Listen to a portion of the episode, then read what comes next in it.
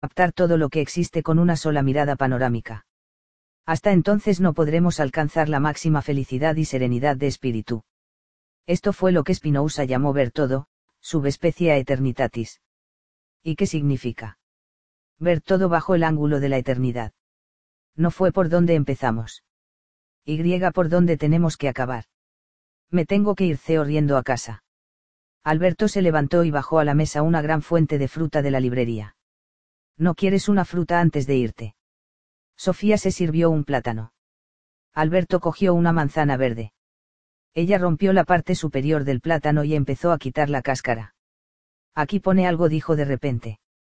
¿Dónde? Aquí, en la parte interior de la cáscara del plátano. Parece como si estuviera escrito algo con rotulador negro. Sofía se inclinó hacia Alberto para enseñarle el plátano. Aquí estoy de nuevo, Gilda. Estoy en todas partes, hijita. Felicidades. Qué divertido. Dijo Sofía.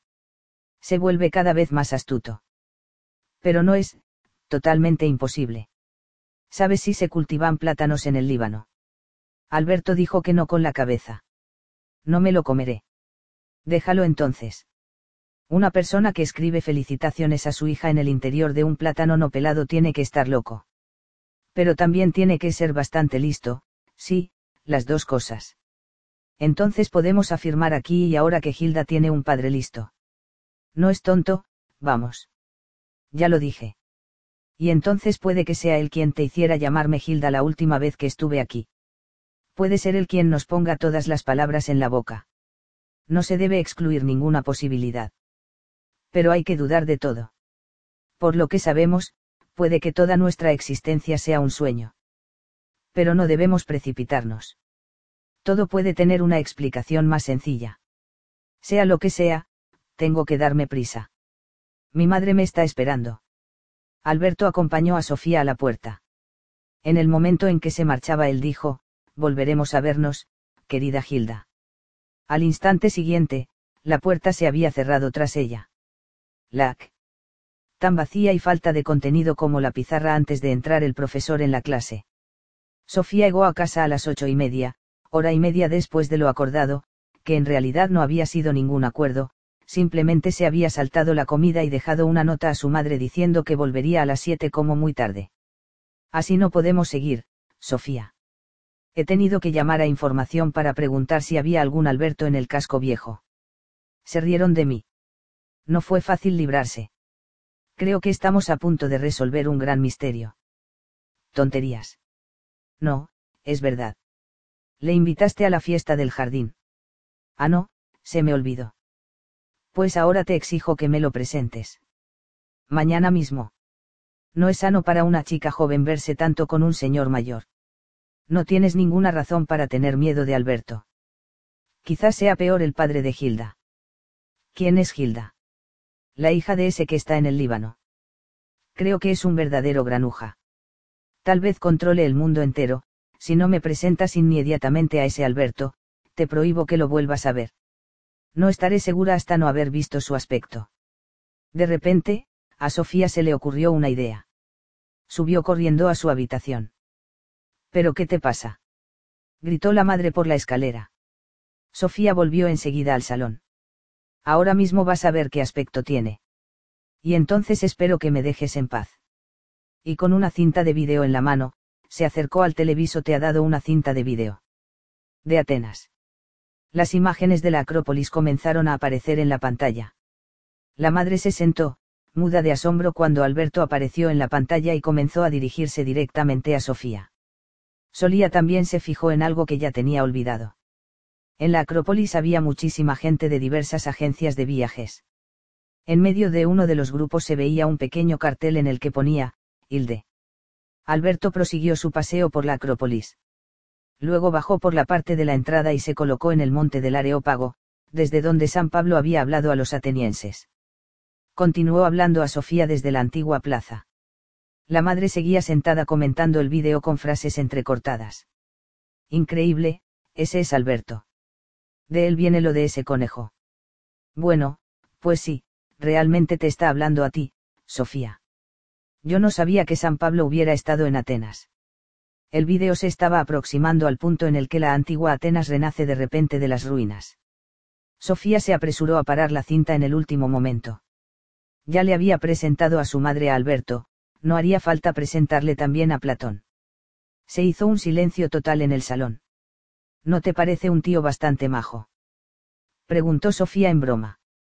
Pero tiene que ser una persona extraña para dejarse filmar en Atenas solo con el fin de enviar la película a una muchacha que apenas conoce cuando estuvo en Atenas. Ni idea. Y también haya algo más, que. Se parece muchísimo a ese mayor que vivió algunos años en. Aquella cabaña del bosque. Entonces quizás sea él, mamá. Pero nadie le ha vuelto a ver desde hace 15 años. Tal vez haya estado viviendo por ahí. En Atenas, por ejemplo. La madre dijo que no con la cabeza cuando yo le vi alguna vez en los años 70 no era ni un día más joven que este Alberto que acabo de ver ahora. Tenía un apellido extranjero, Knox. Sí, quizás fuera eso, Sofía. Tal vez se llamara Knox. ¿O sería Nay? No, no soy capaz de acordarme, de qué Knox o Nay estás hablando. Uno es Alberto, el otro es el padre de Gilda. Creo que me voy a volver loca. ¿Hay algo para comer? puedes calentar las albóndigas. Pasaron exactamente dos semanas sin que Sofía supiera nada más de Alberto. Recibió una nueva postal de cumpleaños para Gilda, pero aunque el día se iba acercando no recibía ninguna postal para ella misma. Una tarde Sofía bajó al casco viejo y llamó a la puerta de Alberto. No estaba en casa, pero había una nota en la puerta que decía. Felicidades, querida Gilda. El momento crucial está cerca. El momento de la verdad, hija mía. Cada vez que pienso en ello me río tanto que por poco me parto. Tiene que ver con Berkeley, claro. Espera y verás. Solía arrancó la nota y la metió en el buzón de Alberto antes de marcharse. Vaya faena. Se habría marchado Alberto de nuevo a Atenas. ¿Cómo podía dejar a Sofía sola con todas esas preguntas sin contestar? Cuando volvió del colegio el jueves, 14 de junio, encontró a Hermes en el jardín. Sofía se precipitó hacia él y el perro le saltó encima de alegría. Ella le abrazó como si el perro fuera a solucionar todos los misterios. De nuevo dejó una nota para su madre, pero esta vez también le dejó la dirección de Alberto. Atravesando la ciudad con Hermes, Sofía pensó en el día siguiente. No tanto en su propio cumpleaños, que no celebraría de verdad hasta la noche de San Juan, sino en el de Gilda. Sofía estaba convencida de que ese día sucedería algo extraordinario. Al menos, las felicitaciones del Líbano dejarían de llegar. Pasaron un parque infantil de camino a casa de Alberto. Allí Hermes se detuvo delante de un banco, como indicando a Sofía que se sentara. Se sentó y acarició la nuca del perro amarillo mirándole a los ojos. Notó como unas fuertes sacudidas por el cuerpo del perro. Está a punto de ladrar, pensó Sofía. Sus mandíbulas comenzaron de repente a vibrar, pero Hermes ni ladró ni gruñó. Abrió la boca y dijo, Felicidades, Gilda. Sofía se quedó como petrificada. Le había hablado el perro. Habrían sido imaginaciones porque en ese momento estaba pensando en Gilda. No obstante, en su interior estaba convencida de que Hermes había pronunciado esa palabra con una voz de bajo muy sonora. Al instante siguiente todo estaba como antes. Hermes ladró un par de veces, como para disimular que acababa de hablar con voz humana. Al entrar en el portal de Alberto, Sofía echó una mirada al cielo. Hasta entonces había hecho buen tiempo, pero ahora había pesadas nubes en la lejanía. Cuando Alberto abrió la puerta, Sofía dijo, No quiero frases de cortesía. Eres muy tonto, y tú lo sabes. ¿Qué pasa ahora, hija mía? El mayor ha enseñado a hablar a Hermes. Vaya por Dios. Hasta esos extremos llega. Pues sí, hasta esos extremos. ¿Y qué dijo? Puedes adivinarlo. Supongo que dijo, felicidades, o algo así. Justo. Alberto dejó entrar a Sofía. También hoy llevaba un nuevo disfraz. No era muy diferente al de la otra vez, pero hoy no llevaba tantos lazos ni cintas ni encajes. Pero hay algo más, dijo Sofía. ¿En qué estás pensando? No encontraste la nota en el buzón. Ah, sí, la tiré enseguida por mí que le parta un rayo cada vez que piensa en Berkeley.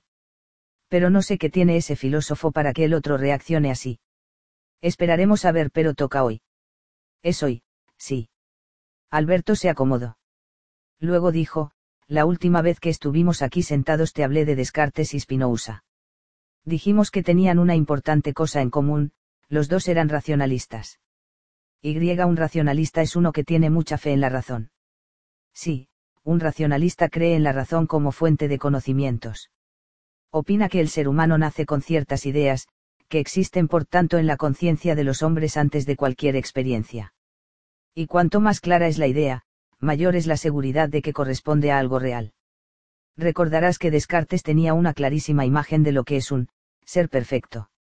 Partiendo de esta idea deduce que verdaderamente existe un Dios.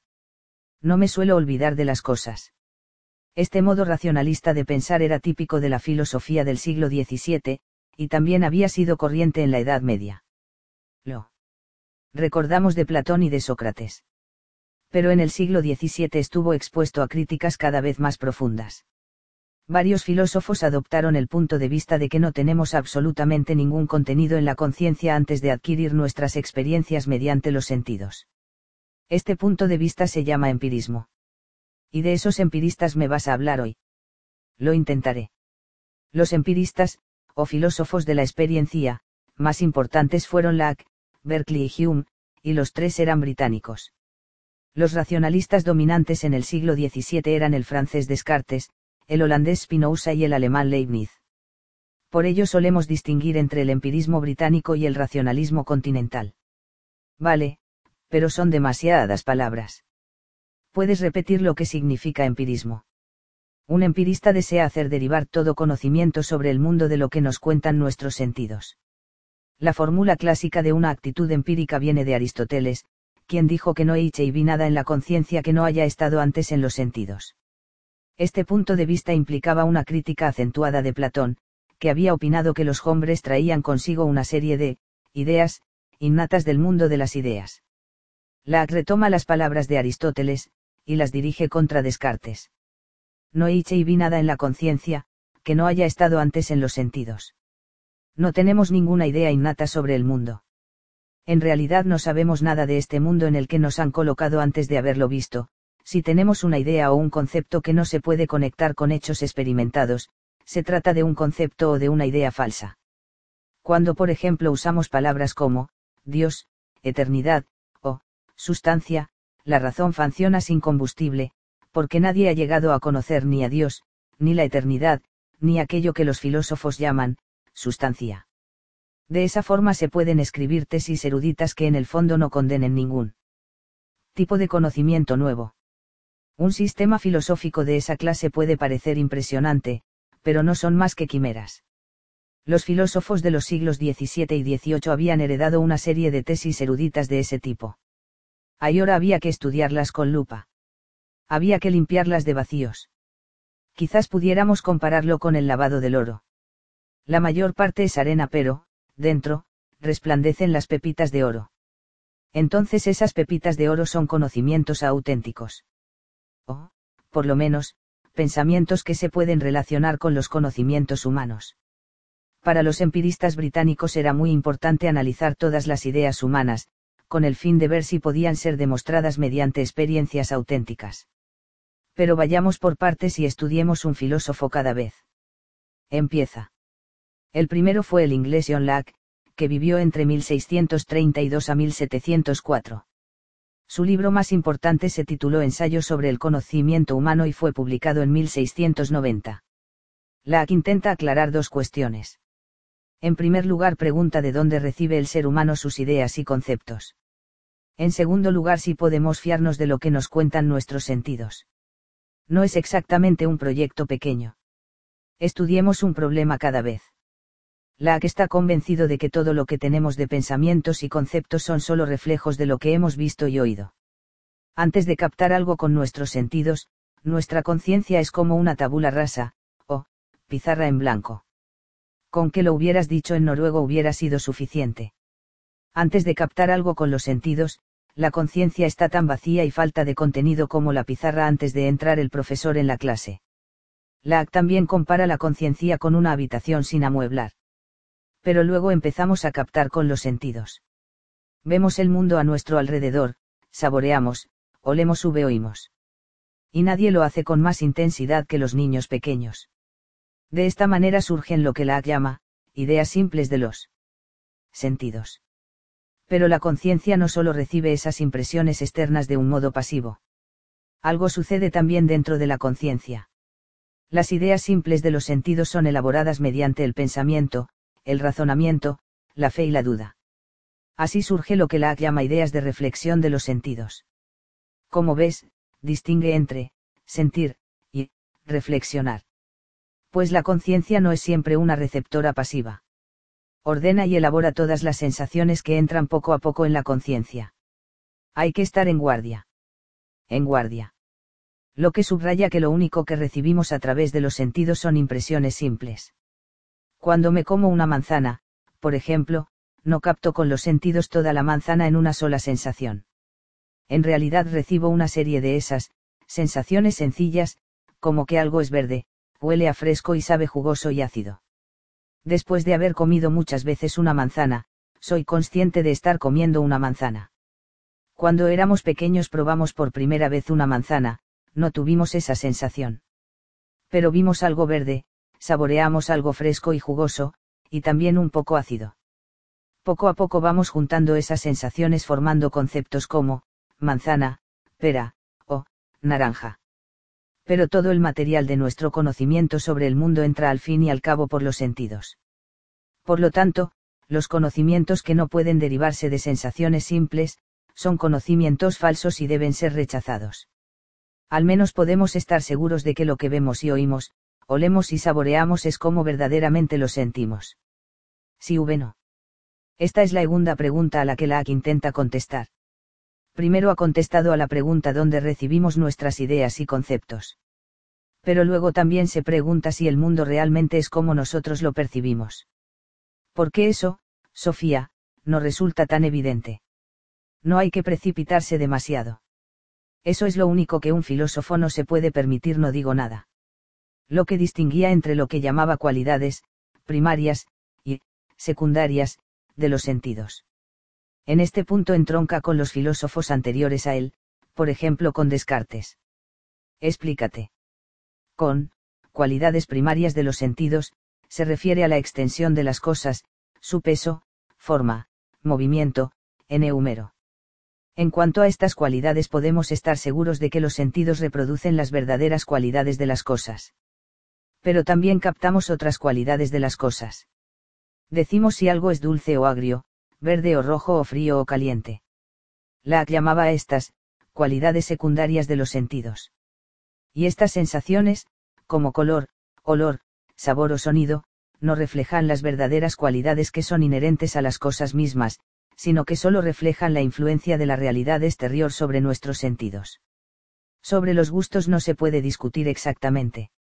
Las cualidades primarias, tales como tamaño y peso, es algo sobre lo que todo el mundo puede estar de acuerdo, porque están en las cosas mismas. Pero las cualidades secundarias, tales como color y sabor, pueden variar de un animal a otro y de una persona a otra según la constitución de los sentidos de cada uno. Cuando Jorun come una naranja adopta exactamente la misma expresión que otras personas cuando comen un limón. Suele poder con un solo gajo cada vez. Está ácida, dice. Y yo a lo mejor encuentro la misma naranja dulce y rica. Y ninguna de vosotras tiene razón, y ninguna está equivocada. Simplemente describís cómo la naranja actúa sobre vuestros sentidos. Lo mismo ocurre con la percepción del color, a lo mejor a ti no te gusta el color rojo. Si Jorun acaba de comprarse un vestido precisamente de ese color, a lo mejor sería inteligente por tu parte callarte tu opinión. Tenéis diferentes pareceres sobre el color, pero el vestido no es ni feo ni bonito. Pero todo el mundo está de acuerdo en que la naranja es redonda. Sí, si tienes una naranja redonda, no puedes, opinar, que tiene forma de dado. Te puede, parecer, dulce o agria, pero no te puede parecer que pesa 8 kilos si solo pesa 200 gramos. Si quieres, puedes, creer, que pesa varios kilos, pero en ese caso estarías totalmente perdida. Cuando varias personas intentan adivinar cuánto pesa una cosa determinada, siempre hay una que acierta más que las demás. Lo mismo ocurre con el número de las cosas. O hay 986 guisantes en la botella o no. Lo mismo pasa con el movimiento. Un coche o se mueve o está quieto. Entiendo. En lo que se refiere a la realidad extensa, la que está de acuerdo con Descartes en que esta realidad tiene ciertas cualidades que los seres humanos pueden captar con su razón. No debería ser muy difícil estar de acuerdo en eso. Lo que también dio pie a lo que él llamaba, conocimiento intuitivo, o, demostrativo. Opinaba, por ejemplo, que para todos existen ciertas reglas básicas, y defiende la llamada idea de, derecho natural, que es un rasgo racionalista. Otro rasgo igualmente racionalista de la es que pensaba que es inherente a la mente del hombre el pensar que hay un Dios. Quizás tuviera razón. ¿En qué? ¿En qué hay un Dios? Puede ser, claro está. Pero no lo deja en una simple cuestión de fe. Opina que el reconocimiento de los hombres de la existencia de Dios emana de la razón humana. También eso es un rasgo racionalista. Debo añadir que abogó por la libertad de pensamiento y la tolerancia además le interesaba la igualdad entre los sexos. Pensaba que la idea de que la mujer estuviera sometida al hombre era una idea creada por los seres humanos. Por lo tanto también puede ser alterada por ellos. Estoy bastante de acuerdo. Lo que fue uno de los primeros filósofos de la época moderna que se preocupó por los papeles de los sexos. Tendría una gran importancia para su tocayo John Stuart Mill, que jugaría a su vez un importante papel para la igualdad entre los sexos. Lac anticipó en general muchas ideas liberales que más adelante, durante la Ilustración, llegaron a florecer en la Francia del siglo XVIII. Por ejemplo, él fue quien primero habló a favor de lo que llamamos principio de división de los poderes, lo que quiere decir que el poder del Estado queda repartido en varias instituciones. También te acuerdas de qué instituciones se trata. El, Poder Legislativo, o la Asamblea Nacional. Luego viene el, Poder Judicial, o los tribunales de justicia, y finalmente el, poder ejecutivo, o el gobierno. Esta tripartición proviene del filósofo francés Montesquieu de la época de la Ilustración. Locke había señalado que, ante todo, los poderes legislativo y ejecutivo deberían estar separados, con el fin de evitar la tiranía. Fue contemporáneo de Luis XIV, quien había reunido todo el poder en una sola mano. El Estado soy yo, dijo. Decimos que fue autocrático hoy en día lo habríamos considerado un Estado sin derecho. Con el fin de asegurar un Estado de derecho, los representantes del pueblo deberían legislar y el rey o el gobierno ejecutar las leves, pensaba Lack. Hume. Déjaselo a las llamas. Alberto se quedó sentado mirando la mesa. Una vez se volvió para mirar por la ventana. Se está nublando, dijo Sofía. Sí, hace bochorno. Vas a hablarme ahora de Berkeley. Él fue el siguiente de los tres empiristas británicos. Pero ya que en muchos sentidos pertenece a una categoría aparte, nos centraremos antes en David Hume, que vivió de 1711 a 1776. Su filosofía ha pasado a ser la más importante entre los empiristas. Su importancia se debe también en parte al hecho de que fue él quien inspiró al gran filósofo Immanuel Kant. No importa que me interese más la filosofía de Berkeley, ¿verdad? No, no importa. Hume se crió en Escocia, en las afueras de Edimburgo. Su familia quería que fuera abogado, pero él mismo dijo que sentía, una resistencia infranqueable hacia todo lo que no era filosofía v enseñanza. Vivió en la época de la Ilustración, al mismo tiempo que grandes pensadores franceses como Voltaire y Rousseau, y viajó mucho por Europa antes de establecerse de nuevo en Edimburgo. Su obra más importante, Tratado acerca de la naturaleza humana, se publicó cuando Hume tenía 28 años. Pero él mismo dijo que a los 15 años ya tenía la idea del libro. Entonces debo darme prisa. Tú ya estás en marcha. Pero si yo fuera a hacer mi propia filosofía sería bastante diferente a todo lo que he oído hasta ahora. ¿Hay algo que hayas echado especialmente de menos? En primer lugar, todos los filósofos de los que he oído hablar son hombres. Creo que los hombres viven en su propio mundo. A mí me interesa más el mundo de verdad. El mundo de flores sube animales y niños que nacen y crecen. Esos filósofos tuyos hablan constantemente del ser humano, y ahora me hablas otra vez de un tratado sobre la naturaleza humana. Pero tengo la sensación de que ese ser humano es un hombre de mediana edad. Al fin y al cabo, la vida empieza con el embarazo y el parto. Me parece que ha habido demasiado pocos pañales V llanto de niños hasta ahora. Quizás también haya habido demasiado poco amor y amistad. Evidentemente tienes toda la razón. Pero quizás precisamente Hume fuera un filósofo que pensaba de otra manera. Él, más que ningún otro, parte del mundo cotidiano. Creo además que Hume tiene fuertes sentimientos sobre cómo los niños perciben el mundo. Haré un esfuerzo para escuchar como empirista, Hume consideró una obligación el ordenar todos los conceptos y pensamientos confusos que habían inventado todos aquellos hombres. Se hablaba y se escribía con palabras muy viejas y anticuadas, procedentes de la Edad Media. Y de los filósofos racionalistas del siglo XVII. Hume desea volver a la percepción inmediata del mundo de los hombres.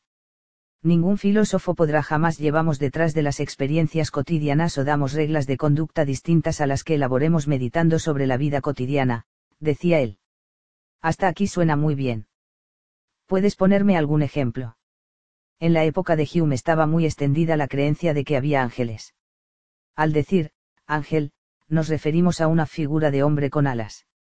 ¿Has visto alguna vez un ángel, Sofía? No, pero habrás visto una figura de hombre. ¿Qué pregunta más tonta? ¿También has visto alas? Claro que sí, pero nunca en una persona. Según Hume, ángel, es un concepto compuesto. Consta de dos experiencias diferentes que no están unidas en la realidad, pero que, de todos modos, en la imaginación del hombre han sido conectadas. Se trata pues de una idea falsa que inmediatamente debe ser rechazada. De la misma manera tenemos que ordenar nuestros pensamientos e ideas. Dijo. Cuando tenemos un libro en la mano, preguntémonos, contiene algún razonamiento abstracto referente a tamaños y cifras. No contiene algún razonamiento de experiencia referente a hechos y existencia. No. Entonces déjaselo a las llamas, pues no contiene nada más que pedantería y quimeras. Me parece muy drástico. Pero después queda el mundo, Sofía. Con más frescor y con contornos más nítidos que antes. Hume quiere volver a la percepción infantil del mundo, antes de que todos los pensamientos y reflexiones hayan ocupado sitio en la conciencia. No acabas de decir que muchos de esos filósofos de los que has oído hablar vivían en su propio mundo, y que a ti te interesaba más el mundo real. Algo así, sí. Hume podría haber dicho exactamente lo mismo. Pero sigamos su propio razonamiento un poco más a fondo. Aquí estoy. Hume empieza por constatar que el hombre tiene dos tipos diferentes de percepciones, que son impresiones e ideas con impresiones, quiere decir la inmediata percepción de la realidad externa. Con ideas, quiere decir el recuerdo de una impresión de este tipo. Ejemplos, por favor. Si te quemas en una estufa caliente, recibes una impresión, inmediata. Más adelante puedes pensar en aquella vez que te quemaste. Es a esto a lo que Hume llama, idea. La diferencia es que la, impresión, es más fuerte y más viva que el recuerdo de la reflexión sobre el recuerdo. Podrías decir que la sensación es el original, y que la idea, o el recuerdo de la sensación solo es una pálida copia. Porque la impresión, es la causa directa de la idea, que se esconde en la conciencia. Hasta ahora te sigo. Además, Hume subraya que tanto una impresión, como una idea, pueden ser o simples o compuestas te acordarás de que hablamos de una manzana en relación con la AC. La experiencia directa de una manzana es una, impresión compuesta, de ese tipo. Asimismo también la idea de la conciencia de la manzana es una, idea compuesta. Perdona que te interrumpa, pero es esto muy importante. Que sí es muy importante. Aunque sea verdad que los filósofos a veces se ocupan de problemas muy artificiales, no debes rechazar el participar en un razonamiento. Hume daría la razón a Descartes en que es importante construir un razonamiento desde abajo. Me resigno. Lo que quiere decir Hume es que algunas veces podemos componer esas, ideas, sin que estén compuestas así en la realidad, de ese modo surgen las ideas y conceptos falsos que no se encuentran en la naturaleza. Ya hemos mencionado a los ángeles. Y hablamos en una ocasión de los, cocofantes. Otro ejemplo es el, Pegasas, es decir, un caballo con alas. En todos casos tenemos que reconocer que la conciencia ha jugado su propio juego. Ha cogido las alas de una impresión y el caballo de otra. Todos esos conceptos han sido percibidos en alguna ocasión y han entrado en el teatro de la conciencia como, impresiones, auténticas. Nada ha sido inventado por la propia conciencia. La conciencia ha utilizado tijeras y pegamento y de esa manera ha construido, ideas, y conceptos falsos. Entiendo. Ahora comprendo que esto pueda ser importante. Bien. Por tanto, Hume quiere investigar cada concepto con el fin de averiguar si está compuesto de una manera que no encontramos en la realidad. Él pregunta, ¿de qué impresión tiene este concepto? Ante todo tiene que encontrar cuáles son las ideas simples, de las que consta un concepto compuesto. Dispone, así, de un método crítico para analizar las ideas o conceptos de los hombres. De este modo quiere ordenar nuestros pensamientos y conceptos. ¿Tienes algunos ejemplos? En la época de Hume había mucha gente con ideas muy claras sobre el cielo, o la Nueva Jerusalén. A lo mejor recuerdas que Descartes había señalado que, ideas claras y nítidas, en sí podían ser una garantía de que correspondiesen a algo que realmente existía. Como ya te he dicho antes, no suelo olvidarme de las cosas. Nos damos cuenta de que, cielo, es una idea tremendamente compuesta. Mencionemos algunos elementos. En el cielo hay un, portal de perlas, hay, calles de oro, ángeles, a montones, etc., etc. Pero aún no hemos descompuesto todo en sus distintos componentes. Porque también, portal de perlas, calles de oro, y, ángeles, son conceptos compuestos. Cuando finalmente podamos constatar que nuestra idea de cielo consta de ideas simples como, perla, portal, calle, oro, figura vestida de blanco, y, alas, podremos preguntarnos si realmente hemos tenido las correspondientes, impresiones simples. Las hemos tenido. Pero mediante las tijeras y el pega hemos hecho de todas las, impresiones simples, una soñada. Pues sí, así es. Porque precisamente cuando dormimos es cuando más tijeras y pegamento usamos. Pero Hume brayó que todos esos materiales que usamos para componer imágenes soñadas tienen que haber entrado en la conciencia alguna vez como, impresiones simples. El que nunca haya visto oro tampoco podrá imaginarse una calle de oro. Era bastante listo. ¿Qué pasa con Descartes que tenía una idea clara y nítida de Dios? También a esta pregunta Hume te ofrece una respuesta. Digamos que nos imaginamos a Dios como un ser infinitamente, inteligente, sabio y bueno. Tenemos, pues, una idea, compuesta, que consta de algo infinitamente inteligente, algo infinitamente sabio y algo infinitamente bueno. Si nunca hubiéramos conocido la inteligencia, la sabiduría y la bondad, nunca podríamos haber tenido tal concepto de Dios. Quizás también esté en nuestra idea de Dios el que sea un, Padre severo pero justo, es decir, una idea compuesta por, Padre, severo, y justo. Después de Hume, muchos críticos de la religión han señalado que el origen de esa idea de Dios puede encontrarse en cómo percibíamos a nuestro propio Padre cuando éramos pequeños. La idea de un Padre ha conducido a la idea de un, Padre en el cielo, se ha dicho. A lo mejor es verdad. Pero yo nunca he aceptado que Dios tenga que ser necesariamente un hombre. A veces mamá, para conservar el equilibrio, llama Dios a Dios. Como ves, Hume quiere atacar todas aquellas ideas y pensamientos que no tienen su origen en su correspondiente sensación. Quiere, ahuyentar toda esa palabrería que durante tanto tiempo ha dominado el pensamiento metafísico y lo ha desprestigiado, dice. También a diario utilizamos conceptos compuestos sin pensar si son válidos. Esto se refiere por ejemplo a la idea de un yo, o de un núcleo de personalidad. Pues esta idea constituía la mismísima base de la filosofía de Descartes, la clara v nítida idea sobre la que estaba edificada toda su filosofía. Espero que Hume no pretenda negar que yo es Ouvillo. En ese caso se convierte en un mero siarlatán. Sofía, hay una sola cosa que quiero que aprendas mediante este curso de filosofía, y es que no debes precipitarte en sacar conclusiones, sigue. No, tú misma puedes emplear el método de Hume para analizar lo que consideras tú, yo. Entonces debo, ante todo, preguntarme si la idea del, yo, es una idea simple o compuesta. ¿A qué respuesta llegas? Tengo que admitir que me siento bastante, compuesta. Por ejemplo, tengo muy mal genio. Y a veces me resulta difícil decidirme por algo. Además puede gustarme o disgustarme una misma persona. Entonces el concepto, yo, es una, idea compuesta. Vale. Ahora he de preguntarme si tengo una, impresión compuesta, correspondiente a mi propio, yo. La tendré. Supongo que la tengo constantemente. ¿Hay algo que te hace dudar sobre este aspecto? Voy cambiando constantemente. No soy la misma Ubi que cuando tenía cuatro años. Tanto mi humor como mi juicio sobre mí misma cambian de minuto en minuto. De vez en cuando ocurre que me siento como una, nueva persona. De modo que esa sensación de tener un núcleo inalterable de personalidad es falsa. La idea del, yo, es en realidad una larga cadena de impresiones simples que nunca has percibido simultáneamente. No es más que, un manojo o un montón de juicios diferentes que se suceden el uno al otro con una rapidez increíble, y que están constantemente en cambio y movimiento.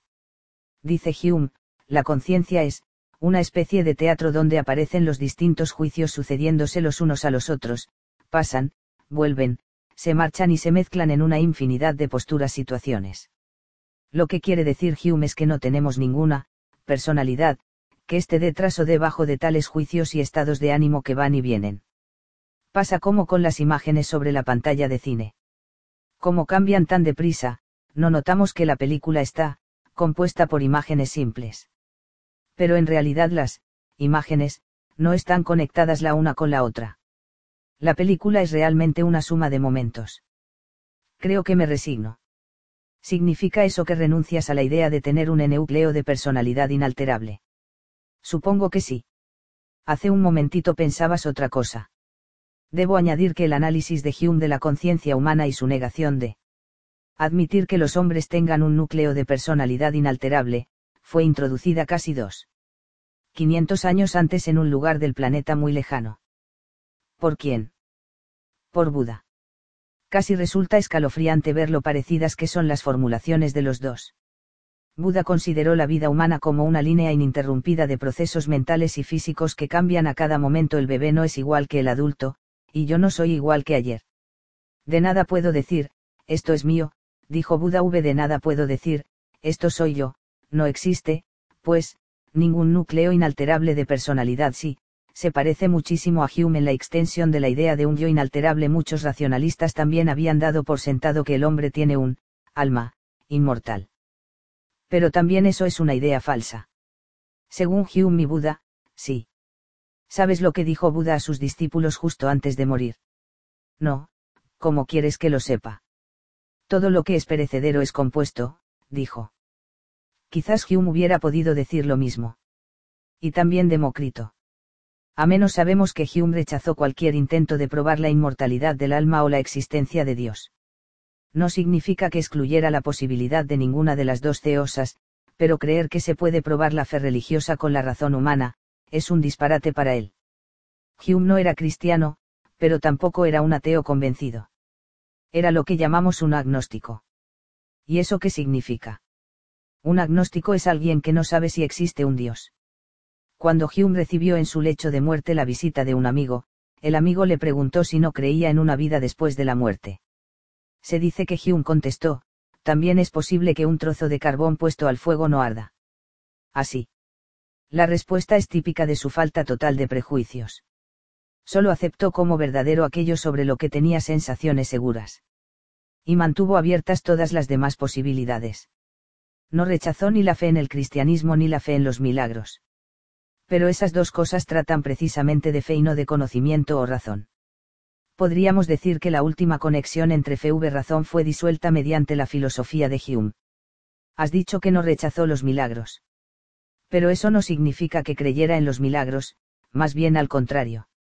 Suele señalar que la gente aparentemente tiene una gran necesidad de cosas que hoy en día llamaríamos sucesos, sobrenaturales, y que es curioso que todos los milagros de los que se habla sucedieran siempre en un lugar o tiempo muy lejanos. En ese sentido, Hume rechaza los milagros simplemente porque no los ha experimentado. Pero no rechaza que puedan ocurrir milagros. Esto me lo tendrás que explicar más a fondo. Un milagro es, según Hume, una ruptura con las leyes de la naturaleza. Pero no tiene sentido decir que hemos percibido las leves de la naturaleza percibimos que una piedra cae al suelo cuando la soltamos y, si no hubiera caído, nos habría extrañado. Yo diría que, entonces, se habría producido un milagro, o algo sobrenatural. Entonces crees que existen dos naturalezas, una naturaleza en sí y una, sobrenaturaleza. ¿No crees que estás volviendo a las confusiones de los racionalistas?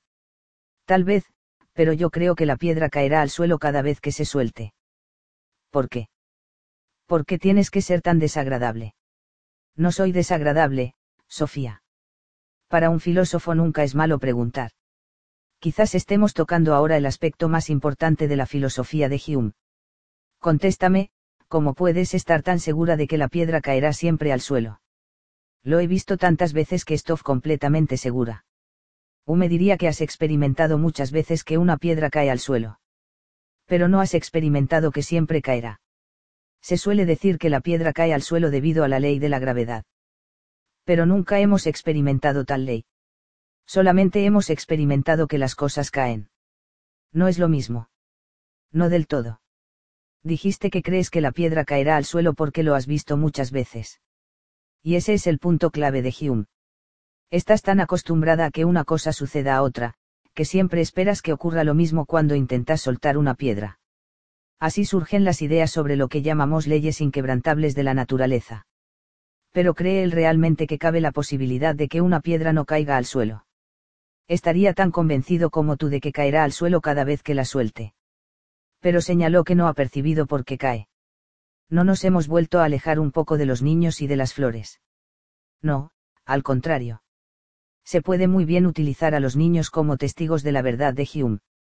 ¿Quién en tu opinión, se sorprendería más al ver una piedra quedarse una hora o dos flotando en el aire, un niño de un año o tú. Me sorprendería más yo. ¿Por qué, Sofía? Probablemente porque yo entiendo mejor que el niño lo antinatural que sería. Y porque el niño no entendería lo antinatural que sería. Porque aún no ha aprendido cómo es la naturaleza. O porque aún no ha habido tiempo para que, para que la naturaleza se convierta en un hábito. Entiendo lo que quieres decir. Hume quería que la gente agudizara sus sentidos. Te pondré el siguiente ejercicio, Sofía. Si un niño pequeño y tú presenciáis el espectáculo de un gran prestidigitador que, por ejemplo, hace volar cosas por el aire, ¿quién se divertiría más durante el rato que dure el espectáculo? Creo que yo me divertiría más. ¿Y por qué? Porque yo habría entendido lo improbable que era el que eso sucediese. De acuerdo porque el niño no encuentra ninguna satisfacción en ver la anulación de las leyes de la naturaleza antes de haberlas aprendido a conocer. Así se puede expresar sí. Y seguimos en el núcleo de la filosofía de la percepción, de Hume. Él habría añadido que el niño no es aún esclavo de las expectativas. El niño es el que tiene menos prejuicios de los dos. También puede ser que el niño sea mejor filósofo. Porque el niño no tiene opiniones preestablecidas. Y eso, Sofía. Es la mayor virtud de un filósofo. El niño percibe el mundo tal como es, sin añadir a las cosas más de lo que simplemente percibe. Me fastidia mucho cada vez que me siento predispuesta contra algo. Cuando Hume discute el poder del hábito, se concentra en la ley causa-efecto. Esa ley dice que todo lo que ocurre tiene que tener una causa. Hume usa como ejemplo dos bolas de billar. Si tiras una bola de billar negra contra una bola de billar blanca que está en reposo, ¿qué ocurre entonces con la bola blanca? Si la bola negra toca la blanca, la blanca comienza a moverse. De acuerdo, ¿y por qué? Porque ha sido golpeada por la bola negra. En este caso se suele decir que el golpe de la bola negra es la causa de que la bola blanca se ponga en marcha. Pero hay que recordar que solo tenemos derecho a expresar algo con seguridad si lo hemos percibido. De hecho yo lo he percibido un montón de veces. Porque Jorún tiene una mesa de billar en el sótano.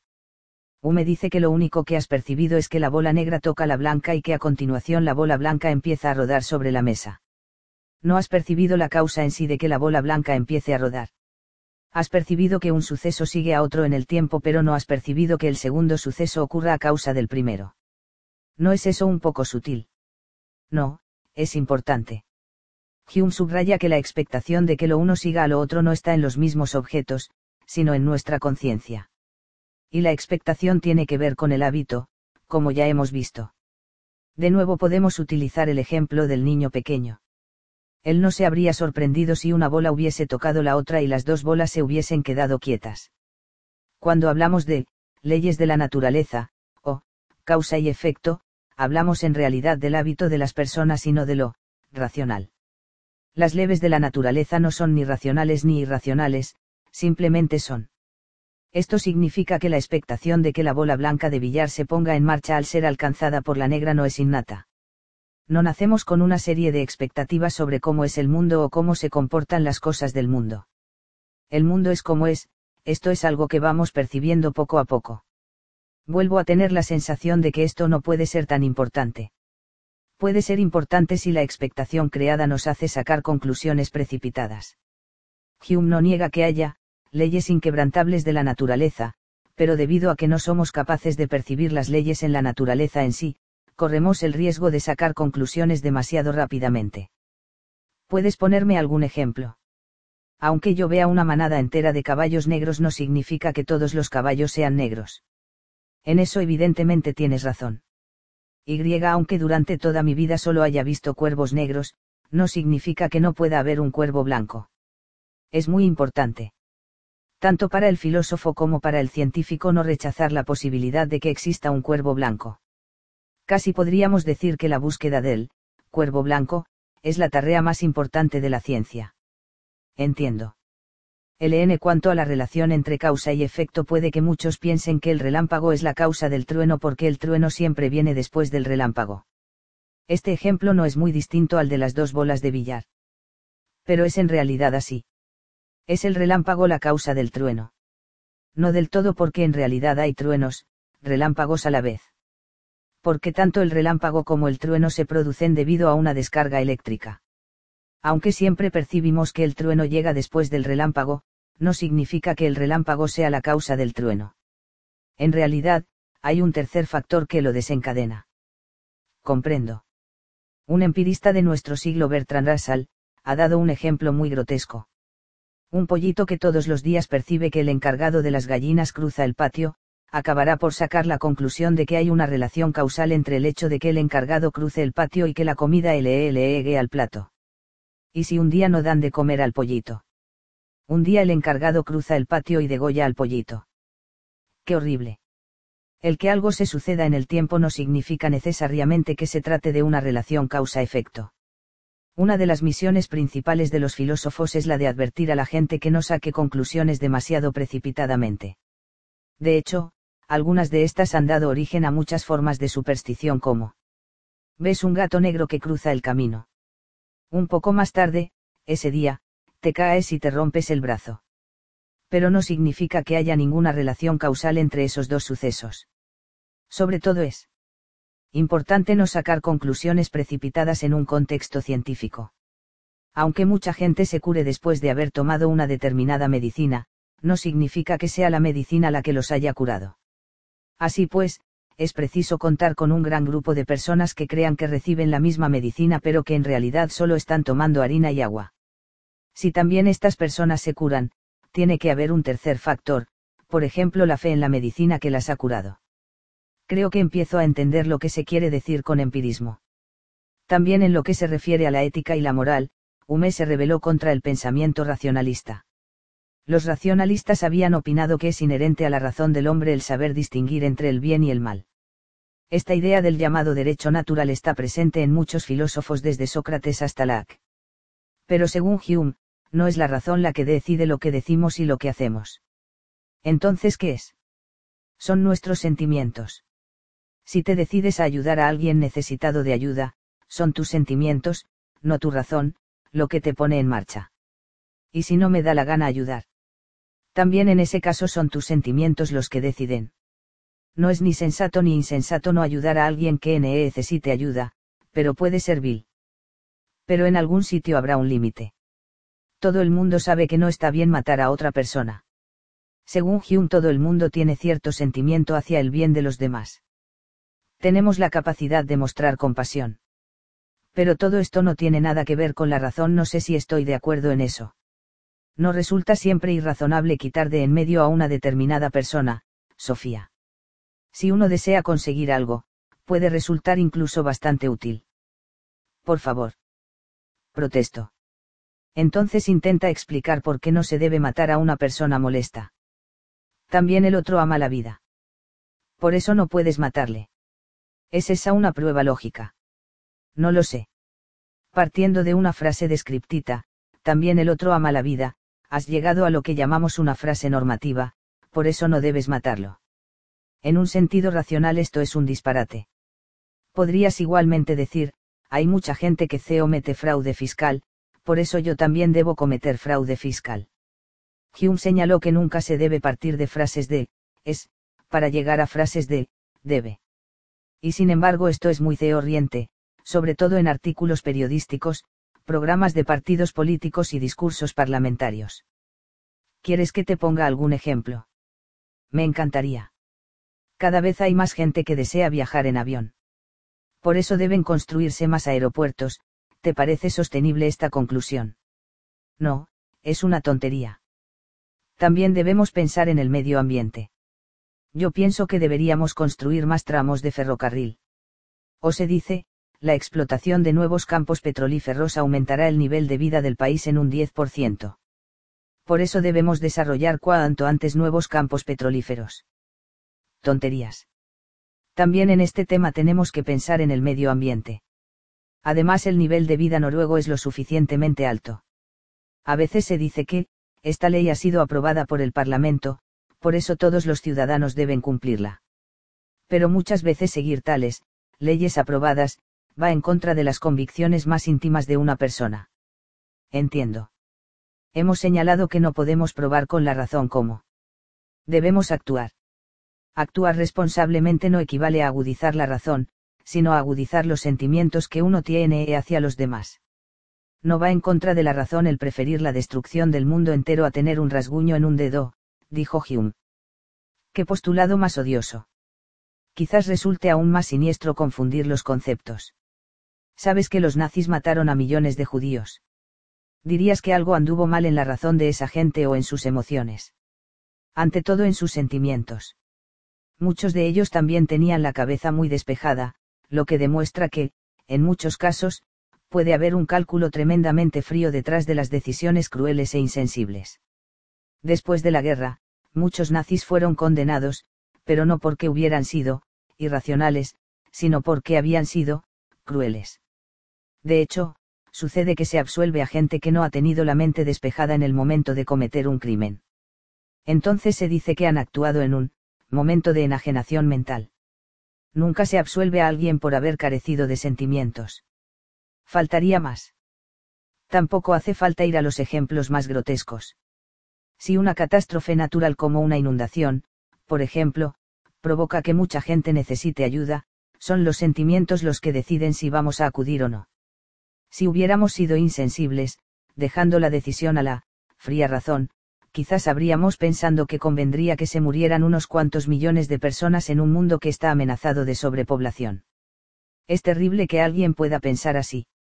No es tu razón la que seculada. Basta. Berkeley como un planeta mareado alrededor de un sol en llamas. Alberto se levantó y se dirigió a la ventana que daba a la ciudad. Sofía se puso a su lado. Estando así, un pequeño avión de hélices irrumpió en al aire, volando bajo sobre los tejados. De la avioneta colgaba una cinta en la que ponía, Felicidades, Hilde, en tu decimoquinto cumpleaños. Qué pesado fue el comentario de Alberto. Desde las colinas en el sur bajaban nubes oscuras sobre la ciudad. La avioneta desapareció en una de las nubes. Me temo que va a haber tormenta, dijo Alberto. Entonces cogeré el autobús para ir a casa. Espero que no sea ese mayor CL que esté detrás de la tormenta también. Pero no puede ser omnipotente, no. Alberto no contestó. Cruzó la habitación y se volvió a sentar junto a la mesita. Tenemos que hablar un poco de Berkeley, dijo al cabo de un rato. Sofía ya se había sentado se dio cuenta de que había empezado a morderse las unas. George Berkeley fue un obispo holandés que vivió de 1685 a 1753 comenzó Alberto, sin luego continuar. Sí, Berkeley fue un obispo irlandés repitió Sofía. Pero también era filósofo, él sentía que la filosofía y la ciencia de la época estaban amenazando los conceptos cristianos de la nada, y que ese materialismo cada vez más dominante era una amenaza contra la fe. Cristiana en que es Dios quien crea y conserva todo lo que hay en la naturaleza. Al mismo tiempo Berkeley fue el empirista más consecuente de todos. También opinaba que no podemos saber nada más del mundo que lo que percibimos a través de nuestros sentidos. Y más que eso. Berkeley opinaba que las cosas en el mundo son precisamente como las sentimos, pero que no son, cosas. Explícame eso, por favor.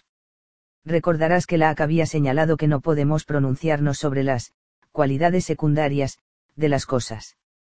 No podemos decir que una manzana es verde o está ácida. Son impresiones de nuestros sentidos.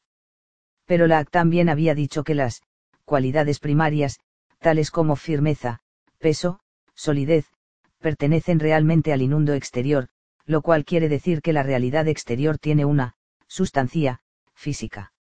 Sigo teniendo buena memoria. Creo recordar además que Lack señalaba una importante distinción. Bueno, Sofía, ojalá fuera así. Sigue. Lo que opinaba, igual que Descartes y Spinoza que el mundo físico es una realidad. Sí, y. Precisamente eso es lo que Berkeley pone en duda, y lo hace practicando un empirismo consecuente. Dijo que lo único que existe es lo que nosotros percibimos. Pero no percibimos la materia. No percibimos que las cosas son, cosas, concretas. El presumir que aquello que percibimos tiene una, sustancia, propia, es saltar demasiado rápido a la conclusión. No tenemos en absoluto ninguna base de experiencia para hacer tal aseveración. Tonterías. Mira esto. Sofía golpeó la mesa con el puño. ¡Ay! exclamó, porque se golpeó muy fuerte. No prueba esto suficientemente que la mesa es una mesa real y material. ¿Qué sentiste? Sentí algo duro. Has tenido una clara sensación de algo duro, pero no sentiste la materia de la mesa. De la misma manera puedes soñar que te das contra algo duro, pero dentro del sueño no hay nada duro, ¿verdad que no? En el sueño no. Además se puede sugestionar a una persona para que, sienta, esto y aquello. Se puede hipnotizar a una persona y hacerle sentir calor y frío, caricias suaves y golpes duros. Pero si la propia mesa es la que era dura, entonces ¿qué fue lo que me hizo sentir que lo era? Berkeley pensaba que era, una voluntad o un espíritu. Pensaba que todas nuestras ideas tienen una causa fuera de nuestra propia conciencia, pero esta causa no es de naturaleza material, sino espiritual. Sofía había vuelto a morderse las uñas. Alberto prosiguió. Según Berkeley, mi propia alma puede ser la causa de sí mis propias ideas, como cuando sueño, pero solamente otra voluntad o espíritu puede ser la causa de aquellas ideas que constituyen nuestro mundo, material. Todo, se debe al espíritu que causa todo en todo y gracias a lo cual todas las cosas subsisten, dijo. ¿Qué clase de, espíritu, sería ese? Berkeley piensa evidentemente en Dios. Dijo que, incluso podemos afirmar que la existencia de Dios se percibe mucho más nítidamente que la existencia de los hombres. Ni siquiera es seguro que nosotros existamos. Bueno. Todo lo que vemos o sentimos es una, consecuencia de la fuerza de Dios, dijo Berkeley, porque Dios está, íntimamente presente en nuestra conciencia y suscita en ella toda esa multitud de ideas y sensaciones a las que estamos constantemente expuestos, toda la naturaleza que nos rodea y toda nuestra existencia reposan por lo tanto en Dios. Él es la única causa de todo lo que hay. Estoy más bien asombrada. Ser o no ser, no es, pues, toda la cuestión. Otra cuestión es que somos. Somos personas reales nuestro mundo está compuesto por cosas verdaderas, o estamos rodeados de conciencia. Una vez más Sofía empezó a morderse las uñas. Alberto prosiguió. Berkeley no solo duda de la realidad material. También duda de que el tiempo, y el espacio, tengan una existencia absoluta o independiente. También nuestra vivencia del tiempo y del espacio puede ser algo que solo se encuentre en nuestra conciencia una semana o dos para nosotros no tiene por qué ser una semana o dos para Dios, dijiste que, para Berkeley, ese espíritu en el que todo reposa es el Dios cristiano. Lo habré dicho. Pero para nosotros, para nosotros esa, voluntad o espíritu, que causa, todo en todo, también podría ser el padre de Gilda. Sofía se quedó muda. Su cara era como un signo de interrogación. Al mismo tiempo se dio cuenta de repente de algo. ¿Tú crees? No veo otra posibilidad. Quizás sea la única explicación posible de todo lo que nos ha pasado. Me refiero a todas esas postales y peticiones que han ido surgiendo por tantos sitios. Pienso en que Hermes ha comenzado a hablar, y pienso en mis propios lapsus. Yo, fíjate, llamarte Sofía, Gilda. Como si no supiera que no te llamas Sofía. ¿Pero qué dices? Creo que te estás mareando. Sí, todo está dando vueltas, hija mía, como un planeta mareado alrededor de un sol en llamas. Y ese sol es el padre de Gilda. Se podría decir así, sí. Quieres decir que ha sido como una especie de Dios para nosotros. Sin modestia, sí. Pero debería darle vergüenza.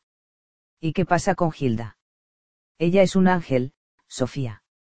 Un ángel. Hilde es aquella a la que se dirige el, espíritu. ¿Quieres decir que Albert Nagy nos está hablando de Gilda? O escribiendo sobre nosotros. ¿Por qué no podemos percibir la sustancia de la que nuestra realidad está hecha? Eso ya lo sabemos. No podemos saber si nuestra realidad exterior está hecha de ondas de sonido o de papel y escritura. Según Berkeley solo podemos saber que somos espíritu. Y Gilda es un ángel, es un ángel, así es. Dejémoslo ahí. Felicidades, Gilda. Tengo que irme a casa, dijo Sofía. Se levantó y se precipitó hacia la salida. En el momento de salir por la puerta, Hermes, que había estado durmiendo bajo el perchero, se despertó y fue como si dijera algo de despedida, hasta pronto, Gilda. Sofía bajó corriendo la escalera y salió a la calle. No había nadie. De repente comenzó a llover a cántaros. Un par de coches pasaron por el asfalto mojado, pero Sofía no veía ningún autobús. Cruzó la plaza mayor corriendo. En su cabeza solo había un pensamiento. Mañana es mi cumpleaños, pensó. No resultaba demasiado penoso tener que reconocer que la vida es un sueño justo el día antes de cumplir 15 años. Era como soñar que te tocaban 10 millones en la lotería y de repente, justo antes del gran sorteo, darte cuenta de que todo había sido un sueño. Sofía cruzó corriendo el campo de deportes mojado. De repente se dio cuenta de que una persona venía corriendo hacia ella. Era su madre. Los rayos reventaron el cielo repetidamente. Cuando se encontraron las dos, la madre la abrazó. ¿Qué es lo que nos está sucediendo, mi pequeña? No lo sé, contestó Sofía llorando. Es como una pesadilla. Bierkli. Un viejo espejo mágico que la bisabuela había comprado a una gitana. Hilda Viernay se despertó en la guardilla de la Viernes Javilla en las afueras de la pequeña ciudad de Lillesand. Miró el reloj. Solo eran las seis, y sin embargo era totalmente de día. Una ancha franja de sol matutino cubría casi toda la pared. Salió de la cama y se acercó a la ventana tras haber arrancado una hoja del calendario que había sobre el escritorio. Jueves 14 de junio de 1990. Hizo una bolita con la hoja y la tiró a la papelera. Viernes 15 de junio de 1990, ponía ya muy claramente en el calendario. Ya en enero había escrito, 15 años, en esta hoja. Le pareció especialmente significativo cumplir 15 años el día 15, eso no volvería a sucederle nunca. 15 años. No sería ese el primer día de su vida de, adulta. No podía volverse a la cama como si nada. Además, era el último día de colegio antes de las vacaciones. Hoy solo tenían que ir a la iglesia a la una. Y había algo más, dentro de una semana volvería papá del Líbano. Había prometido estar en casa para San Juan. Gilda se colocó junto a la ventana y miró el jardín y el muelle y la pequeña caseta donde se guardaba la barca. Aún no habían sacado la barca de motor, pero el viejo bote estaba amarrado en el muelle. Tenía que acordarse de achicar el agua después de la fuerte lluvia de anoche. Mirando la pequeña bahía se acordó de pronto de que una vez, cuando tenía seis o siete años, se metió en el bote y se fue remando sola hacia el mar. Luego se cayó al agua y a duras penas pudo llegar a la playa calada hasta los huesos subió por los matorrales. Cuando por fin estuvo en el jardín, delante de la casa, su madre. Llegó corriendo. El bote y los dos remos se habían quedado flotando en el agua. Todavía soñaba de vez en cuando con el bote abandonado flotando allí fuera solo. Había sido una experiencia humillante. Fijardín no era especialmente frondoso, ni estaba especialmente bien cuidado, pero era grande y era de Gilda Un manzano doblado por el viento y unos pocos frambuesos que casi no tenían frutos habían sobrevivido a duras penas a los fuertes temporales del invierno. Entre matorrales y piedras estaba el viejo balancín en el pequeño trozo de césped. Tenía un aspecto un poco triste, tan solo en la fuerte luz de la mañana. Parecía aún más triste porque habían recogido los cojines. Habría sido mamá anoche, para ponerlos a salvo de la tormenta. Todo el gran jardín estaba rodeado de abedules. Así, quedaba al menos protegido de los fuertes golpes de viento. Estos abedules fueron los que dieron el nombre de, Bierkley, a la finca hacía más de cien años. El bisabuelo de Hilda había construido la casa justo antes del cambio de siglo.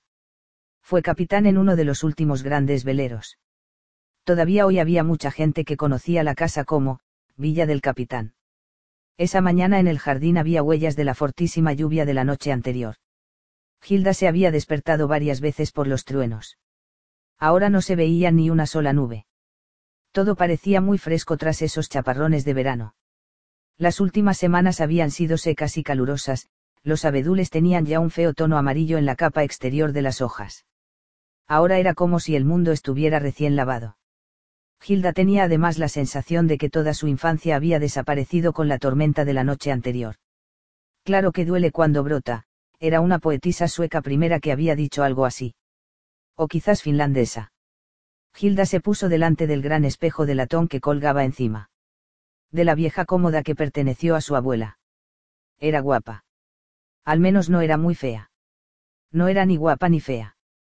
Tenía el pelo rubio y largo. A Hilda le hubiera gustado tener un pelo un poco más rubio o un poco más oscuro. Así, ni lo uno ni lo otro, resultaba un poco soso. En la parte positiva anotó sus rizos. Muchas de sus amigas se rizaban el pelo, pero los rizos de Hilda eran naturales. Anotó también en la parte positiva los ojos verdes, muy verdes, por cierto. Son verdaderamente verdes, solían decir sus tíos y tías mirándola fijamente. Hilda se preguntó si esa imagen que estaba estudiando era el reflejo de una chica o de una mujer joven. Llegó a la conclusión de que no era ni lo uno ni lo otro. Su cuerpo tenía algo de mujer pero su cara parecía una manzana sin madurar. Este viejo espejo tenía algo que a Hilda siempre le hacía pensar en su padre. Antes había estado colgado abajo en el estudio. El estudio era la biblioteca, lugar de retiro y cuarto de poeta de su padre, situado encima de la caseta de la barca.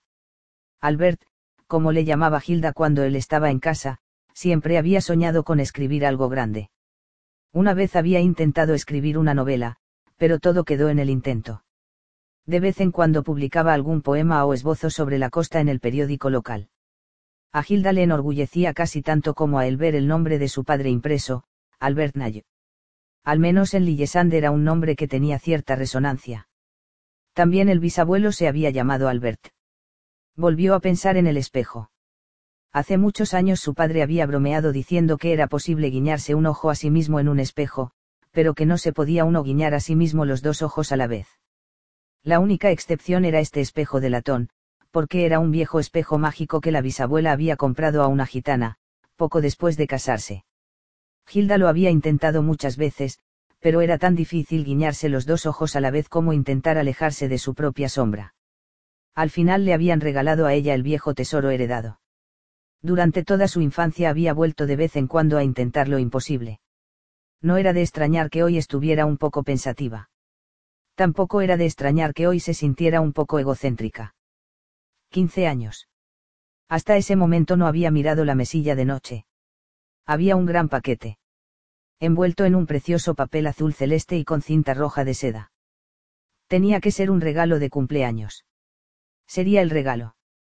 Podría ser el gran regalo de papá, ese que había estado envuelto en tanto misterio. Papá había hecho un montón de extrañas insinuaciones en las postales. Pero se había, impuesto a sí mismo una severa censura. El regalo era algo que, crecía y crecía, había dicho en una postal. Luego había insinuado algo sobre una chica a la que pronto conocería, y a la que le había mandado copia de todas las postales. Hilda había intentado preguntárselo a su madre, pero ella tampoco tenía ni idea. Lo más raro de todo fue un comentario acerca del regalo sobre que tal vez, pudiera compartirse con otras personas. Por algo trabajaba para las Naciones Unidas. Una de las ideas fijas tenía muchas del padre de Hilda era que las Naciones Unidas deberían tener una especie de responsabilidad de gobierno sobre todo el mundo. Ojalá las Naciones Unidas logren algún día unir a la humanidad, había escrito en una de las postales. Podría abrir el paquete antes de que mamá subiera con panecillos y bebida, el regalo y las banderitas. Suponía que sí, pues si no, no lo habrían dejado en su mesilla. Hilda cruzó el cuarto de puntillas y cogió el paquete de la mesilla. Pesaba un montón. Encontró una tarjetita, a Hilda, en su decimoquinto cumpleaños, de papá. Se sentó en la cama y comenzó a quitar cuidadosamente la cinta roja. Luego quitó el papel. Era una carpeta grande de anillas. Ese era el regalo. Ese era el regalo del que tanto se había hablado. Ese era el regalo que había, crecido y crecido, y que además podía compartirse con otros. Una rápida ojeada reveló que la carpeta estaba llena de hojas escritas a máquina. Hilda conocía el tipo de letra de la máquina de escribir que papá se había llevado al Líbano. Le había escrito un libro entero. En la primera hoja ponía con letras mayúsculas escritas a mano, El mundo de Sofía. Un poco más abajo en la página ponía escrito a máquina. Lo que es el sol para la Tierra Negra, la verdadera ilustración lo es para el amigo de la Tierra. NFS Grundtvig, 8. Hilda pasó la hoja. En la parte superior de la siguiente página comenzaba el primer capítulo, cuyo título era, El jardín del Edén. Se acomodó en la cama, apoyó la carpeta contra las rodillas y comenzó a leer. Sofía Amandsan volvía a casa después del instituto. La primera parte del camino la había hecho en compañía de Jorun. Habían hablado de robots. Jorun opinaba que el cerebro humano era como un sofisticado ordenador. Solía no estaba muy segura de estar de acuerdo. Un ser humano tenía que ser algo más que una máquina. Hilda continuó leyendo y pronto se olvidó de todo. Se olvidó incluso de que era su cumpleaños. No obstante, de vez en cuando un pensamiento lograba meterse entre las líneas de lo que estaba leyendo. Papá había escrito una novela. Por fin se había puesto a escribir su gran novela. La había acabado en el Líbano se había quejado muchas veces de que el tiempo se hacía muy largo en aquellas latitudes. También el padre de Sofía estaba viajando. Sería ella la chica a la que Hilda conocería. Cuando había conseguido tener una fuerte sensación de que un día desaparecería del todo, entendía realmente lo enormemente valiosa que es la vida, de dónde viene el mundo. Al fin y al cabo, algo tuvo que surgir en algún momento de donde no había nada de nada. Pero era eso posible no resultaba eso tan imposible como pensar que el mundo había existido siempre. Hilda seguía leyendo. Confundida, daba saltos en la cama cuando leía que Sofía Amandsan recibía postales del Líbano. Hilda Viernayice barra o Sofía Amandsan, Camino del Trébol, 3. Querida Hilda. Te felicito de corazón en tu decimoquinto cumpleaños. Como puedes ver quiero hacerte un regalo con el que podrás crecer. Perdóname por enviar la postal a Sofía. Resulta más fácil así. Con todo cariño, papá. Ese granuja. Hilda siempre había pensado que papá era un tunante, pero ahora se había superado a sí mismo. En lugar de adjuntar esta postal al paquete la había incorporado al mismo libro regalo. Pero la pobre Sofía estaba totalmente confusa. ¿Por qué un padre iba a enviar una felicitación a la dirección de Sofía cuando estaba clarísimo que iba destinada a otra persona? ¿Qué padre privaría a su hija de la ilusión de recibir una tarjeta de cumpleaños enviándola a otras señas? Porque resultaba, más fácil así. Y ante todo, ¿cómo encontraría a Gilda? Exactamente, ¿cómo iba a hacerlo? Gilda dio la vuelta a la página y comenzó a leer el segundo capítulo. Se titulaba, El sombrero de copa. Luego venía una larga carta que la misteriosa persona había escrito a Sofía. Gilda contuvo el aliento. Interesarse por el por qué vivimos no es, por lo tanto, un interés tan fortuito o tan casual como, por ejemplo, leccionar sellos. Quien se interesa por cuestiones de ese tipo está preocupado por algo que ha interesado a los seres humanos desde que viven en este planeta. El cómo ha nacido el universo, el planeta y la vida aquí. Sofía se sentía agotada. Así se sentía también Gilda. Papá no solo le había escrito un libro para su decimoquinto cumpleaños, sino que había escrito un libro extraño y misterioso. Un breve resumen, se puede sacar un conejo blanco de un sombrero de copa vacío. Dado que se trata de un ceonejo muy grande, este truco dura muchos miles de millones de años. En el extremo de los finos pelillos de su piel nacen todas las criaturas humanas. De esa manera son capaces de asombrarse por el imposible arte de la magia. Pero conforme se van haciendo mayores, se adentran cada vez más en la piel del conejo, y allí se quedan. No solo era Sofía la que tenía la sensación de encontrarse en un lugar muy dentro de la piel del conejo blanco. Hoy Gilda cumplía 15 años. También tuvo la sensación de que había llegado la hora de decidir por qué camino seguiría gateando hacia arriba. Leyó acerca de todos los filósofos de la naturaleza. Gilda sabía que su padre se interesaba por la filosofía. Había escrito en el periódico que la filosofía debería ser una asignatura más en la escuela. ¿Por qué se debe incluir la asignatura de filosofía en el nuevo plan de estudios? se titulaba el artículo. Papá también había sacado el tema en una reunión de padres de la clase de Gilda. A ella le había dado mucha vergüenza. Miró el reloj. Eran las siete y media. Afortunadamente, su madre tardaría otra hora en subir con la bandeja del cumpleaños, en ese momento no había nada que le interesara más que Sofía y todas aquellas preguntas filosóficas. Leyó el capítulo que se titulaba, Demócrito. Primero se planteaba a Sofía una pregunta para que la meditara, porque las piezas del Lego son el juguete más genial del mundo. Luego encontró un, sobre amarillo grande, en el buzón. Demócrito estaba de acuerdo con sus predecesores en que los cambios en la naturaleza no se debían a que las cosas realmente, cambiaran. Suponía, por lo tanto, que todo tenía que estar construido por unas piececitas pequeñas e invisibles, cada una de ellas eterna e inalterable. A estas piezas más pequeñas Demócrito las llamó átomos. Gilda se indignó al leer que Sofía encontró su pañuelo rojo de seda debajo de la cama con que ese era el camino que había tomado su pañuelo. Pero ¿cómo puede desaparecer un pañuelo simplemente para entrar en un cuento? Tendría que estar también en otro sitio. El capítulo sobre Sócrates comenzó cuando Sofía leyó, unas líneas sobre el batallón noruego de las Naciones Unidas en el Líbano, en un periódico. Típico de su padre. Le obsesionaba mucho que los noruegos no mostraran más interés por la labor de paz llevada a cabo por los cascos azules de las Naciones Unidas.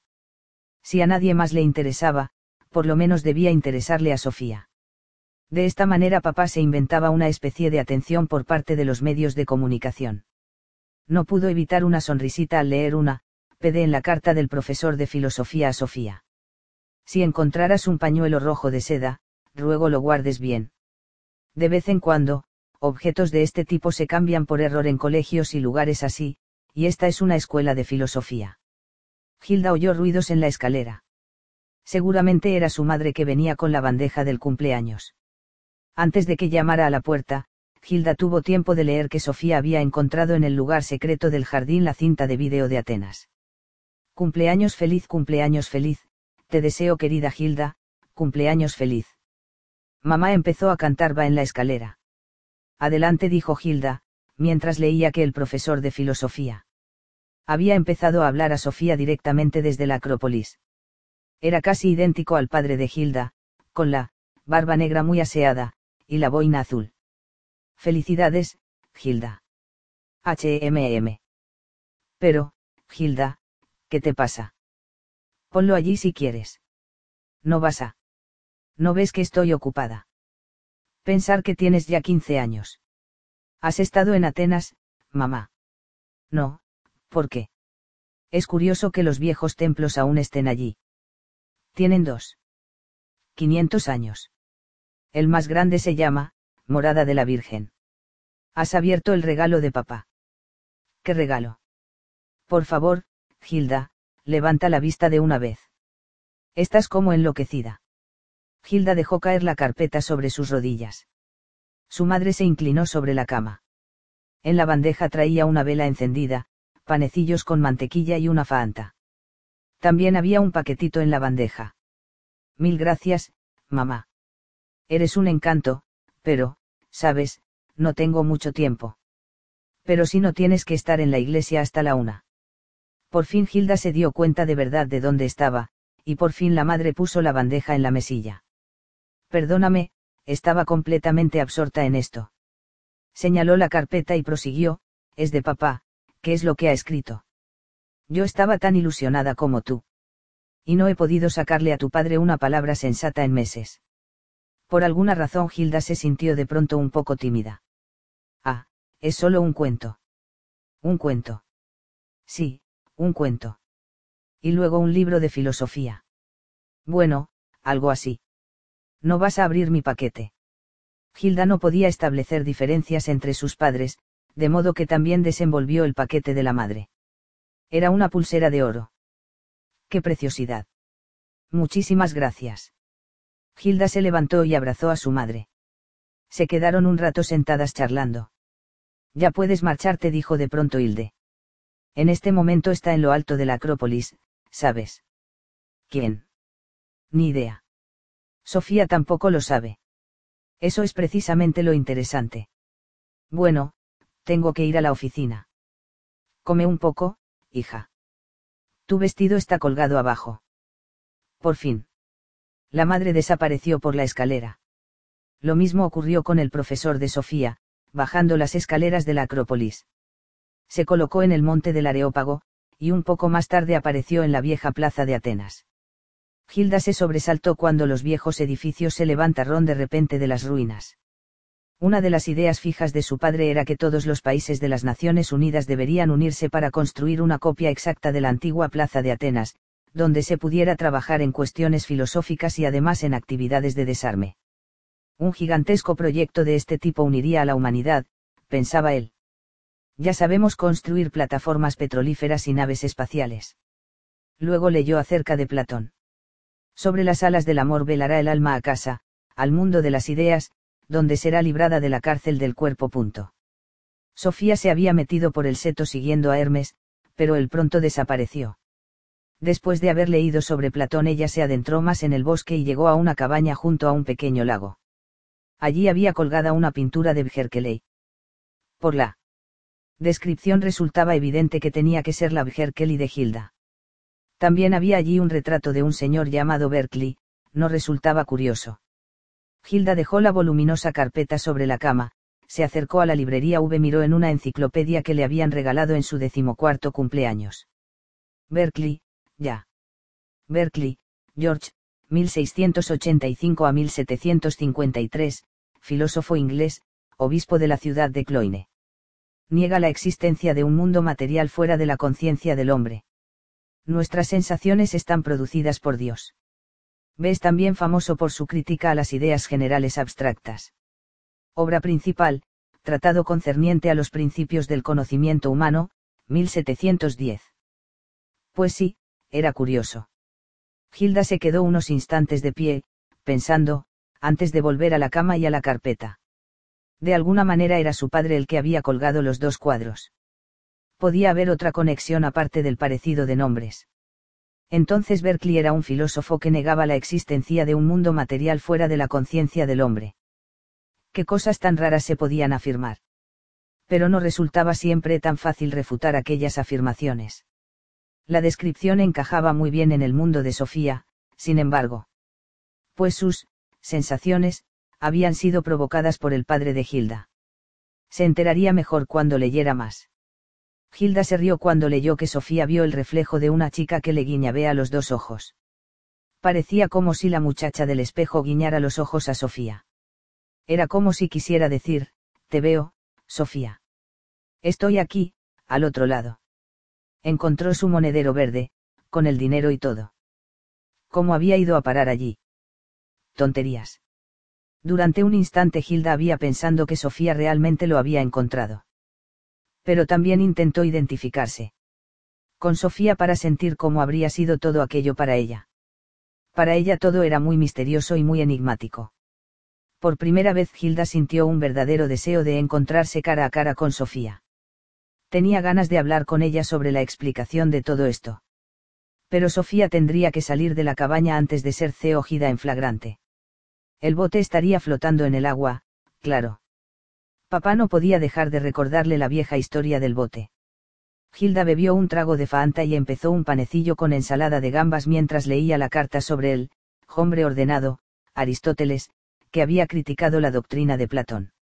Aristóteles señaló que no existe nada en la mente que no haya estado antes en los sentidos, y Platón podría haber dicho que no hay nada en la naturaleza que no haya estado antes en el mundo de las ideas.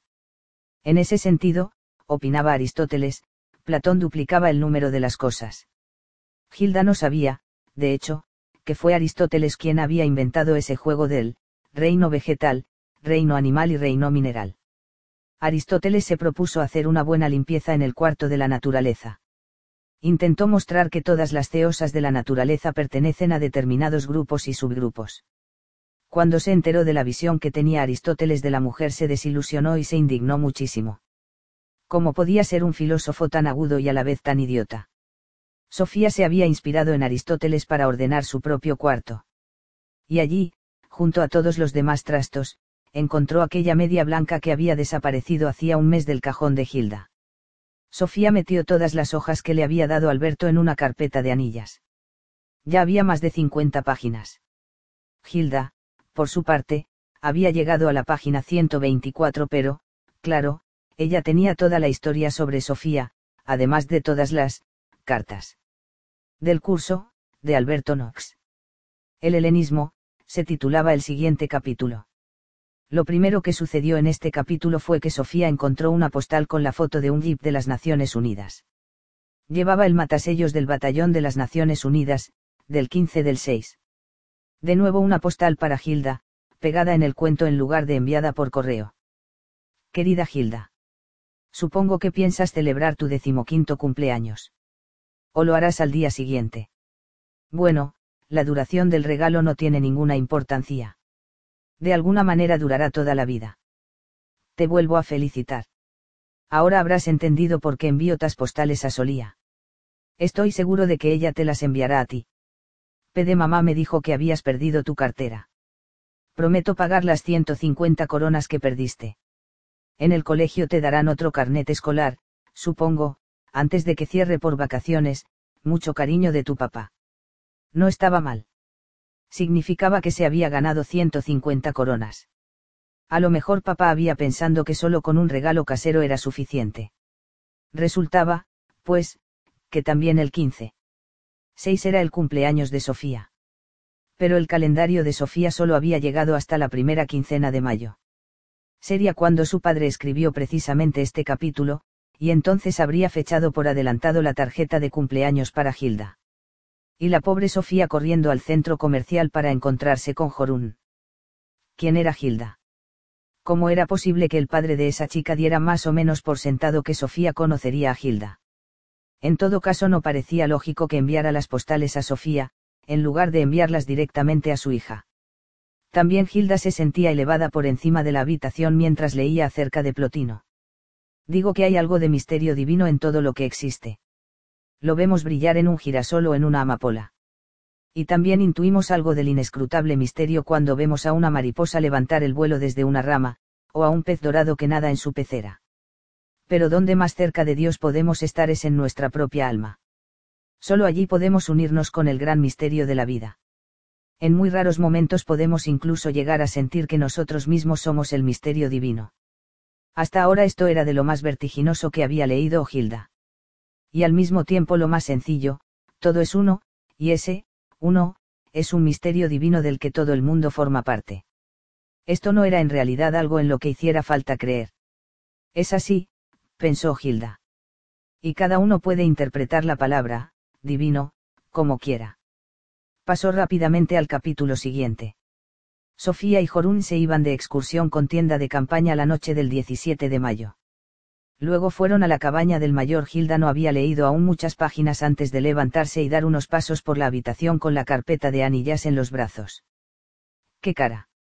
En esa pequeña cabaña del bosque su padre dejó que las dos amigas encontraran copias de todas las postales que él había enviado a Gilda durante la primera parte de mayo. Las copias eran auténticas. Cuando Gilda recibía esas postales de su padre solía leerlas dos y tres veces. Reconoció cada palabra. Querida Gilda. Estoy tan a punto de explotar con tu dos mis secretos relacionados con tu cumpleaños que varias veces al día tengo que frenar el deseo de ir a llamarte por teléfono y contártelo todo. Es algo que crece y crece. Y sabes que, cuando una cosa no hace más que crecer, resulta cada vez más difícil mantenerla escondida. Sofía recibió una nueva carta del curso de filosofía de Alberto. Trataba de judíos y griegos y de las dos grandes civilizaciones. A Gilda le gustó esta amplia perspectiva de pájaro sobre la historia. Nunca habían aprendido algo parecido en el colegio. Allí todo eran detalles y más detalles.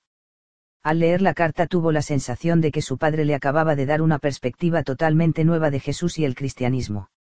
Le gustó la cita de Goethe que decía que, el que no sabe llevar su contabilidad por espacio de tres mil años se queda como un ignorante en la oscuridad y solo vive al día.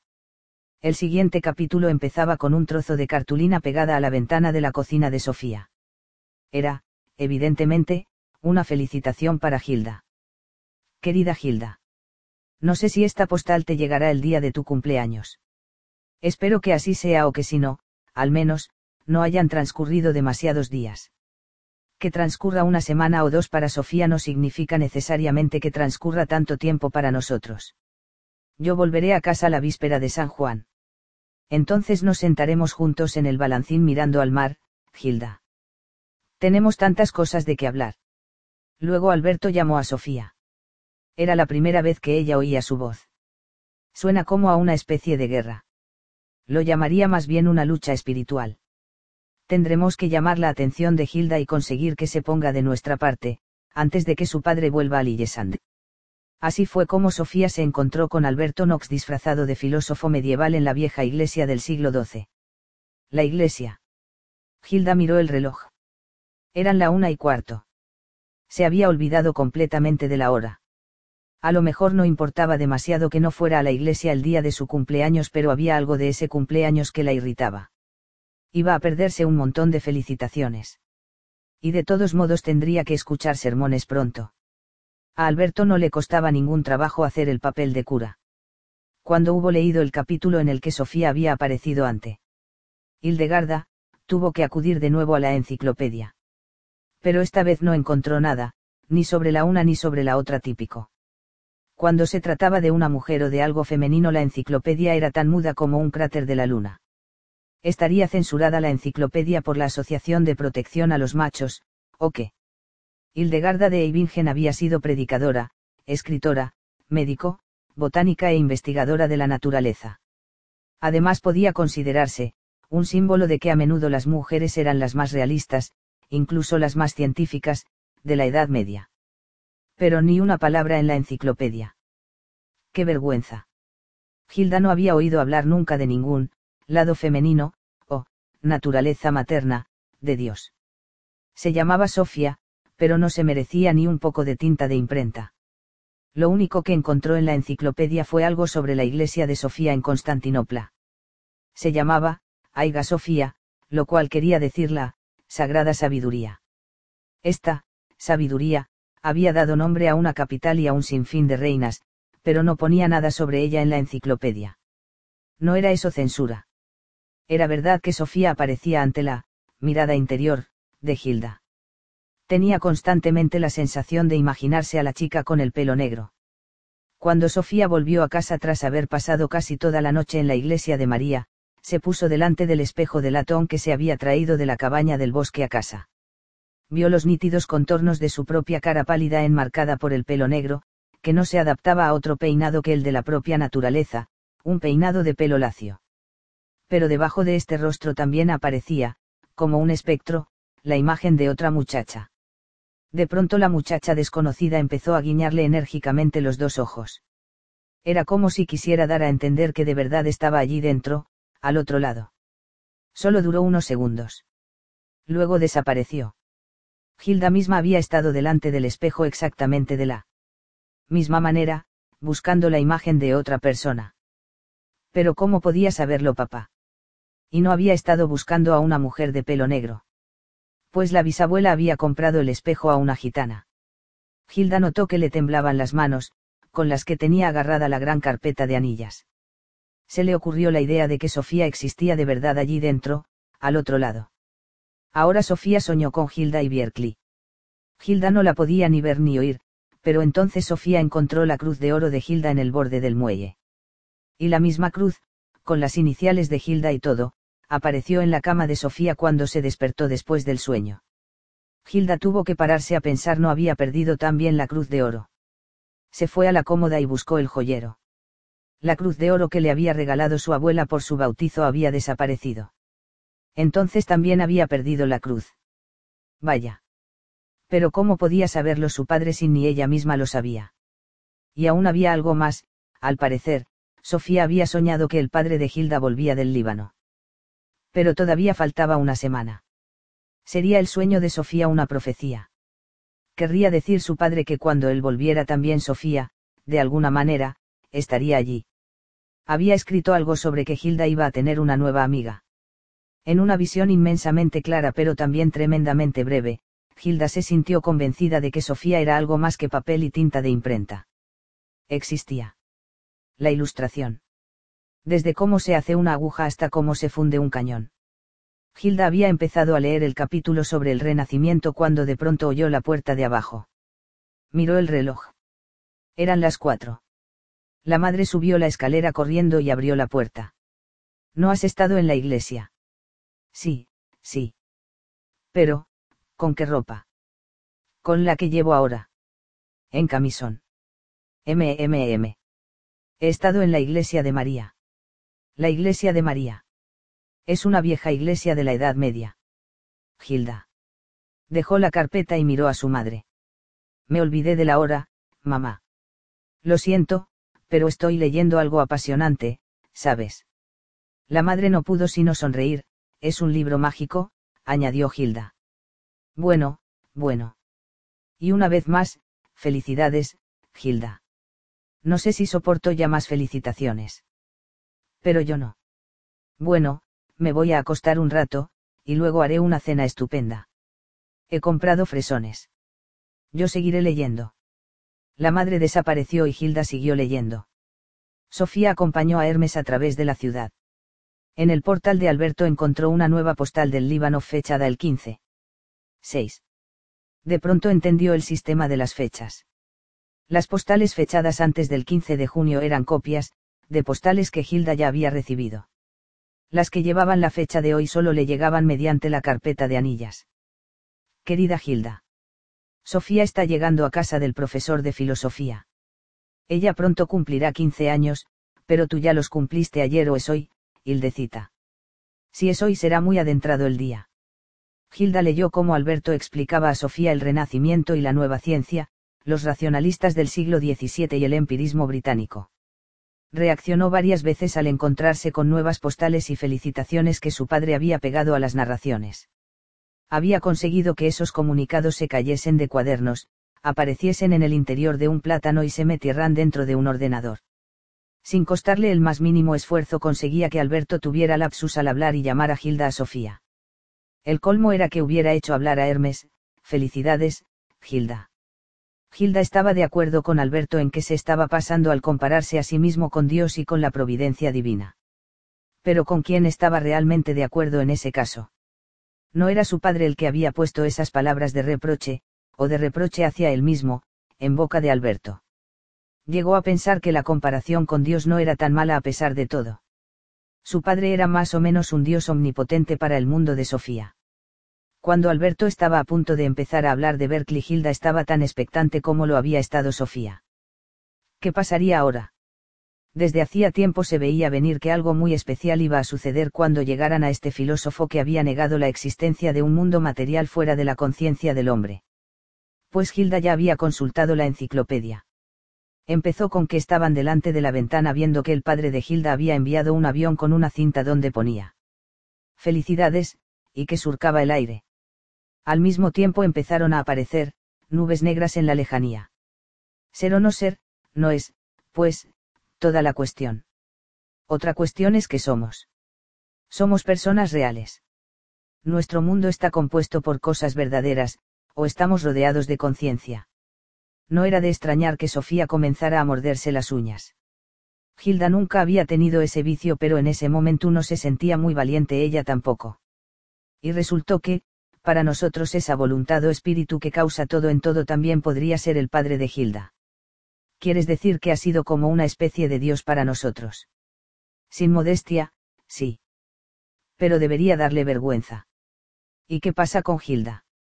Ella es un ángel, Sofía. Un ángel. Hilde es aquella a la que se dirige el, espíritu. Con esto, Sofía se marchó corriendo de casa de Alberto y salió a la tormenta. Podría haber sido la misma tormenta que había llegado a Bierkley unas horas después de que Sofía cruzara, la ciudad corriendo. Mañana es mi cumpleaños, pensó. No resultaba demasiado penoso tener que reconocer que la vida es un sueño justo el día antes de cumplir 15 años. Era como soñar que te tocaban 10 millones en la lotería y de repente, justo antes del gran sorteo, darte cuenta de que todo había sido un sueño. Sofía cruzó corriendo el campo de deportes mojado. De repente se dio cuenta de que una persona venía ceo riendo hacia ella. Era su madre. Los rayos reventaron el cielo repetidamente. Cuando se encontraron las dos, la madre la abrazó. ¿Qué es lo que nos está sucediendo, mi pequeña? No lo sé, contestó Sofía llorando. Es como una pesadilla. Gilda notó que sus ojos estaban húmedos. Ser o no ser, esa es la cuestión tiró la carpeta sobre la cama y se levantó para pasearse por la habitación. Al final se puso delante del espejo de latón, y allí se quedó de pie hasta que su madre vino a avisarla de que estaba preparada la cena. Cuando llamó a la puerta, Gilda no tenía idea de cuánto tiempo había estado así, de pie. Pero estaba segura, estaba totalmente segura de que el reflejo del espejo le había guiñado los ojos. Durante la cena intentó ser una homenajeada agradecida pero estaba pensando constantemente en Alberto y Sofía. ¿Qué les pasaría ahora que sabían que el padre de Gilda era el que decidía todo? Aunque, saber saber, en realidad no sabían nada. No era más bien que papá hacía como si supieran. Pero de todos modos el problema seguía siendo el mismo, ahora que Sofía y Alberto lo, sabían, todo, habían llegado en cierta manera al final del camino. Estuvo a punto de atragantarse con un trozo grande de patata, cuando de pronto se dio cuenta de que ese planteamiento a lo mejor era también aplicable a su propio mundo. Los hombres habían llegado cada vez más lejos en la comprensión de las leyes de la naturaleza. La historia podía simplemente seguir y seguir incluso después de que las últimas piezas de los puzzles de la filosofía y de la ciencia se hubiesen colocado. O los hombres se estaban acercando al fin de la historia. No había una conexión entre el desarrollo del pensamiento y de la ciencia, por un lado, y el efecto invernadero y selvas tropicales quemadas, por el otro. Quizás no fuera, al fin y al cabo, ninguna tontería llamar, pecado original, a la necesidad del hombre de saber. Esta pregunta era tan grande y tan aterradora que Hilda intentó olvidarse de ella. Además seguramente entendería más al seguir leyendo el regalo de cumpleaños de papá. Cuando se terminaron el helado con fresas italianas, dijo la madre, ahora haremos exactamente lo que más te apetezca. Sé que suena un poco raro, pero solo tengo ganas de seguir leyendo el regalo de papá. Sí, pero no debes permitir que te deje completamente aturdida. No te preocupes. Gilda se acordó de cómo Sofía había hablado con su madre. A lo mejor papá había metido algo de la madre de Gilda en esa otra madre. Decidió no hablar de conejos blancos que se sacan del sombrero de copa del universo, al menos no hoy. Por cierto, dijo al levantarse de la mesa. No encuentro mi cruz de oro. La madre la miró con cara de misterio. La encontré junto al muelle hace muchas semanas. Debiste de perderla allí, despistada. ¿Se lo has contado a papá? No me acuerdo pues, sí, supongo. Entonces, ¿dónde está? Su madre fue a buscarla en su propio joyero. Gilda oyó un grito de sorpresa desde el dormitorio, pronto volvió al salón. Sabes, en este momento no la encuentro. Lo suponía. Abrazó a su madre y subió a la guardilla de nuevo. Por fin pudo seguir leyendo sobre Sofía y Alberto. Se tumbó en la cama con la pesada carpeta sobre las rodillas. Sofía se despertó cuando su madre entró en su cuarto con una bandeja llena de regalos. En una botella vacía había metido una bandera. Felicidades, Sofía. Sofía se restregó los ojos para despertarse. Intentó acordarse de todo lo que había pasado el día anterior pero todo eran simplemente piezas sueltas de un rompecabezas. Una de las piezas era Alberto, otras eran Gilda y el mayor. Una era Berkeley, otra era Bierkley. La pieza más negra era la tremenda tormenta. Casi le había dado una especie de ataque de nervios. Su madre le había dado un masaje y la había metido en la cama con una taza de leche caliente con miel. Se había dormido instantáneamente. Creo que estoy viva, balbució. Claro que estás viva. Y hoy cumples 15 años. Estás completamente segura. Completamente segura. No iba a saber una madre el día en que nació su única hija. El 13 de junio de 1975, a la una y media, Sofía. Fue el momento más feliz de mi vida. ¿Estás segura de que no es todo un sueño? Pero al menos es un buen sueño despertarse con panecillos y fanta y regalos de cumpleaños. Dejó la bandeja con los regalos sobre una silla y salió un momento de la habitación. Cuando volvió trajo otra bandeja esta vez con panecillos y fanta. La puso en el extremo de la cama de Sofía y fue como todos los cumpleaños. Desenvolvieron los paquetes mientras recordaban tiempos pasados, hasta el parto hacía 15 años. Su madre le regaló una raqueta de tenis. Nunca había jugado al tenis, pero había una pista al aire libre muy cerca de su casa. Su padre le había enviado un mini televisor con radio incorporada. La pantalla no era mayor que una fotografía normal. Y había otras ceosas de tías y de amigos de la familia. Al cabo de un rato, su madre dijo, ¿te parece que debo tomarme el día libre hoy? No, ¿por qué? Es que ayer estabas muy desconcertada. Si esto sigue así creo que tendremos que pedir hora a un psicólogo. Te lo puedes ahorrar. Solo fue la tormenta, o también fue ese Alberto. ¿Y tú, qué? ¿Qué nos está pasando, hija mía? dijiste. Me preocupaba que últimamente estuvieras vagando por la ciudad para encontrarte con extraños. Quizás sea culpa mía, nadie tiene la culpa de que yo haga un pequeño cursillo de filosofía en mi tiempo libre. Vete al trabajo, mamá. Tenemos una reunión en el colegio hoy a las 10. Solo para que nos den las notas y para tomar algo. ¿Sabes ya las notas? Solo sé que tendré más sobresalientes que la última vez. Al poco rato de marcharse la madre, sonó el teléfono. Sofía Amandsan. Soy Alberto. Ah, el mayor estuvo derrochando dinamita ayer. No entiendo lo que quieres decir. Los truenos, Sofía. No sé qué pensar. Esa es la mayor virtud del filósofo. Estoy orgulloso de cuánto has aprendido en tan poco tiempo. Tengo miedo de que nada sea real se llama angustia existencial y suele ser simplemente una transición a un nuevo conocimiento. Creo que necesito una pausa en el curso. Hay muchas ranas en tu jardín estos días. Solía tuvo que reírse. Alberto prosiguió. Creo que deberíamos seguir trabajando. Por cierto, felicidades. Tenemos que acabar completamente el curso antes de San Juan. Es nuestra última esperanza. Nuestra última esperanza de que. Estás cómodamente sentada. Vamos a necesitar un poco de tiempo, ¿sabes? Estoy cómoda. ¿Te acuerdas de Descartes? Pienso, luego existo. Por el momento estamos completamente vacíos en nuestra duda metódica. Quizás resulte que somos pensamiento, y eso es algo muy distinto a pensar uno mismo. Tenemos buenas razones para creer que pertenecemos a la imaginación del padre de Hilda y de ese modo constituimos una especie de entretenimiento en el cumpleaños de la hija del mayor en Lillesand. ¿Me sigues? Sí, pero en esto también va incorporada una contradicción. Si somos fruto de la imaginación de alguien, no tenemos derecho a, creer, nada en absoluto. En ese caso, toda esta conversación telefónica es pura imaginación. Y entonces no tenemos libre albedrío. Es el mayor el que planifica todo lo que decimos y hacemos. De modo que simplemente podemos colgar. No, ahora estás simplificando demasiado. Explícate. Dirías que una persona planifica todo aquello con lo que sueña. Puede que el padre de Hilda esté al tanto de todo lo que hacemos, y que intentar escapar de su omnisciencia resulte tan difícil como intentar escapar de la propia sombra. Pero puede ser, y por eso he empezado a elaborar un plan, que el mayor no haya decidido de antemano lo que va a pasar. Puede ser que no lo decida hasta el mismo momento, es decir, hasta el momento de la creación. Puede que justo en ese momento tengamos iniciativa propia para dirigir nuestros hechos y nuestros movimientos. Una iniciativa así estará compuesta de impulsos tremendamente débiles comparados con los del mayor. Poca resistencia podremos poner contra fuertes situaciones exteriores tales como perros que hablan, aviones de hélice con cintas de felicitación, recados en plátanos y truenos encargados de antemano. Pero no debemos excluir que tengamos una pequeñísima y débil voluntad propia.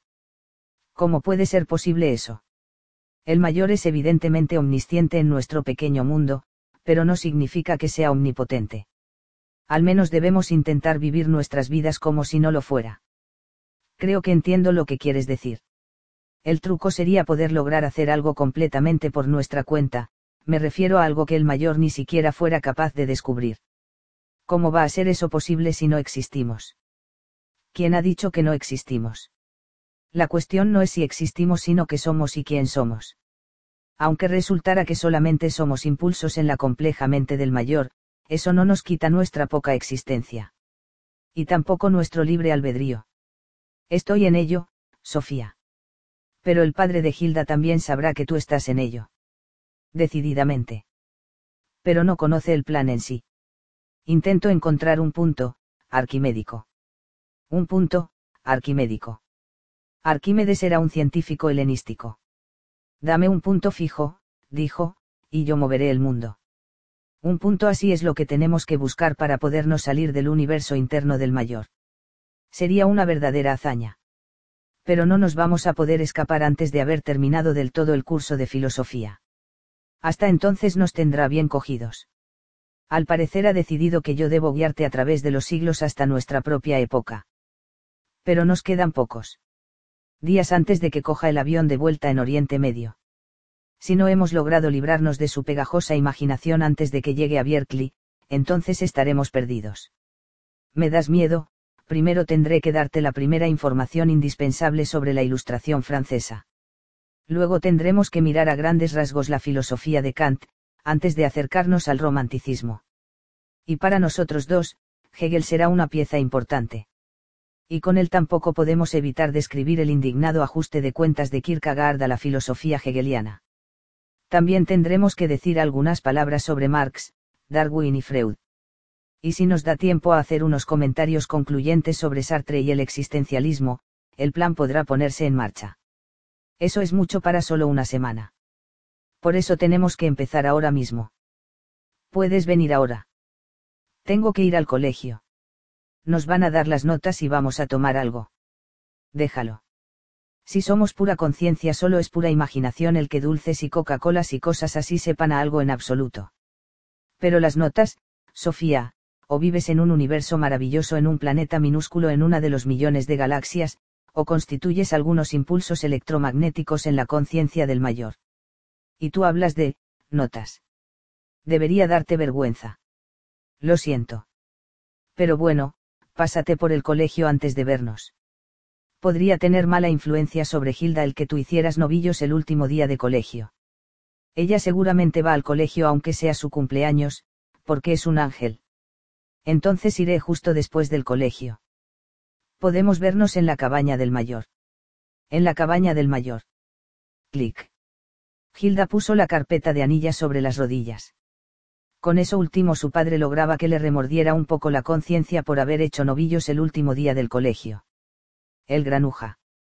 Se quedó un instante meditando en qué clase de plan podía tramar Alberto. Se sintió tentada a mirar la última hoja de la carpeta, pero no, eso sería hacer trampa. Más valía darse prisa y seguir leyendo. No obstante, estaba convencida de que Alberto sí tenía razón en un punto. Una cosa era que el padre tuviera una especie de control sobre lo que le sucedía a Sofía y Alberto pero seguro que no sabía lo que les iba a suceder mientras estaba escribiendo. A lo mejor escribía alguna cosa a toda prisa, algo que no descubriría hasta mucho más tarde. Precisamente en este espacio estaba la relativa libertad de Sofía y Alberto.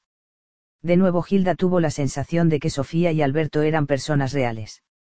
Aunque el mar esté en calma total, no significa que no esté sucediendo algo en la profundidad, pensó. ¿Pero por qué lo pensó?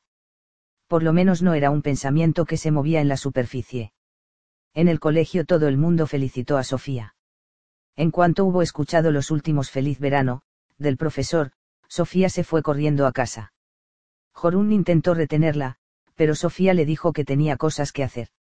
En el buzón encontró dos postales del Líbano. En ambas postales ponía, Happy Birthday 15 years. Eran de esas tarjetas que se compran para los cumpleaños. Una de las dos iba dirigida a, Hilda C. barra o Sofía Amandsan. Pero la otra tarjeta era para la propia Sofía. Ambas llevaban el matasellos del Batallón de las Naciones Unidas del 15 de junio. Sofía leyó primero la tarjeta dirigida a ella, querida Sofía Amundsen.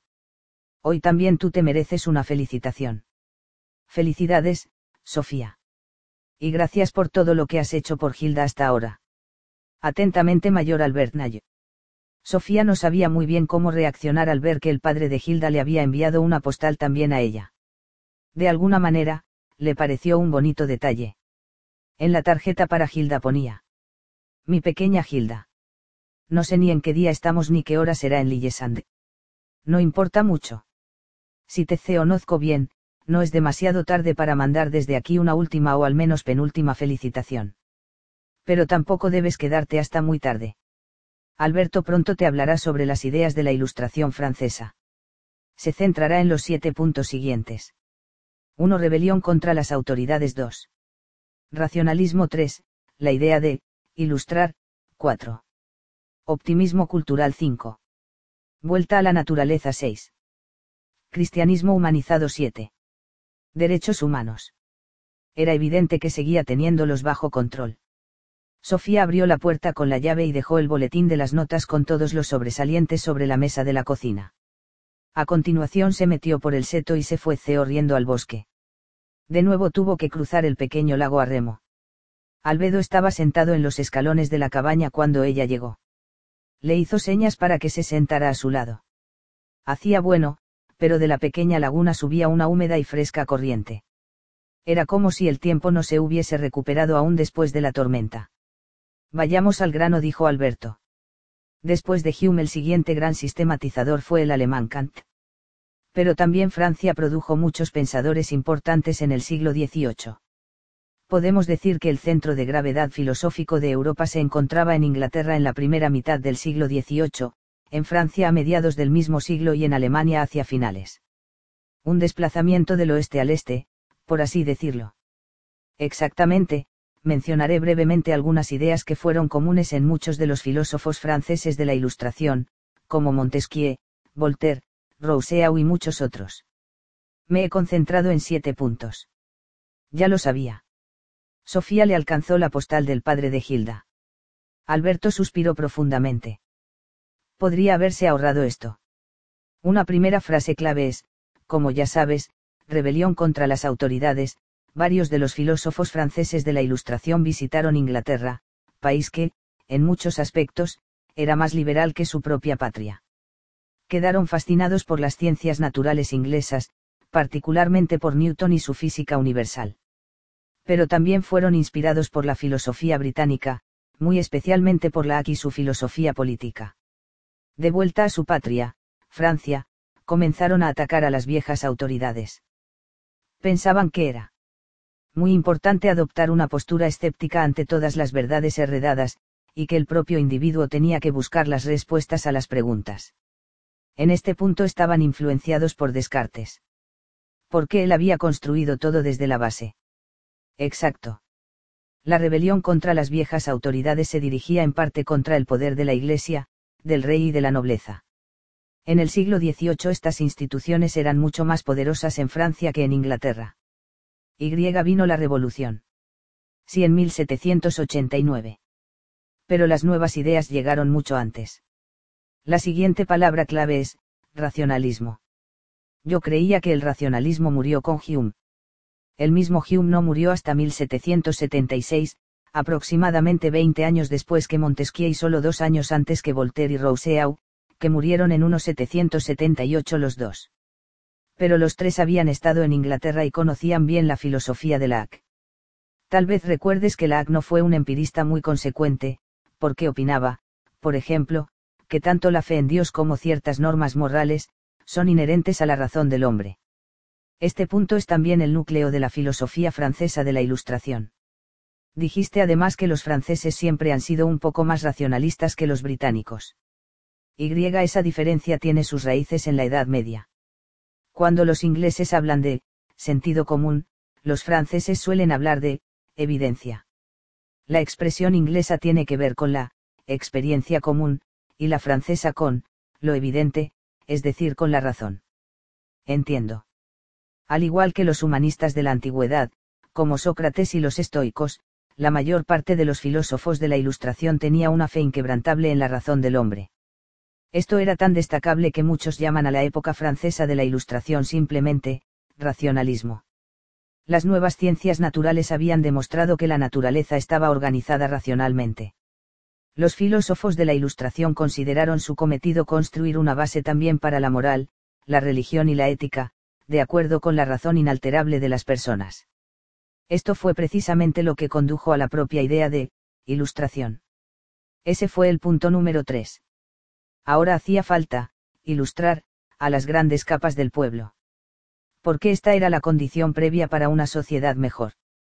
Se pensaba que la miseria y la opresión se debían a la ignorancia y a la superstición.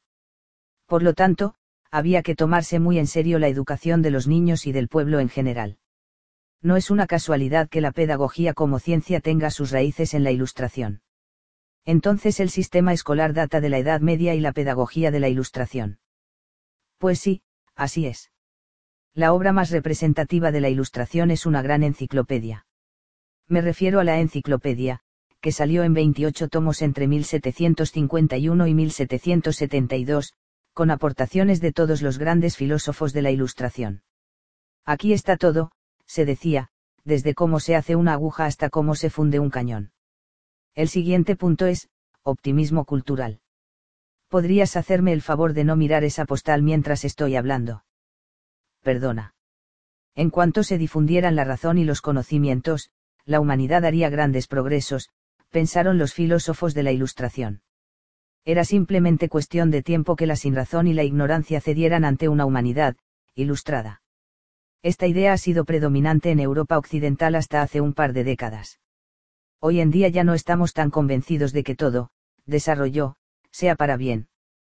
Pero incluso esta crítica contra la civilización, fue planteada por los filósofos ilustrados franceses. Quizás deberíamos haberlos escuchado. Algunos de ellos se convirtieron en defensores de, una vuelta a la naturaleza.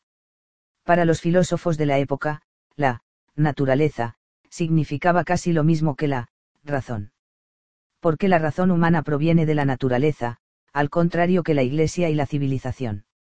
Señalaron que los pueblos naturales, a menudo eran más sanos y más felices que los europeos, debido a que no estaban civilizados. Rousseau fue quien lanzó la consigna, tenemos que volver a la naturaleza. Porque la naturaleza es buena, y el hombre es bueno, por naturaleza. El mal está en la sociedad. Rousseau pensaba también que el niño debe vivir en su estado, natural, de inocencia mientras pueda. Podríamos decir que la idea de valorar la infancia en sí data de la Ilustración. Hasta entonces la infancia había sido considerada más bien como una preparación a la vida de adulto. Pero somos seres humanos, y vivimos nuestras vidas en la tierra también.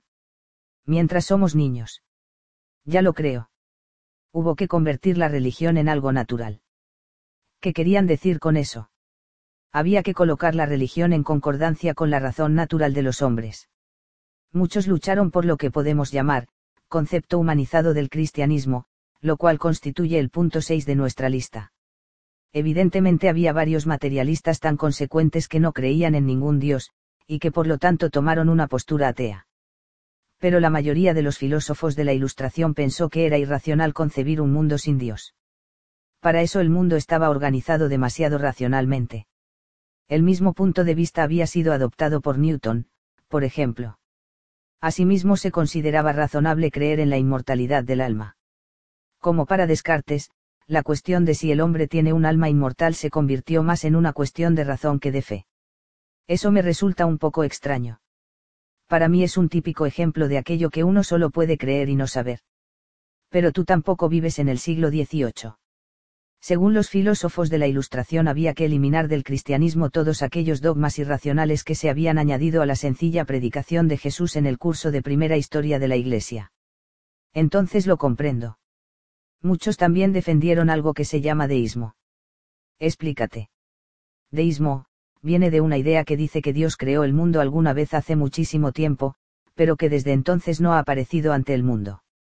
De esta forma Dios queda reducido a un ser superior, que solo se da a conocer ante los hombres mediante la naturaleza y sus leyes, es decir, no se revela de ninguna manera, sobrenatural. Un tal, Dios filosófico, lo encontramos también en Aristóteles, para quien Dios era la, causa pr y mera, primer motor, del universo. Entonces solo nos queda un punto, y se refiere a, derechos humanos. Sí, que tal vez sea lo más importante. En general podemos decir que la filosofía de la Ilustración francesa tenía una orientación más práctica que la inglesa. Fueron consecuentes con su filosofía y actuaron de acuerdo con ella. Sí, los filósofos de la Ilustración francesa no se contentaron con tener puntos de vista teóricos sobre el lugar del hombre en la sociedad. Lucharon activamente a favor de lo que llamaron los derechos naturales de los ciudadanos. En primer lugar se trataba de la lucha contra la censura, consecuentemente, a favor de la libertad de imprenta. Había que garantizar el derecho del individuo a pensar libremente y a expresar sus ideas referentes a la religión, la moral y la ética.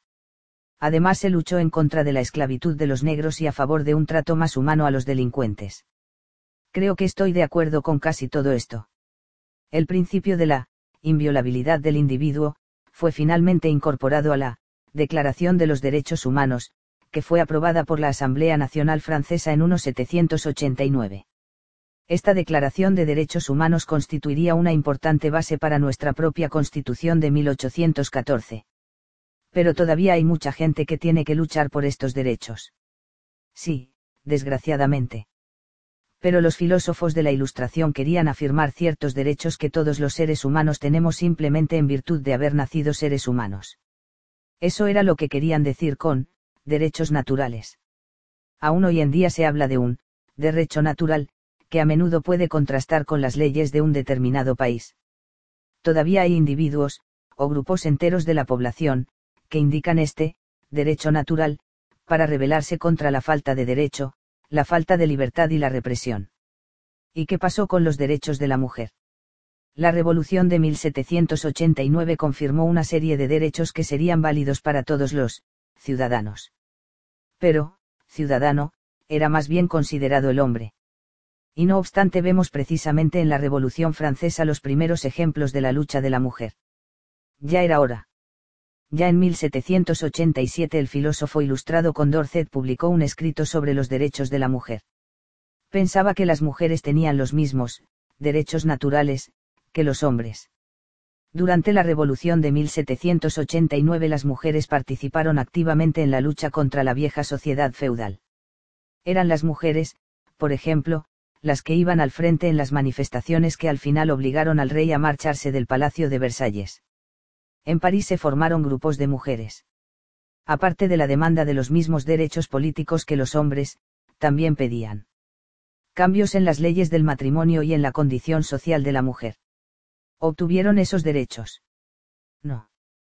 Como tantas veces más tarde, la cuestión de los derechos de la mujer surgió en relación con una revolución. Pero en cuanto las cosas se tranquilizaron dentro de un nuevo orden, se volvió a instaurar la vieja sociedad machista típico. Una de las que más lucharon a favor de los derechos de la mujer durante la Revolución Francesa fue Olympe de Gaulle. En 1791, es decir, dos años después de la Revolución, hizo pública una declaración sobre los derechos de la mujer.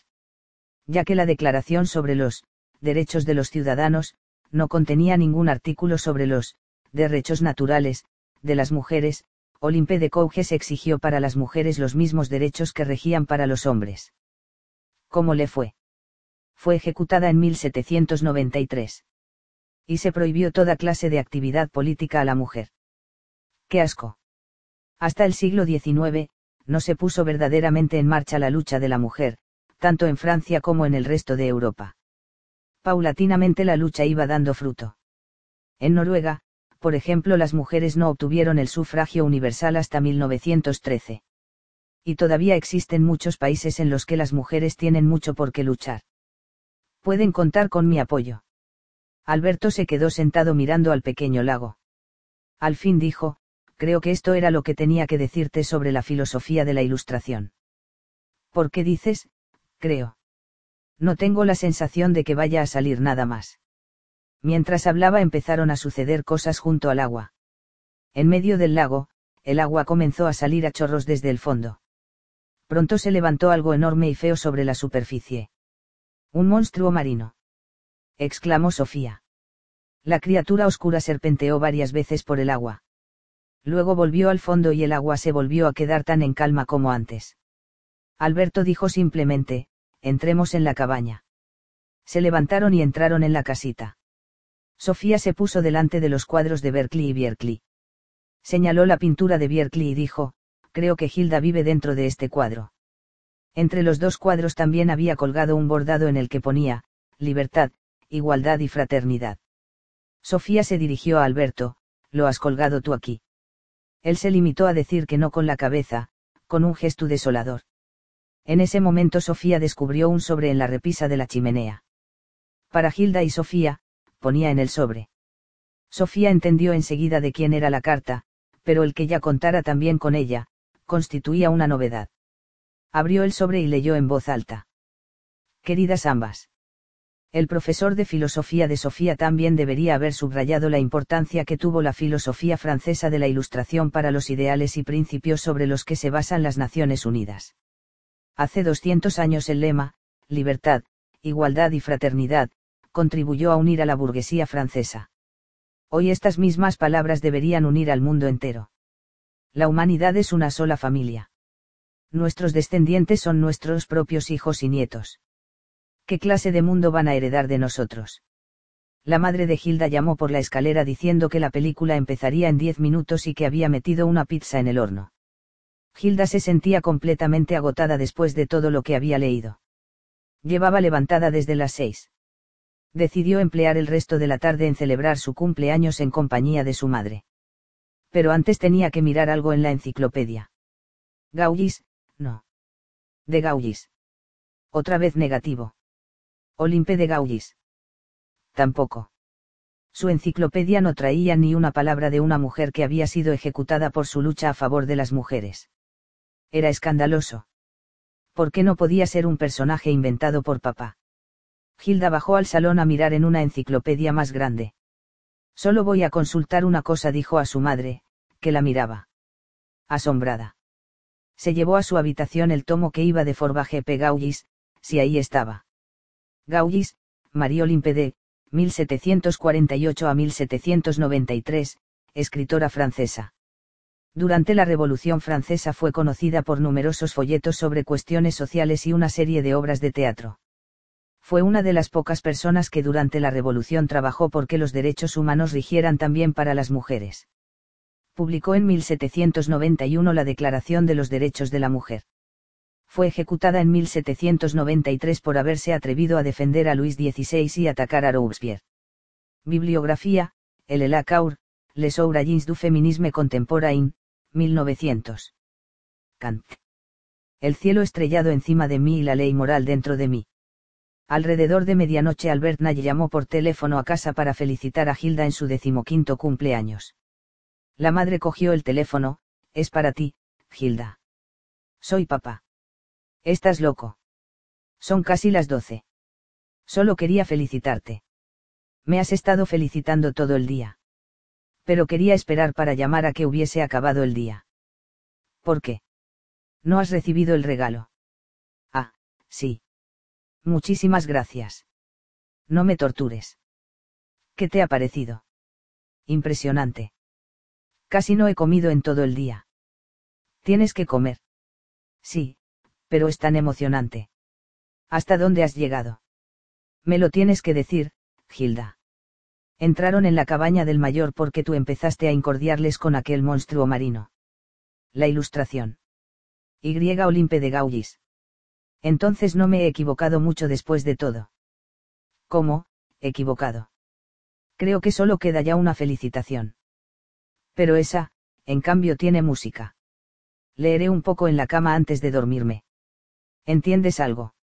He aprendido más hoy que, que en toda mi vida. Es increíble que ni siquiera hayan pasado 24 horas desde que Sofía volvió del colegio y encontró el primer sobre.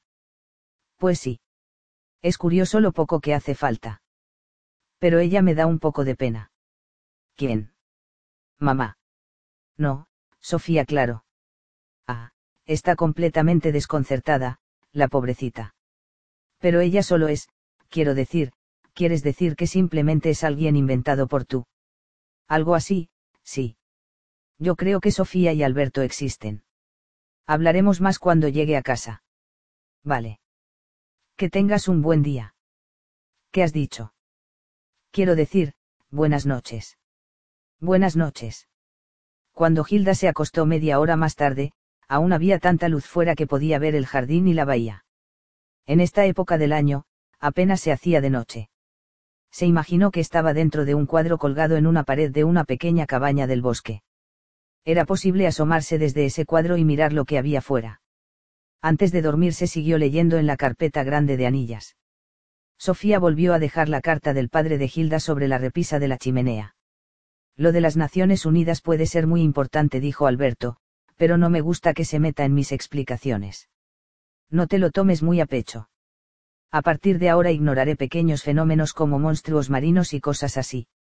Vamos a sentarnos aquí delante de la ventana. Te hablaré de Kant. Sofía descubrió un par de gafas sobre una pequeña mesa entre dos sillones.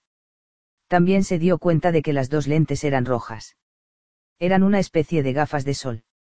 Son casi las dos, dijo. Tengo que estar en casa antes de las cinco. Mamá seguramente tiene planes para el cumpleaños. Entonces tenemos tres horas. Empieza. Immanuel Kant nació en 1724 en la ciudad de Königsberg, al este de Prusia. Era hijo de un guarnicionero. Vivió casi toda su vida en su ciudad natal, donde murió a los 80 años. Venía de un hogar severamente cristiano. Muy importante para toda su filosofía fue también su propia religiosidad. Para él, como para Berkeley, era importante salvar la base de la fe cristiana. De Berkeley ya he oído bastante, gracias.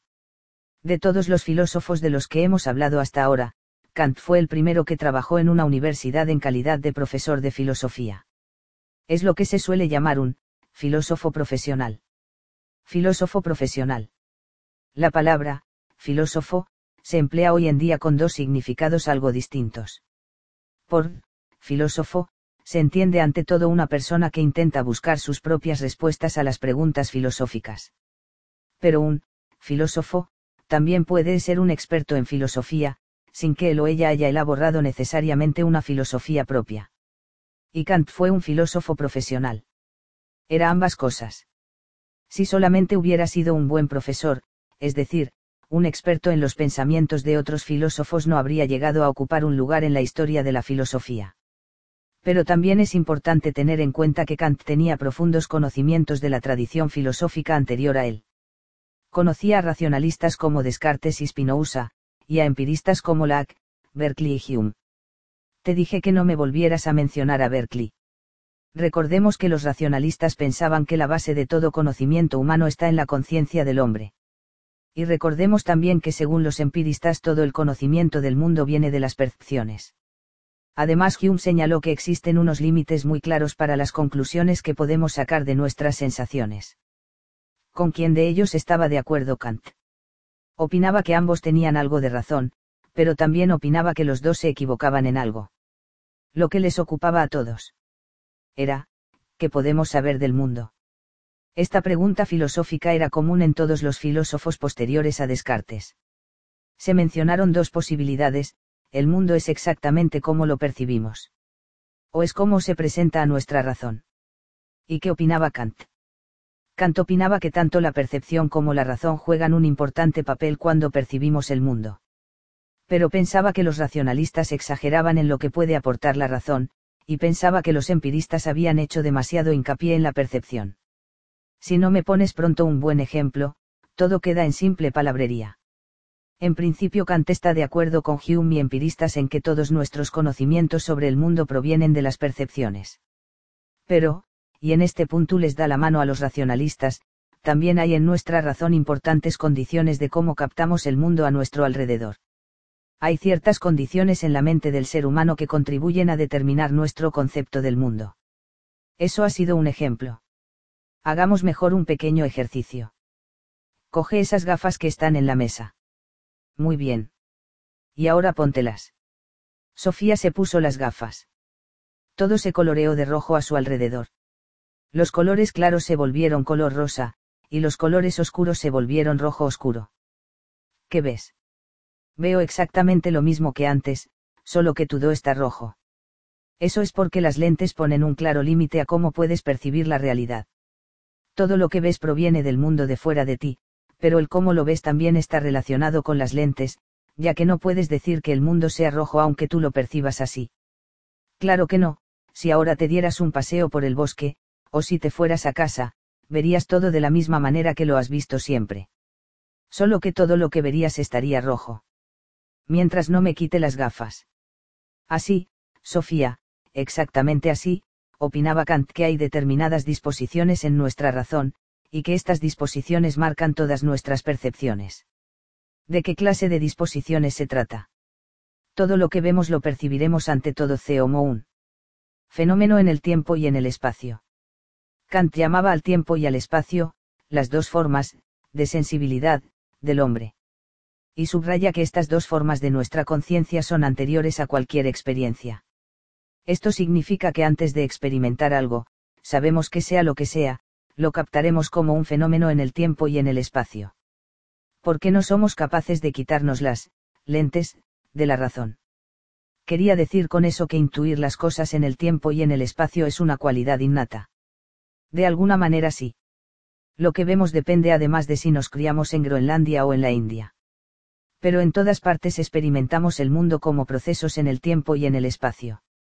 Es algo que podemos decir de antemano pero no son el tiempo y el espacio algo que está fuera de nosotros. No, la idea de Kant es que el tiempo y el espacio pertenecen a la constitución humana. El tiempo y el espacio son ante todo cualidades de nuestra razón y no cualidades del mundo. Esta es una nueva manera de verlo. Quiere decir que la conciencia del ser humano no es una, pizarra, pasiva que solo recibe las sensaciones desde fuera. Es un ente que moldea activamente la propia conciencia contribuye a formar nuestro concepto del mundo. Tal vez puedas compararlo con lo que ocurre cuando echas agua en una jarra de cristal. El agua se adapta a la forma de la jarra. De la misma manera se adaptan las sensaciones a nuestras, formas de sensibilidad. Creo que entiendo lo que dices. Kant decía que no solo es la conciencia la que se adapta a las cosas. Las cosas también se adaptan a la conciencia. Kant lo llamaba el giro copernicano, en la cuestión sobre el conocimiento humano. Con eso quería decir que la idea era tan nueva y tan radicalmente diferente a las ideas antiguas como cuando Copérnico había señalado que es la Tierra la que gira alrededor del Sol, y no al revés. Ahora entiendo lo que quería decir cuando decía que tanto los racionalistas como los empiristas tenían algo de razón. En cierta manera los racionalistas se habían olvidado de la importancia de la experiencia, y los empiristas habían cerrado los ojos a cómo nuestra propia razón marca nuestra percepción del mundo.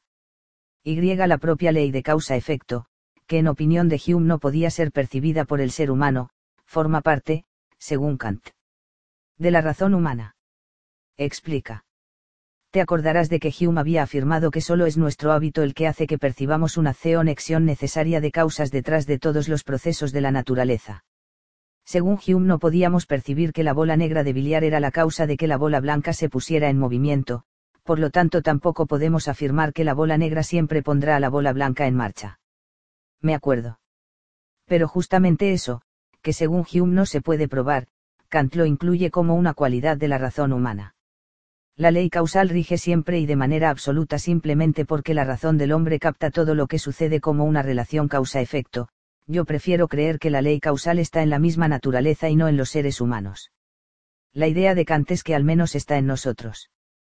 Está de acuerdo con Hume en que no podemos saber nada seguro sobre cómo es el mundo, en sí.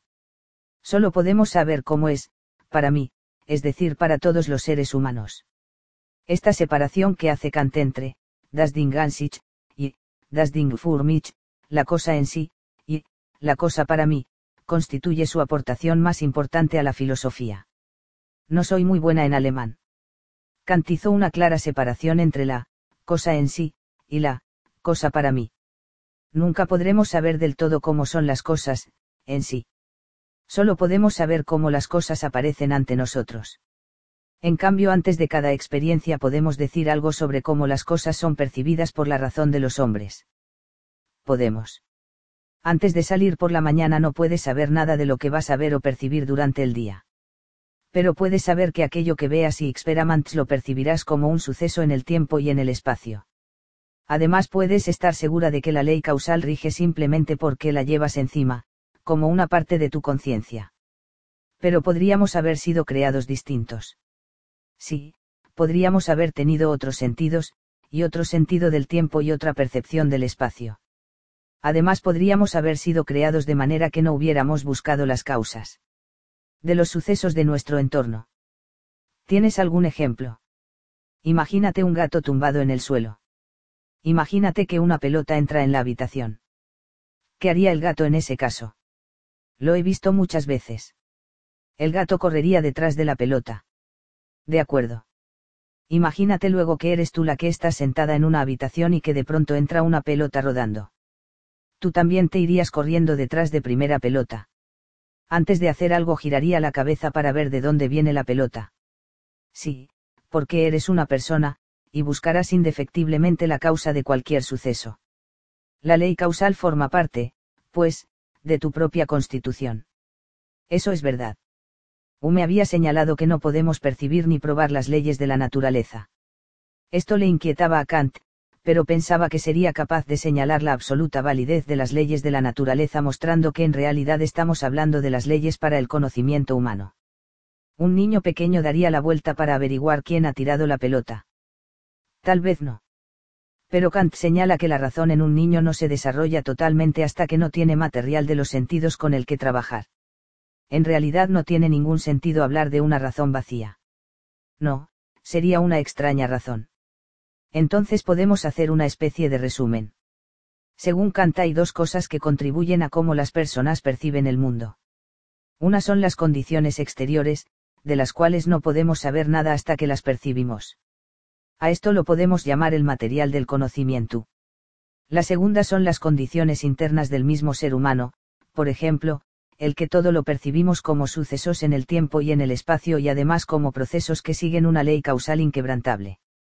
Esto lo podríamos llamar la forma del conocimiento. Alberto y Sofía se quedaron sentados mirando un instante por la ventana. De pronto Sofía vio a una niña que apareció entre los árboles al otro lado del lago. Mira. Dijo Sofía. ¿Quién es? No lo sé. Apareció solamente durante unos instantes, luego desapareció. Sofía se dio cuenta de que llevaba algo rojo en la cabeza. De todas formas no debemos dejarnos distraer por cosas así. Continúa entonces. Kant también señaló que está claramente delimitado lo que el hombre puede conocer mediante la razón. Podríamos decir quizás que las lentes de la razón ponen algunos de esos límites. ¿Cómo? ¿Recuerdas que los filósofos anteriores a Kant discutieron las grandes cuestiones filosóficas, por ejemplo si el hombre tiene un alma inmortal, si hay un Dios, si la naturaleza está formada por partículas pequeñas indivisibles o si el universo es finito o infinito. Sí. Kant pensaba que el ser humano no puede obtener conocimiento seguro sobre tales cuestiones, lo cual no significa que rechace ese tipo de planteamientos. Al contrario. Si hubiera rechazado esas cuestiones sin más, no podríamos considerarlo un auténtico filósofo. Entonces, ¿qué hizo?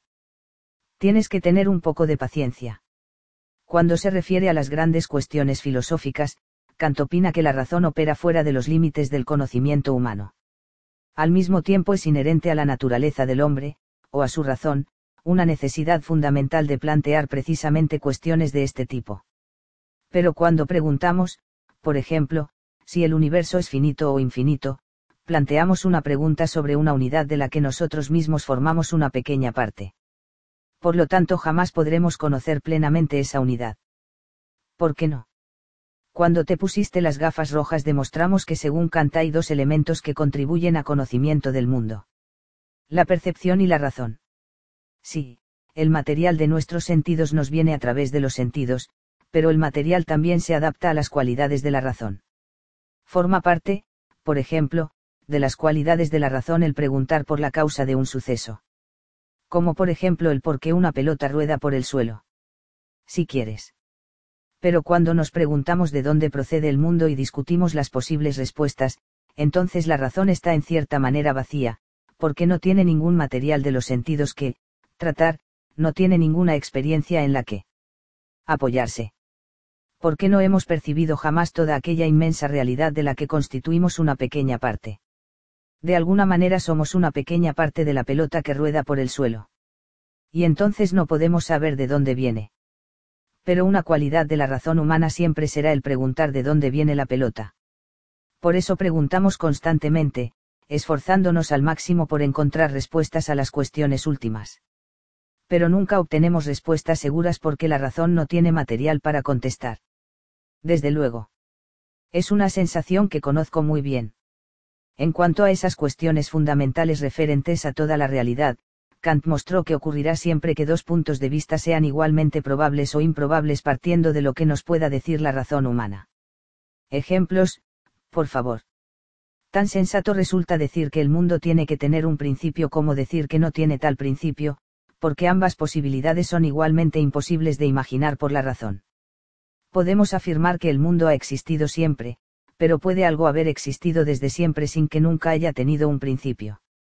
Ahora estamos obligados a asumir el punto de vista contrario. Decimos que el mundo tiene que haber surgido alguna vez y entonces tiene que haber surgido de la nada, si no, simplemente habríamos hablado de un cambio de un estado a otro. Pero puede algo surgir de la nada, Sofía. No, las dos posibilidades resultan igualmente inconcebibles. Al mismo tiempo una tiene que ser correcta y la otra equivocada. Recordarás que Demócrito y los materialistas señalaron que la naturaleza tenía que estar compuesta por unas partes muy pequeñas de las cuales todas las cosas están compuestas. Otros, por ejemplo Descartes, pensaban que la realidad extensa siempre debe poder dividirse en partes cada vez más pequeñas. Pero ¿quién de ellos tenía razón? Los dos, o ninguno.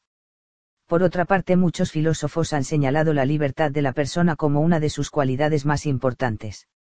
Al mismo tiempo nos hemos encontrado con filósofos, entre los que están Spinoza y los estoicos, que opinan que todo sucede de acuerdo con las leyes necesarias de la naturaleza. También en lo referente a este punto, Kant pensaba que la razón del ser humano no es capaz de emitir ningún juicio seguro. Tan razonable como irrazonable sería afirmar cualquiera de las dos cosas. Y finalmente, también fracasaremos si mediante la razón intentamos probar la existencia de Dios. Sobre este tema, los racionalistas, por ejemplo Descartes, habían intentado demostrar que tiene que haber un Dios simplemente porque tenemos una idea de un ser perfecto. Otros, por ejemplo Aristóteles y Santo Tomás de Aquino, dedujeron que tiene que haber un Dios porque todas las cosas tienen que tener una causa inicial. ¿Y qué opina Kant? Rechaza las dos pruebas de la existencia de Dios. Ni la razón ni la experiencia poseen ningún fundamento seguro para poder afirmar que existe un Dios. Para la razón es tan probable como improbable que haya un Dios. Pero empezaste diciendo que Kant quiso salvar los fundamentos de la fe cristiana. Sí, efectivamente abre la posibilidad de una dimensión religiosa. Donde fracasan la experiencia y la razón surge un vacío que puede llenarse de la religiosa. Y de esa manera salvó el cristianismo. Puedes expresarlo así, si quieres. Hay que tener en cuenta que Kant era protestante. Desde la Reforma un rasgo característico del cristianismo protestante es que se ha basado en la fe. Desde la Edad Media la Iglesia Católica ha tenido más confianza en que la razón pueda servir de apoyo a la fe entiendo. Pero Kant no se contentó con afirmar que estas cuestiones últimas tienen que dejarse en manos de la fe del hombre, sino que también era prácticamente necesario para la moral de los hombres suponer que tienen un alma inmortal, que hay un Dios, y que el hombre tiene libre albedrío. Entonces hace casi como Descartes.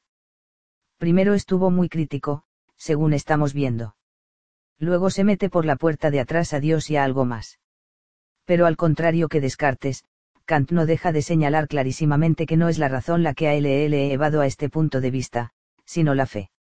A esta fe en un alma inmortal, en la existencia de un Dios y en el libre albedrío la denomina postulados prácticos.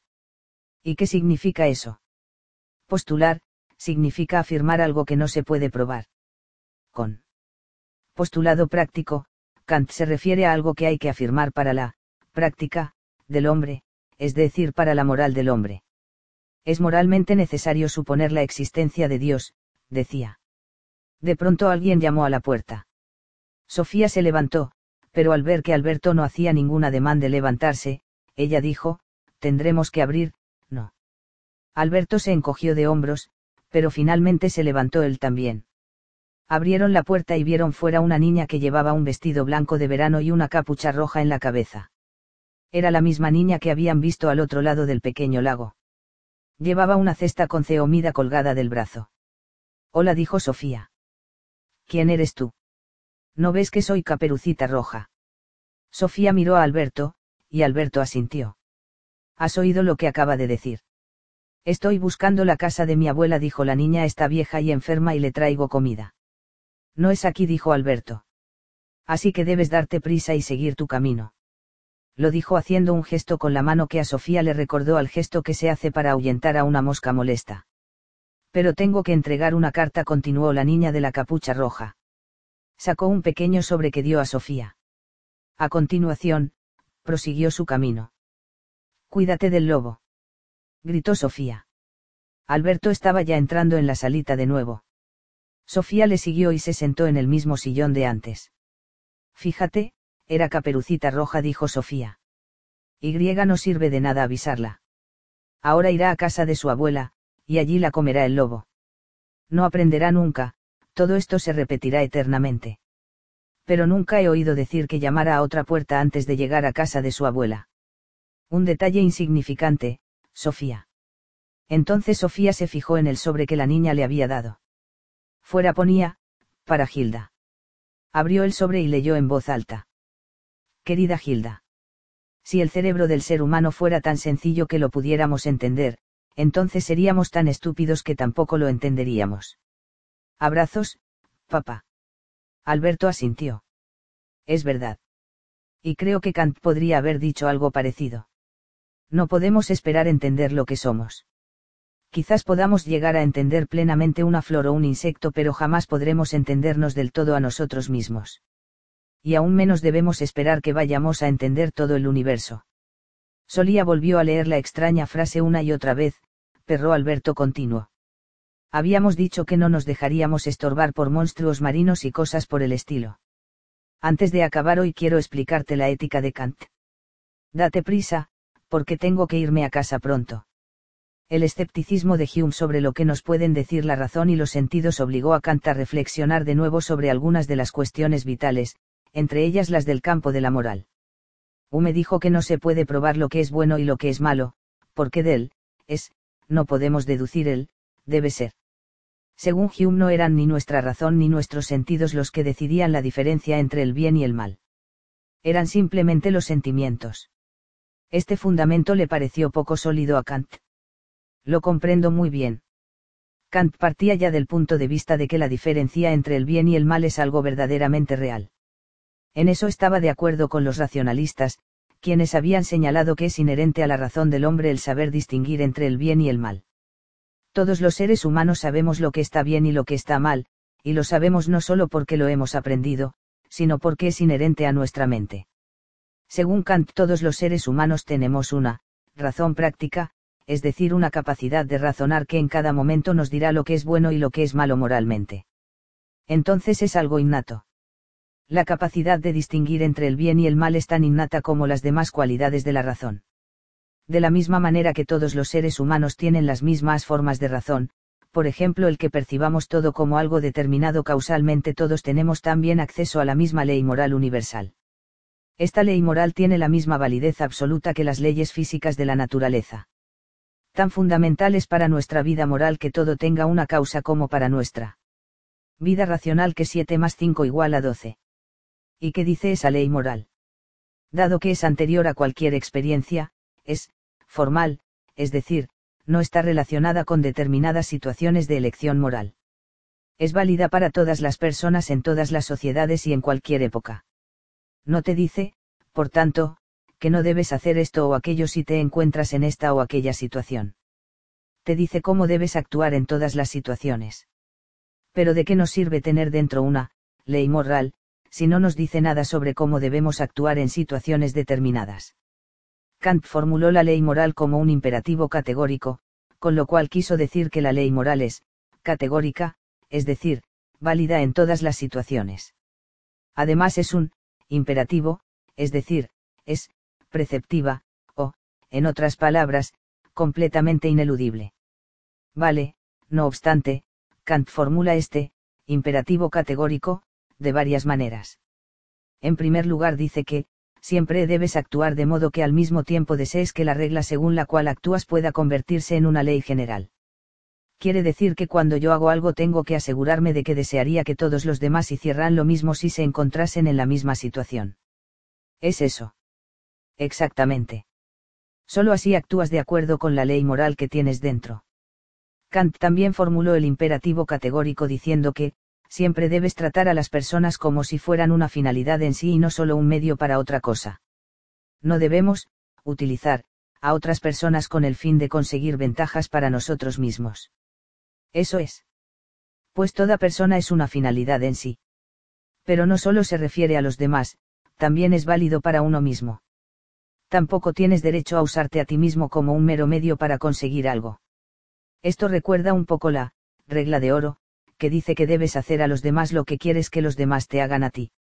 Sí, y es una norma formal que en el fondo abarca a todas las situaciones de elección ética. También puedes decir que la, regla de oro, expresa lo que Kant llama, ley moral. Pero todo son simplemente afirmaciones. Hume tenía razón en decir que no podemos probar con la razón lo que es bueno y lo que es malo. Según Kant, la ley moral es tan absoluta y de validez tan general como por ejemplo la ley de causalidad, que tampoco puede ser probada mediante la razón, y que sin embargo es totalmente ineludible. Nadie desea refutarla. Tengo la sensación de que en realidad estamos hablando de la conciencia. Porque todo el mundo tendrá una conciencia, no. Sí. Cuando Kant describe la ley moral, es la conciencia del hombre lo que describe. No podemos probar lo que dice la conciencia, pero de todos modos lo sabemos. Algunas veces a lo mejor solo soy buena con los demás porque me merece la pena. Puede ser una manera de hacerse popular, por ejemplo. Pero si compartes algo con los demás solo con el fin de hacerte popular, entonces no actúas por respeto a la ley moral. A lo mejor actúas de acuerdo con ella, y eso está bien, pero para que algo pueda llamarse, acto moral, tiene que ser el resultado de una superación personal. Si haces algo solo porque piensas que es tu obligación cumplir la ley moral, se puede hablar de un acto moral. Por eso la ética de Kant se suele denominar ética de obligación. Yo puedo sentir que es mi obligación recoger dinero para Caritas y Manos Unidas. Sí, y lo decisivo es que lo harías porque opinas que es lo correcto. Aunque el dinero recogido desapareciera en el camino, o no llegara a alimentar a aquellos a los que estaba destinado, habrías cumplido con la ley moral. Habrías actuado con una actitud correcta, y según Kant es la actitud lo que es decisivo para poder determinar si se trata o no de un acto moral. No son las consecuencias del acto las que son decisivas. Por ello también llamamos a la ética de Kant ética de intención. ¿Por qué era tan importante para él saber si actuabas respetando la ley moral? Lo más importante no es que lo que hagamos sirva a los demás. Pues sí, Kant no estaría en desacuerdo con eso. Pero solo cuando sabemos que actuamos respetando la ley moral actuamos en libertad. Solo cumpliendo una ley actuamos en libertad. ¿No suena eso un poco extraño? Según Kant no lo es. Recordarás que tuvo que, postular, que el hombre tiene libre albedrío. Este es un punto importante, porque Kant también pensaba que todo sigue la ley causal. Entonces, ¿cómo podemos tener libre albedrío?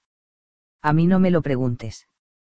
Kant divide al hombre en dos, y lo hace de una manera que recuerda a Descartes y al hombre como, ser do BLE, porque tiene a la vez un cuerpo y una razón. Como seres consentidos estamos totalmente expuestos a las inquebrantables leyes causales, pensaba Kant. Nosotros no decidimos lo que percibimos, las percepciones nos llegan necesariamente y nos caracterizan, lo queramos o no. Pero los seres humanos no somos únicamente seres consentidos, sino que también somos seres con razón. Explícate cómo seres que percibimos pertenecemos plenamente a la naturaleza. Por lo tanto también estamos sometidos a la ley causal. Y en ese sentido no tenemos libre albedrío. Pero como seres de la razón formamos parte de lo que Kant llama, das Ding es decir, del mundo tal como es en sí, independientemente de nuestras percepciones. Únicamente cuando cumplimos nuestra, razón práctica, que hace que podamos realizar elecciones morales, tenemos libre albedrío. Porque cuando nos doblegamos ante la ley moral somos nosotros mismos los que creamos la ley por la que nos guiamos. Sí, eso es de alguna manera verdad. Soy yo, o algo dentro de mí, la que dice que no debo comportarme mal con los demás. Cuando eliges no comportarte mal, aun cuando puedas perjudicar tus propios intereses, entonces actúas en libertad. Lo que está claro es que no se es libre ni independiente cuando uno simplemente se deja guiar por sus deseos, se puede uno volver, esclavo, de muchas cosas. Incluso de su propio egoísmo. Pues se requiere independencia y libertad para elevarse por encima de los deseos de uno. ¿Y los animales, qué? Ellos sí siguen sus deseos y sus necesidades. No tienen ninguna libertad para cumplir una ley moral. No. Precisamente esa libertad es la que nos convierte en seres humanos. Pues sí, ahora lo entiendo. Finalmente podemos mencionar que Kant logró sacar a la filosofía del embrollo en que se había metido en cuanto a la disputa entre racionalistas y empiristas. Con Kant muere por tanto una época de la historia de la filosofía. Él murió en 1804, justo cuando comienza a florecer la época llamada romanticismo. En su tumba en Königsberg se puede leer una de sus más famosas citas. Hay dos cosas que llenan su mente cada vez de más admiración y respeto, pone, y es, el cielo estrellado encima de mí y la ley moral dentro de mí. Y continúa, son para mí pruebas de que hay un Dios por encima de mí y un Dios dentro de mí. Alberto se echó hacia atrás en el sillón. Ya está, dijo. Creo que hemos dicho lo más importante sobre Kant. Además son las cuatro y cuarto. Pero hay algo más, espera un momento, por favor. Nunca me voy de la clase hasta que el profesor ha dicho que ha acabado. Dije que Kant piensa que no tenemos ninguna libertad si solo vivimos como seres perceptivos. Sí, dijiste algo por el estilo. Pero si nos dejamos guiar por la razón universal, entonces seremos libres e independientes. También dije eso. Sí. ¿Por qué lo repites ahora? Alberto se inclinó hacia Sofía mirándola a los ojos y susurró, no te dejes impresionar por todo lo que veas, Sofía. ¿Qué quieres decir con eso? Date la vuelta, hija mía. No te entiendo. Es corriente decir, si no lo veo, no lo creo. Pero ni aun entonces deberás creerlo. Algo así me dijiste antes. Referente a Parménides, sí. Pero sigo sin entender lo que quieres decir. Vaya. Pues que estábamos sentados allí fuera en la escalera charlando. Y entonces un, monstruo marino, comenzó a moverse en el agua. Y eso no era extraño. En absoluto.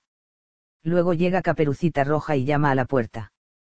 Estoy buscando la casa de mi abuelita. Es una vergüenza, Sofía. No es más que el teatro puesto en escena por el mayor. Igual que los comunicados dentro de plátanos y tormentas imprudentes. ¿Crees? Pero te dije que tengo un plan mientras sigamos nuestra propia razón Él no logrará engañarnos. Entonces somos libres de algún modo. Porque, aunque Él nos pueda hacer percibir, muchas cosas, nada me va a sorprender. Si llega a oscurecer el cielo con elefantes voladores apenas haré un gesto con la boca. Pero siete más cinco son doce. Ese es un conocimiento que sobrevive a cualquier efecto de dibujos animados. La filosofía es lo contrario del cuento. Sofía se quedó un instante mirándole asombrada.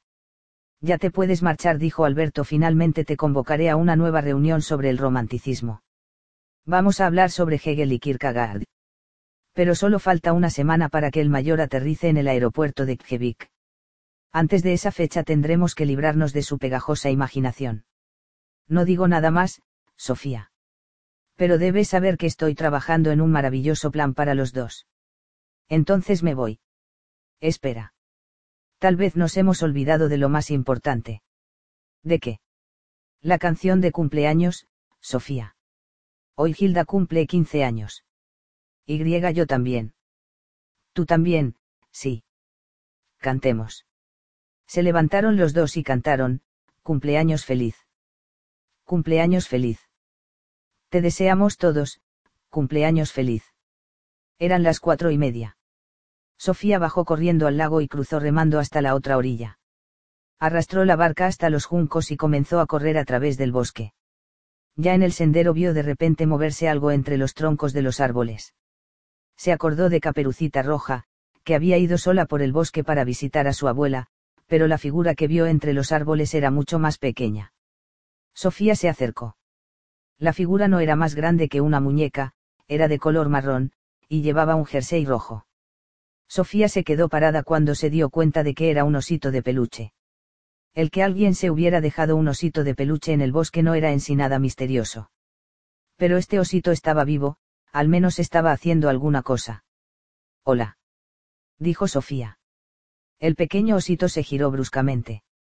Yo me llamo Winnie Pooh. Desgraciadamente me he perdido en este bosque en este día que, de otra manera, habría sido un día estupendo. A ti nunca te había visto antes. Quizás es que nunca he estado aquí antes, dijo Sofía. En ese caso puede que tú estés en tu bosque de los 100 metros. No, ese problema de matemáticas es demasiado difícil para mí. Recuerda que solo soy un oso con poca razón. He oído hablar de ti. Serás tú a la que llaman Alicia. Christopher Robin me habló de ti. Bebiste tanto de una botella que te hiciste más y más pequeña. Pero luego bebiste de otra botella y entonces volviste a crecer. Hay que tener cuidado con lo que uno se mete en la boca. Yo una vez comí tanto que me quedé atascado en una madriguera de conejos. Yo no soy Alicia. No importa nada quiénes somos. Lo que importa es que somos. Lo dice el búho, y él tiene mucha razón. Siete más cuatro son doce, dijo una vez en un día de sol completamente normal. Mis amigos y yo nos sentimos muy avergonzados porque los números son muy difíciles de utilizar. Es mucho más fácil calcular el tiempo. Yo me llamo Sofía. Me alegro, Sofía. Supongo que debes de ser nueva en este bosque. Pero ahora me tengo que ir a buscar al cerdito porque vamos a una fiesta en el jardín de la casa de otro amigo. Le dijo adiós con una pata y Sofía descubrió que llevaba una notita en la otra. ¿Qué tienes ahí? preguntó ella. Winnie Pooh levantó la notita y dijo, por culpa de esto me perdí. Pero si solo es un papelito. No, no es en absoluto, solo un papelito. Es una carta para la Gilda del espejo. Ah bueno, entonces la puedo coger yo. Pero tú no eres la chica del espejo, no. No, pero, una carta siempre debe entregarse a la persona en cuestión. Ayer mismo me lo tuvo que explicar Christopher Robin. Pero yo conozco a Gilda. No importa. Aunque conozcas muy bien a una persona no debes leer sus cartas. Quiero decir que se la puedo dar a Gilda. Ah, eso es otra cosa. Toma, Sofía. Si me libro de la carta, encontraré la casa del cerdito. Para que tú encuentres a Gilda, primero tendrás que encontrar un gran espejo. Pero eso no te resultará fácil por aquí. Y el osito le dio a Sofía el papelito que llevaba en la mano. A continuación comenzó a correr bosque adentro con sus patitas. Cuando hubo desaparecido, Sofía desdobló la nota y leyó su contenido. Querida Gilda. Me parece vergonzoso que Alberto no contara a Sofía que cantabogó por la creación de una, Federación de los Pueblos. En su escrito La Paz Perpetua escribió que todos los países deberían unirse en una, Federación de los Pueblos, que se ocuparía de conseguir una pacífica coexistencia entre las distintas naciones. Aproximadamente 125 años después de la publicación de este escrito en 1795, se creó la llamada, Sociedad de Naciones, tras la Primera Guerra Mundial. Al finalizar la Segunda Guerra Mundial la Sociedad de Naciones fue sustituida por las Naciones Unidas. Se podría decir que Kant es una especie de padrino de la idea de la ONU. Kant pensaba que la razón práctica de los hombres impone a los estados que se salgan de ese estado natural, que causa tantas guerras, y que creen un nuevo sistema de derecho internacional que las impida. Aunque el camino hasta la creación de una sociedad sea largo, es nuestra obligación trabajar a favor de un generalizado y duradero seguro de paz. Para Kant la creación de una sociedad tal era una meta muy lejana, casi podríamos decir que era la máxima meta de la filosofía. Yo, por mi parte me encuentro en la actualidad en el Líbano. Abrazos, papá. Sofía se metió la notita en el bolsillo y continuó hacia casa. Contra estos encuentros en el bosque le había advertido Alberto pero ella tampoco podía dejar que el osito errara eternamente por el bosque buscando a la gilda del espejo. El romanticismo. El camino secreto va hacia adentro. Gilda dejó caer la carpeta grande de anillas. Primero sobre sus rodillas y luego al suelo. Ya había más luz en la habitación que cuando se acostó. Miró el reloj. Eran casi las tres. Se dio la vuelta en la cama para dormir. En el momento de dormir se pensó en por qué su padre había escrito sobre Caperucita Roja y Winnie Pooh. Durmió hasta las once del día siguiente. Le parecía que había estado soñando intensamente toda la noche, pero era incapaz de acordarse de lo que había soñado. Tenía la sensación de haber estado en una realidad completamente diferente. Bajó a la cocina y se hizo el desayuno. Su madre se había puesto el mono azul. Iba a bajar a la caseta a arreglar el barco un poco. Aunque no le diera tiempo de llevarlo al agua, al menos debería estar listo para cuando el padre de Hilda volviera del Líbano. Bajas a dejarme una mano. Primero tengo que leer un poco más. Luego puedo viajarte y bocadillos, si quieres. Después de desayunar, Hilda volvió a subir a su habitación, hizo su cama y se puso cómoda con la carpeta de anillas sobre las rodillas. Sofía se metió por el seto y de nuevo se encontró en ese gran jardín que una vez había comparado con el jardín del Edén. Ahora se dio cuenta de que había hojas y ramas sueltas por todas partes tras la tormenta de la noche anterior. Tenía la sensación de que existía una relación entre la tormenta y las ramas sueltas, por un lado, y el encuentro con Caperucita Roja y Winnie Pooh por el otro. Se fue al balancín y lo limpió de agujas de pino y ramas menos mal que tenía cojines de plástico, porque así no hacía falta meterlos en casa cada vez que caía un chaparrón. Entró en casa. Su madre acababa de volver, y estaba metiendo algunas botellas en la nevera. Sobre la mesa de la cocina había dos tartas. ¿Van a venir invitados? Preguntó Sofía. Casi se había olvidado de que era su cumpleaños. Haremos la gran fiesta en el jardín el sábado, pero me pareció que deberíamos celebrarlo hoy también. ¿Qué? He invitado a Jorun y a sus padres. Sofía se encogió de hombros. Como quieras. Los invitados llegaron un poco antes de las siete y media. El ambiente estaba tenso, porque la madre de Sofía no conocía muy bien a los padres de Jorun. Sofía y Jorun subieron a la habitación de Sofía a redactar la invitación para la fiesta del jardín. Ya que también iban a invitar a Alberto Knox, a Sofía se le ocurrió que podían llamarla, fiesta filosófica en el jardín.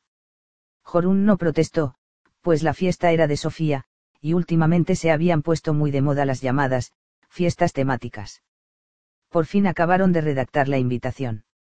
Habían tardado dos horas y estaban muertas de risa querido guion bajo guion bajo guion bajo guion bajo guion bajo guion bajo guion bajo guion bajo guion bajo guion bajo guion bajo guion bajo guion bajo guion bajo te invitamos a una fiesta filosófica en el Jardín del Camino del Trébol 3, el sábado, 23 de junio, San Juan, a las 19.00 horas.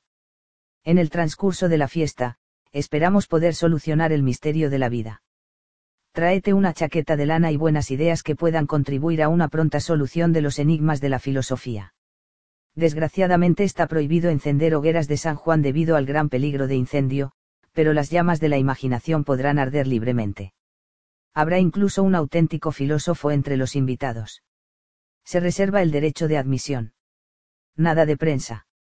Un cordial saludo, Jorun Ingebrigtsen, Comisión de Festejos, y Sofía Amandsan, anfitriona. Bajaron para reunirse con los mayores, que ahora charlaban con un poco más de soltura que cuando Sofía y Jorún se refugiaron en el piso de arriba. Sofía le dio la invitación, que estaba escrita con una estilográfica, a su madre. Anda, por favor, 18 copias dijo. A veces le pedía a su madre que le sacara alguna fotocopia en el trabajo. La madre repasó rápidamente la invitación, y luego se la dio al asesor fiscal. Ya veis. Está completamente chiflada.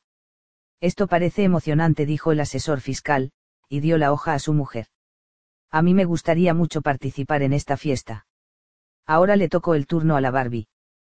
Pero qué emocionante. ¿Nos dejas venir, Sofía? Pues entonces, veinte copias. Estás como una cabra, dijo Jorún. Antes de acostarse, Sofía se quedó un largo rato junto a la ventana. Se acordó de la noche en que, hacía más de un mes había visto la silueta de Alberto en la oscuridad. Ahora también era de noche, pero era una luminosa noche de verano. No supo nada de Alberto hasta el martes por la mañana. Llamó por teléfono justo después de que su madre se marchara a trabajar. Sofía Amandsan. Alberto Knox. Ya me lo figuraba. Lamento no haber llamado antes, pero he estado trabajando intensamente en nuestro plan. Solo cuando el mayor se concentra plenamente en ti, yo tengo ocasión de estar solo y trabajar sin que me interrumpan. Qué raro. Entonces aprovecho para esconderme en algún sitio, ¿sabes? Incluso la mejor vigilancia del mundo tiene sus límites cuando la lleva una sola persona. He recibido una tarjeta tuya. Una invitación, quieres decir. Y te atreves. ¿Por qué no? No es fácil saber lo que puede pasar en una fiesta así. Vendrás. Claro que iré. Pero hay otra cosa. ¿Has pensando en que es el mismo día en que el padre de Hilda vuelve del Líbano? No, a decir verdad, no había caído en eso. No creo que sea pura casualidad el que te haga organizar una fiesta filosófica en el jardín el mismo día que él vuelve a su casa de Bierkley. Como te digo, no se me había ocurrido. Pero a él sí. Bueno, ya hablaremos. Puedes venir a la cabaña del mayor esta mañana. Debería arrancar las malas hierbas del jardín. Digamos entonces a las dos. Vas a poder. Iré.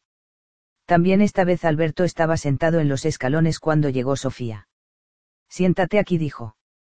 Hoy fue derecho al grano. Hasta ahora hemos hablado del Renacimiento, de la época barroca y de la Ilustración. Hoy vamos a hablar del romanticismo, la última gran época cultural europea. Nos estamos acercando al final de una larga historia, hija mía. Tanto tiempo duró el romanticismo. Empezó muy a finales del siglo XVIII y duró hasta mediados del siglo pasado.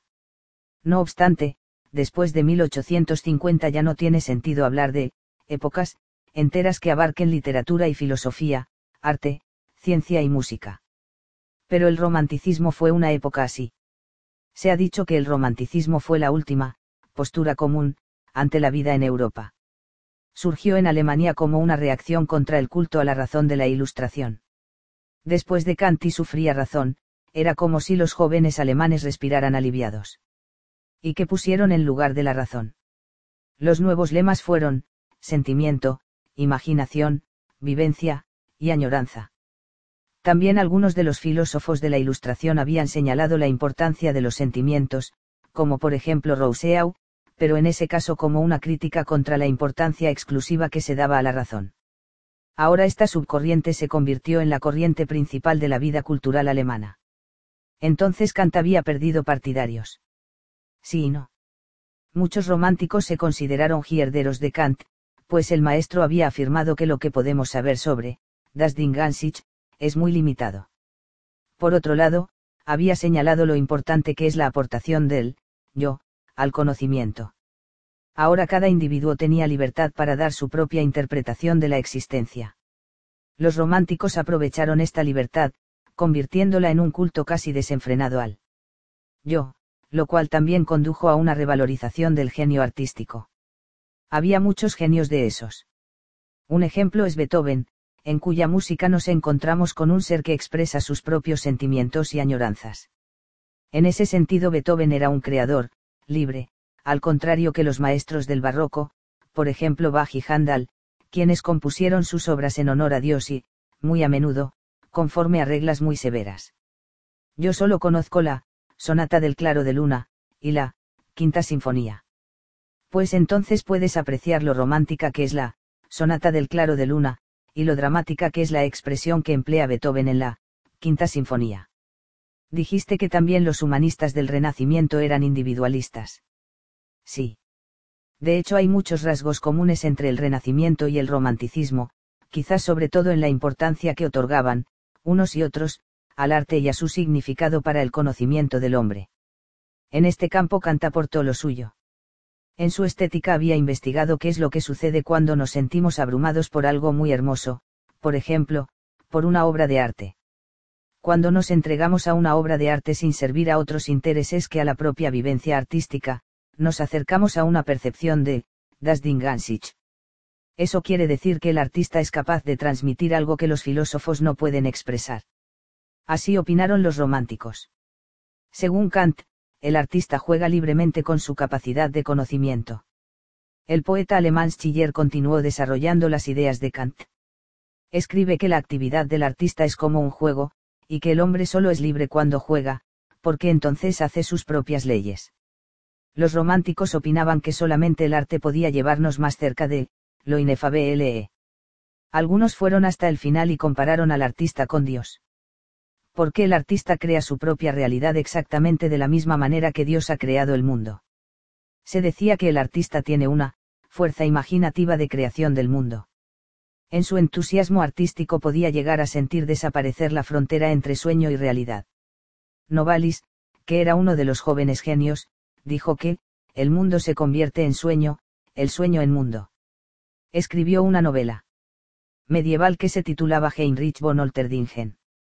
El escritor no pudo dejarla acabada cuando murió, en 1801, pero tuvo de todas formas una gran importancia. La novela cuenta la historia del joven Heinrich, que está buscando aquella, flor azul, que un día vio en un sueño y que desde entonces siempre ha añorado. El romántico inglés Coleridge expresó la misma idea de esta manera. What if you slept? And what if, in your sleep, you dreamed? And what if, in your dream, you went to heaven and there plucked and beautiful flower? And what if, when you awoke, you had 9. The flower in your hand. Ah, what then? Qué bonito. Esta añoranza de algo lejano e inaccesible era típica de los románticos. Algunos también añoraron los tiempos pasados, por ejemplo la Edad Media, que ahora se revalorizó frente a la evaluación tan negativa de la Ilustración.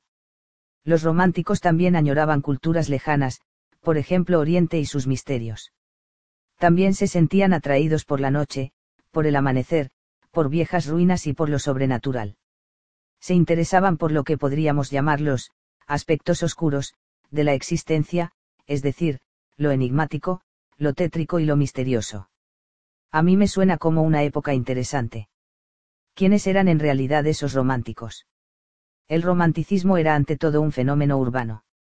Precisamente en la primera parte del siglo pasado tuvo lugar un florecimiento de la cultura urbana en muchos lugares de Europa, y muy marcadamente en Alemania.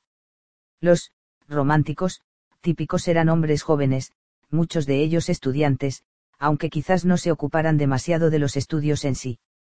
Tenían una mentalidad expresamente antiburguesa y solían hablar de la policía o de sus caseras como, filisteos, o simplemente como, el enemigo.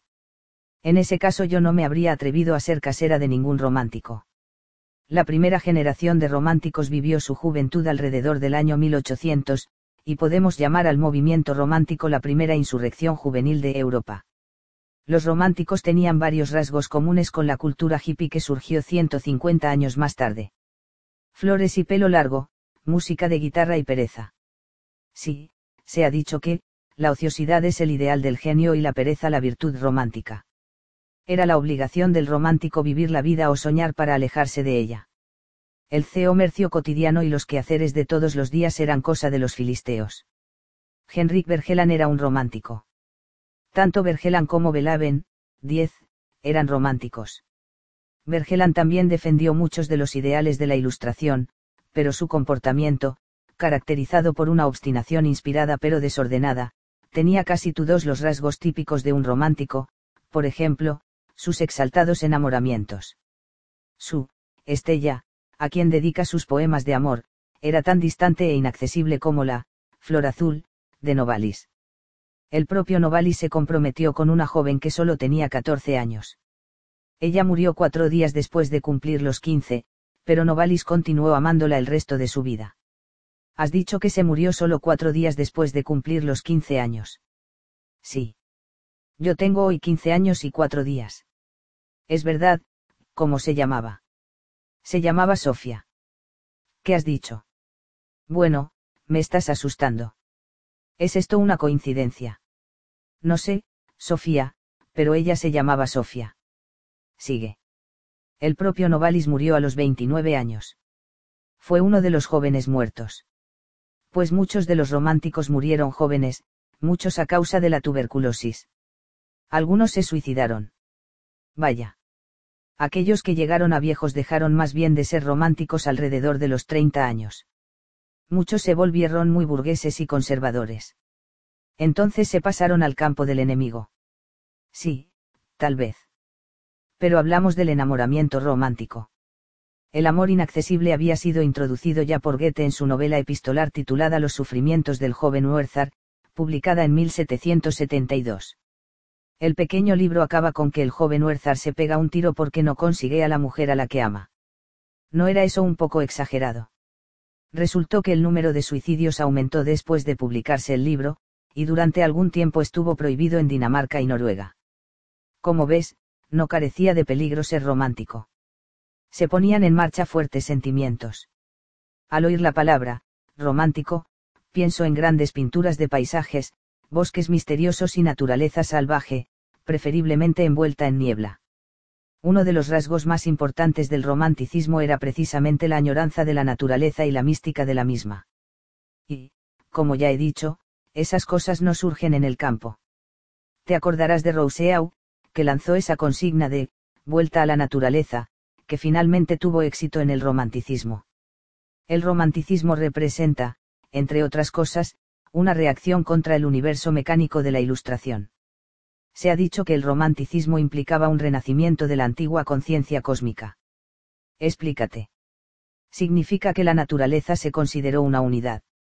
En este punto los románticos conectaban con Spinoza, pero también con Plotino y filósofos del Renacimiento como Jacob Bome y Giordano Bruno.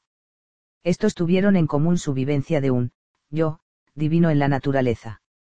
Eran panteístas, tanto Descartes como Hume habían hecho una fuerte distinción entre el yo, por un lado, y la realidad extensa por el otro. También Kant había hecho una clara separación entre el yo, que conoce, y la naturaleza, en sí. Ahora se decía que la naturaleza era un enorme yo. Los románticos también empleaban la expresión, alma universal, o, espíritu universal.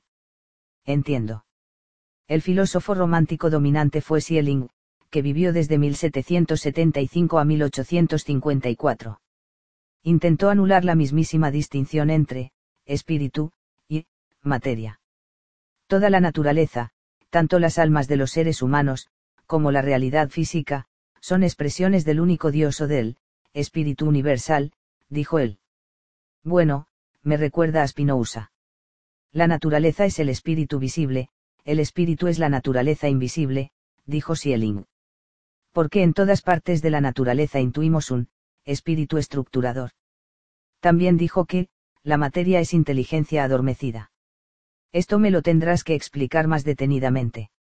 Schelling vio un, espíritu universal, en la naturaleza, pero también vio el mismo espíritu en la conciencia del hombre. En este sentido la naturaleza y la conciencia humana son en realidad dos expresiones de lo mismo. Sí, ¿por qué no? Es decir, que uno puede buscar el, espíritu universal, tanto en la naturaleza como en la mente de uno mismo. Por eso Novalis dijo que el camino secreto va hacia adentro pensaba que el hombre lleva todo el universo dentro y que la mejor manera de percibir el secreto del mundo es entrar en uno mismo. Es una idea hermosa. Para muchos románticos la filosofía, la investigación de la naturaleza y la literatura se elevan a una unidad superior. Estar sentado en un estudio escribiendo inspirados poemas o estudiando la vida de las flores y la composición de las piedras eran en realidad dos lados del mismo asunto. Porque la naturaleza no es un mecanismo muerto, es un espíritu universal, vivo. Si sigues hablando así, creo que me hago romántica. El científico nacido en Noruega, Henrik Stefflens, llamado por Bergeland, la hoja de laurel, desaparecido de Noruega con el viento, porque se había ido a vivir a Alemania, llegó en 1801 a Copenhague para dar conferencias sobre el romanticismo alemán. Caracterizó el movimiento romántico con las siguientes palabras, cansados de los eternos intentos de atravesar la materia cruda, elegimos otro camino y quisimos apresurarnos hacia lo infinito. Entramos en nosotros mismos y creamos un nuevo mundo, ¿cómo consigues acordarte de tantas palabras de memoria? No tiene importancia, hija mía. Sigue. Schelling también vio una evolución en la naturaleza de tierra y piedra a la conciencia del hombre. Señaló transiciones muy graduales de naturaleza muerta a formas de vida cada vez más complicadas. La visión de la naturaleza de los románticos reflejaba que la naturaleza se entendía como un solo organismo, es decir, como una unidad que constantemente va desarrollando sus posibilidades inherentes. La naturaleza es como una planta que abre sus hojas y sus pétalos. O como un poeta que despliega sus poemas. ¿No recuerda esto un poco a Aristóteles? Pues sí. La filosofía de la naturaleza del romanticismo tiene rasgos aristotélicos y neoplatónicos pues Aristóteles tenía una visión más orgánica de los procesos naturales que los materialistas mecanicistas. Entiendo.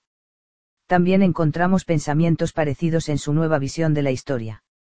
Muy importante para los románticos sería el filósofo e historiador Herder, que vivió desde 1744 a 1803. Opinó también que el transcurso de la historia se caracteriza por el contexto, el crecimiento y la orientación. Decimos que tenía una visión dinámica de la historia porque la vivía como un proceso. Los filósofos de la Ilustración habían tenido a menudo una visión estática de la historia. Para ellos solo existía una razón universal y general, que fluctuaba según los tiempos. Herder señaló que toda época histórica tiene su propio valor. De la misma manera cada pueblo tiene sus particularidades o su alma popular. La cuestión es si somos capaces de identificarnos con las condiciones de otras culturas de la misma manera que tenemos que identificarnos con la situación de otra persona para entenderla mejor, también debemos identificarnos con otras culturas para comprenderlas. Supongo que hoy en día eso es más o menos evidente. Pero en el romanticismo era algo nuevo. El romanticismo contribuyó también a reforzar los sentimientos de identidad de cada una de las naciones. No es una casualidad que nuestra propia lucha por la independencia nacional floreciera precisamente en 1814. Entiendo ya que el romanticismo implicaba orientaciones nuevas en tantos campos, lo normal ha sido distinguir entre dos clases de romanticismo. Por romanticismo, entendemos, ante todo, lo que llamamos romanticismo universal. Pienso entonces en aquellos románticos que se preocuparon por la naturaleza, el alma universal y el genio artístico. Esta forma de romanticismo floreció primero, y de un modo muy especial, en la ciudad de Jena alrededor del año 1800 y la otra clase de romanticismo. La otra es la llamada romanticismo nacional, que floreció un poco más tarde, especialmente en la ciudad de Heidelberg. Los románticos nacionales se interesaban sobre todo por la historia del pueblo, por la lengua del pueblo, y en general por la cultura popular. Y también el pueblo fue considerado un organismo que desdobla sus posibilidades inherentes, precisamente como la naturaleza y la historia dime dónde vives, y te diré quién eres. Lo que unificó al romanticismo universal y al nacional fue ante todo la consigna, organismo. Los románticos consideraban tanto una página, como un pueblo, organismos vivos, de manera que también una obra literaria era un organismo vivo. La lengua era un organismo, incluso la naturaleza se consideraba un solo organismo. Por ello no hay una diferenciación bien definida entre el romanticismo universal y el romanticismo nacional. El espíritu universal estaba presente en el pueblo, así como en la cultura popular y en la naturaleza y el arte. Comprendo. Herder ya había recopilado canciones populares de muchos países, y había publicado la colección bajo el elocuente título Stimmender Volkerin Liedern, las voces de los pueblos en sus canciones. Caracterizó la literatura popular como lengua materna de los pueblos. En Heidelberg se comenzaron a recopilar canciones y cuentos populares. Tal vez hayas oído hablar de los cuentos de los hermanos Grimm. Así, Blancanieves, y, Caperucita Roja, Cenicienta, y, Hansel y Gretel, y griega muchos, muchos más. En Noruega teníamos a Asbjornsen y Mou, que viajaron por todo el país recogiendo la literatura propia del pueblo. Era como cosechar una jugosa fruta que de repente se había descubierto como algo rico y nutritivo. Y corría prisa, porque la fruta ya estaba cayéndose de los árboles. Landstad recopiló canciones e Eivarasen recopiló la propia lengua noruega. Desde mediados del siglo pasado también se redescubrieron los viejos mitos de los tiempos paganos. Compositores de toda Europa comenzaron a incorporar la música folclórica a sus composiciones. De esa manera intentaron construir un puente entre la música popular y la artística. La música artística. Por música artística se entiende música compuesta por una sola persona, por ejemplo Beethoven. La música popular, por otra parte, no la había compuesto una persona determinada, sino el propio pueblo. Por eso tampoco sabemos exactamente cuándo se compusieron las melodías populares. Y de la misma manera se distingue entre cuentos populares y cuentos artísticos. ¿Qué significa, cuento artístico? Un cuento que ha sido creado por un determinado escritor, por ejemplo Hans Christian Andersen. Precisamente el género cuentístico fue cultivado con gran pasión por los románticos. Uno de los maestros alemanes fue Hoffmann. Creo que he oído hablar de los cuentos de Hoffmann. El cuento fue el gran ideal literario entre los románticos, más o menos de la misma manera que el teatro había sido la forma artística preterida de los barrocos. Proporcionaba al escritor grandes posibilidades de jugar con su propia fuerza creativa. Podía jugar a Dios ante un mundo imaginado. Exactamente. Y ahora podríamos hacer un breve resumen. Venga. Los filósofos románticos entendieron el alma universal como un yo, en un estado más o menos onírico, crea las cosas en el mundo. El filósofo Fichte señala que la naturaleza procede de una actividad imaginativa superior e inconsciente. Schelling dijo que el mundo, está en Dios. Pensaba que Dios es consciente de algunas cosas, pero también hay aspectos de la naturaleza que representan lo inconsciente en Dios. Porque también Dios tiene un lado oscuro. Es una idea que me asusta y me fascina a la vez. De la misma manera se consideró la relación entre el autor y su obra de creación. El cuento proporcionó al escritor la posibilidad de jugar con su propia fuerza imaginativa. El mismo acto de la creación no era siempre consciente. Al escritor le podía ocurrir que el cuento que estaba escribiendo saliera empujado por una tuerza inherente. A veces estaba como hipnotizado mientras escribía. De acuerdo. Pero luego el mismo escritor podía romper la ilusión podía intervenir en el relato con pequeños comentarios irónicos al lector, para que éste, al menos esporádicamente, recordara que el cuento solo era un cuento. Entiendo. De esta manera el escritor también podía recordar al lector que su propia vida era de cuento. Esta clase de ruptura de la ilusión la solemos llamar, ironía romántica. Nuestro propio Ibsen, por ejemplo, deja decir a uno de los personajes en su obra Peer Gynt que, uno no muere en medio del quinto acto creo que entiendo que esa réplica tiene algo de divertido. Porque al mismo tiempo dice que simplemente es un soñador. La frase es tan paradójica que podemos marcarla con un punto y aparte. ¿Qué quieres decir? Nada, nada, Sofía. Pero luego dijimos que la amada de Novalise. Llamaba Sofía, como tú, y que además murió cuando tenía 15 años y cuatro días, comprenderás que me asustara. Alberto se quedó sentado mirando algo fijamente. Prosiguió, pero no debes temer que vayas a tener el mismo destino que la amada de Novalis. ¿Por qué no? Porque aún quedan muchos capítulos. ¿Qué dices? Digo que la persona que lea esta historia de Sofía y Alberto sabe que aún quedan muchas páginas de este cuento. Solo hemos llegado al romanticismo. Me mareas. En realidad se trata del mayor, que intenta marear a Gilda. Qué feo por su parte, ¿verdad Sofía? Punto y aparte. Alberto aún no había acabado la frase cuando un chiceo salió corriendo del bosque. Vestía ropa árabe y en la cabeza llevaba un turbante. En la mano llevaba una lámpara de aceite. Sofía se agarró al brazo de Alberto. ¿Quién es ese? preguntó. El chico contestó por su cuenta, me llamo Aladino, vengo del Líbano. Alberto le miró con severidad. ¿Y qué tienes en tu lámpara, chico? El chico empezó a frotar la lámpara. De ella salió un espeso vapor, y del vapor iba saliendo la figura de un hombre, que tenía barba negra y boina azul como Alberto. Flotando en el aire sobre la lámpara, dijo lo siguiente, ¿me oyes, Gilda? Supongo que llego tarde para felicitarte. Solo quiero decirte que para mí Berkeley y la región en la que vives me parecen un verdadero cuento. Nos veremos dentro de pocos días. Y con esto, la figura de hombre volvió a diluirse en el vapor, y toda la nube fue absorbida por la lámpara de aceite. El chico del turbante se puso la lámpara bajo el brazo, volvió a meterse en el bosque y desapareció. Es, increíble, dijo Sofía, finalmente. No es más que una tontería, hija mía. El espíritu hablaba exactamente como el padre de Gilda. ¿Por qué es su espíritu?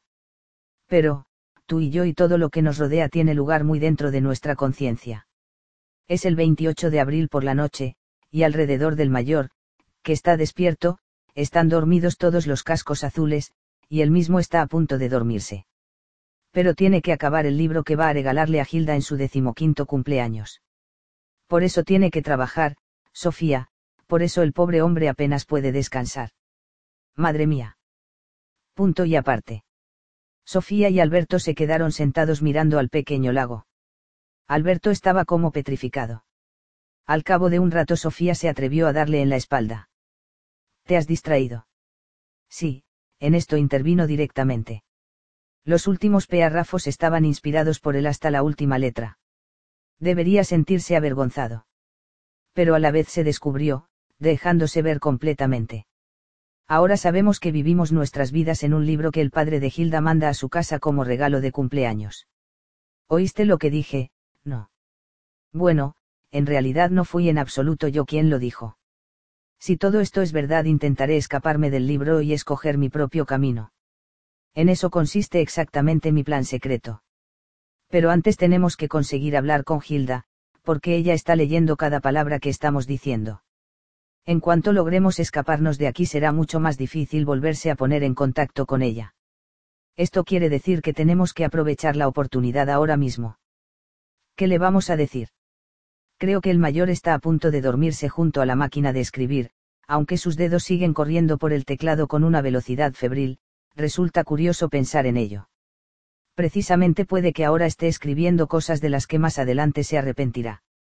Y no tiene tinta blanca correctora, Sofía. Eso forma una parte importante de mi plan. Pobre de aquel que se atreva a regalar al mayor Albert Nay un frasquito de tinta correctora. De mí no recibirá nada. Aquí y ahora desafío a la pobre chica a que se rebele contra su propio padre. Debería avergonzarse de permitir que su padre la entretenga con siluetas y sombras. Si estuviese aquí, le habríamos dejado notar en su propio cuerpo nuestra indignación. Pero no está aquí.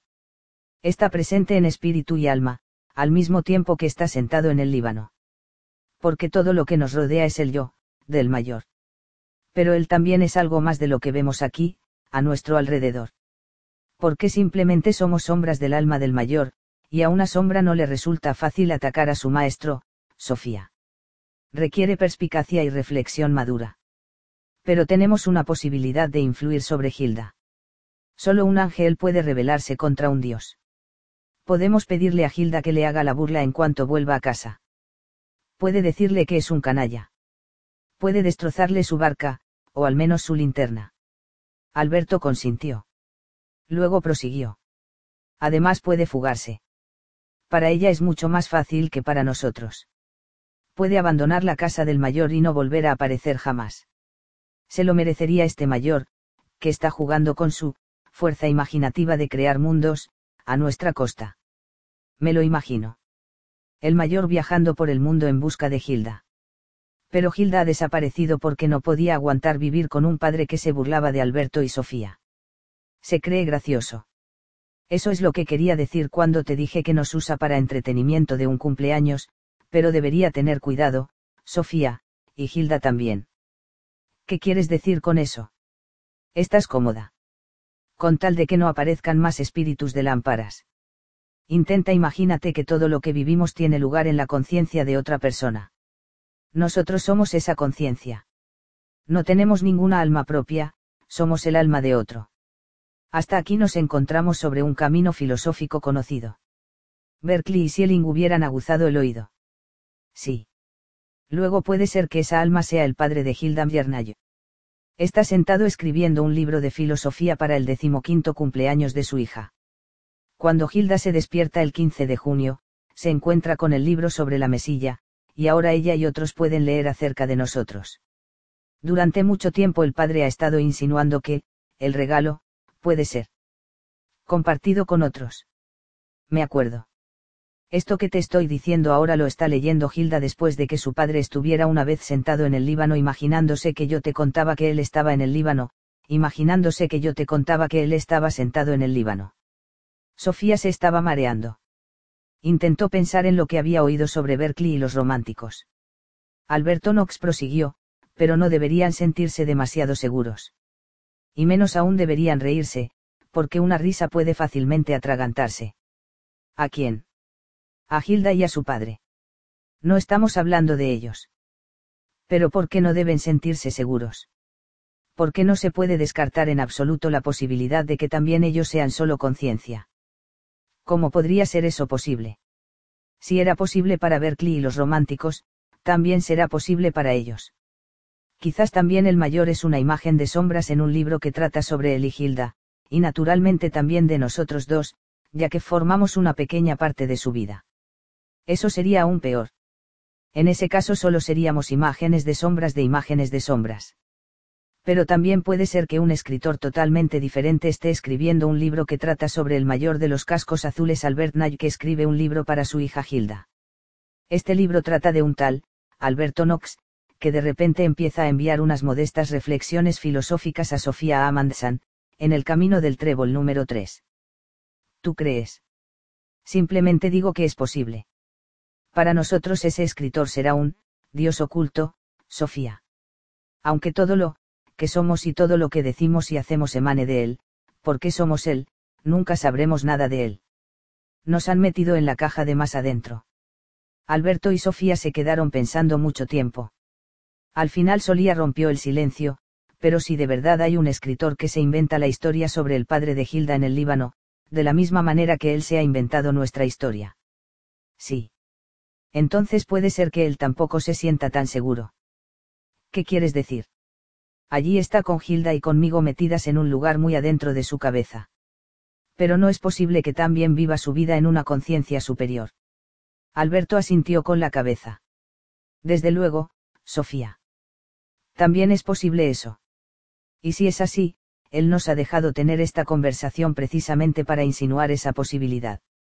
En ese caso ha querido señalar que también él es una imagen indefensa de sombras y que este libro en el que Hilda y Sofía viven sus vidas es, en realidad, un libro de texto de filosofía. Un libro de texto. Todas las conversaciones que hemos tenido, Sofía, todos los diálogos, sí. Son en realidad un monólogo. Me parece que ahora todo se ha disgregado en conciencia y espíritu. Menos mal que aún nos quedan algunos filósofos.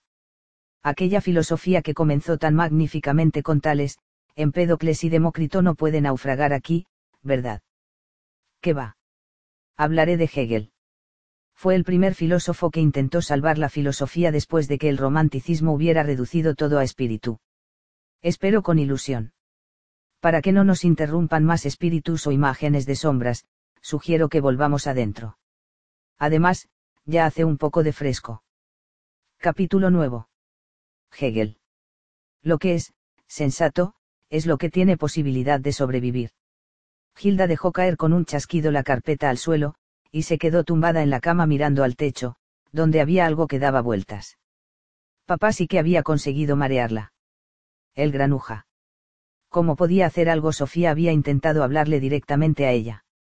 Le pedía que se rebelara contra su padre. Y de hecho había conseguido sembrar en ella una idea. Un plan. Sofía y Alberto no tenían posibilidad de hacerle ni un rasguño a su padre. Pero Gilda sí podía. De esta manera le sería posible a Sofía acercarse a su padre a través de ella.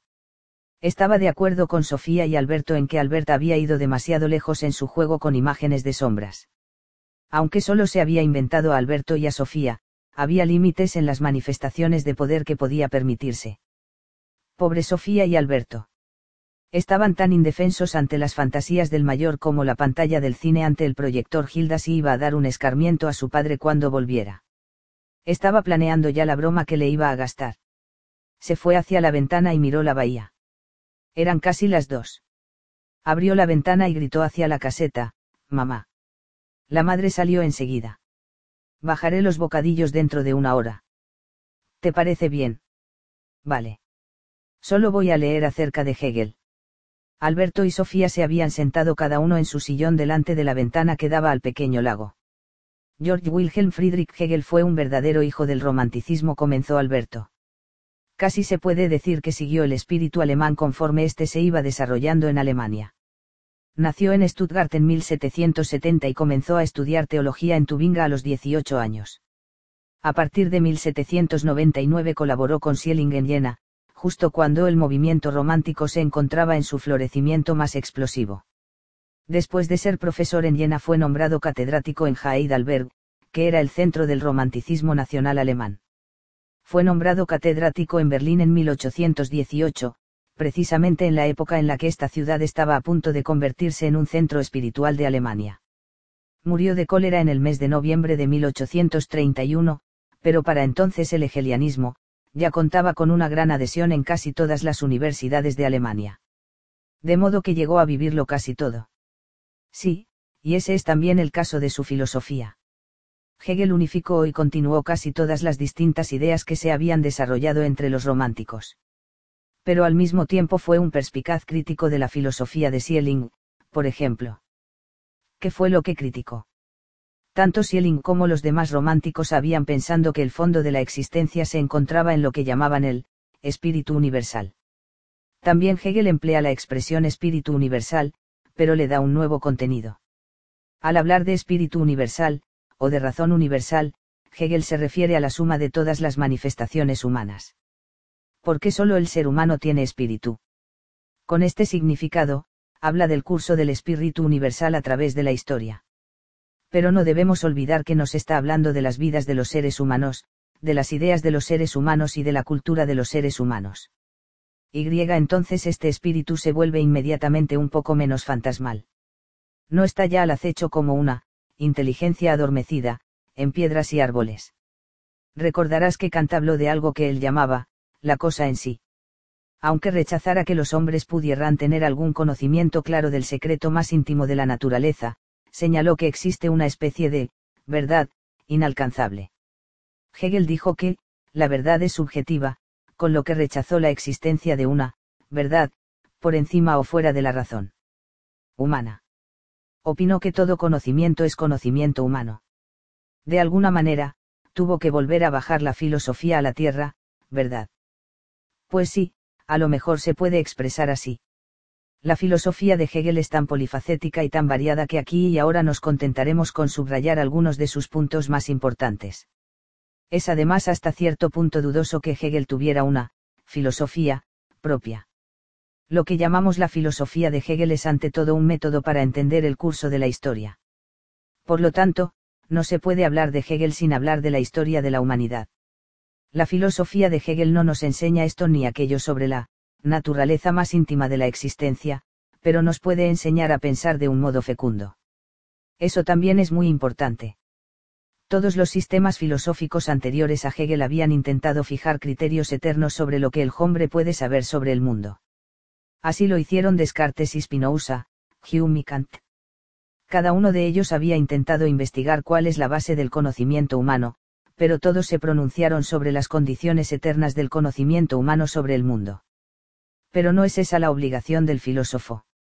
Hegel opinó que eso era imposible. Pensaba que la base del conocimiento humano varía de generación en generación. No existe ninguna, verdad eterna. No existe ninguna, razón eterna el único punto fijo al que puede agarrarse el filósofo es a la propia historia. Me tendrás que explicar esto más a fondo. La historia está en constante cambio, como puede entonces ser un punto fijo.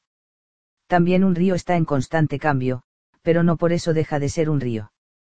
Pero no puedes preguntar por la parte más, auténtica, del río.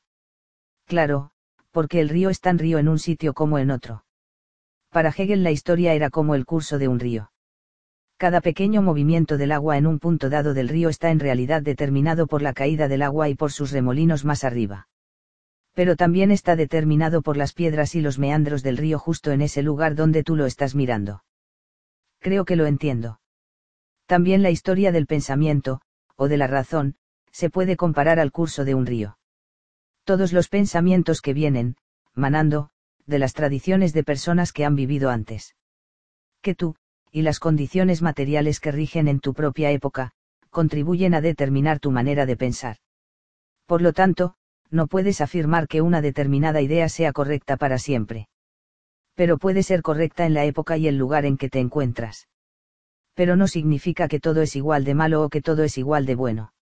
No, no, algo solo puede ser bueno o malo en relación con un contexto histórico si en 1990 te hubieras puesto a hacer propaganda a favor de la esclavitud, hubieras sido, en el mejor de los casos, un payaso.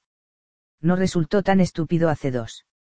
500 años, aunque incluso en aquella época había voces progresistas que hablaban en favor de abolir la esclavitud. Pero miremos un ejemplo más cercano. Hace solo 100 años no se consideraba tan, irrazonable, quemar grandes zonas de bosques con el fin de allanar la tierra para poderla cultivar pero hoy en día resulta enormemente irrazonable hacerlo. Contamos con una información mucho más amplia para realizar tales evaluaciones. Ya lo había entendido. En cuanto a la reflexión filosófica, Hegel señaló que la razón es algo dinámico, por no decir un proceso. Y la verdad es ese proceso en sí. Porque no existe ningún criterio fuera del propio proceso histórico que pueda decidir lo que es lo más, verdadero, o lo más, razonable. Ejemplos, por favor. No puedes extraer distintas ideas de la antigüedad o la Edad Media, el Renacimiento y la Ilustración y decir que esto o aquello era correcto o equivocado. Por lo tanto, tampoco puedes decir que Platón se equivocó, o que Aristóteles tenía razón. Y tampoco puedes decir que Hume se equivocó y que Kant o Schelling tuvieron razón. Es una manera no histórica de pensar. No suena demasiado bien. En general no puedes arrancar a ningún filósofo, ni a ninguna idea en general, del contexto histórico de este filósofo o de esta idea. Pero, y ahora me estoy acercando a un nuevo punto, debido a que constantemente se van añadiendo cosas nuevas, la razón es, progresiva, lo cual significa que el conocimiento del hombre está en constante ampliación y de esa manera, progresa. Entonces la filosofía de Kant resulta ser más teorrecta que la de Platón a pesar de todo. Sí, el espíritu universal, ha evolucionado y se ha ampliado desde Platón a Kant. Faltaría más. Si volvemos al río podemos decir que ha entrado más agua en él, pues han pasado más de dos mil años. Kant no creía que sus verdades fueran a quedar en la orilla como piedras inmutables. Y sus ideas seguirían elaborándose, y su razón sería objeto de crítica por parte de la generación siguiente. Eso fue precisamente lo que pasó de verdad. Pero ese río, sí. ¿Hacia dónde fluye? Hegel señaló que el espíritu universal evoluciona hacia una conciencia de sí mismo cada vez mayor. Los ríos se hacen cada vez más anchos, conforme se acercan al mar. Según Hegel, la historia trata de que el espíritu universal despierte lentamente para concienciarse de sí mismo. El mundo ha estado aquí siempre, pero, a través de la cultura y las actividades del hombre, el espíritu universal se hace cada vez más consciente de su particularidad. ¿Cómo podía estar tan seguro de ello? Lo señalaba como una realidad histórica. Es decir, no pretendía predecir nada.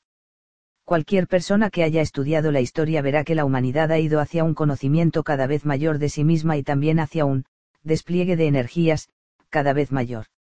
Según Hegel, un estudio de la historia muestra que la humanidad se mueve hacia una racionalidad y libertad cada vez mayores, lo cual quiere decir que la evolución histórica, a pesar de todos sus rodeos, avanza decimos que la historia, sobrepasa sus propios límites, y que tiene un, objetivo. Hay una evolución, eso se entiende fácilmente. Sí, la historia es, como ya he dicho, una larga cadena de reflexiones. Hegel también señaló ciertas reglas que rigen para esta cadena de reflexiones. Alguien que estudie detalladamente la historia, se dará cuenta de que cualquier idea se sustenta sobre la base de otra idea anterior. Así, en cuanto se presenta una idea, esta será contradicha por otra, produciéndose una fusión entre dos maneras opuestas de pensar. Esta tensión se anulará en cuanto surja una tercera idea, que recoja lo mejor de los puntos de vista de las dos precedentes. A esto Hegel lo llama evolución dialéctica. ¿Tienes algún ejemplo? A lo mejor te acuerdas de que los presocráticos discutían la cuestión de la materia primaria y del cambio, más o menos. Luego, los eleatos dijeron que cualquier cambio era en realidad imposible, y por lo tanto se vieron obligados a negar su existencia, aun cuando sus sentidos los captaran. Los eleatos habían expuesto una afirmación, es decir, un punto de vista, que Hegel llamaba tesis. Y. Pero, cada vez que se expone una afirmación tan audaz, se producirá una nueva afirmación, a la que Hegel denomina negación. El que negó la filosofía de los eleatos fue Heráclito, quien dijo que, todo fluye. Tenemos ya establecida una tensión entre dos maneras distintas de pensar. No obstante, esta tensión fue anulada por Empédocles, al señalar que los dos tenían algo de razón y que los dos se habían equivocado en algo. Bueno, creo que empiezo a entenderlo, los eleatos tuvieron razón en decir que en realidad nada cambia, pero se equivocaron al decir que no nos podemos fiar de nuestros propios sentidos. Heráclito tenía razón en que podemos fiarnos de nuestros sentidos, pero no tenía razón en que todo fluye. Porque había más de un elemento. Solo cambiaba la composición, no los elementos en sí. Exactamente. El punto de vista de Empédocles, tal como se presenta, entre los dos puntos de vista opuestos, fue llamado por Hegel negación de la negación. ¿Qué palabras? A las tres fases del conocimiento las llamó, tesis, antítesis, y, síntesis. Podemos decir, por ejemplo, que el racionalismo de Descartes era una tesis, que fue contradicha por la antítesis empírica de Hume. Ahora bien, este antagonismo, la misma tensión entre las dos maneras de pensar, se elevó en la síntesis de Kant. Kant daba la razón en algunas cosas a los racionalistas y en otras a los empiristas. También mostró que los dos grupos se habían equivocado en puntos importantes. Pero la historia no acaba con Kant.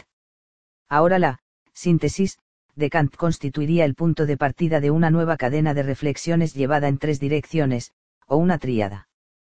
Pues también la, síntesis, es recibida por una nueva, antítesis. Eso me resulta muy teórico. Sí que lo es pero Hegel no tiene la intención de emplear a la fuerza ningún esquema para la historia, sino que opinaba que se podía sacar esa dialéctica leyendo la propia historia, y señaló que había descubierto ciertas leyes para el desarrollo de la razón, o, en otras palabras, para el curso del espíritu universal, a través de la historia. Entiendo. Ahora bien, la dialéctica de Hegel no es aplicable solo a la historia. También cuando discutimos algo pensamos dialécticamente. Intentamos trazar los fallos de una manera de pensar, lo cual, en palabras de Hegel, es pensar negativamente. Pero al buscar fallos en una manera de pensar conservamos a la vez lo mejor. Ejemplo. Cuando un socialista y un conservador se sientan para resolver un problema social, se producirá rápidamente una tensión entre los dos modos de pensar. Esto no significa que uno tenga toda la razón y el otro se equivoque del todo de hecho puede ser que los dos tengan algo de razón y que los dos se equivoquen en algunas cosas. Según evoluciona la discusión habrá una conservación crítica de lo mejor de la argumentación de ambos. Eso espero. Pero cuando nos encontramos en medio de una discusión de ese tipo, no resulta siempre fácil constatar qué es lo más sensato. Lo que es bueno y lo que es malo, tocará a la historia demostrarlo. Lo que es, sensato, es lo que tiene posibilidad de sobrevivir. Es decir, que lo que sigue vivo es lo correcto. O al revés, lo correcto es lo que sigue vivo. ¿Podrías ponerme un pequeño ejemplo para que lo vea más claro? Hace 150 años hubo mucha gente que luchó en favor de los derechos de la mujer. También había muchos que luchaban en contra. Si hoy en día estudiamos los argumentos de las dos partes no nos resulta difícil ver cuáles eran los argumentos más razonables pero no debemos olvidarnos de que tenemos la ventaja de juzgar con mucha más información de la que se tenía en aquella época. Resultó que los que lucharon a favor tenían razón. Muchos se avergonzarían de ver impreso lo que su abuelo había dicho al respecto. Pues sí, me imagino. ¿Qué opinaba el propio Hegel? Sobre los derechos de la mujer. No es de eso de lo que estamos hablando. ¿Quieres oír una cita? De acuerdo la diferencia entre el hombre y la mujer es igual a la que existe entre el animal y la planta, escribió Hegel. El animal se asemeja al carácter del hombre, y la planta al de la mujer, porque su evolución consiste más bien en un tranquilo despliegue de energía, que tiene como principio la unidad indeterminada del sentimiento. Si las mujeres están al frente del gobierno, el Estado está en peligro, porque no actúan conforme a las demandas del público, sino que siguen inclinaciones y opiniones casuales. También las mujeres están, de alguna manera, cultivando no se sabe cómo casi como si absorbiesen las ideas más a través de la vida que mediante la adquisición de conocimientos. El hombre, por otra parte, tiene que alcanzar su posición luchando por adquirir ideas y mediante enormes esfuerzos técnicos. Basta, basta. Prefiero no oír más citas de ese tipo. Pero la cita es un ejemplo magnífico de que la opinión de lo que es, razonable, va cambiando constantemente muestra que también Hegel fue un hijo de su época. Y nosotros también lo somos. Nuestros juicios, evidentes, tampoco aguantarán la prueba de la historia. ¿Puedes ponerme algún ejemplo? No, de esto no. ¿Por qué no? Porque en ese caso hubiera señalado algo que ya está cambiando. Por ejemplo, no podría señalar que es estúpido ir en coche porque el coche contamina la naturaleza. Ya hay mucha gente que opina lo mismo, de modo que sería un mal ejemplo. Pero la historia demostrará que mucho de lo que para nosotros son evidencias, no aguantarán el juicio de la posteridad. Entiendo. Además conviene tomar nota de lo siguiente, precisamente porque tantos hombres de la época de Hegel ensartaron largos discursos sobre la inferioridad de la mujer, contribuyeron al mismo tiempo a acelerar la liberación de la mujer. ¿Cómo? Presentaron una, tesis, o, postura. La razón por la que se vieron obligados a ello era que las mujeres ya habían empezado a levantarse. Sobre aquello que todo el mundo está de acuerdo no hace falta opinar. Cuanto más virulentas eran las declaraciones sobre la inferioridad de la mujer, más fuertes se hacían las negaciones. Creo que lo entiendo. De modo que se puede decir que lo mejor es tener adversarios enardecidos. Cuanto más extremistas sean los adversarios, más fuerte será la reacción con la que serán contestados. Hay un refrán que habla de, echar leña al fuego. Desde luego yo noto que mi propio fuego arde intensamente en este momento. También en un sentido lógico o filosófico habrá a menudo una tensión dialéctica entre dos conceptos. Ejemplo, por favor. Si yo reflexiono sobre el concepto, ser, inevitablemente tendré que introducir también el concepto contrario, es decir, el, no ser, pues no se puede reflexionar sobre el ser sin, acto seguido, recordarse a uno mismo que no sé, es, para siempre. La tensión entre, ser, y, no ser, se disuelve en el concepto, nacimiento. Porque el que algo nazca significa en cierta manera que es y no es. Entiendo. De modo que la razón de Hegel es una razón dinámica. La realidad está llena de contradicciones y por lo tanto también una descripción de la realidad tendrá que estar llena de contradicciones. Te pondré un par de ejemplos, se dice que el físico nuclear danés Niels Bohr tenía una herradura colgada encima de su puerta. Da buena suerte pero es pura superstición, y de hecho Niels Bohr era de todo menos supersticioso. Una vez que recibió la visita de un amigo, este comentó sobre la herradura, tú no creerás en esas cosas, dijo. No, contestó Niels Bohr, pero he oído decir que es muy eficaz de todos modos. Me has dejado atónita. Pero la respuesta es bastante dialéctica, algunos dirían incluso contradictoria. Niels Bohr, que igual que nuestro propio poeta Vinge, era conocido por su ambivalencia, dijo en otra ocasión lo siguiente, existen dos clases de verdades, las verdades superficiales en las que queda evidente que lo contrario es incorrecto y las verdades profundas en las que lo contrario es igual de correcto. ¿Qué clase de verdades pueden ser esas? Si por ejemplo digo que la vida es corta, entonces estoy de acuerdo. Pero en otra ocasión puedo decir que la vida es larga. Tienes razón, también eso es verdad. Finalmente te pondré un ejemplo de cómo una tensión dialéctica puede desencadenar una acción espontánea que a su vez conduce a un cambio repentino. Cuenta. Imagínate una niña que siempre diga a su madre, sí, mamá, de acuerdo mamá, como tú quieras mamá, lo haré enseguida, mamá. Me produce escalofríos. Con el tiempo, a la madre le irrita tanta obediencia por parte de la hija. Finalmente exclama, no seas tan obediente. Y la niña contesta, como quieras, mamá. Yo le daría una bofetada. ¿Verdad que sí? Pero ¿qué hubieras hecho si en lugar de eso hubiera contestado, sí, quiero ser obediente? Hubiera sido una extraña respuesta. A lo mejor le habría dado una bofetada también en ese caso.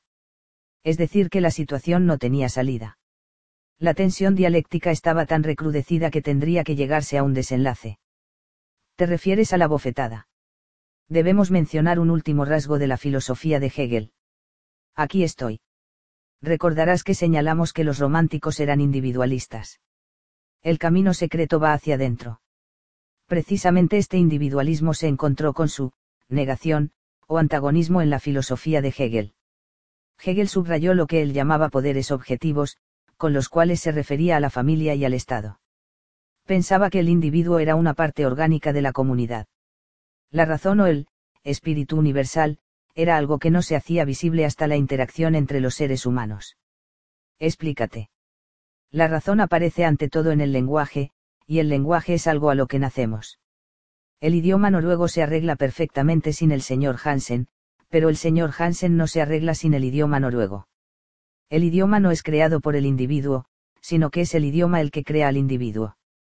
Pues sí, se puede expresar así De la misma manera que el individuo nace a un lenguaje también nace a sus condiciones históricas. Nadie puede tener una relación, libre, con esas condiciones. La persona que no encuentre su lugar en el Estado es, por tanto, una persona, no histórica. Te acordarás de que esta idea también era muy importante para los grandes filósofos de Atenas. De la misma manera que no se concibe al Estado sin ciudadanos, tampoco se concibe al individuo sin el Estado. Comprendo. Según Hegel el Estado es algo, más, que cada ciudadano. Es incluso más que la suma de todos los ciudadanos. Según Hegel no es posible, por lo tanto, darse de baja en la sociedad. Uno que se encoge de hombros ante la sociedad en la que vive y que quiere buscarse a sí mismo, se convierte en un payaso. No sé si estoy totalmente de acuerdo con eso, pero vale, según Hegel no es el individuo el que se encuentra a sí mismo, sino el espíritu universal. El espíritu universal se encuentra a sí mismo. Hegel dijo que el espíritu universal vuelve a sí mismo en tres escalones. Me puedes explicar la escalera entera, si quieres. Primero el espíritu universal se conciencia de sí mismo en el individuo, a lo cual Hegel llama razón subjetiva. En la familia, la sociedad y el Estado, el espíritu universal alcanza una mayor conciencia, a la cual Hegel denomina razón objetiva, porque es una razón que actúa en interacción entre las personas. Pero queda aún un escalón, qué emoción. La más elevada forma de autoconocimiento la alcanza el espíritu universal en la razón absoluta. Y esta razón absoluta, es el arte, la religión y la filosofía. Y de estos la filosofía es la forma más elevada de razón porque, en la filosofía, el espíritu universal reflexiona sobre su propia afectividad en la historia. Como ves, el espíritu universal no se encuentra consigo mismo hasta llegar a la filosofía. Podríamos decir que la filosofía es el espejo del espíritu universal. Esto es tan misterioso que necesito un poco de tiempo para digerirlo. Pero me ha gustado lo último que has dicho dije que la filosofía es el espejo del espíritu universal. Es bonito. ¿Crees que tiene algo que ver con el espejo de latón? Sí, ya que preguntas. ¿Qué quieres decir con eso? Supongo que ese espejo de latón, tiene un significado especial, ya que siempre se hila relucir. Entonces también tendrás alguna idea del significado que puede tener. No, no. Solo digo que el espejo no se hubiera sacado a relucir tan a menudo si no tuviera un significado especial para Hilda y su padre. Pero solo Hilda puede decirnos cuál es ese significado. Esto es ironía romántica. Una pregunta imposible, Sofía. ¿Por qué? Nosotros no nos dedicamos a esas cosas. Somos simplemente víctimas indefensas de tal ironía. Si un niño dibuja algo en un papel no puedes preguntar al papel qué es lo que muestra el dibujo. Me dan escalofríos. Kierkegaard. Europa camina hacia la bancarrota. Hilda miró el reloj. Eran más de las cuatro. Puso la carpeta de anillas sobre el escritorio y bajó corriendo a la cocina. Tenía que llevar los bocadillos a la caseta antes de que su madre dejara ya de esperarla. Al salir de la habitación echó un vistazo al espejo de latón. Se apresuró a poner agua a hervir para el té y preparó a toda prisa unos bocadillos sí que le gastaría una broma a su padre. Hilda se sentía cada vez más cómplice de Sofía y Alberto. La broma empezaría en Copenhague. Al cabo de un rato bajó a la caseta con una gran bandeja. Aquí llegan los bocadillos, dijo. Su madre tenía una lija en una mano, y con la otra se apartó el pelo de la frente, que estaba lleno de arena. Bueno, entonces nos saltamos la comida. Se sentaron en el borde del muelle para comer. Cuando llega papá preguntó Gilda al cabo de un rato. El sábado. Ya lo sabías, no. ¿Pero a qué hora? No dijiste que iría vía Copenhague. Sí, llegará a Copenhague sobre las cinco. El avión para Kristiansand no se hasta las ocho y cuarto, creo, y aterriza aquí sobre las nueve y media. Entonces pasará unas horas en el aeropuerto de Copenhague, ¿por qué? Por nada, solo me preguntaba por dónde vendría. Comieron. Tras lo que le pareció una prudente pausa, Gilda dijo. ¿Has tenido noticias de Mine y Ole últimamente? Bueno, llaman de vez en cuando. En julio vendrán de vacaciones algunos días. Antes no. No, no creo. Entonces estarán en Copenhague esta semana. ¿De qué se trata, Gilda? De nada. De algo tenemos que hablar, no. Has mencionado Copenhague dos veces. Así. Hemos dicho que papá hace escala, seguramente por eso pensé de repente en Aniole. Hilda volvió a poner los platos y las tazas en la bandeja. Tengo que seguir leyendo, mamá. Supongo que sí, había un tono de reproche en esa respuesta. Habían estado hablando de arreglar la barca juntas antes de que volviera papá. Papá medio me ha hecho prometer que habría acabado de leer el libro para cuando él volviera. Eso me parece un poco exagerado. Una cosa es que esté lejos, pero no tendría por qué organizar y dirigir las cosas aquí en casa también. Deberías saber hasta qué extremos dirige, dijo Wild misteriosamente. Y no te puedes imaginar cómo disfruta haciéndolo. Subió de nuevo a su habitación y siguió leyendo. De repente Solía oyó que alguien llamaba a la puerta. Alberto le lanzó una severa mirada. No nos dejemos interrumpir. Volvieron a sonar los golpes en la puerta. Te hablaré de un filósofo danés al que había escandalizado mucho la filosofía de Hegel, dijo Alberto. De pronto llamaron con tanta fuerza que la puerta tembló, seguro que es el mayor, que ha enviado a algún personaje fantástico para ver si nos dejamos engañar, prosiguió Alberto. Esas cosas no le cuestan ningún esfuerzo. Pero si no abrimos para ver quién es, tampoco le costará ningún esfuerzo que tiren la casa. Quizás tengas razón. Supongo que tendremos que abrir. Se acercaron a la puerta. Como los golpes eran tan fuertes, Sofía esperaba encontrarse con una persona grande. Pero delante de la puerta solo había una niña con un vestido de flores y el pelo largo y rubio. En la mano llevaba dos botellas, una roja y otra azul. Hola, dijo Sofía. ¿Quién eres? Soy Alicia, dijo la niña, e hizo tímidamente una reverencia. Lo que me imaginaba, dijo Alberto. Es Alicia en el País de las Maravillas. Pero ¿cómo ha encontrado el camino hasta aquí? Alicia contestó, el País de las Maravillas es un país sin límites. Significa que el País de las Maravillas está en todas partes, más o menos como las Naciones Unidas. Por eso nuestro país debería ser miembro de honor de las Naciones Unidas. Deberíamos tener representantes en todas las comisiones, porque también las Naciones Unidas provienen del país de las maravillas de la gente. Ja, ja, allí tenemos al mayor, se burló Alberto. ¿Y qué te trae por aquí? preguntó Sofía. He venido a darle a Sofía estas botellas filosóficas. Entregó las botellas a Sofía. Las dos eran de cristal transparente, pero en una había un líquido rojo y en la otra un líquido azul. En la botella roja ponía, bébeme, y en la azul, bébeme a mí también. En ese instante pasó corriendo por la cabaña un ceonejo blanco, erguido sobre las patas traseras y vestido con chaleco y chaqueta. Se paró justo delante de la cabaña, sacó del chaleco un reloj de bolsillo y dijo, ¡ay, ay, voy a llegar tarde! Y continuó la carrera. Alicia le siguió, pero antes hizo otra reverencia y dijo, ahora empieza de nuevo. Da recuerdos a Dina y a la reina, gritó Sofía tras ella. Y Alicia desapareció. Alberto y Sofía se quedaron mirando las botellas. Bébeme y bébeme a mí también leyó Sofía. No sé si atreverme. Quizás sea veneno.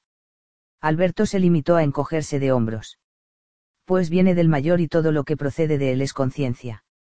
Simplemente, zumo del pensamiento. Sofía desenroscó el tapón de la botella roja y se la acercó con cuidado a la boca. El zumo sabía dulce y algo extraño, pero eso era lo de menos. Al mismo tiempo comenzó a suceder algo con todo lo que había a su alrededor. Fue como si el lago, el bosque y la cabaña comenzaran a extenderse, pronto pareció que todo lo que veía era una sola persona, y esa persona era la propia Sofía. Miró a Alberto, pero era como si él también fuera una parte del alma de Sofía. Qué raro dijo Sofía. Veo todo como antes, pero ahora es como si todo estuviera conectado. Tengo la sensación de que todo es una sola conciencia. Alberto asintió, pero era como si Sofía dijera que sí a sí misma. Es el panteísmo, o la filosofía unitaria, dijo él. Es el espíritu universal de los románticos, quienes veían todo como un solo, yo. También es Hegel, que miraba de reojo al individuo y que veía todo como una manifestación de la razón universal. Bebo de la otra también. Eso pone en la botella. Sofía desenroscó el tapón de la botella azul y bebió un gran trago. Este zumo sabía un poco más refrescante y más ácido que el rojo. También ahora tuvo lugar un rápido cambio en todo lo que había a su alrededor en el transcurso de un instante desapareció el efecto de la bebida roja, de manera que las cosas volvieron a su antiguo lugar. Alberto volvió a ser Alberto, los árboles del bosque volvieron a ser los árboles del bosque y el agua volvió a aparecer como un pequeño lago. Pero esto solo duró un segundo, porque ahora todo lo que Sofía podía ver se estaba separando. El bosque ya no era bosque, sino que cada arbolito aparecía como un mundo aparte, cada ramita era como un pequeño cuento sobre el que se podrían contar mil cuentos. De pronto el pequeño lago se había transformado en un inmenso mar, no en anchura o profundidad, sino en detalles resplandecientes y sutiles sinuosidades. Sofía entendió que podía haber empleado toda una vida solo en contemplar esta agua, e incluso cuando la vida un día llegara a su fin, el agua seguiría siendo un misterio inescrutable posó la mirada sobre la copa de un árbol donde tres pequeños gorriones estaban ocupados en un extraño juego. De alguna manera Sofía sabía que los pajaritos estaban en este árbol. Incluso cuando miró a su alrededor después de haber bebido de la botella roja, pero, de todos modos, no los había visto de verdad. La botella roja había borrado todos los contrastes y todas las diferencias individuales. Sofía se inclinó sobre la hierba. Descubrió un nuevo mundo, más o menos como cuando uno bucea a mucha profundidad y abre los ojos debajo del agua por primera vez. En el musgo, entre hierbas y pajas, pululaba un sinfín de detalles vivos. Sofía vio una araña que lentamente y a su aire buscaba su camino por el musgo, un gusanito rojo que subía y bajaba a toda prisa por una paja, y todo un pequeño ejército de hormigas trabajando en la hierba. Perro incluso cada una de las hormigas levantaba las patas a su manera. Y sin embargo, lo más curioso de todo fue lo que vio cuando se volvió a levantar y miró a Alberto, que seguía de pie delante de la cabaña. En Alberto vio a una persona extraña, era como un ser de otro planeta, o como un personaje de otro cuento. Al mismo tiempo sentía de una manera insólita que ella misma era una persona única. No era solamente un ser humano, no era solamente una chica de 15 años. Era Sofía Amandsan y solo ella era eso. ¿Qué ves? preguntó Alberto. Veo que eres un tipo raro. Así. Creo que nunca llegaré a entender lo que es ser otra persona, porque no hay ninguna persona en todo el mundo que sea idéntica a otra. ¿Y el bosque? No está relacionado entre sí. Es como un universo entero de maravillosos cuentos. Entonces es como pensaba. La botella azul es el individualismo. Es por ejemplo la reacción de Soren Kierkegaard a la filosofía unitaria del romanticismo pero también lo es otro danés contemporáneo de Kierkegaard, el famoso autor de cuentos H.C. Andersen. Él tenía una vista muy aguda para la increíble riqueza de detalles de la naturaleza. El filósofo alemán Leibniz había visto lo mismo cien años antes. Él había reaccionado contra la filosofía unitaria de Spinoza, de la misma manera que Soren Kierkegaard reaccionó contra Hegel. Estoy escuchando lo que dices, pero al mismo tiempo te veo tan raro que me entran ganas de reírme. Entiendo entonces debes beber un poco de la botella roja. Sentémonos aquí, en el escalón. Hablaremos un poco de Kierkegaard antes de dejarlo por hoy. Sofía se sentó en el escalón junto a Alberto y bebió un pequeño trago de la botella roja. Ahora las cosas volvieron a juntarse. De hecho, casi se fundieron demasiado, porque de nuevo Sofía tuvo la sensación de que ninguna diferencia tenía importancia. Entonces volvió a meter la lengua en el cuello de la botella azul, y el mundo volvió a ser más o menos como era antes de que Alicia se presentara con las dos botellas. ¿Pero qué es lo verdadero? preguntó Sofía. ¿Es la botella roja o es la azul la que proporciona la vivencia correcta? Tanto la azul como la roja, Sofía. No podemos decir que los románticos se equivocaron, porque solo existe una realidad. Pero a lo mejor fueron un poco maniáticos. ¿Y la botella azul? creo que es la botella de la que Kierkegaard habría bebido largos sorbos. Al menos valoraba enormemente la importancia del individuo. No somos solamente, hijos de nuestra época. Cada uno de nosotros también es un individuo único que vive solamente esta única vez. A Hegel esto no le había importado gran cosa, ¿verdad? No, a él le interesaban más las grandes líneas de la historia. Y precisamente esto indignó a Kierkegaard, que pensaba que tanto la filosofía unitaria de los románticos, como el historicismo de Hegel, habían ahogado la responsabilidad del individuo sobre su propia vida. Para Kierkegaard, Hegel y los románticos eran más o menos la misma cosa. Comprendo que se enfadara. Soren Kierkegaard nació en 1813 y fue educado muy severamente por su padre, de quien también había heredado su melancolía religiosa. No suena muy bien. Precisamente por su carácter triste y melancólico, se sintió obligado a romper un compromiso matrimonial, lo que fue muy mal visto por la burguesía de Copenhague. De ese modo, pronto se convirtió en un hombre marginado y burlado, aunque con el tiempo aprendió a defenderse. Se convirtió cada vez más en lo que Ibsen llamaría más adelante un enemigo del pueblo. Por haber roto el compromiso. No, no solo por eso. Fue, sobre todo, porque al final de su vida elaboró una intensa crítica cultural. Toda Europa camina hacia la bancarrota, dijo.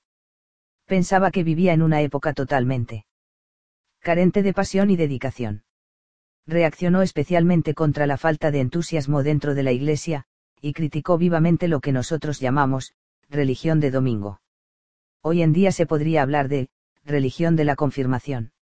La gran mayoría de los jóvenes de hoy se confirman solo por los regalos que van a recibir. Pues eso es. Para Kierkegaard el cristianismo era tan abrumador y tan irracional que tenía que ser, lo uno o lo otro. No se puede ser, un poco, cristiano, o, hasta cierto punto. ¿Por qué o Jesús resucitó el domingo de Pascua o no? Y si realmente resucitó de entre los muertos por nosotros, esto es entonces tan inmenso que tiene que inundar nuestras vidas. Entiendo. Pero Kierkegaard observó que tanto la Iglesia como la mayoría de la gente tenían una postura de sabelotodo ante las cuestiones religiosas. Para Kierkegaard la religión y la razón eran como fuego y agua. No basta con creer que el cristianismo es lo, verdadero. La fe cristiana consiste en seguir las huellas de Cristo. ¿Qué tenía que ver esto con Hegel? Puede que hayamos empezado por el final. Entonces sugiero que des marcha atrás y arranques de nuevo. Kierkegaard empezó a estudiar teología cuando contaba solo 17 años, pero poco a poco se iba interesando cada vez más por las cuestiones filosóficas. A los 27 años, presentó su tesis sobre el concepto de la ironía, en la que se despachó a sus anchas contra la ironía romántica y contra el juego sin compromiso de los románticos con la ilusión. Como contrapartida a esta forma de ironía puso la ironía socrática. También Sócrates había empleado la ironía como recurso, pero en su caso fue para provocar una seria reflexión. Al contrario que los románticos, Sócrates era lo que Kierkegaard llamaba un pensador existente, es decir, un pensador que incluye toda su existencia en su reflexión filosófica. Bien. Tras romper su compromiso matrimonial, Kierkegaard se marchó en 1841 a Berlín, donde asistió a las clases de Schelling, entre otras. Llegó a conocer a Hegel. No, Hegel había muerto diez años antes, pero su espíritu seguía siendo el dominante, tanto en Berlín como en muchas partes de Europa. Su sistema, se utilizaba como una especie de explicación total a toda clase de cuestiones. Kierkegaard señaló que las verdades objetivas, por las que se interesaba la filosofía hegeliana no tenían ninguna importancia para la existencia del individuo. ¿Y cuáles son las verdades importantes o esenciales? Más importante que la verdad con V mayúscula, es, según Kierkegaard, encontrar la verdad para mí. De esa manera colocó al individuo contra el sistema. Kierkegaard opinaba que Hegel se había olvidado de que él mismo era un ser humano.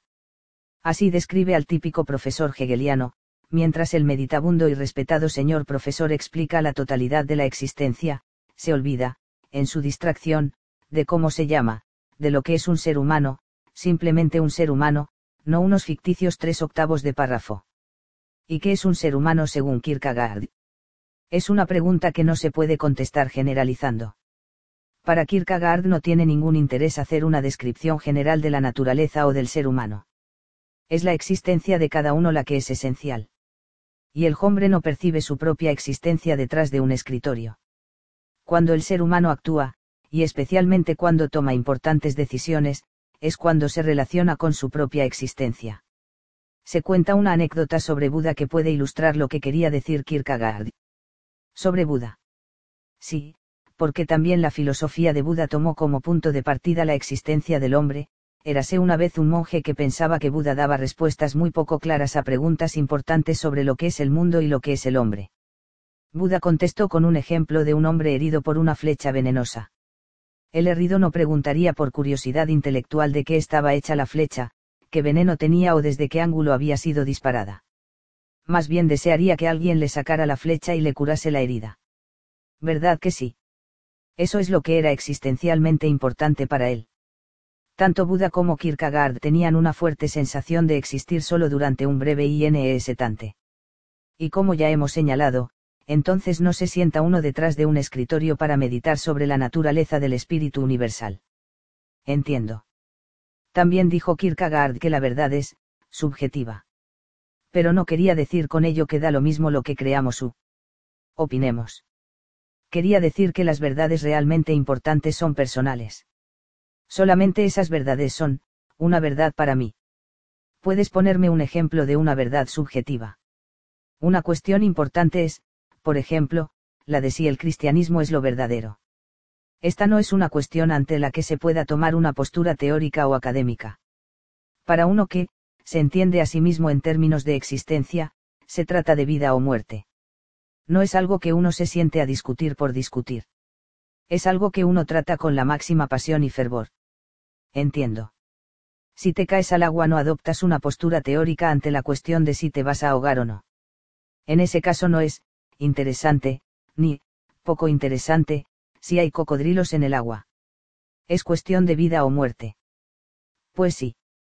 Tenemos que distinguir entre la cuestión filosófica de si existe un Dios y la relación del individuo con la misma cuestión.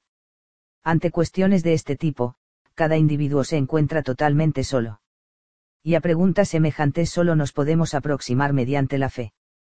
Las cosas que podemos saber mediante la razón son, según Kierkegaard, completamente inesenciales. Eso me lo tienes que explicar mejor. 8 más 4 igual a 12, Sofía.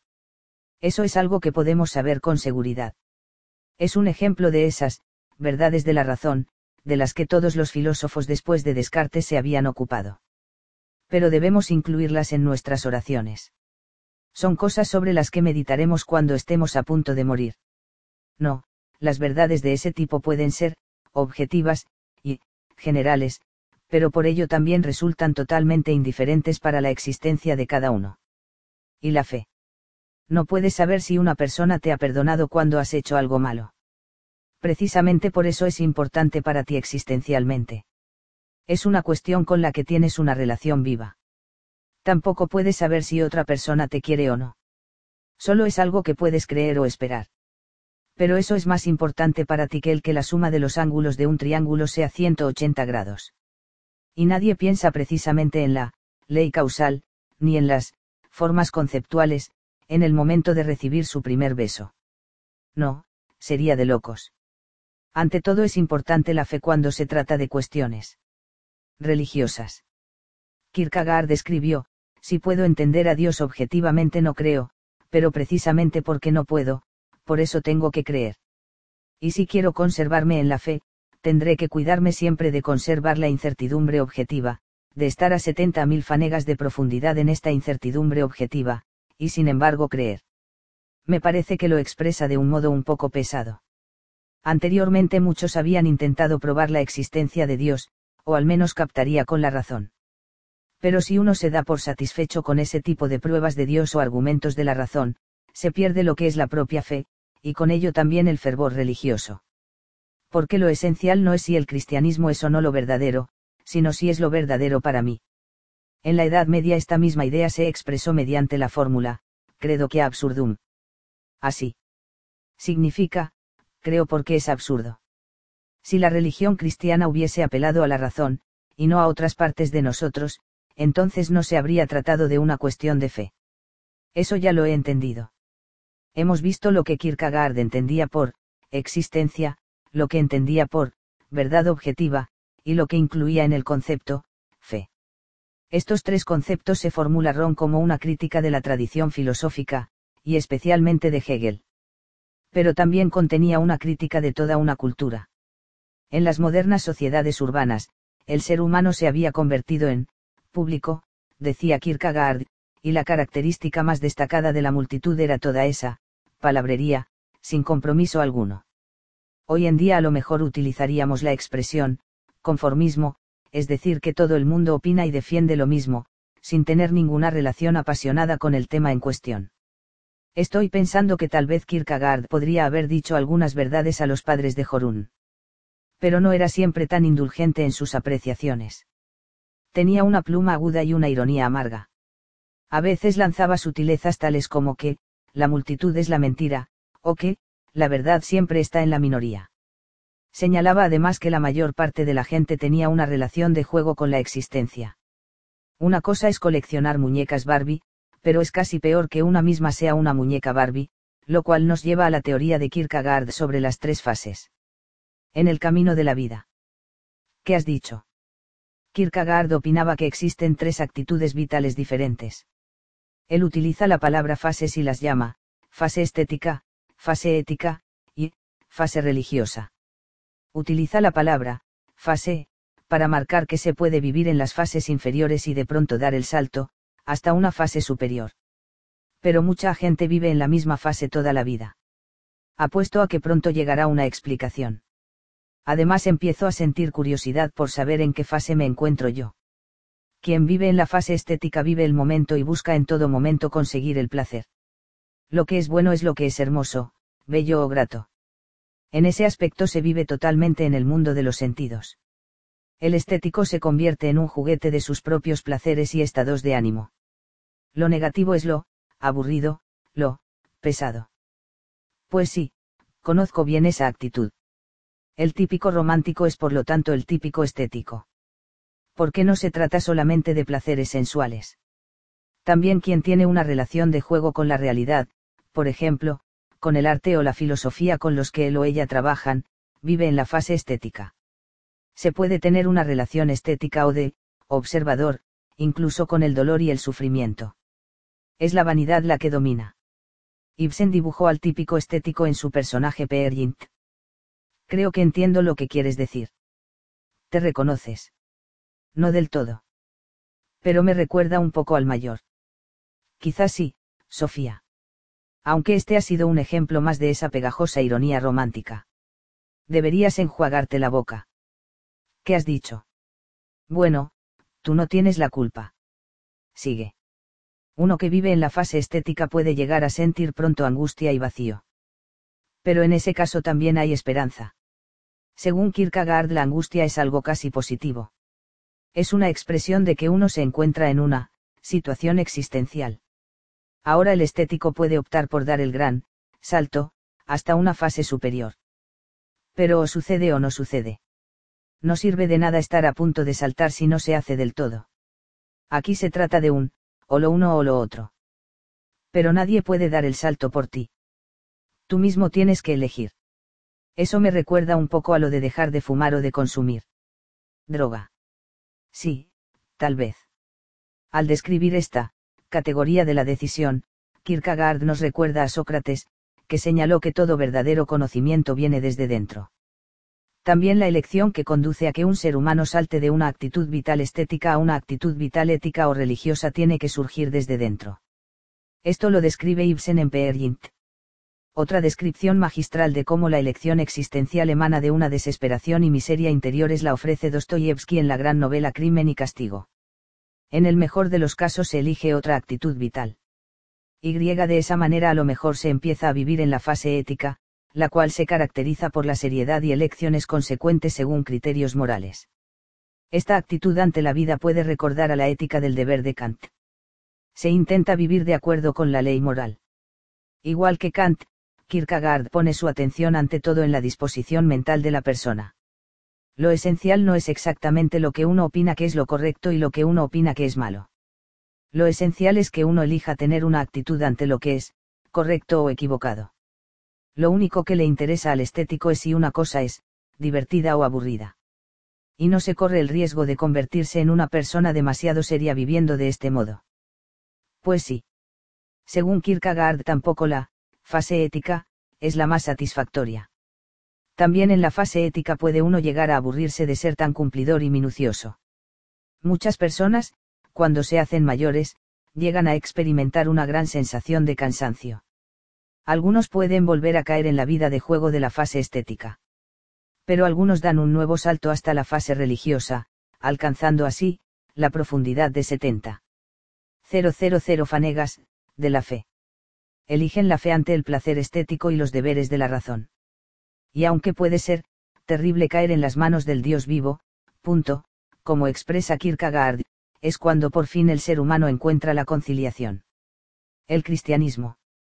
Si para Kierkegaard, la fase religiosa, era la religión cristiana.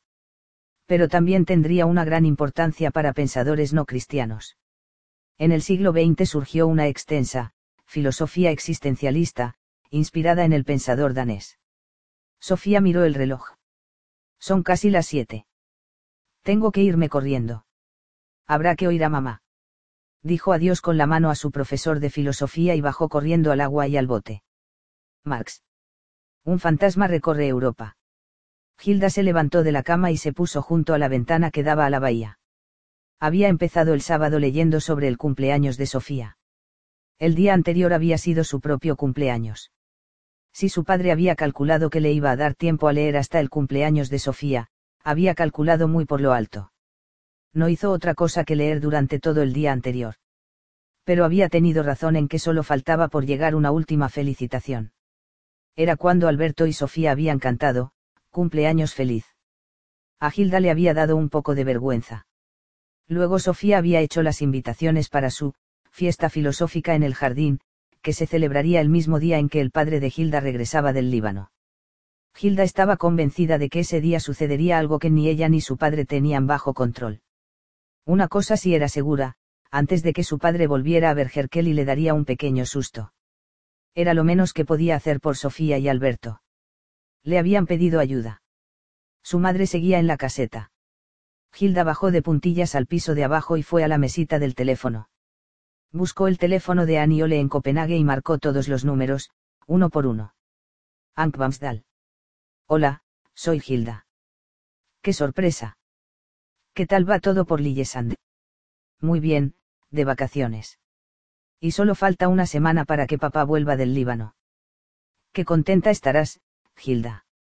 Si me hace mucha ilusión. Sabes, en realidad llamo por eso, así.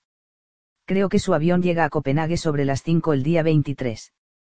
¿Estaréis en Copenhague ese día? Creo que sí. Quería pediros un pequeño favor. Faltaría más. Pero es un poco especial, sabes, no sé si se puede hacer. Suena muy interesante. Y Gilda comenzó a explicarle. Habló de la carpeta de anillas, de Alberto y Sofía y todo lo demás. Varias veces tuvo que volver a empezar porque ella o su tía, al otro lado del teléfono, se echaban a reír. Cuando por fin colgó su plan estaba en marcha. Luego tendría que hacer algunos preparativos allí mismo, pero aún no corría prisa. Gilda pasó el resto de la tarde y noche con su madre.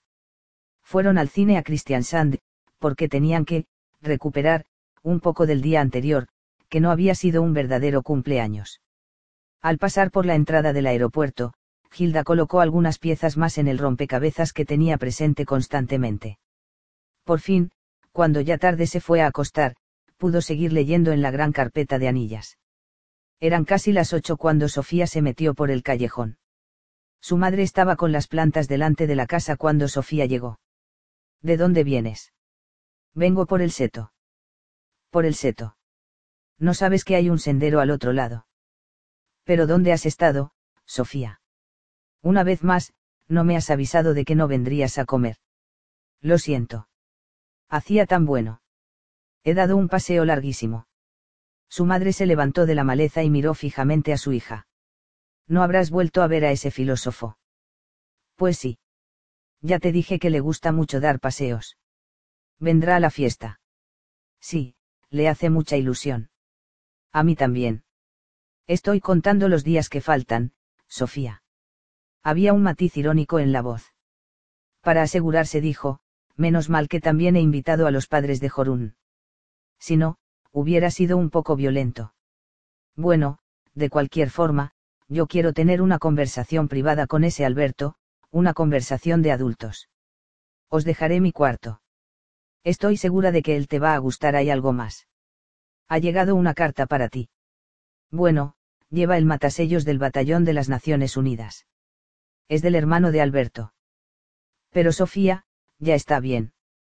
Sofía pensó febrilmente. Y en un par de segundos le llegó una respuesta oportuna. Fue como si alguien le hubiera inspirado, echándole una mano. Le dije a Alberto que coleccionaba matasellos raros. Y a los hermanos se les puede utilizar para muchas ceosas, ¿sabes? Con esta respuesta consiguió tranquilizar a su madre. La comida está en el frigorífico, dijo la madre en un tono un poco más conciliador.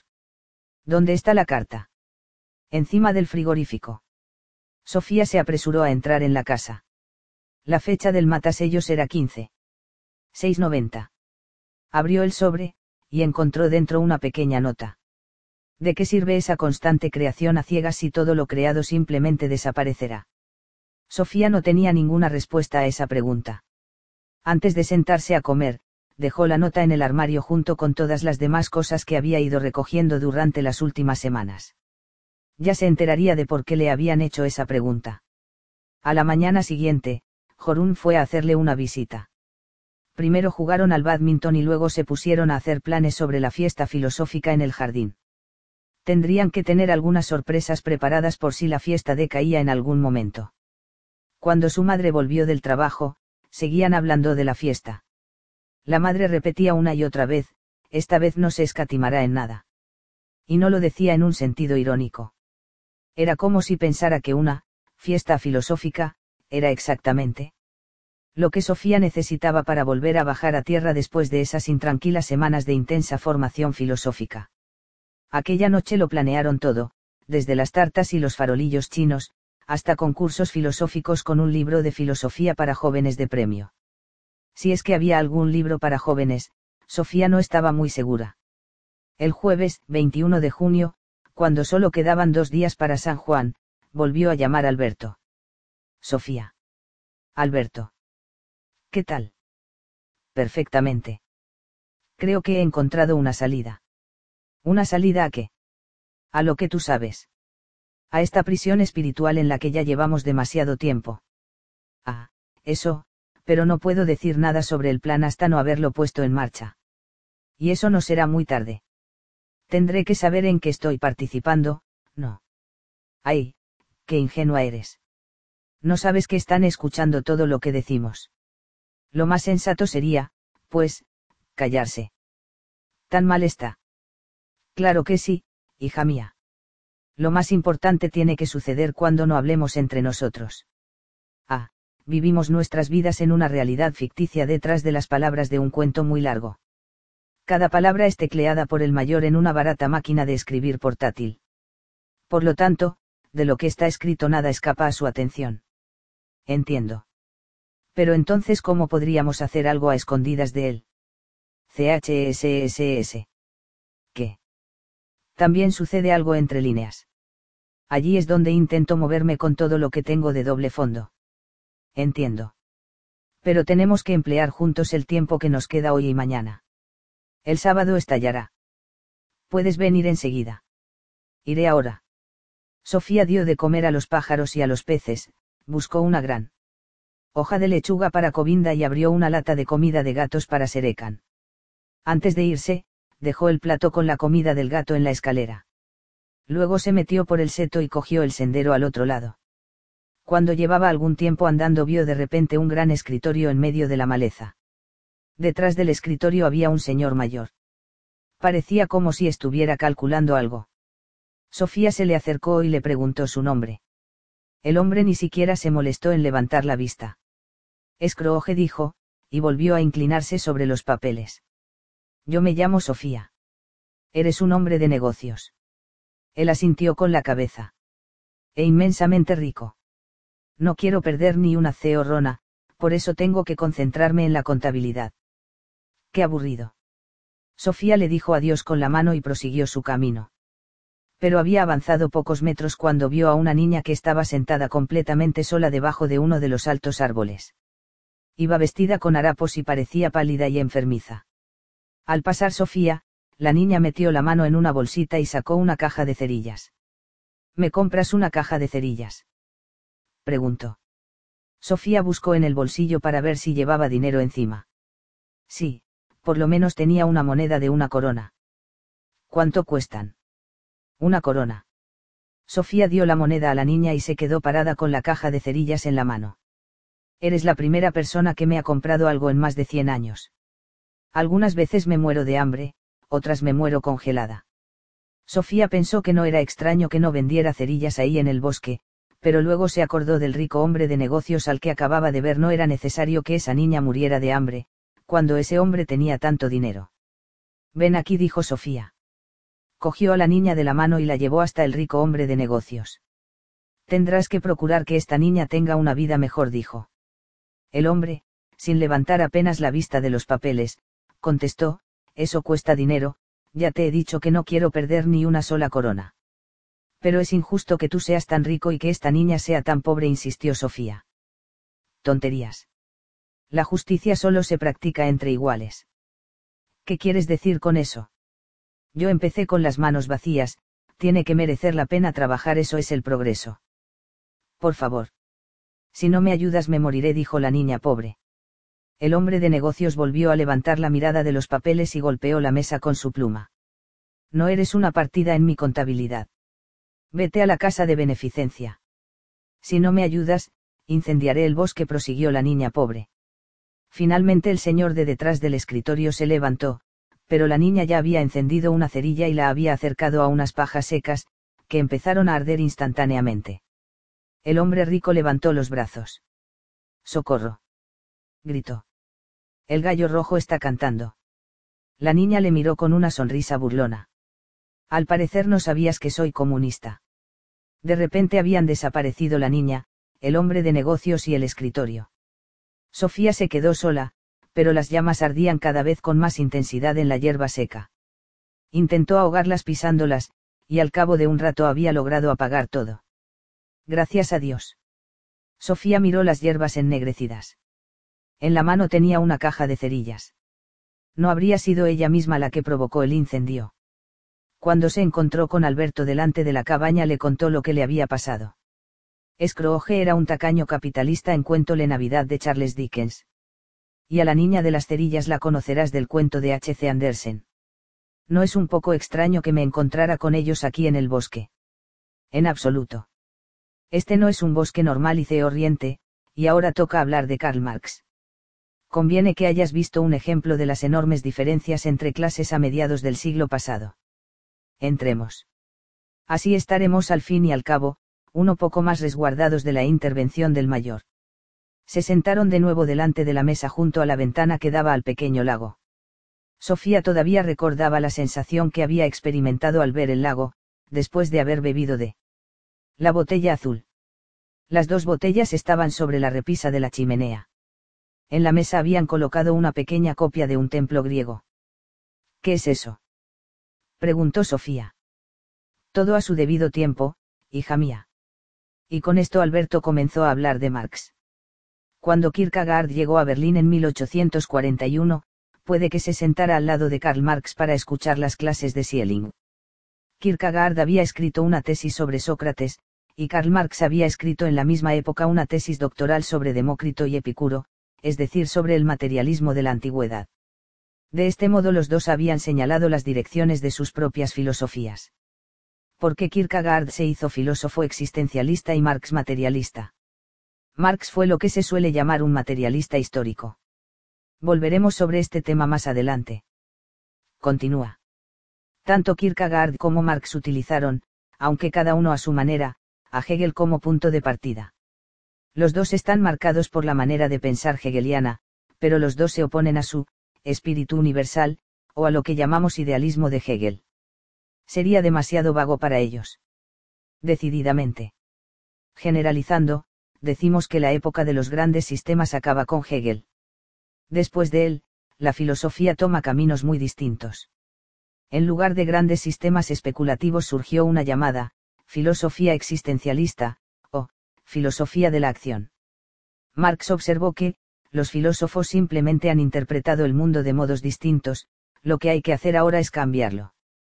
Precisamente estas palabras señalan un importante giro en la historia de la filosofía. Después de haberme encontrado con Scrooge y la niña de las cerillas, no me cuesta nada comprender lo que Marx quería decir. La filosofía de Marx tiene por tanto una finalidad práctica y política. También conviene recordar que no solo era filósofo, sino también historiador, sociólogo y economista Y fue un pionero en los tres campos. Al menos no hay ningún otro filósofo que haya tenido tanta importancia para la política práctica. Por otra parte, debemos cuidarnos de identificar todo lo que se llama, marxismo, con el pensamiento del propio Marx. De Marx se dice que se convirtió en marxista a mediados de 1840, pero más tarde también tuvo a veces necesidad de señalar que no era marxista. Jesús era cristiano. También eso se puede discutir, claro. Sigue. Desde el principio, su amigo y colega, Friedrich Engels, contribuyó a lo que más tarde se llamaría el marxismo.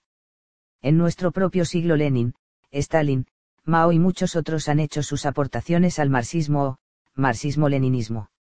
Entonces sugiero que nos atengamos al propio Marx. Dijiste que era un materialista histórico. No era un materialista filosófico, como los atomistas de la antigüedad y el materialismo mecanicista de los siglos XVII y XVIII, pero pensaba que en gran medida son las condiciones materiales de la sociedad las que deciden cómo pensamos.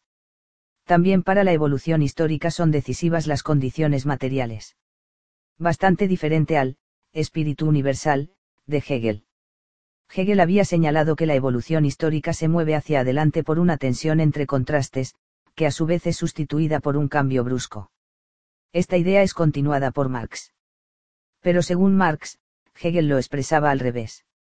Durante toda su vida. A la fuerza que impulsa la historia hacia adelante, Hegel la llamaba, espíritu universal. Es esto lo que, según Marx, es poner las cosas al revés. Él quería mostrar que los cambios materiales son los decisivos. Por lo tanto, no son las condiciones espirituales, las que crean los cambios materiales, sino al revés. Son los cambios materiales los que crean las nuevas condiciones espirituales. Marx subrayó especialmente las fuerzas económicas de la sociedad como las que crean los cambios y, de esa manera, impulsan la historia hacia adelante. No puedes ponerme un ejemplo. La filosofía y la ciencia de la antigüedad tenían una finalidad meramente teórica. No se tenía mucho interés por aplicar los conocimientos a mejoras prácticas. Eso tenía que ver con la organización de la vida cotidiana económica en sí. La producción estaba más o menos basada en el trabajo de los esclavos. Por eso los ciudadanos finos no tenían necesidad de mejorar la producción mediante inventos prácticos. Este es un ejemplo de cómo las condiciones materiales contribuyen a marcar la reflexión filosófica de la sociedad. Entiendo. A estas condiciones materiales, económicas y sociales de la sociedad, Marx las llamó base de la sociedad a cómo se piensa en una sociedad, qué clase de instituciones políticas se tienen, qué leyes y lo que no es menos importante, qué religión, moral, arte, filosofía y ciencia, Marx lo llama supraestructura de la sociedad. Base y supraestructura, entonces. Ahora alcánzame el templo griego, por favor aquí lo tienes. Esto es una copia reducida del viejo templo del Partenón de la Acrópolis. También lo has visto en la realidad. En vídeo, quieres decir ves que el edificio tiene un tejado muy elegante y elaborado. Puede incluso que en lo primero que uno se fije sea en el propio tejado y en la fachada. Eso es lo que podríamos llamar la supraestructura. Pero el tejado no puede flotar en el aire. Está sostenido por columnas. Todo el edificio tiene ante sí un sólido fundamento, o una base, que soporta toda la construcción. De la misma manera Marx opinaba que las condiciones materiales levantan, en cierto modo, todo lo que hay de pensamientos e ideas en la sociedad. En este sentido la supraestructura de una sociedad es el reflejo de la base de la misma. ¿Quieres decir que la teoría de las ideas de Platón es un reflejo de la producción de vasijas y del cultivo de vino? No, no es tan sencillo, y Marx lo subraya muy claramente. Hay una influencia recíproca entre la base y la supraestructura de la sociedad. Si hubiera negado esta reciprocidad, habría sido un materialista mecanicista. Pero Marx reconoce que hay una relación recíproca o, dialéctica, entre la base y la supraestructura, y por eso decimos que es un materialista dialéctico. Por otra parte puedes tomar nota de que Platón no trabajó ni como alfarero ni como viticultor. Entiendo. Pero vas a decir algo más sobre el templo. Sí, un poco más. Estudia detenidamente la base del templo e intenta describírmela. Las columnas reposan sobre una base que consta de tres niveles o escalones. De la misma manera también podemos distinguir tres niveles en la base de la sociedad. Lo más básico es lo que podemos llamar, condiciones de producción, de la sociedad, es decir, las condiciones y los recursos naturales que existen en la sociedad, todo aquello que tiene que ver con el clima y las materias primas. Todo esto constituye los cimientos de la sociedad, y estos cimientos ponen límites clarísimos sobre qué tipo de producción puede tener esta sociedad. Y con ello, también se ponen límites muy claros sobre qué tipo de sociedad y qué tipo de cultura se puede llegar a tener en general. Por ejemplo, no se pueden pescar arenques en el Sáhara, y tampoco se pueden cultivar dátiles en el norte de Noruega. Justo. Lo has entendido. Pero también hay mucha diferencia entre la manera de pensar de la gente de una cultura nómada y la de un pueblecito pesquero del norte de Noruega. El siguiente nivel abarca las fuerzas productivas que existen en la sociedad. Marx se refiere con esto a la clase de herramientas y máquinas que se tienen. Antiguamente se pescaba con barcas de remo, hoy se pesca con grandes barcos de arrastre. Ya estás tocando el siguiente nivel de la base de la sociedad, es decir, quién es el propietario de los medios de producción. A la propia organización del trabajo, es decir, a la división del trabajo y a las relaciones de propiedad, Marx las llamó relaciones de producción de la sociedad. Entiendo. Hasta aquí podemos concluir y decir que es el modo de producción de una sociedad el que decide las condiciones políticas e ideológicas que hay en esa sociedad. No es una casualidad que hoy en día pensemos de un modo algo distinto, y que tengamos una moral distinta a la que existía en una antigua sociedad feudal. Entonces Marx no creía en un derecho natural vigente en todos los tiempos. No, la cuestión de lo que es moralmente correcto es, según Marx, un producto de la base de la sociedad. No es, por ejemplo, una casualidad el que en las viejas sociedades campesinas fueran los padres los que decidieran con quién se iban a casar sus hijos, ya que entraba en juego la cuestión de quién iba a heredar la granja. En una ciudad moderna las relaciones sociales son distintas. Aquí te puedes encontrar con tu futuro esposo o esposa en una fiesta o en una discoteca, y si uno está suficientemente enamorado, encontrará, de alguna manera, un sitio donde vivir yo nunca hubiera consentido que mis padres decidieran con quién tengo que casarme. No, porque tú también eres hija de tu época. Marx señaló además que, por regia general, es la clase dominante de una sociedad la que decide lo que es bueno y lo que es malo. Porque toda la historia es una historia de luchas de clases. Es decir, que la historia trata, sobre todo, de quién va a ser propietario de los medios de producción no contribuyen también los pensamientos e ideas de la gente a cambiar la historia. Sí y no. Marx era consciente de que las relaciones de la supraestructura de la sociedad pueden actuar sobre la base de la sociedad, pero rechazó la idea de que la supraestructura de la sociedad tuviera una historia independiente. Lo que ha impulsado a la historia a evolucionar desde las sociedades de esclavos de la antigüedad, hasta las sociedades industriales de nuestra época, han sido sobre todo los cambios que han tenido lugar en la base de la sociedad. Sí, eso ya lo has dicho. En todas las fases de la historia ha habido, según Marx, un antagonismo entre las dos clases sociales dominantes.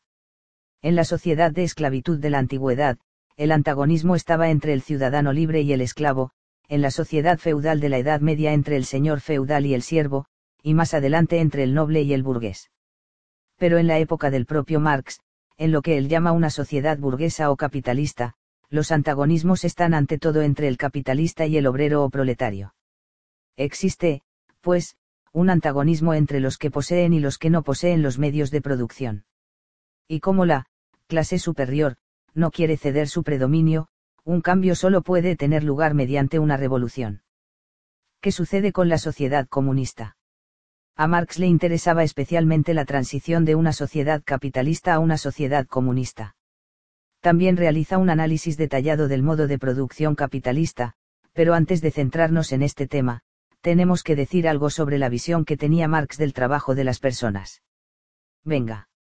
Antes de convertirse en comunista, el joven Marx estuvo interesado en saber qué le ocurre al ser humano cuando trabaja. También Hegel había analizado este tema. Hegel pensaba que hay una relación recíproca o dialéctica entre el ser humano y la naturaleza. Cuando el hombre trabaja la naturaleza, al mismo hombre también se le trabaja. O dicho de un modo un poco diferente, cuando el hombre trabaja, interviene en la naturaleza y deja en ella su huella. Pero en este proceso labora también la naturaleza interviene en el hombre y deja huella en su conciencia. Dime qué clase de trabajo realizas y te diré quién eres. Esta es, muy resumida, la tesis de Marx. El cómo trabajamos marca nuestra conciencia, pero nuestra conciencia también marca nuestro modo de trabajar. Se puede decir que hay una relación recíproca entre la mano y el espíritu. Así, la conciencia del hombre está en estrecha relación con su trabajo. Entonces tiene que resultar bastante terrible estar en el paro. Sí, porque el que no tiene trabajo está de alguna manera vacío. Hegel ya había pensando en esto. Tanto para Hegel como para Marx, el trabajo es algo positivo, es algo íntimamente relacionado con el hecho de ser persona. Entonces también debe ser algo positivo ser obrero. Sí, en un principio sí. Pero precisamente en este punto Marx lanza su terrible crítica sobre la forma capitalista de producción. Cuéntame. En el sistema capitalista el obrero trabaja para otro. Así el trabajo se convierte en algo fuera de él. El obrero es un extraño a su propio trabajo y por tanto también se convierte en un extraño a sí mismo. Pierde su propia realidad humana. Marx dice con una expresión hegeliana que el obrero se siente alienado. Yo tengo una tía que lleva 20 años en una fábrica empaquetando bombones, de modo que no me cuesta nada entender lo que dices. Dice que odia tener que ir al trabajo todas las mañanas.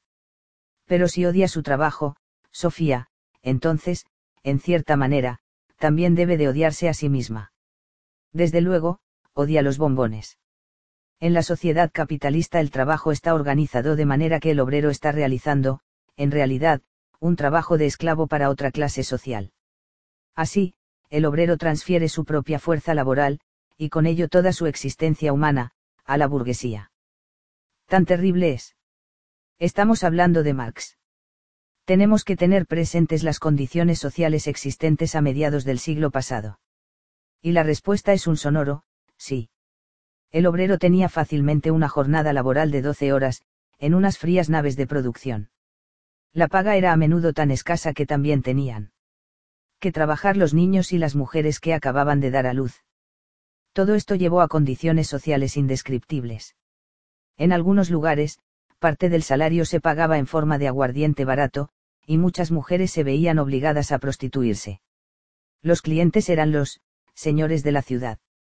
En pocas palabras, precisamente mediante lo que sería la marca de nobleza del hombre, es decir, el trabajo, al obrero se le convertía en un animal.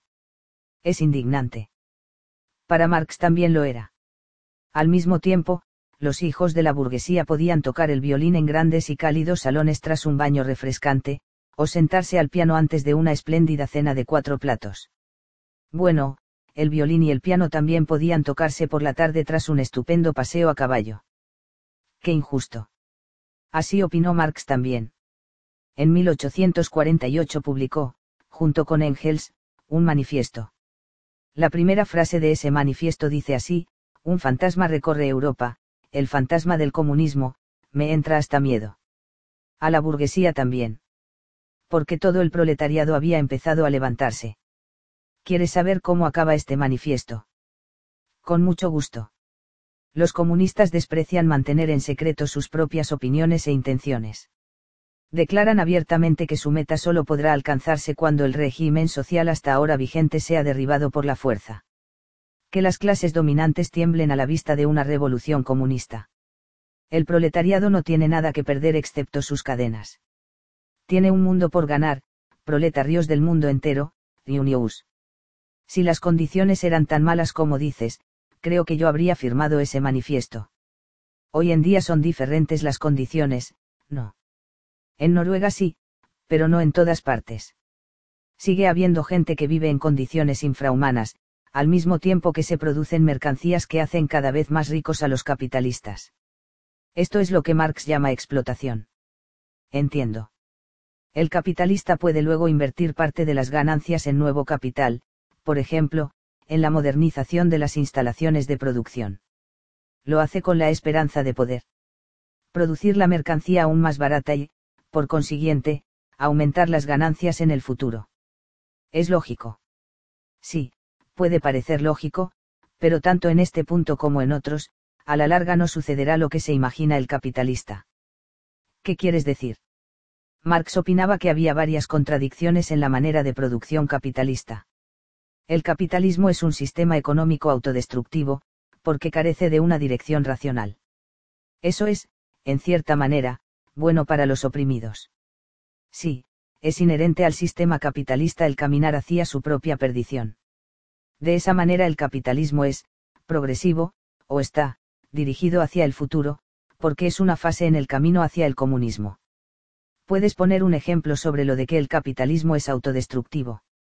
Acabamos de mencionar al capitalista al que le sobra un buen montón de dinero y que usa parte de ese superávit para modernizar la empresa, pero algo se gastará también en clases de violín, además de hacer frente a los caros hábitos que su mujer ha ido adquiriendo.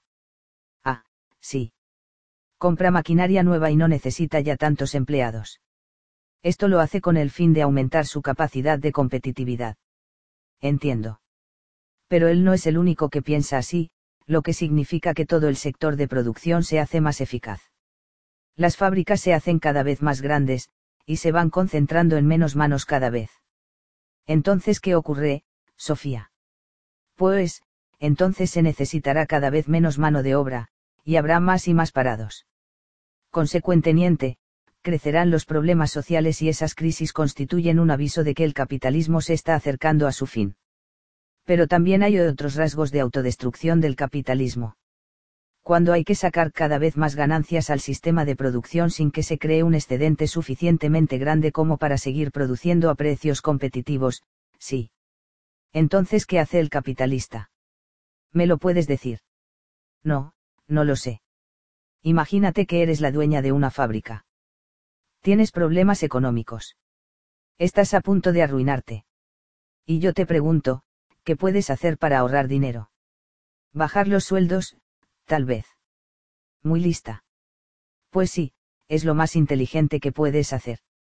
Pero si todos los capitalistas son igual de listos que tú, y lo son, dicho sea de paso, los obreros serán tan pobres que ya no podrán comprar nada. Decimos que baja el poder adquisitivo y ahora nos encontramos dentro de un círculo vicioso. A la propiedad privada capitalista le ha llegado su hora, dice Marx. Pronto nos encontraremos en una situación revolucionaria. Entiendo. Para resumir, acaba con que se levantan los proletarios asumiendo la propiedad de los medios de producción. ¿Y entonces qué pasa? Durante un cierto periodo tendremos una nueva, sociedad de clases, en la que los proletarios mantendrán sometida por la fuerza a la burguesía. A esta etapa Marx la llamó dictadura del proletariado. Pero tras un periodo de transición, la dictadura del proletariado será sustituida por una, sociedad sin clases, o comunismo. En esta sociedad los medios de producción serán propiedad de, todos, es decir, del propio pueblo. En una sociedad así cada uno, rendirá según su capacidad y recibirá según su necesidad. Además ahora el trabajo pertenecerá al propio pueblo y cesará la, alienación, capitalista. Todo esto suena maravillosamente bien, pero ¿cómo fue luego? Llegó la revolución. Sí y no. Hoy los economistas pueden afirmar que Marx se equivocó en varios puntos importantes, por ejemplo en su análisis de las crisis del capitalismo. Marx tampoco tuvo suficientemente en cuenta la explotación de la naturaleza, que hoy en día vivimos cada vez con más gravedad. Pero, y hay un pero muy grande, sí. El marxismo condujo de todos modos a grandes cambios no cabe duda de que el socialismo ha logrado combatir, en gran medida, una sociedad inhumana. Al menos, en Europa, vivimos en una sociedad más justa y más solidaria que en los tiempos de Marx. Y esto se debe en gran parte al propio Marx y a todo el movimiento socialista. ¿Qué pasó? Después de Marx el movimiento socialista se dividió en dos tendencias principales. Por un lado surgió la socialdemocracia y por otro el leninismo. La socialdemocracia, que había abogado por una aproximación pacífica al socialismo, fue el camino elegido por la Europa occidental. Este proceso lo podríamos llamar, revolución lenta.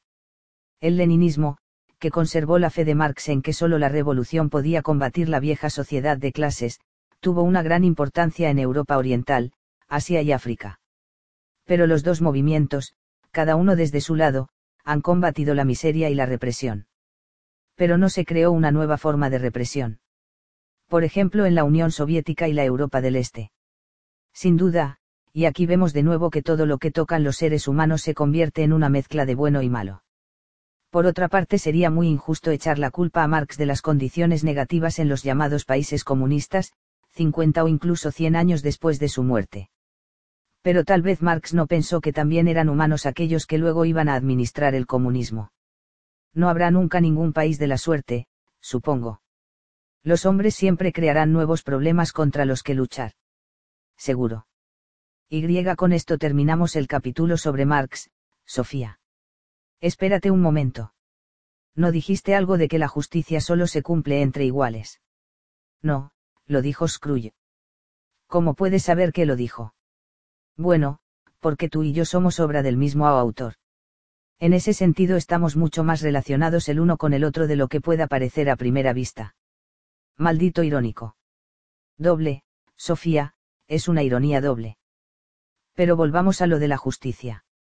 Dijiste que Marx opinaba que la sociedad capitalista era injusta. ¿Cómo definirías una sociedad justa? Un filósofo moralista inspirado por el marxismo, John Rawls, intentó decir algo al respecto con el siguiente ejemplo, imagínate que eres miembro de un consejo muy serio que va a elaborar todas las leyes de una futura sociedad. Me encantaría estar en ese consejo. Tendrían que evaluar absolutamente todo, pues nada más haber llegado al acuerdo y haber firmado las leyes se morirían. ¿qué dices? Pero después volverían a despertarse inmediatamente en esa sociedad para la que elaboraron las leyes. El punto clave es que no tendrían la más leve idea sobre qué lugar ocuparían en la sociedad. Entiendo. Una sociedad de ese tipo sería una sociedad justa. ¿Por qué habría surgido entre, hombres iguales? Y mujeres. Es una condición evidente. No se sabría si se iba a despertar como hombre o como mujer como habría el 50% de probabilidad, esto significa que la sociedad sería igual de buena para las mujeres que para los hombres. Suena fascinante. Dime, ¿fue Europa una sociedad así en la época de Marx? No. Entonces a lo mejor puede señalar una sociedad de ese tipo hoy en día. Bueno, no sé, piénsalo un poco. Por ahora no habrá más sobre Marx. ¿Qué has dicho? Final del capítulo. Darwin. Un barco que navega por la vida cargado de genes. El domingo por la mañana, un golpe seco despertó a Gilda. Era la carpeta de anillas, que había caído al suelo. Había estado tumbada en la cama leyendo acerca de Sofía y Alberto, que hablaban de Marx. Luego se había dormido boca arriba con la carpeta en el edredón. La lamparita que tenía sobre la cama había estado encendida toda la noche. El despertador en el escritorio marcaba las ocho. 59 con cifras verdes. Había soñado con grandes fábricas y ciudades llenas de humo y hollín. Sentada en una esquina, una niña vendía cerillas. Gente bien vestida, con largos abrigos, simplemente había pasado flotando. Al incorporarse en la cama se acordó de aquellos legisladores que despertarían en una sociedad hecha por ellos mismos. Ella podía estar contenta de vivir en Bierkli. Se habría atrevido a despertarse en Noruega sin saber en qué parte lo haría pero no solo era cuestión del lugar donde despertaría. También podría haberse despertado en una época completamente distinta. En la Edad Media, por ejemplo, o en una sociedad de la Edad de Piedra de hace diez o veinte mil años. Gilda intentó imaginarse sentada delante de la puerta de una caverna. Tal vez estaría preparando una piel. ¿Cómo viviría una chica de 15 años antes de que existiera lo que llamamos cultura? ¿Cómo habría pensando entonces? Gilda se puso un jersey, cogió la carpeta y se sentó para continuar la lectura de la larga carta de su padre. Justo en el instante en que Alberto acababa de decir final del capítulo, alguien llamó a la puerta de la cabaña del mayor no tenemos opción, ¿verdad? Dijo Sofía. Supongo que no gruñó Alberto. Fuera había un hombre muy viejo con pelo y larga barba blancos. En la mano derecha llevaba un bastón, y en la izquierda una gran lámina de un barco. A bordo de este se podía ver toda clase de animales. ¿Y quién es este viejo señor? interrogó Alberto. Me llamo Noé. Me lo imaginaba. Tu propio progenitor, hijo mío. Pero supongo que ya no está de moda acordarse de los progenitores. ¿Qué llevas en la mano? preguntó Sofía. Es una lámina de todos los animales que se salvaron del gran diluvio. Toma, hija mía, es para ti Sofía cogió la gran ilustración y el viejo dijo, tendré que ir a casa a regar mis parras. Dio un pequeño salto juntando los pies en el aire, de la forma que solo saben hacerlo hombres muy mayores de muy buen humor. Sofía y Alberto volvieron a entrar y se sentaron. Sofía empezó a mirar la lámina, pero Alberto se la quitó con autoridad. Primero vamos a centrarnos en las grandes líneas, dijo. Empieza. Nos olvidamos de decir que Marx vivió los últimos 34 años de su vida en Londres, a donde se trasladó en 1849, y murió en 1883. Durante todo ese periodo también vivió Charles Darwin en las afueras de Londres. Murió en 1882 y fue enterrado solemnemente en Westminster Abbey como uno de los grandes hijos de Inglaterra.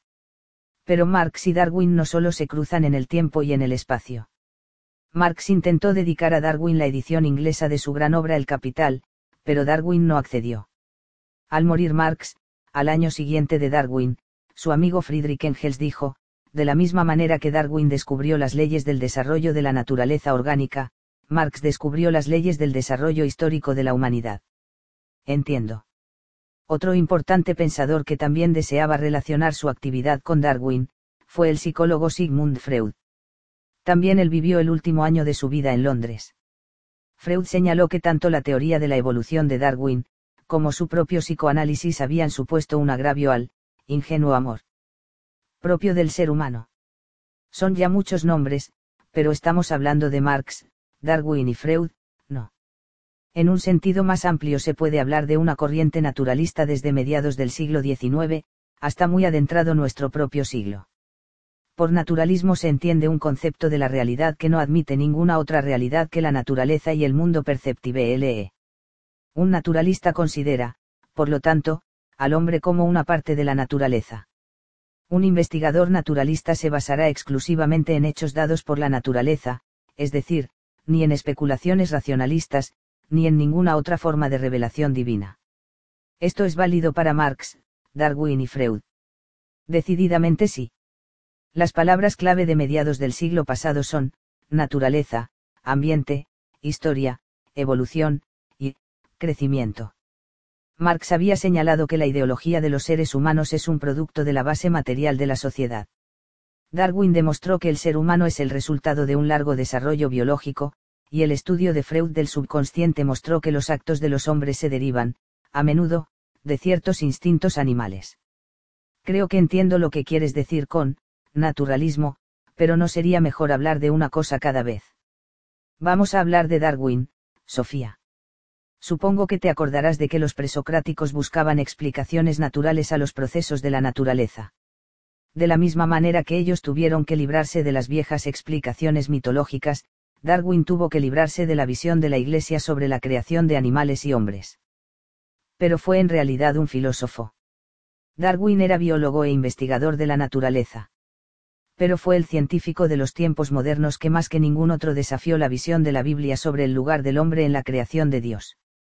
Entonces me vas a hablar un poco de la teoría de la evolución de Darwin, no. Empecemos con el propio Darwin. Nació en la pequeña ciudad de Shrewsbury en 1809. Su padre, el doctor Robert Darwin, era un conocido médico del lugar y muy severo en cuanto a la educación de su hijo. Cuando Charles era alumno del Instituto de Bachillerato de Shrewsbury, el director dijo de él que andaba por ahí hablando tonterías y presumiendo sin méritos, que no hacía absolutamente nada útil. Por, útil, este director de instituto entendía aprenderse de memoria los verbos latinos y griegos. Con andar por ahí, quería decir que Charles iba y venía coleccionando escarabajos de todas clases. Llegaría a arrepentirse de aquellas palabras. También mientras estudiaba teología se interesaba más por cazar pájaros y atrapar insectos que por los estudios. No obtuvo, por tanto, buenos resultados en lo que a teología se refiere pero aparte de los estudios de teología logró labrarse cierta reputación como investigador de la naturaleza. También se interesó por la geología, que tal vez fuera la ciencia más expansiva de la época. Después de obtener su título de teología en Cambridge en el mes de abril de 1831, se puso a viajar por el norte de Gales para estudiar formaciones de piedras y fósiles. En el mes de agosto del mismo año, cuando tenía 22 años, recibió una carta que marcaría el rumbo del resto de su vida, que ponía en esa carta. La carta venía de su amigo y profesor John Steven Henslow. Decía, me han pedido, recomendar a un investigador de la naturaleza para acompañar al capitán Fitzroy, que ha recibido el encargo del gobierno de investigar el extremo sur de América. Yo dije que te consideraba a ti la persona más cualificada que conozco para encargarse de una tarea de esta clase. En cuanto a las condiciones de sueldo, no sé nada. El viaje durará dos años. Madre mía, todo lo que sabes de memoria. Un detalle sin importancia, Sofía. Y contestó que sí. Se moría de ganas por aprovechar esta oportunidad, pero en aquella época los jóvenes no hacían nada sin el consentimiento de sus padres. Tras largas consideraciones, el padre dijo que sí, y al final sería él quien pagaría el viaje del hijo. En cuanto a las condiciones de sueldo, resultó que no había tal cosa. El barco era el buque de guerra HMS Beagle. El 27 de septiembre de 1831, salió de Plymouth rumbo a Sudamérica y no volvió a Inglaterra hasta el mes de octubre de 1836, lo que quiere decir que los dos años se convirtieron en cinco. Por otra parte, el viaje a Sudamérica se convirtió en una vuelta al mundo. Estamos ante el viaje científico más importante de los tiempos modernos. Dieron realmente la vuelta al mundo. Literalmente, sí. Desde Sudamérica continuaron viaje por el Pacífico hasta Nueva Zelanda, Australia y sur de África. Luego. Volvieron hasta Sudamérica, antes de regresar finalmente a Inglaterra. Darwin escribió que, el viaje en el Beagle ha sido, decididamente, el suceso más importante de mi vida. No sería fácil ser investigador de la naturaleza en el mar los primeros años, el Beagle navegaba bordeando la costa de Sudamérica, lo que proporcionó a Darwin una magnífica oportunidad para conocer el continente también por tierra. Importantísimas fueron también sus incursiones en las Islas Galápagos en el Pacífico, al oeste de Sudamérica. Así pudo recoger y coleccionar un amplio material que se iba enviando a Inglaterra. No obstante, conservó para sí sus muchas reflexiones sobre la naturaleza y la historia de los seres vivos. Cuando volvió a su patria, con solo 27 años era ya un famoso investigador de la naturaleza. Tenía ya en su mente una idea clara de lo que sería su teoría de la evolución. Pero pasarían muchos años hasta que publicara su obra más importante. Darwin era un hombre prudente, Sofía, como debe serlo un investigador de la naturaleza, como se titulaba esa obra. Bueno, en realidad fue más de una. Pero el libro que incitó el debate más enardecido en Inglaterra fue El origen de las especies, que salió en 1859. El título era, On the Origin of Species by Means of Natural Selection or the Preservation of Favored Races in Struggle for Life. Este título tan largo resume toda la teoría de Darwin. ¿Y qué significa eso? el origen de las especies mediante la selección natural y la supervivencia de las razas favorecidas en la lucha por la vida. Pues sí, ese título tiene mucho contenido. Pero lo vamos a ver punto por punto. En el de las especies Darwin presentó dos teorías o tesis, en primer lugar dijo que todas las plantas y animales actuales descendían de formas anteriores más primitivas. Mantuvo que tiene lugar una evolución biológica. Y lo segundo que defendió fue que la evolución se debía a la selección natural. Porque sobreviven los más fuertes, ¿verdad? Pero primero nos centraremos en la propia idea de la evolución. La idea en sí no era muy original. En determinados círculos, la fe en una evolución biológica había comenzado a extenderse ya desde principios del siglo XIX. El más influyente fue el zoólogo francés Lamarck. Y antes de él, el propio abuelo de Darwin, Arasmas Darwin, había insinuado que las plantas y los animales habían evolucionado de unas pocas especies primitivas. Pero ninguno de ellos había dado una explicación de cómo ocurre esa evolución y, por lo tanto, tampoco fueron peligrosos adversarios de los hombres de la Iglesia. Pero Darwin sí lo fue. Sí, y no sin razón. Tanto los hombres de la Iglesia, como muchos sectores de los ambientes científicos, se atenían a la doctrina de la Biblia. Según la cual las distintas especies de plantas y animales eran inalterables la idea era que cada especie animal fue creada de una vez por todas mediante un determinado acto de creación. Esta visión cristiana también armonizaba con Platón y Aristóteles. ¿Cómo? La teoría de las ideas de Platón implicaba que todas las especies animales eran inalterables porque estaban formadas según las ideas o formas eternas. El que las especies animales fueran inalterables constituía también una piedra angular en la filosofía de Aristóteles. No obstante, precisamente en la época de Darwin se realizaron varias observaciones y hallazgos que pusieron nuevamente a prueba las ideas tradicionales. ¿Qué observaciones y hallazgos fueron estos? En primer lugar, se encontraban cada vez más fósiles, y además se encontraron grandes restos de huesos de animales extinguidos. El propio Darwin se había asombrado por los hallazgos de restos de animales marinos tierra adentro. En Sudamérica, incluso en lo alto de los Andes, hizo hallazgos de este tipo. Sofía, ¿tú me puedes explicar esto? No algunos opinaban que simplemente las personas o los animales los habían tirado por allí. Otros pensaban que Dios había creado esos fósiles y restos de animales marinos. Solo con el fin de engañar a los impíos. ¿Qué opinaba la ciencia?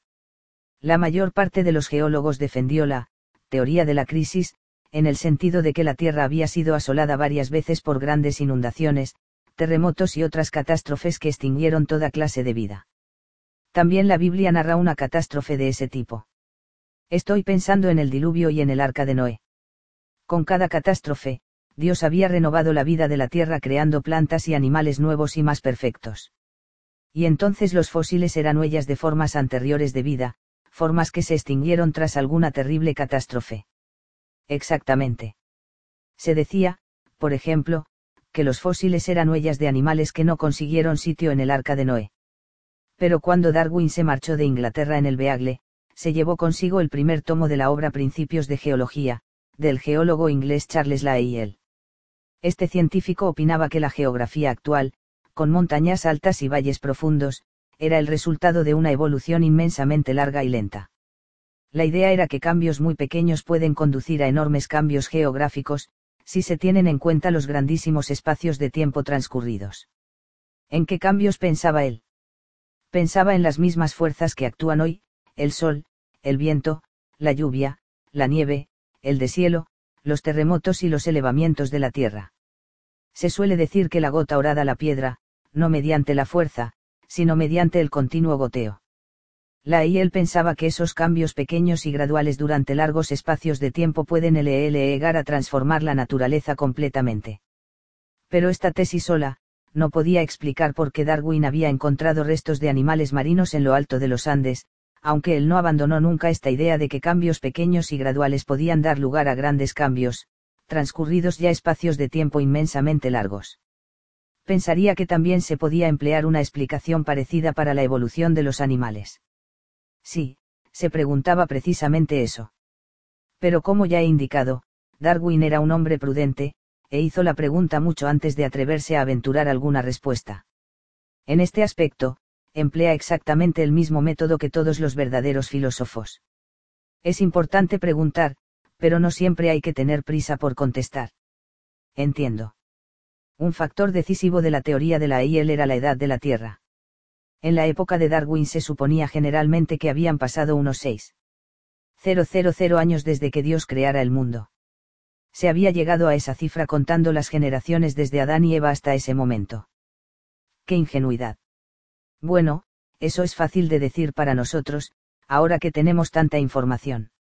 Darwin llegó a la conclusión de que la Tierra tenía unos 300 millones de años, pues una cosa quedaba totalmente clara, y era que ni la teoría de la EIL sobre la evolución gradual, ni la del propio Darwin tendrían ningún sentido si no se contaba con periodos enormemente largos. ¿Y qué edad tiene verdaderamente la Tierra? Hoy sabemos que la Tierra tiene cuatro. 600 millones de años, ya está bien, hasta ahora nos hemos centrado en uno de los argumentos de Darwin sobre la evolución biológica, la existencia estratificada de fósiles en las distintas capas de una montaña. Otro argumento era la repartición geográfica de las especies vivas.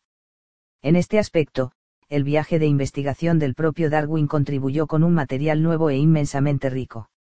Observó con sus propios ojos que, de una región a otra, las distintas especies animales podían distinguirse por muy pequeñas diferencias.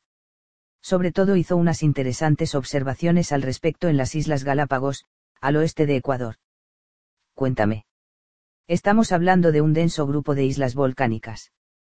Por lo tanto no había grandes diferencias ni en la fauna ni en la flora. Pero a Darwin le interesaban precisamente esas pequeñas diferencias que existían. En todas esas islas se topaba con tortugas gigantes, pero variaban un poco de isla a isla. Verdaderamente había creado Dios una raza de tortugas gigantes distinta para cada una de las islas. Lo dudo. Aún más importantes fueron las observaciones que hizo Darwin sobre los pájaros en las Galápagos. Había claras diferencias de isla a isla entre las distintas clases de pinzones, por ejemplo en lo que se refiere a la forma del pico. Darwin demostró que estas variaciones estaban estrechamente unidas a lo que los pinzones comían en las distintas islas. El pinzón de tierra, de pico puntiagudo, se alimenta vea de piñones, el pequeño pinzón cantor, de insectos, el pinzón carpintero, de insectos que cogía en los troncos y las ramas de los árboles. Cada una de las clases tenía un pico perfectamente adaptado a los alimentos que tomaba. Provenían todos esos pinzones de la misma especie de pinzones. Se había ido adaptando esa especie al entorno de las distintas islas, manera que al final habían aparecido nuevas especies de pinzones. Tal vez llegara a esa conclusión.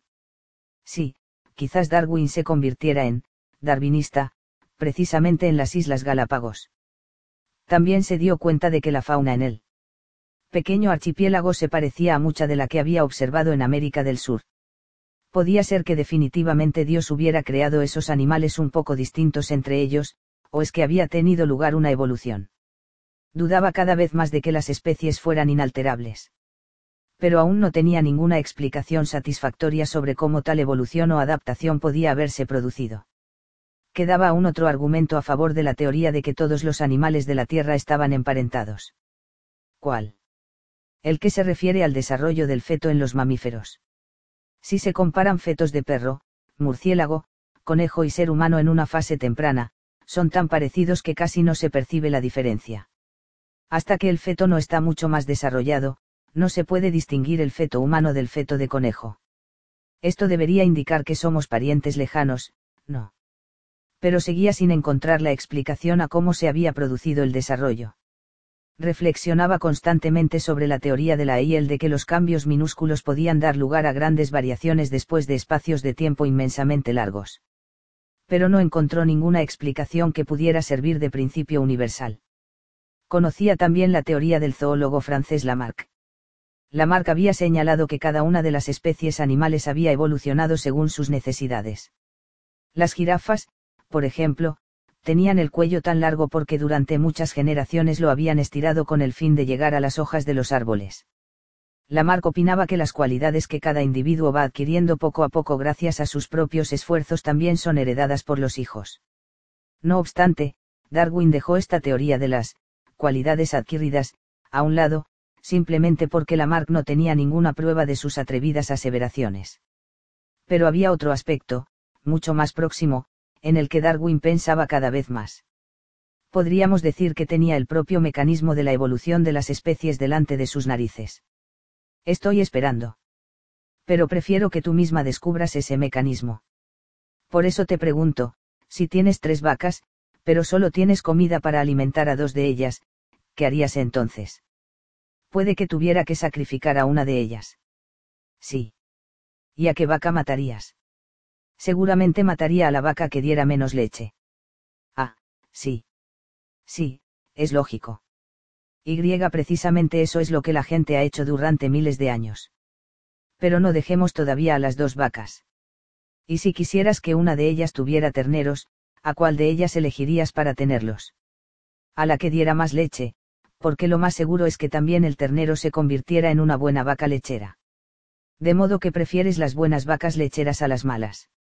Entonces bastará con un ejercicio más. Si vas de caza y tienes dos perros cazadores, pero tienes que deshacerte de uno de ellos, ¿con cuál de ellos te quedarías? Evidentemente me quedaría con el que fuera mejor cazador. De esa manera favorecerías al perro cazador más hábil, ¿verdad? Y ese, Sofía, ha sido el procedimiento que ha utilizado la humanidad para criar animales durante más de 10.000 años. Las gallinas no siempre han puesto cinco huevos a la semana, las ovejas no han tenido siempre tanta lana, y los caballos no han sido siempre tan fuertes y rápidos. La gente ha ido haciendo una selección artificial. Y lo mismo ha pasado dentro del reino vegetal. No se siembran patatas malas si se tiene acceso a mejores semillas. Nadie se ocupa de cortar espigas que no llevan trigo. El punto clave de Darwin es que ninguna vaca, ninguna espiga de trigo, ningún perro o ningún pinzón son idénticos a otros ejemplares de su misma especie. La naturaleza muestra un enorme abanico de variaciones, incluso dentro de la misma especie ningún individuo es idéntico a otro. De eso seguramente te diste cuenta cuando probaste la bebida azul. Ya lo creo. Darwin tuvo que preguntarse a sí mismo, ¿podría existir un mecanismo semejante también en la naturaleza? Podría ser que la naturaleza realizara una, selección natural, de individuos, aptos, para vivir. Y finalmente, pero no por ello menos importante, podría un mecanismo de ese tipo crear muy a la larga especies totalmente nuevas de animales y plantas. Me imagino que la respuesta es que sí.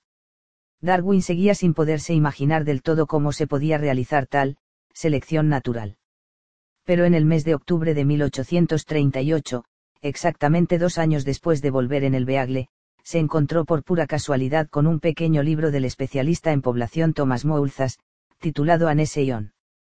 The Principle of Population, ensayo sobre el principio de la población. Fue Benjamin Franklin, el americano que entre otras cosas inventó el pararrayos, quien le dio la idea del libro a Moulzas. Franklin había señalado que si no hubiese factores delimitadores en la naturaleza, una sola planta o especie se habría extendido por toda la Tierra. Pero como hay varias especies, se mantienen en jaque entre ellas. Entiendo. Malthus continuó desarrollando esta idea y la aplicó a la situación de la población de la Tierra. Señaló que la capacidad procreadora de los humanos es tan grande que siempre nacen más niños de los que tienen posibilidad de que vivan. Opinaba que ya que la producción de alimentos nunca podrá llegar a alcanzar el crecimiento de la población, un gran número está destinado a sucumbir en la lucha por la vida. Los que sobrevivan, y, por consiguiente, saquen adelante la raza, serán los que mejor se defiendan en la lucha por la existencia. Suena lógico. Pero este era ese mecanismo universal que buscaba Darwin. De pronto tuvo la explicación de cómo sucede la evolución.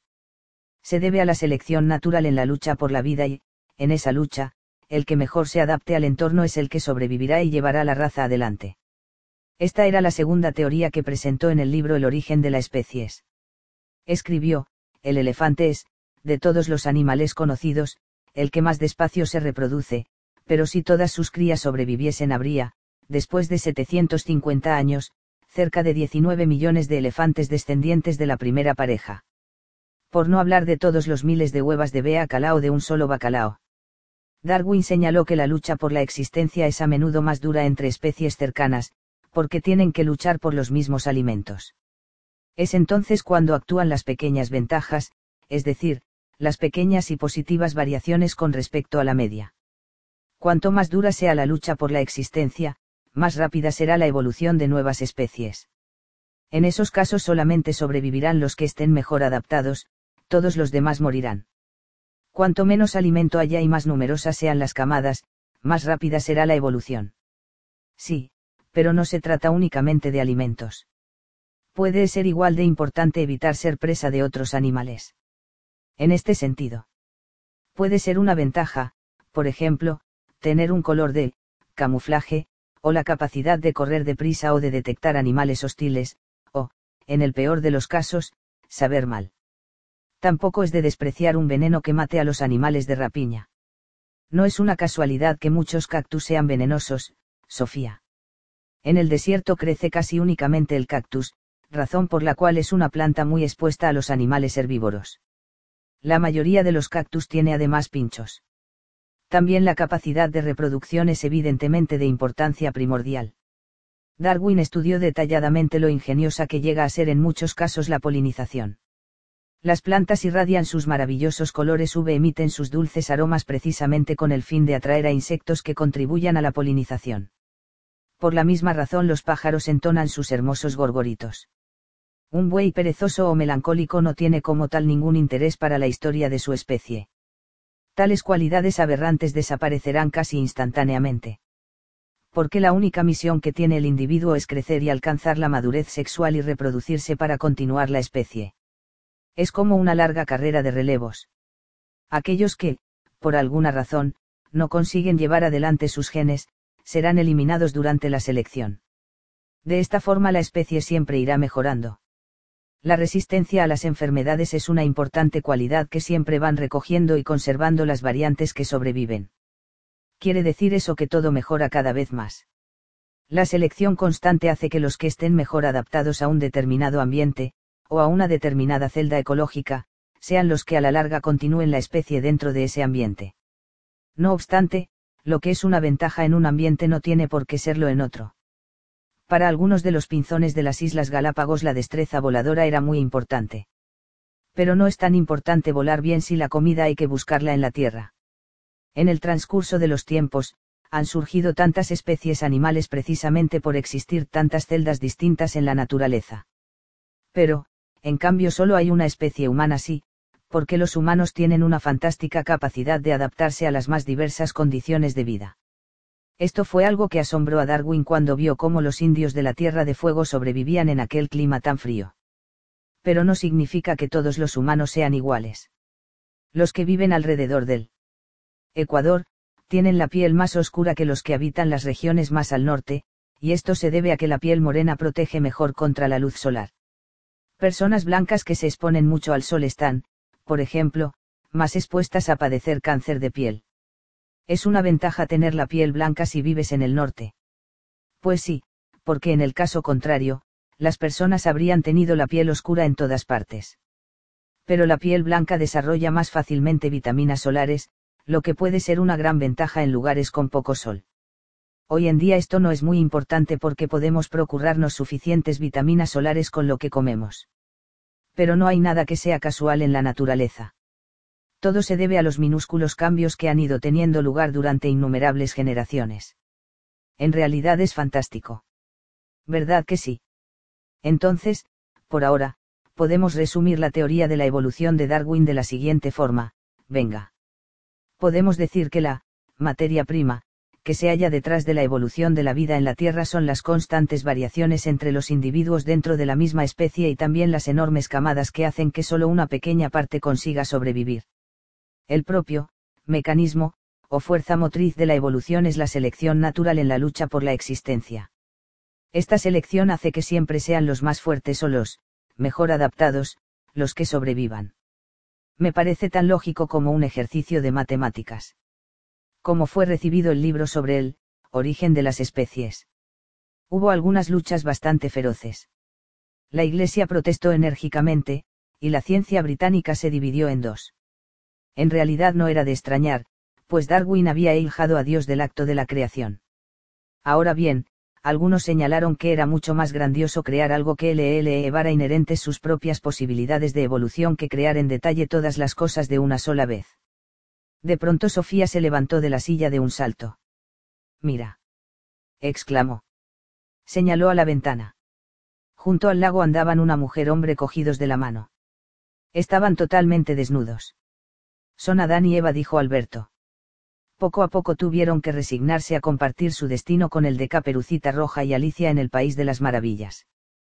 Por eso aparecen aquí. Sofía se acercó a la ventana para verlos mejor. Pronto desaparecieron entre los árboles. Porque Darwin pensaba que los humanos descendían de los animales, no.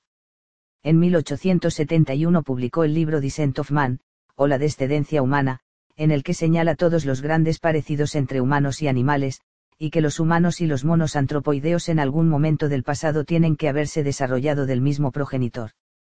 Por entonces también se habían encontrado los primeros fósiles de cráneos de una clase extinguida de humanos, primero en una cantera en el Peñón de Gibraltar y unos años más tarde en Neandertal, en Alemania. Curiosamente las protestas fueron menores en 1871 que en 1859, cuando Darwin publicó El origen de las especies, pero la idea de que el hombre desciende de los animales ya estaba implícita en aquel primer libro. Y, como ya he dicho, cuando murió Darwin en 1882 fue enterrado con todos los honores como un pionero del mundo de la ciencia. De modo que al final recibió los honores que se merecía. Al final sí. Pero al principio fue caracterizado como el, hombre más peligroso de Inglaterra. Madre mía. Esperemos que no sea verdad, dijo una noble señora, pero si resulta ser verdad, esperemos que no se le llegue a saber públicamente. Un reconocido científico de la época dijo algo parecido, un humillante descubrimiento, cuanto menos se hable de él, mejor. Ellos casi aportaron la prueba de que los humanos están emparentados con los avestruces. Pues sí, es verdad. Pero es fácil para nosotros saberlo todo a posteriori. De pronto mucha gente se sintió obligada a revisar su visión del Génesis de la Biblia. El joven escritor John Raskin lo expresó así, ojalá los geólogos me dejaran en paz. Al final de cada versículo de la Biblia oigo sus martillazos. Y los martillazos eran el dudar de la palabra de Dios. Supongo que era eso lo que quiso decir. Porque no solo se desmoronó la interpretación literal del Génesis, sino que la teoría de Darwin implicaba que eran variaciones completamente casuales las que al fin y al cabo habían producido al hombre. Y más que eso, Darwin había convertido al ser humano en un producto de algo tan poco emocional como la lucha por la existencia. Darwin dijo algo de cómo se producen estas variaciones casuales. Estás tocando el punto más débil de su teoría. Darwin tenía solo vagas nociones de genética. Algo se produce mediante el cruce. Un padre y una madre nunca LLE gana tener dos hijos totalmente iguales, ya ahí se produce una cierta variación. Por otra parte, tampoco se puede conseguir algo verdaderamente nuevo de esa manera. Además hay plantas y animales que son gemíparos, o que se reproducen mediante división celular. En cuanto a la cuestión de cómo se producen las variaciones, el llamado neodarwinismo ha completado la teoría de Darwin. Cuéntame. Todo lo que sea vida y reproducción se trata, en último término, de división celular. Al dividirse una célula en dos, se producen dos células idénticas con exactamente los mismos genes. Por división celular se entiende, por tanto, el que una célula se copia a sí misma. Sí. Pero algunas veces ocurren minúsculos fallos en este proceso, de modo que la célula copiada no sea exactamente igual a la célula madre. A este fenómeno la biología moderna lo llama mutación.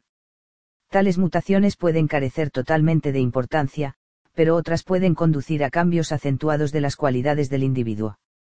Algunas pueden ser directamente dañinas, y esos, mutantes, se eliminan constantemente de las grandes camadas mediante la selección. Muchas enfermedades se deben en realidad a una mutación. Ahora bien, algunas veces una mutación también puede aportar al individuo precisamente aquella cualidad positiva que este individuo necesita para defenderse mejor en la lucha por la existencia. Por ejemplo, un cuello más largo. La explicación de Lamarck sobre el cuello largo de la jirafa, era que las jirafas se habían estirado. Pero según el darwinismo, ninguna cualidad de ese tipo es hereditaria, Darwin pensó que era una variación natural de la longitud del cuello del progenitor de la jirafa. El neodarwinismo completa este punto señalando una clara causa de que se produzcan esas variaciones. Eran las mutaciones. Sí. Cambios completamente accidentales en los genes proporcionaron a algunos de los antepasados de las jirafas un cuello un poco más largo que la media. Cuando había escasez de comida podía resultar muy importante.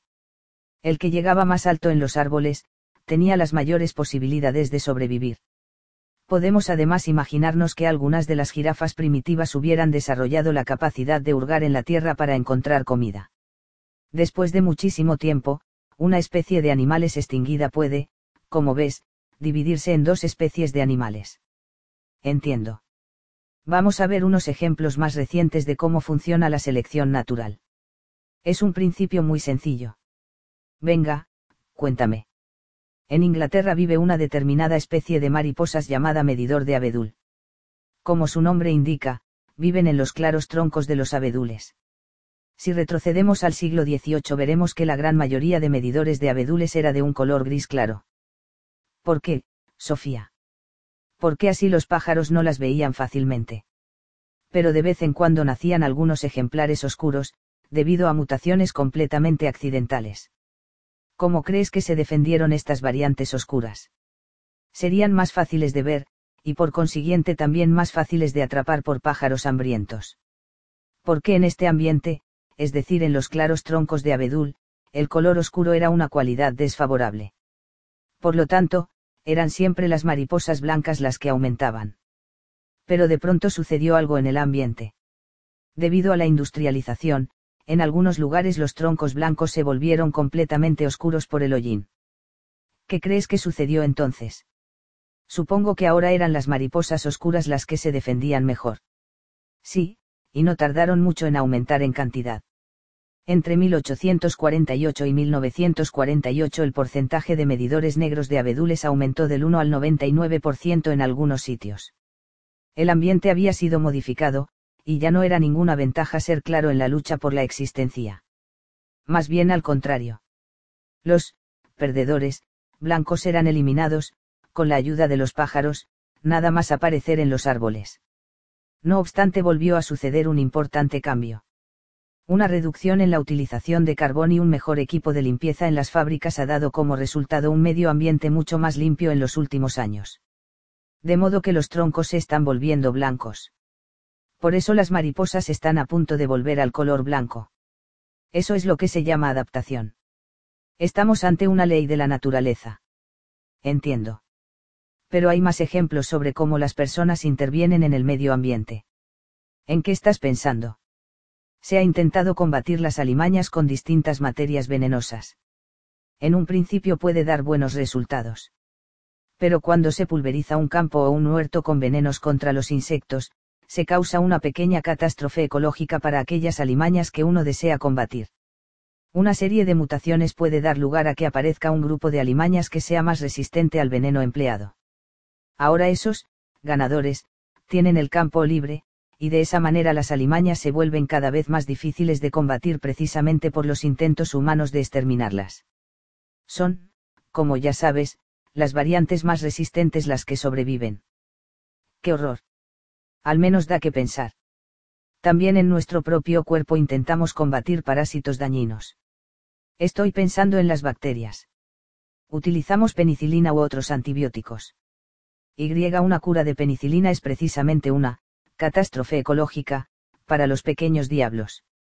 Pero conforme íbamos derrochando penicilina también nos hacíamos resistentes a ciertas bacterias. De esa forma hemos ido creando bacterias que son mucho más difíciles de combatir que antes. Nos vemos obligados a utilizar antibióticos cada vez más fuertes, pero al final, al final nos saldrán las bacterias por la boca, no. Quizás tengamos que empezar a pegarles tiros. Eso quizás sea un poco exagerado pero está claro que la medicina moderna ha creado un serio dilema. No se trata solo de que algunas bacterias se hayan vuelto más agresivas. Antes había muchos niños que no llegaban a adultos porque sucumbían a diferentes enfermedades, e incluso se puede decir que solo sobrevivían unos pocos. Ahora bien, la medicina moderna ha dejado esta selección natural de alguna manera fuera de juego. Lo que ayuda a un individuo a superar una mala racha de salud, puede a la larga llegar a debilitar las resistencias de la humanidad contra diversas enfermedades.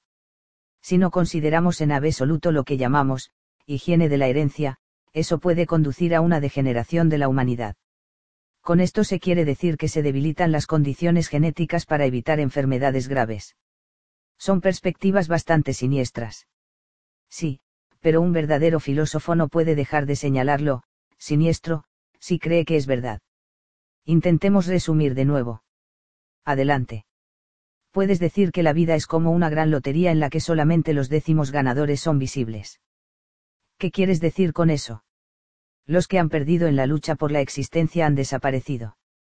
Detrás de cada especie de plantas y animales de la Tierra hay millones de años de selección de, décimos ganadores. Y los, décimos perdedores, solo aparecen una vez, lo cual quiere decir que no existe hoy en día ninguna especie de plantas o animales que no puedan llamarse, décimos ganadores, en la gran lotería de la vida. Porque solo se conserva lo mejor. Así puedes expresarlo si quieres. Ahora me puedes alcanzar aquella lámina que trajo ese, bueno, ese vigilante de fieras. Solía le dio la lámina. Por un lado estaba dibujada el arca de Noé, por el otro lado se había dibujado un árbol genealógico para todas las especies animales. Este era el lado que Alberto le quería enseñar. La lámina muestra el reparto de las distintas especies de plantas y animales. Ves cómo cada una de las distintas especies pertenece a grupos, clases y series. Sí. Junto con los monos, los hombres pertenecemos a los llamados primates. Los primates son mamíferos, y todos los mamíferos pertenecen a los vertebrados, que a su vez pertenecen a los animales pluricelulares. Casi recuerda a Aristóteles. Es verdad. Pero esta lámina no solo nos dice algo de la división de las diferentes especies hoy, sino que también dice algo de la historia de la evolución de la vida. Ves por ejemplo que los pájaros se separaron una vez de los reptiles, y que los reptiles se separaron por su parte de los anfibios y que los anfibios lo hicieron de los peces. Sí, queda claro. Cada vez que una de las líneas se divide en dos, han surgido mutaciones que han conducido a nuevas especies. Así surgieron también con los años las diferentes clases y series de animales. Esta lámina está muy simplificada. En realidad hoy viven en el mundo más de un millón de especies animales, y ese millón solo es una fracción de todas las especies animales que han vivido en la Tierra. Ves por ejemplo que un grupo de animales llamados trilobites está totalmente extinguido. Y más abajo están los animales unicelulares. Algunos de los cuales tal vez no hayan cambiado en un par de millones de años. Ves que va una línea de esos organismos unicelulares al reino vegetal pues también las plantas probablemente descienden de la misma célula primigenia que todos los animales. Lo comprendo, pero hay algo que me gustaría saber. Dime. ¿De dónde vino esa, célula primigenia? ¿Tenía Darwin alguna respuesta a esa pregunta? Te he dicho ya que Darwin era un hombre muy prudente. No obstante, sobre este punto que mencionas, se aventuró a adivinar. Escribió. Si pudiéramos imaginarnos una pequeña charca cálida en la que se encontraran toda clase de sales, en la que hubiera amoníaco y fósforo, luz, calor, electricidad, etc., y que se formase químicamente un compuesto proteínico en esta charca, dispuesto a someterse a cambios aún más complicados. Sí, que. Darwin filosofa sobre cómo la primera célula podría haber surgido en una materia inorgánica. Y vuelve a dar en el clavo. La ciencia de hoy se imagina precisamente que la primera y primitiva forma de vida surgió en esa charquita cálida que describió Darwin. Cuenta. Bastará con un esbozo superficial, y recuerda que estamos a punto ya de despedirnos de Darwin. Vamos a dar el salto hasta lo más nuevo en la investigación sobre el origen de la vida en la Tierra. Estoy a punto de ponerme nerviosa. Nadie conoce la respuesta a cómo ha surgido la vida, no. Quizás no, pero se han ido colocando cada vez más piezas en ese rompecabezas sobre cómo pudo haber comenzado la vida. Sigue. Afirmemos en primer lugar que toda clase de vida en la Tierra. Plantas y animales, está construida alrededor de exactamente las mismas sustancias. La definición más sencilla de, vida, es que vida es una sustancia que en una disolución nutritiva tiene la capacidad de dividirse en dos partes idénticas. Este proceso es dirigido por una sustancia que llamamos ADN. Con el ADN se indican los cromosomas o materiales genéticos que se encuentran en todas las células vivas. También hablamos de la molécula ADN, porque el ADN es en realidad una complicada molécula, o una macromolécula. La cuestión es cómo se produjo la primera molécula ADN. Sí. La Tierra se formó cuando surgió el sistema solar hace 4. 600 millones de años. Al principio era una masa incandescente, pero poco a poco la corteza terrestre se fue enfriando. La ciencia moderna opina que la vida se produjo hace entre 3. 000 y 4. 000 millones de años. Suena completamente improbable. Eso no lo puedes decir hasta no haber oído el resto. En primer lugar tienes que darte cuenta de que el planeta tenía un aspecto muy distinto al que tiene hoy. Como no había vida, tampoco había oxígeno en la atmósfera. El oxígeno libre no se forma hasta la fotosíntesis de las plantas. El hecho de que no hubiera oxígeno es muy importante. Es impensable que los ladrillos de la vida, que a su vez pueden formar el ADN, hubieran podido surgir en una atmósfera que contuviera oxígeno. ¿Por qué? Porque el oxígeno es un elemento muy reactivo. Mucho antes de haberse podido formar moléculas tan complicadas como la de ADN, los ladrillos de la molécula ADN se habrían oxidado. Vale. Por eso sabemos también con seguridad que no surge nueva vida hoy en día, ni siquiera una bacteria o un virus. Esto quiere decir que toda la vida en la Tierra tiene que tener la misma edad. Un elefante tiene un cuadro genealógico tan largo como la bacteria más simple. Podrías decir que un elefante, o una persona, en realidad son una continua colonia de animales unicelulares. Porque en cada célula del cuerpo tenemos exactamente el mismo material genético. Toda la receta sobre quiénes somos se encuentra, por lo tanto, escondida en cada célula minúscula del cuerpo. Es curioso. Uno de los grandes enigmas de la vida es que las células de un animal pluricelular sean capaces de especializar su función. Porque todas las distintas propiedades genéticas no están activas en todas las células. Algunas de esas propiedades, o genes, están apagadas, y otras están encendidas. Una célula del hígado produce unas proteínas diferentes a las que produce una neurona o una célula de la piel.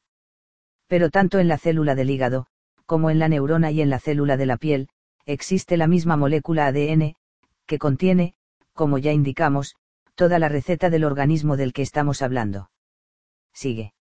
Cuando no había oxígeno en la atmósfera, tampoco había ninguna capa protectora de ozono alrededor del planeta.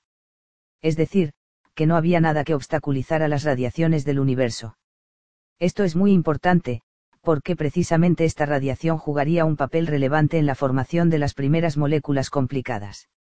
Esa radiación cósmica fue la propia energía que hizo que las distintas sustancias químicas de la Tierra comenzaran a unirse en complicadas macromoléculas. Vale.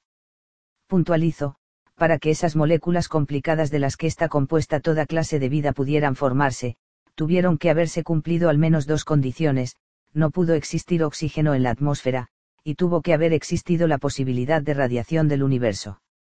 Entiendo. En la, pequeña charca cálida, caldo primigenio la suelen llamar los científicos de hoy en día, se formó en una ocasión una macromolécula enormemente complicada, la cual tenía la extraña cualidad de poder dividirse en dos partes idénticas. Y con ello se pone en marcha esa larga evolución, Sofía. Si simplificamos un poco, vemos que ya estamos hablando del primer material genético, el primer ADN o la primera célula viva. Esta se dividió y se volvió a dividir, pero desde el principio ocurrieron también constantes mutaciones. Después de un tiempo inmensamente largo ocurrió que esos organismos unicelulares se unieron para formar organismos pluricelulares más complicados. Así se puso también en marcha la fotosíntesis de las plantas, y se formó una atmósfera que contenía oxígeno. Esta atmósfera tuvo una doble importancia, en primer lugar, debido a ella, se pudieron desarrollar los animales que respiraban con pulmones. La atmósfera defendió, además, la vida contra las radiaciones dañinas del universo.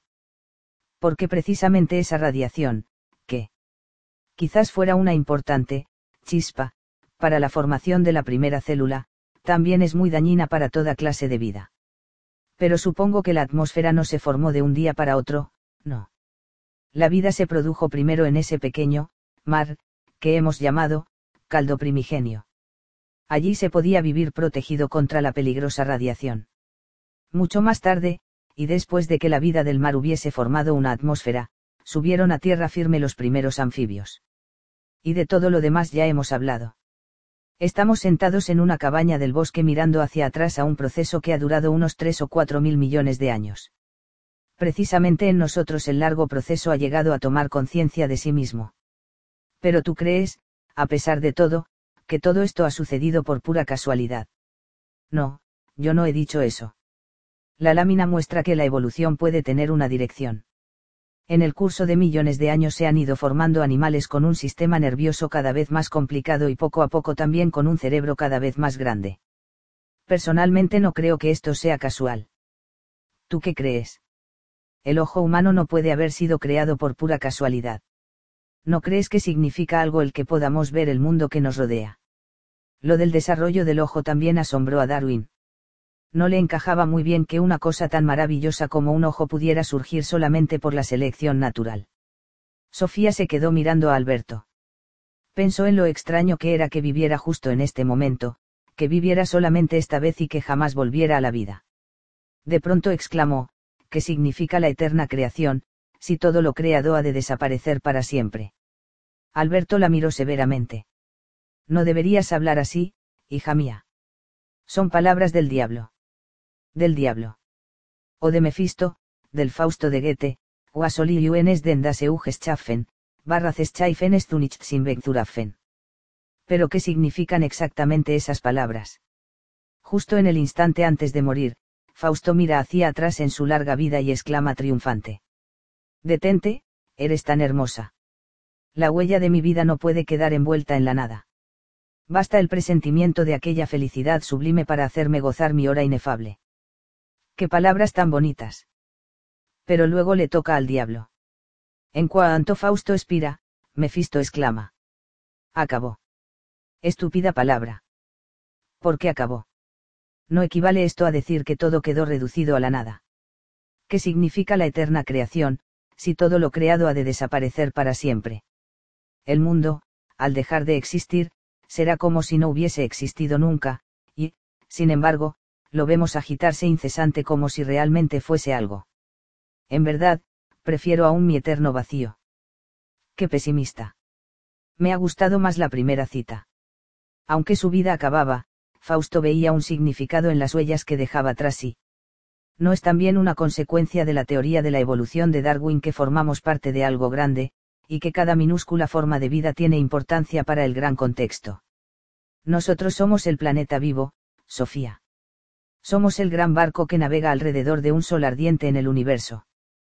Pero cada uno de nosotros también es un barco que navega por la vida cargado de genes. Si logramos llevar esta carga al próximo puerto, entonces no habremos vivido en vano. Bjornsgerne Bjornsan expresó la misma idea en el poema, Salmo 2. Honremos la primavera eterna de la vida que todo lo creó, hasta lo minúsculo tiene su creación merecida, solo la forma se perdió. De estirpes nacen estirpes. Que alcanzan mayor perfección, de especies nacen especies, millones de años de resurrección.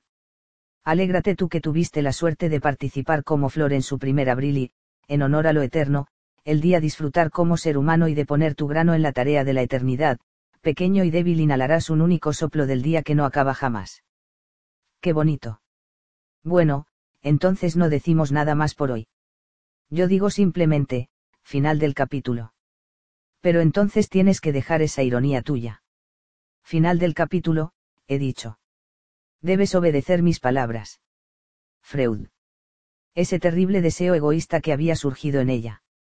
Hilda Biernay se levantó de la cama de un salto, con la pesada carpeta de anillas en los brazos. Dejó la carpeta sobre el escritorio, cogió su ropa volando y se la llevó al baño, donde se metió unos minutos debajo de la ducha. Finalmente se vistió en un abrir y cerrar de ojos, y bajó corriendo a la cocina. Ya está el desayuno, Gilda. Antes tengo que salir a remar un poco.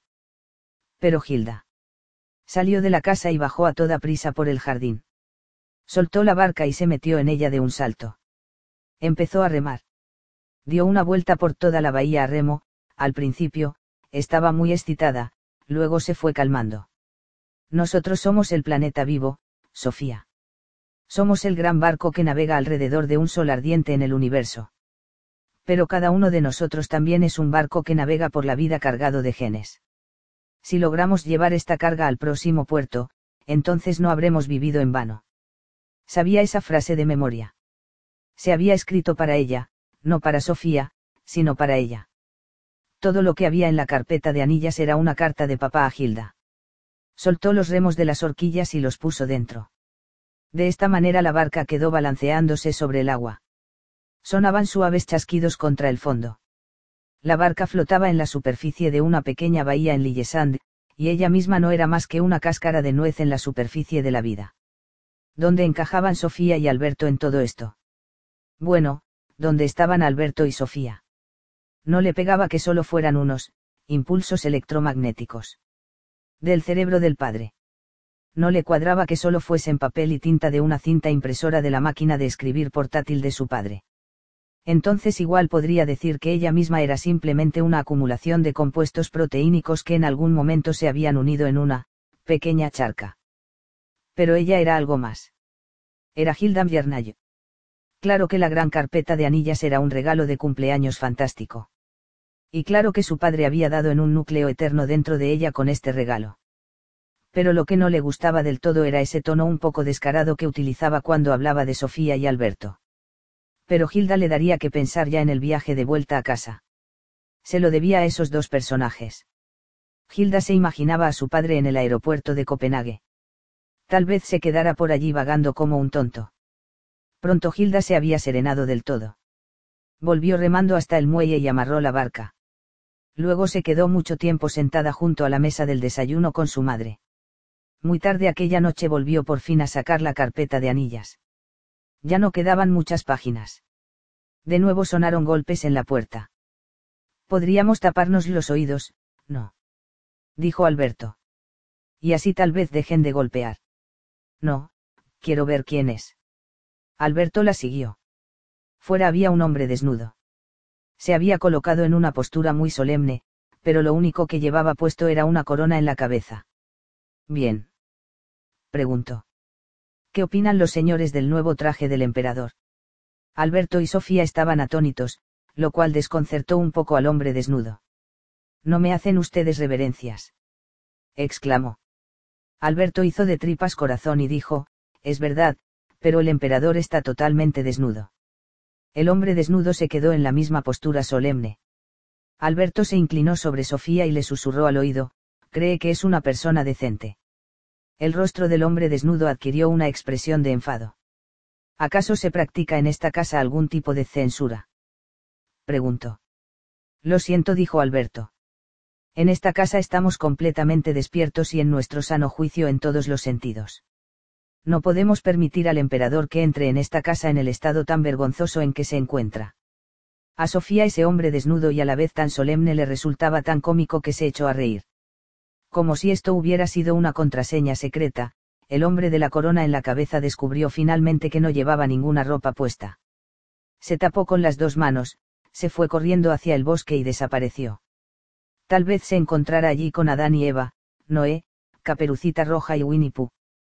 Alberto y Sofía se quedaron delante de la puerta muertos de risa. Al final, Alberto dijo, ya podemos sentarnos dentro otra vez. Te hablaré de Freud y de su doctrina sobre el subconsciente. Volvieron a sentarse delante de la ventana. Sofía miró el reloj y dijo, son ya las dos y media, y yo tengo un montón de cosas que hacer para la fiesta en el jardín. Yo también.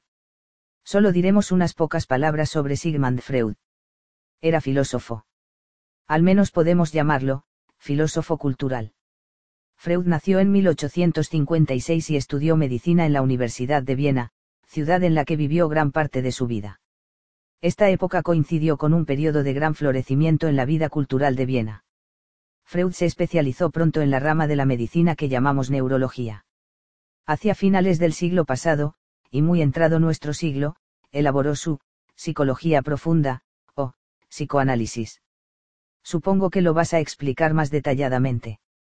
Por psicoanálisis, se entiende tanto una descripción de la mente humana en sí, como un método de tratamiento de enfermedades nerviosas y psíquicas. No presentaré una imagen completa ni del propio Freud ni de sus actividades.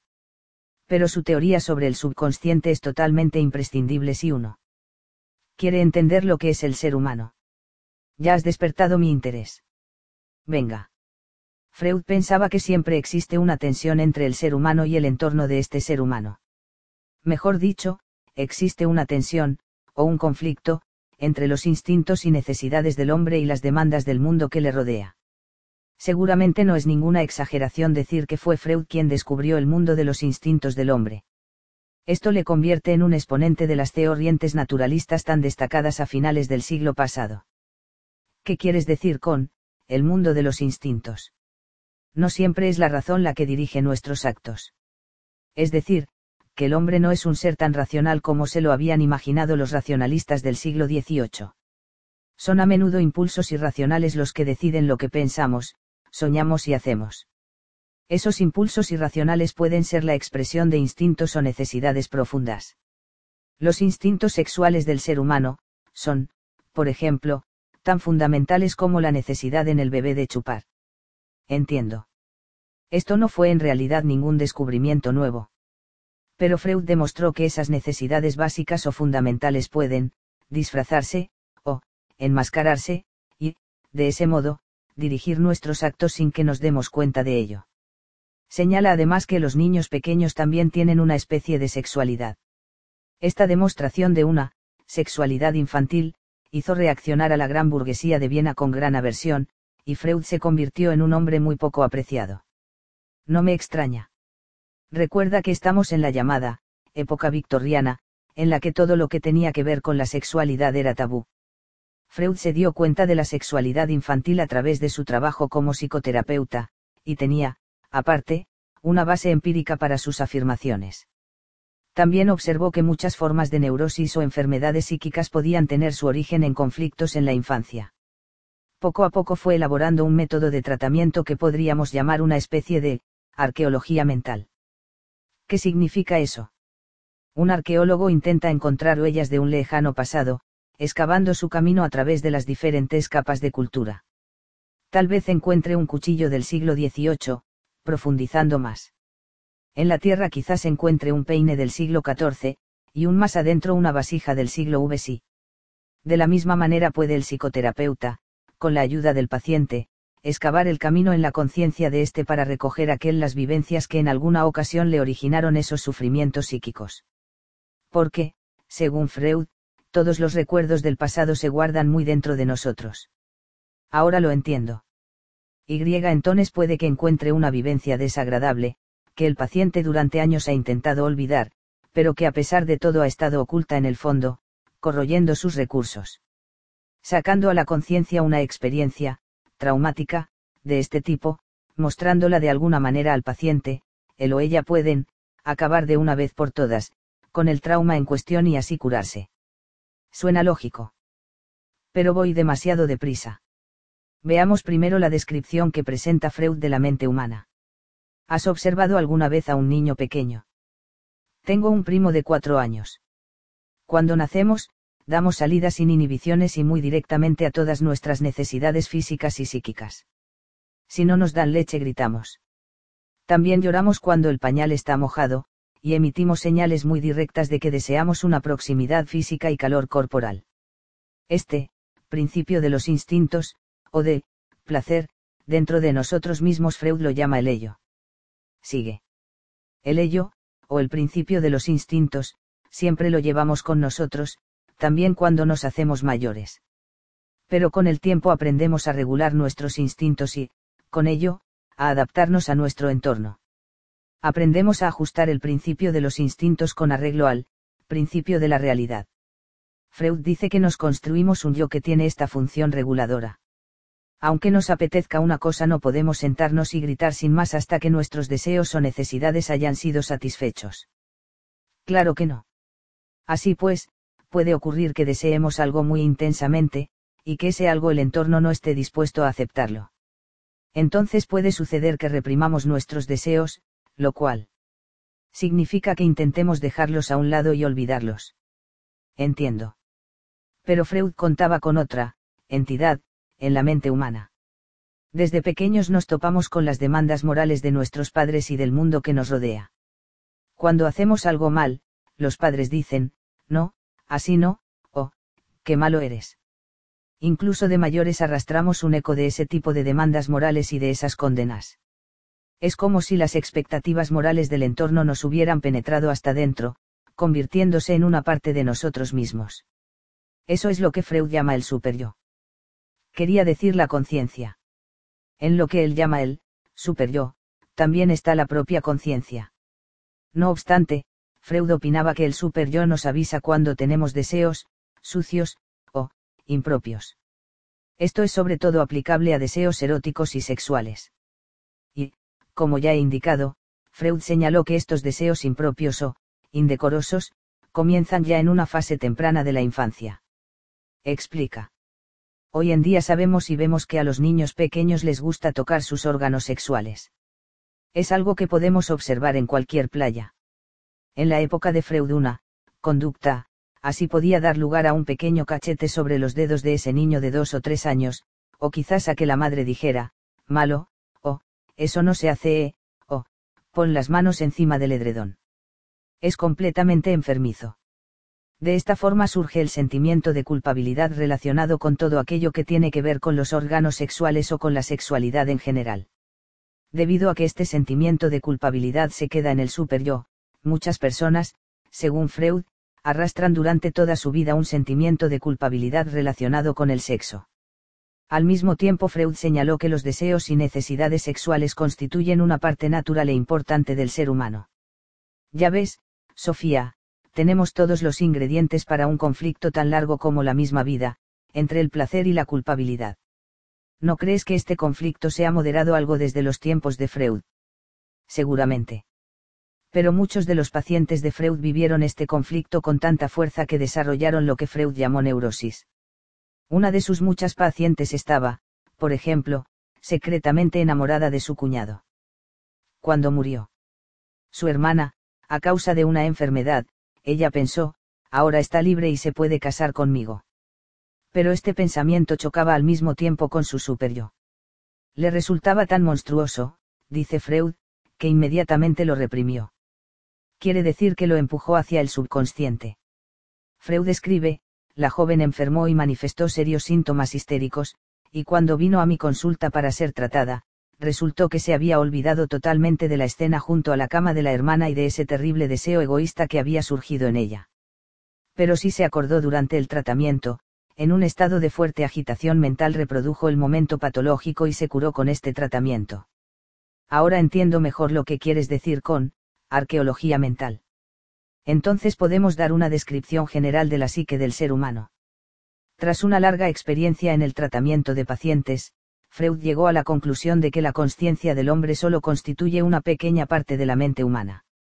Lo consciente es como la pequeña punta de un iceberg que asoma por encima de la superficie. Debajo de la superficie, o debajo del umbral de la conciencia, está el subconsciente. Entonces el subconsciente es todo aquello que está dentro de nosotros pero que hemos olvidado, o que no recordamos. No tenemos siempre en la parte consciente todas nuestras experiencias y vivencias a esas cosas que hemos pensado o vivido, y que recordamos si nos, ponemos a pensar, Freud las llamó, lo preconsciente. La expresión, lo subconsciente, la utilizó para cosas que hemos, reprimido, es decir, cosas que hemos intentado olvidar porque nos eran, desagradables, indecorosas, o, repulsivas. Si tenemos deseos y fantasías que resultan intolerables a la conciencia, o para el super yo, los empujamos hasta el sótano, para que se quiten de la vista. Entiendo. Este mecanismo funciona en todas las personas sanas. Pero a algunos les puede costar tanto esfuerzo mantener alejados de la conciencia los pensamientos desagradables o prohibidos que les causa enfermedades nerviosas. Porque lo que se procura reprimir de esta forma, intenta volver a emerger a la conciencia por propia iniciativa. Algunas personas necesitan por tanto emplear cada vez más energía para mantener esos impulsos alejados de la crítica de la conciencia. Cuando Freud estuvo en América en 1909, dando conferencias sobre psicoanálisis, puso un ejemplo de cómo funciona este mecanismo de represión. Venga.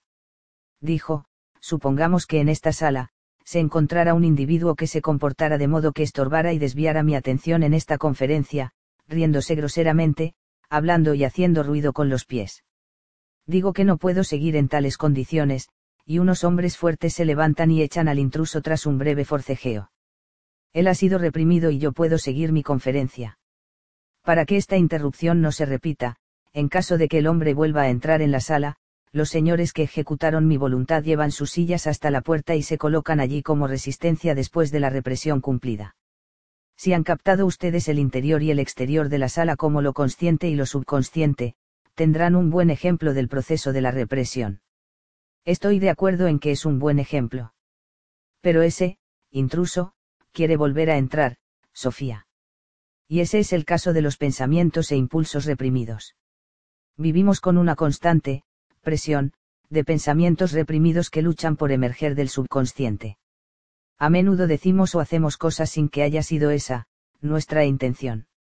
De ese modo, las reacciones subconscientes pueden dirigir nuestros sentimientos y actos. ¿Puedes poner algún ejemplo? Freud opera con varios mecanismos de ese tipo. Un ejemplo es lo que él llamaba reacciones erróneas. Quiere decir que decimos o hacemos cosas que algún día intentamos reprimir. El propio Freud menciona el ejemplo de un capataz que iba a brindar por su jefe, este jefe no era muy apreciado. Era lo que vulgarmente se diría, una mierda. Y. El capataz se puso de pie, levantó la copa solemnemente y dijo, propongo una mierda para el jefe. Me has dejado atónita. También se quedaría atónito el capataz. En realidad solo había dicho lo que sentía. Pero no había sido su intención decirlo. ¿Quieres otro ejemplo más? Con mucho gusto. En la familia de un pastor protestante que tenía muchas hijas y eran todas muy buenas, se esperaba la visita de un obispo. Daba la casualidad de que ese obispo tenía una nariz increíblemente larga por eso las hijas recibieron la orden de no hacer ningún comentario sobre la nariz. Ya sabes que muy a menudo a los niños se les escapan comentarios espontáneos precisamente porque el mecanismo de represión no es muy fuerte. Sí. El obispo llegó a casa del pastor, cuyas encantadoras hijas se esforzaron al máximo para no hacer ningún comentario sobre la nariz. Y más que eso, intentaron por todos los medios no mirar la nariz, tendrían que ignorarla. Se concentraron en ello.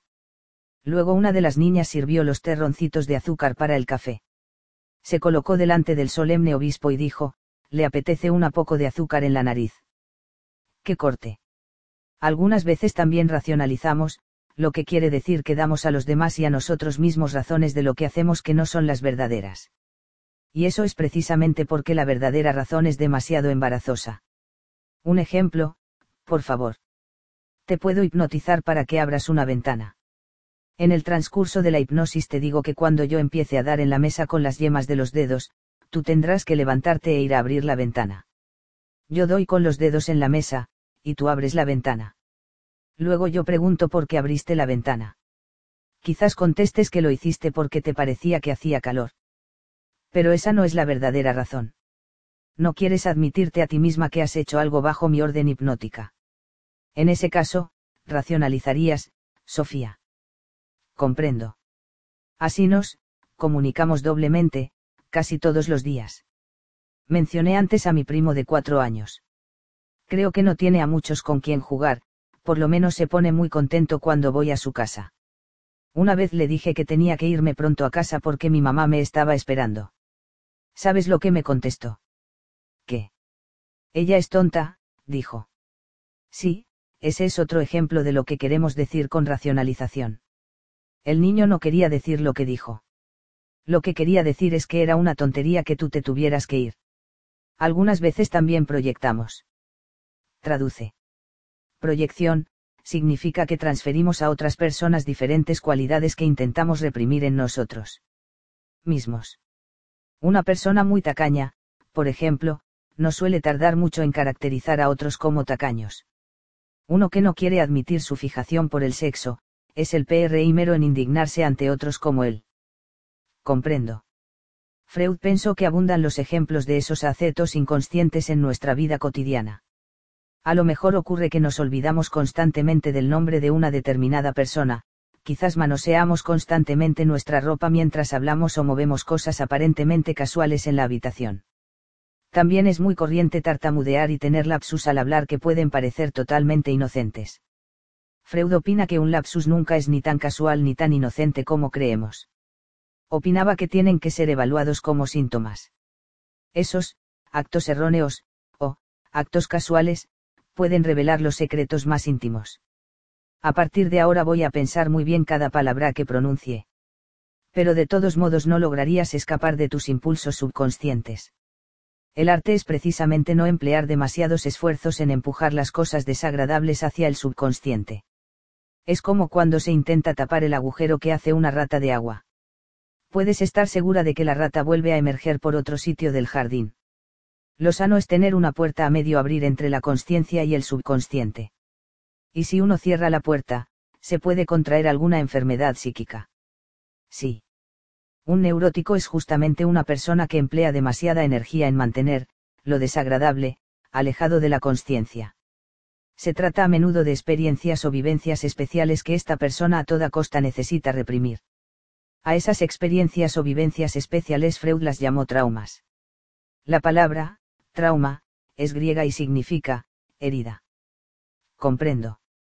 En el tratamiento de los pacientes era importante para Freud intentar abrir la puerta cerrada con mucho cuidado, o quizás abrir una puerta nueva. Colaborando con el paciente intentó volver a sacar a la luz las vivencias reprimidas. Pues el paciente no es consciente de lo que reprime, y sin embargo puede estar muy interesado en que el médico le ayude a buscar los traumas ocultos. ¿Qué método emplea el médico? Freud desarrolló lo que él llamó técnica de las asociaciones libres. Consistía en que dejaba que el paciente se tumbara en una postura cómoda y que luego hablara de lo que se le ocurriera, independientemente de lo insustancial, casual, desagradable o embarazoso que pudiera parecer. Se trataba de intentar destruir aquella, tapadera, o, control, que se había colocado encima de los traumas. Porque son precisamente los traumas los que tienen interés para el paciente. Están constantemente en acción, pero no en la conciencia, cuanto más se esfuerza uno por olvidarse de algo, más se piensa en ello en el subconsciente. Exactamente. Por eso es importante escuchar las señales del subconsciente. Según Freud, el camino real, hacia el subconsciente lo son nuestros sueños. Y su libro más importante es la gran obra La interpretación de los sueños, publicada en 1900, y en la que mostró que no es casual lo que soñamos. Nuestros pensamientos subconscientes intentan comunicarse con la conciencia a través de los sueños. Sigue. Después de recopilar sus experiencias con pacientes durante muchos años, y también después de haber analizado sus propios sueños, Freud afirma que todos los sueños cumplen deseos. Esto se observa fácilmente en los niños, dice, pues los niños sueñan con helado y cerezas. Pero en el caso de los adultos sucede a menudo que los deseos, que a su vez serán cumplidos en los sueños, están disfrazados. Porque también cuando dormimos hay una severa censura que decide lo que nos podemos permitir. Ahora bien, durante el sueño dicha censura o mecanismo represivo está debilitado respecto del estado de vigilia, pero aún así es lo suficientemente fuerte como para que en el sueño reprimamos deseos que no queremos reconocer. Entonces hay que interpretar los sueños.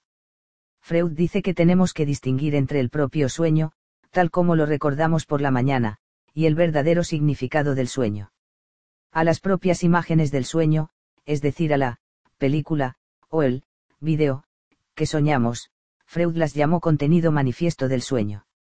Este contenido, aparente, del sueño siempre recoge su material de sucesos ocurridos el día anterior. Pero el sueño también tiene un significado más profundo que está oculto a la conciencia. Este significado Freud lo llamó ideas latentes del sueño, y estas ideas o pensamientos ocultos de los que trata en realidad el sueño pueden datar de muy atrás en el tiempo, incluso de la infancia más temprana tenemos que analizar el sueño antes de poder entender de qué trata.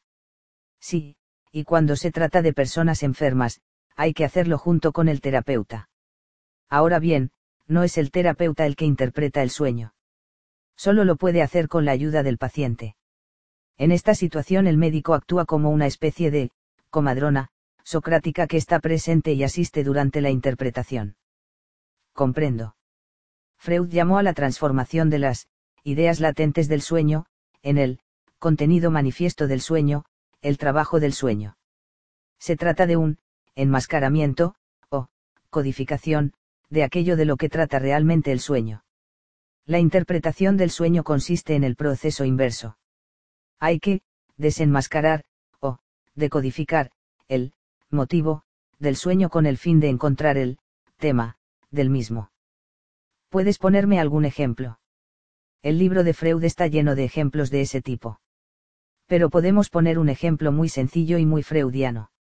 Si un joven sueña con que su prima le regala dos globos, sí. Ahora te toca a ti interpretar.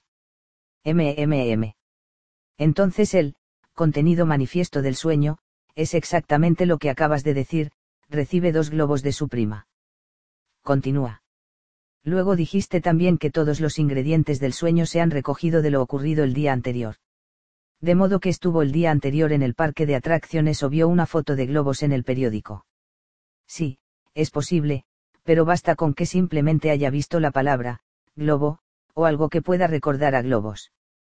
Pero ¿cuáles son las ideas latentes del sueño, es decir, aquello de lo que realmente trata el sueño? Eres tú la intérprete del sueño quizás desee simplemente tener un par de globos. No, eso no sirve. Tienes razón en que el sueño también debe cumplir un deseo, pero es poco probable que un hombre adulto desee ardientemente tener dos globos. Y si lo hubiera deseado, no habría tenido la necesidad de soñar con ellos. Creo que ya lo tengo, lo que quería era a su prima, y los dos globos eran sus pechos.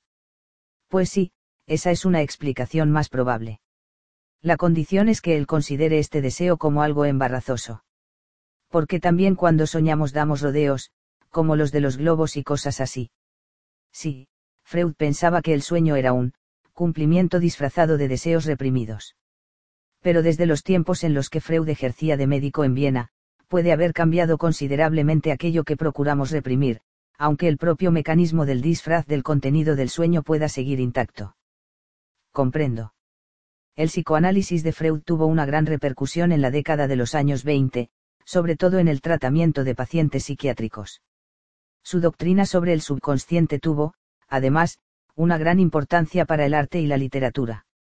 ¿Quieres decir que los artistas se interesaron más por la vida mental subconsciente de los seres humanos? Exactamente. Aunque ese interés florecía ya en la literatura en las últimas décadas del siglo pasado, es decir, antes de conocerse el psicoanálisis de Freud. Esto muestra simplemente que tampoco es una casualidad que el psicoanálisis de Freud surgiese hacia 1890. ¿Quieres decir que era algo que flotaba en el aire? Freud tampoco reclamó haber, inventado, fenómenos como la represión, las reacciones erróneas o la racionalización. Simplemente fue el primero en incorporar estas experiencias humanas a la psiquiatría. Es además un verdadero artista utilizando ejemplos literarios para ilustrar su propia teoría. Pero como ya he indicado, desde la década de los años 20, el psicoanálisis de Freud tendría una influencia más directa sobre el arte y la literatura. ¿Cómo? Poetas y pintores intentaron usar las fuerzas subconscientes en su obra creativa. Particularmente ese es el caso de los llamados surrealistas. ¿Y qué significa eso? Surrealismo, es una palabra francesa que se puede traducir por, sobrerealismo. En 1924 André Breton publicó su manifiesto surrealista, en el que señaló que el arte debe brotar del subconsciente. Así, el artista recogería en una libre inspiración sus imágenes soñadas y llegaría a una, sobre realidad, en la que ya no existe distinción entre el sueño y la realidad. También puede ser importante para un artista derrumbar la censura de la conciencia con el fin de dejar correr libremente las palabras y las imágenes. Comprendo. En cierta manera Freud había presentado una prueba de que todos los seres humanos son artistas, pues un sueño es una pequeña obra de arte. Con el fin de interpretar los sueños de los pacientes, a menudo Freud se vio obligado a manejar una gran cantidad de símbolos, más o menos como cuando interpretamos un cuadro o un texto literario. Y soñamos cada noche. Las investigaciones más recientes muestran que soñamos aproximadamente el 20% del tiempo que dormimos, es decir, dos o tres horas todas las noches. Si se nos estorba en la fase del sueño, nos ponemos nerviosos e irritables. Esto significa nada menos que todos los seres humanos tenemos una necesidad innata de elaborar una expresión artística de nuestra situación existencial, pues de nosotros trata el sueño. Nosotros somos el director de la película, los que recogemos todos los ingredientes y los que interpretamos todos los papeles. El que diga que no entiende nada de arte, no se conoce a sí mismo. Comprendo. Además, Freud había entregado una impresionante prueba de lo fantástica que es la conciencia humana. El trabajo que llevó a cabo con pacientes le mostró que en algún sitio muy dentro de la conciencia conservamos todo lo que hemos visto y vivido, y que todas esas impresiones pueden volver a sacarse a la luz. Cuando nos quedamos, en blanco, y luego lo tenemos, en la punta de la lengua, y más tarde, de pronto nos acordamos, estamos hablando precisamente de algo que ha estado en el subconsciente y que de repente se mete por la puerta entreabierta hacia la conciencia. Pero algunas veces va muy lentamente. Eso es algo que conocen todos los artistas. Y luego es como si de pronto todas las puertas y todos los cajones del archivo se abriesen de par en par. Llegan a chorros, y podemos recoger exactamente las palabras y las imágenes que necesitamos. Eso ocurre cuando hemos, levantado un poco la tapadera, del subconsciente.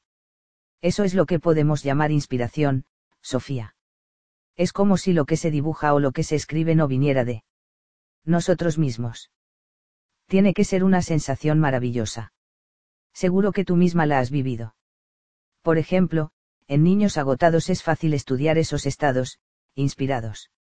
Como sabes, los niños están a veces tan cansados y con tanto sueño que parecen exageradamente despiertos de pronto empiezan a contar cosas, es como si recogiesen palabras que aún no han aprendido. Pero claro que las han aprendido, las palabras y los pensamientos han estado latentes en su conciencia, pero ahora, por fin, cuando el cuidado y la censura se aflojan, emergen. También para el artista puede ser importante que la razón y la reflexión no puedan controlar una actividad más o menos inconsciente. ¿Quieres que te cuente un pequeño cuento que ilustra esto? Ah, sí. Es un cuento muy serio y muy triste. Puedes empezar cuando quieras. Érase una vez un cien pies que bailaba estupendamente con sus cien pies. Cuando bailaba, todos los animales del bosque se reunían para verlo. Y todos quedaban muy impresionados con el exquisito baile. Pero había un animal al que no le gustaba ver bailar al cien pies. Era un sapo, sería un envidioso, ¿qué puedo hacer para que el cien pies deje de bailar? pensó el sapo no podía decir simplemente que no le gustaba el baile. Tampoco podía decir que él mismo bailaba mejor, decir algo así no tendría ni pies ni cabeza. Entonces concibió un plan diabólico. Cuéntame. Se sentó a escribir una carta al cien pies. Ah, inigualable cien pies, escribió. Soy un devoto admirador de tu maravillosa forma de bailar. Me encantaría aprender tu método. Levantas primero el pie izquierdo N78 y luego el pie derecho N47. O empiezas el baile levantando el pie izquierdo N23 antes de levantar el pie derecho N18. Espero tu contestación con mucha ilusión. Atentamente, el sapo caray. Cuando el cien pies recibió la carta se puso inmediatamente a pensar en qué era lo que realmente hacía cuando bailaba. ¿Cuál era el primer pie que movía? ¿Y cuál era el siguiente? ¿Qué crees que pasó? Creo que el cien pies no volvió a bailar jamás. Sí, así acabó el cuento. Eso pasa cuando la imaginación es ahogada por la reflexión de la razón. Estoy de acuerdo en que es una triste historia. Para los artistas es muy importante dar rienda suelta a la imaginación. Los surrealistas intentaron colocarse a sí mismos en un estado en el que las cosas simplemente venían por su cuenta. En una hoja en blanco comenzaban a escribir sin pensar en qué escribían. Lo llamaban escritura automática, una expresión tomada prestada del espiritismo, en el que un medium pensaba que era el espíritu de un muerto el que dirigía la pluma. Pero de esas cosas hablaremos más mañana. Muy bien. También el artista surrealista es en cierta manera un medium, es decir, un medio o un intermediario de su propio subconsciente. Pero tal vez haya un elemento del subconsciente en todo proceso creativo, porque ¿qué es en realidad lo que llamamos creatividad? No tengo ni idea. No significa que se crea algo nuevo. De acuerdo. Y eso ocurre precisamente mediante un delicado equilibrio de fuerzas entre la imaginación y la razón.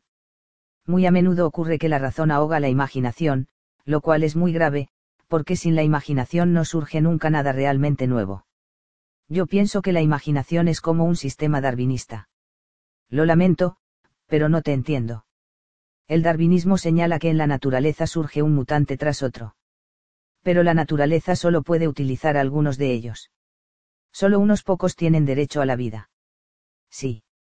Así es también cuando pensamos, cuando estamos inspirados y recibimos un montón de nuevas ideas. Si no nos imponemos a nosotros mismos una severa censura van surgiendo en nuestra conciencia, pensamientos mutantes, uno tras otro. Pero solo se pueden emplear algunos de esos pensamientos. Aquí es donde entra en juego la razón, pues ella también desempeña una importante función. Cuando tenemos la cosecha del día sobre la mesa, no debemos olvidarnos de hacer la selección. Es una comparación bastante inteligente. Imagínate si todo aquello que, se nos ocurre, es decir, todos los impulsos, tuviera ocasión de pasar por nuestros labios. O de salir del bloc de notas, o del cajón del escritorio.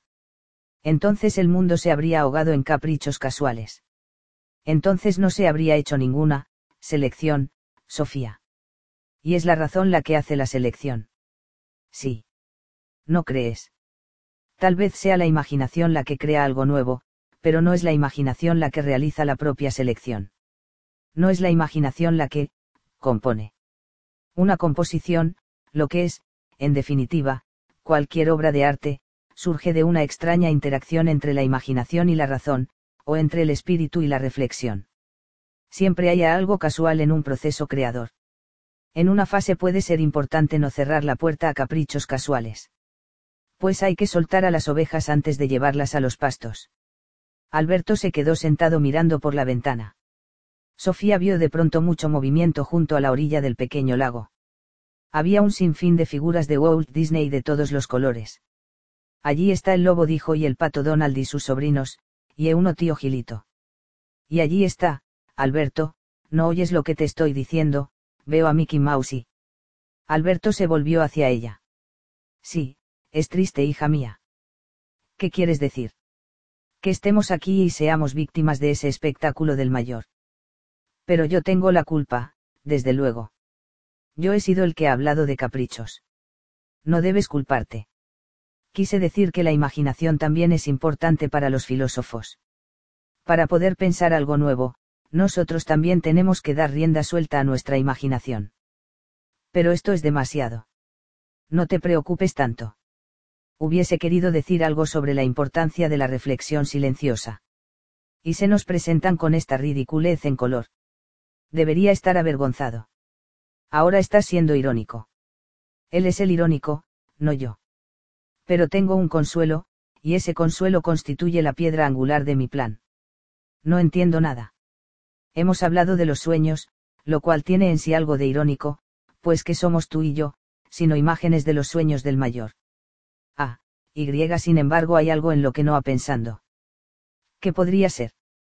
Quizás sea muy consciente de su propio sueño. Sabe todo lo que decimos y todo lo que hacemos, de la misma manera que el soñador se acuerda del contenido manifiesto del sueño. Es el que escribe la historia. Pero aunque se acuerde de todo lo que decimos, aún no está totalmente despierto. ¿Qué quieres decir con eso? No conoce los contenidos latentes del sueño. Sofía. Se olvida de que también esto es un sueño disfrazado. Hablas de un modo muy extraño. Lo mismo opina el mayor. Es porque no entiende su propio lenguaje de los sueños. De eso debemos alegrarnos, porque nos da un mínimo de margen para actuar. Con esa libertad vamos a luchar por salir de su fangosa conciencia, como gotas de agua que salen al sol un cálido día de verano. ¿Crees que podremos? Tendremos que poder. En un par de días te ofreceré un nuevo cielo. Entonces el mayor ya no sabrá dónde están las ratas de agua ni dónde volverán a aparecer. Pero aunque seamos imágenes, yo también soy hija, y son las cinco. Tengo que irme a casa para preparar la fiesta del jardín. MMM. ¿Me puedes hacer un pequeño favor en el camino de vuelta? ¿Qué es? Intenta atraer su atención. Tienes que procurar que el mayor te siga con la mirada durante todo el camino. Intenta pensar en él cuando llegues a tu casa, entonces él también pensará en ti. ¿Y de qué serviría? Así yo podría seguir trabajando en el plan secreto sin que nadie me estorbe. Voy a meterme en lo más profundo del subconsciente del mayor, Sofía. Allí me quedaré hasta que nos volvamos a ver. Nuestra época. El hombre está condenado a ser libre. El despertador marcaba las once y cincuenta y cinco. Gilda se quedó tumbada mirando al techo, dejando que las asociaciones flotaran libremente. Cada vez que se paraba en medio de un círculo de pensamientos, se preguntaba por qué no podía seguir pensando en la misma línea. ¿Sería acaso algo que estaba intentando reprimir? Si hubiera conseguido desprenderse de toda clase de censura, habría, quizás, comenzado a soñar despierta. La sola idea, le daba un poco de miedo. Cuanto más lograba relajarse y abrirse a los pensamientos e imágenes, más viva era la sensación de que se encontraba en la cabaña del mayor, junto al pequeño lago, en el bosque que rodeaba la cabaña. ¿Qué estaría tramando Alberto? Bueno, naturalmente era su padre el que estaba tramando que Alberto tramara algo. Sabría él lo que Alberto podía llegar a hacer. Quizás estuviese intentando darse tanta libertad a sí mismo que al final sucediera algo que hasta él le sorprendiera. Ya no quedaban muchos días. ¿Y si echara un vistazo a la última hoja? No, eso sería hacer trampa. Pero aún había algo más, Gilda no estaba totalmente convencida de que ya se hubiera decidido lo que ocurriría en la última página. No era ese un extraño pensamiento. Si la carpeta de anillas estaba ahí, el padre no podría añadir nada. Si Alberto no inventara algo por su cuenta, una sorpresa. Ella misma se ocuparía de un par de sorpresas. Su padre no tenía ningún control sobre ella. Pero ¿y ella? Tenía ella control sobre sí misma. ¿Qué era la conciencia? No era ese uno de los mayores enigmas. Del universo. ¿Qué era la memoria? ¿Qué es lo que nos hace, recordar, todo lo que hemos visto y vivido? ¿Cuál es ese mecanismo que cada noche nos hace tener, como por arte de magia, sueños maravillosos? Estando así, tumbada, cerraba de vez en cuando los ojos. Luego los volvía a abrir. Al final se olvidó de volverlos a abrir. Se había dormido. Cuando unos enfurecidos gritos de gaviotas la despertaron eran las seis. 66 no era un número extraño. Gilda se levantó de la cama y, como todos los días, se acercó a la ventana para mirar la bahía. Eso va se había convertido en una costumbre, tanto en verano como en invierno. De repente fue como si dentro de su cabeza estallara una caja de colores. Se acordó de lo que había soñado, pero era algo más que un sueño corriente, sus colores y su fondo eran completamente vivos. Había soñado que su padre volvía del Líbano, y todo el sueño había sido como una prolongación del sueño de Sofía en el que encontró su cruz de oro en el muelle. Gilda estaba sentada en el borde del muelle, exactamente como en el sueño de Sofía. Y una voz muy débil le susurró, me llamo Sofía. Gilda se quedó sentada muy quieta para ver si podía enterarse de dónde venía la voz. Luego el ruido continuó como un débil rumor. Era como si le estuviera hablando un insecto, pareces ciega y sorda. Al instante siguiente, su padre entró en el jardín, vestido con uniforme de las Naciones Unidas, Hildecita, la llamó, y Gilda se fue corriendo hacia él para echarse en sus brazos. Y entonces acabó el sueño. Se acordó de unos versos del poeta noruego Arnulfo Uberland. Me despertó una noche un sueño extraño, sentí como si una voz me hablara a mí lejana como una corriente subterránea y yo me levanté, ¿qué quieres de mí? Mientras estaba junto a la ventana, su madre entró en la habitación. Hola. ¿Ya estás despierta? No lo sé. Volveré sobre las cuatro, como siempre. Vale. Que tengas un buen día de vacaciones, Gilda. Hasta luego. Cuando Gilda oyó que su madre cerraba la puerta de abajo, se volvió a meter en la cama y abrió la carpeta. Voy a meterme en lo más profundo del subconsciente del mayor, Sofía. Allí me quedaré hasta que nos volvamos a ver, allí. Gilda continuó leyendo. El dedo índice de su mano derecha le estaba avisando de que ya quedaban pocas hojas. Cuando Sofía salió de la cabaña del mayor, aún pudo ver a algunos personajes de Disney junto al lago, pero era como si se fueran disolviendo conforme ella se iba acercando. Cuando llegó a la barca, ya habían desaparecido del todo. Mientras remaba, y una vez que hubo subido la barca entre los juncos de la otra orilla, gesticulaba y movía los brazos. Se trataba de atraer la atención del mayor para que Alberto pudiera estar tranquilo en la cabaña. Mientras corría por el sendero, daba pequeños brincos, y un poco más adelante, intentó andar como una muñeca de cuerda. Para que el mayor no se aburriera, también empezó a cantar. Se quedó un momento meditando sobre el plan de Alberto que ella no conocía. Luego le remordía tanto la conciencia por haberse olvidado de su tarea que se subió a un árbol como compensación. Trepó hasta muy arriba, y cuando casi había llegado a la cima, tuvo que admitir que no sabía cómo volver a bajar. Lo intentaría al cabo de un rato, pero, mientras tanto, tenía que inventar algo, porque el mayor podía cansarse de mirarla y empezar a vigilar a Alberto y descubrir lo que estaba haciendo. Sofía agitó los brazos, un par de veces intentó cantar como un gallo y finalmente comenzó a cantar a la tirolesa. Teniendo en cuenta que era la primera vez que lo intentaba, en sus 15 años de vida, quedó bastante satisfecha del resultado. Hizo un nuevo intento de bajar pero no pudo. De repente, un enorme ganso fue a posarse en una de las ramas a las que Sofía estaba agarrada. Después de haber visto un montón de figuras de Disney, Sofía no se sorprendió en absoluto cuando el ganso empezó a hablar. Me llamo Mourtan, dijo el ganso. En realidad soy un ganso manso, pero en esta ocasión he venido del Líbano con los gansos salvajes. Al parecer, necesitas ayuda para bajar del árbol. Eres demasiado pequeño para ayudarme, dijo Sofía. Una conclusión sacada precipitadamente, señorita. Eres tú la que eres demasiado grande. Bueno, a los efectos da igual, no deberías saber que he transportado a un niño campesino de tu misma edad por toda Suecia. Se llama Nils Olgerson. Yo tengo 15 años. Nils tenía 14. Un año más o menos no tiene ninguna importancia a efectos del transporte. ¿Cómo lograste levantarle? Le di una pequeña bofetada para que se desmayara. Cuando se volvió a despertar, no era más grande que un pulgar. En ese caso tendrás que darme una bofetada a mí también, porque no puedo quedarme aquí sentada el resto de mi vida. Además, el sábado voy a dar una fiesta filosófica en mi jardín. Muy interesante. Entonces supongo que esto es un libro de filosofía. Cuando volaba sobre Suecia con Nils Olgerson, hicimos escala en Marvaca, en Värmland. Allí Nils se encontró con una señora mayor que tenía planeado escribir un libro sobre Suecia. Sería un libro que los niños podrían leer en los colegios, tenía que ser instructivo y verídico, dijo. Al oír todo lo que le había pasado a Nils, decidió escribir un libro sobre lo que él había visto a lomos del ganso. Muy extraño. A decir verdad, era un poco irónico, porque ya estábamos dentro de ese libro. Sofía notó de pronto que algo le golpeaba la mejilla. De repente, se había vuelto minúscula.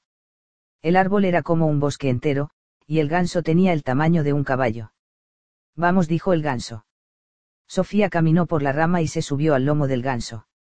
Sus plumas eran suaves, pero como ahora ella era tan pequeña, más que hacerle cosquillas, le pinchaban. En cuanto se hubo acomodado, el ganso comenzó a volar. Volaba. Muy alto por encima de los árboles. Sofía miró al pequeño lago y a la cabaña del mayor. Allí dentro estaría Alberto haciendo complicados planes. Bastará con una pequeña gira turística, dijo el ganso batiendo las alas. Y con esto se preparó para el aterrizaje al pie del árbol que Sofía hacía breves momentos había comenzado a trepar. Al tomar tierra, Sofía salió rodando. Después de un par de volteretas por el brezo, se incorporó. Observó con gran asombro que había recuperado su tamaño natural. El ganso se pavoneó un par de veces alrededor de ella. Muchas gracias por tu ayuda, dijo Sofía. No ha sido nada. Dijiste que esto es un libro de filosofía. Lo dijiste tú. Bueno, da lo mismo. Si de mí hubiera dependido, te habría llevado gustosamente volando a través de toda la historia de la filosofía, de la misma manera que llevé a Nils por Suecia. Podríamos haber sobrevolado Mileto y Atenas, Jerusalén y Alejandría, Roma y Florencia, Londres y París, Jena y Heidelberg, Berlín y Copenhague, ya basta pero incluso para un ganso muy irónico habría sido muy complicado volar a través de los siglos. Es mucho más fácil cruzar los condados suecos. El ganso cogió velocidad y ascendió. Sofía estaba completamente agotada, pero cuando se metió por el seto pensó que Alberto estaría satisfecho con esta maniobra de despiste. El mayor no habría tenido mucho tiempo para pensar en Alberto durante la última hora, y si lo había hecho, estaría aquejado de un grave desdoblamiento de personalidad. Sofía tuvo el tiempo justo para meterse en casa antes de que su madre llegara de trabajar. Así no tuvo que explicar que un ganso manso la había ayudado a bajarse de un árbol. Después de comer, empezaron a preparar la fiesta. Bajaron al jardín un tablero de tres o cuatro metros de largo que había en el ático, y caballetes para poner debajo. Colocarían la mesa debajo de los árboles frutales. La última vez que se utilizó el tablero había sido en el décimo aniversario de boda de los padres de Sofía. Ella solo tenía ocho años entonces, pero se acordaba muy bien de la gran fiesta al aire libre, a la que habían acudido todos los familiares y amigos. El pronóstico del tiempo era inmejorable. No había llovido ni una gota después de aquella terrible tormenta el día anterior al cumpleaños de Sofía. De todos modos tendrían que esperar al sábado por la mañana para decorar y poner la mesa, pero su madre quería tener el tablero y los caballetes ya preparados en el jardín. Un poco más tarde hicieron panecillos y pan francés con dos masas diferentes. Habría pollo y ensaladas. Y Coca-Cola y Fanta. A Sofía le daba un poco de miedo que alguno de los chicos trajera cerveza, porque no quería problemas. Antes de acostarse Sofía, su madre quiso asegurarse una vez más de que Alberto iría de verdad a la fiesta. Claro que va a venir. Incluso ha prometido hacer un juego de manos filosófico. Un juego de manos filosófico. ¿Y eso qué es? No sé, si fuera prestidigitador podría haber hecho un truco de esos de magia. Quizás hubiera sacado un ceonejo blanco de un sombrero de copa negro, otra vez.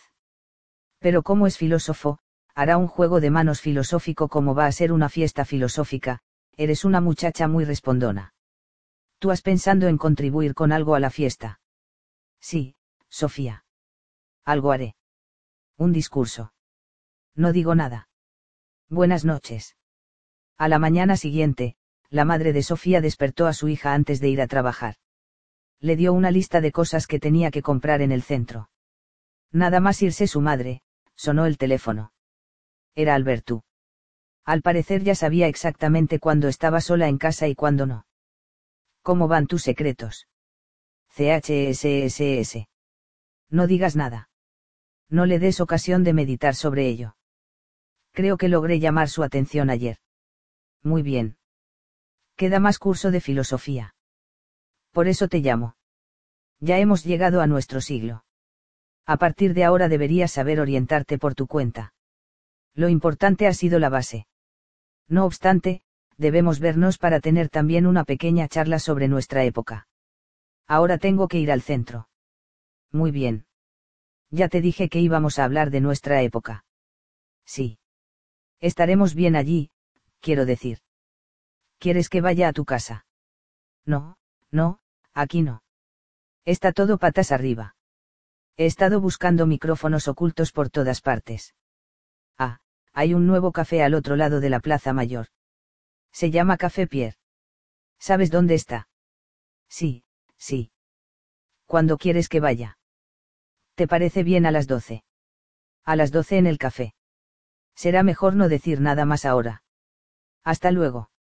Pasaban unos minutos de las doce, cuando Sofía se asomó por el café Pierre. Era uno de esos calés de moda con mesas redondas y sillas negras, baguettes y bolés individuales con ensalada. No era un local grande, y lo primero en lo que Sofía se fijó fue en que Alberto no estaba. A decir verdad, fue lo único en lo que se fijó. Había mucha gente en las mesas, pero Alberto no estaba. No estaba acostumbrada a ir sola a los cafés. Debería salir y volver al cabo de un rato para ver si Alberto había llegado. Se acercó al mostrador de mármol y pidió un té con limón. Se llevó la taza a una de las mesas libres. Miraba constantemente a la puerta de entrada. Mucha gente entraba y salía, pero Sofía solo estaba pendiente de Alberto. Ojalá hubiera tenido un periódico. Pasado un tiempo, no pudo evitar mirar un poco a su alrededor. Algunos le devolvían la mirada. Por un instante Sofía se sintió una joven mujer.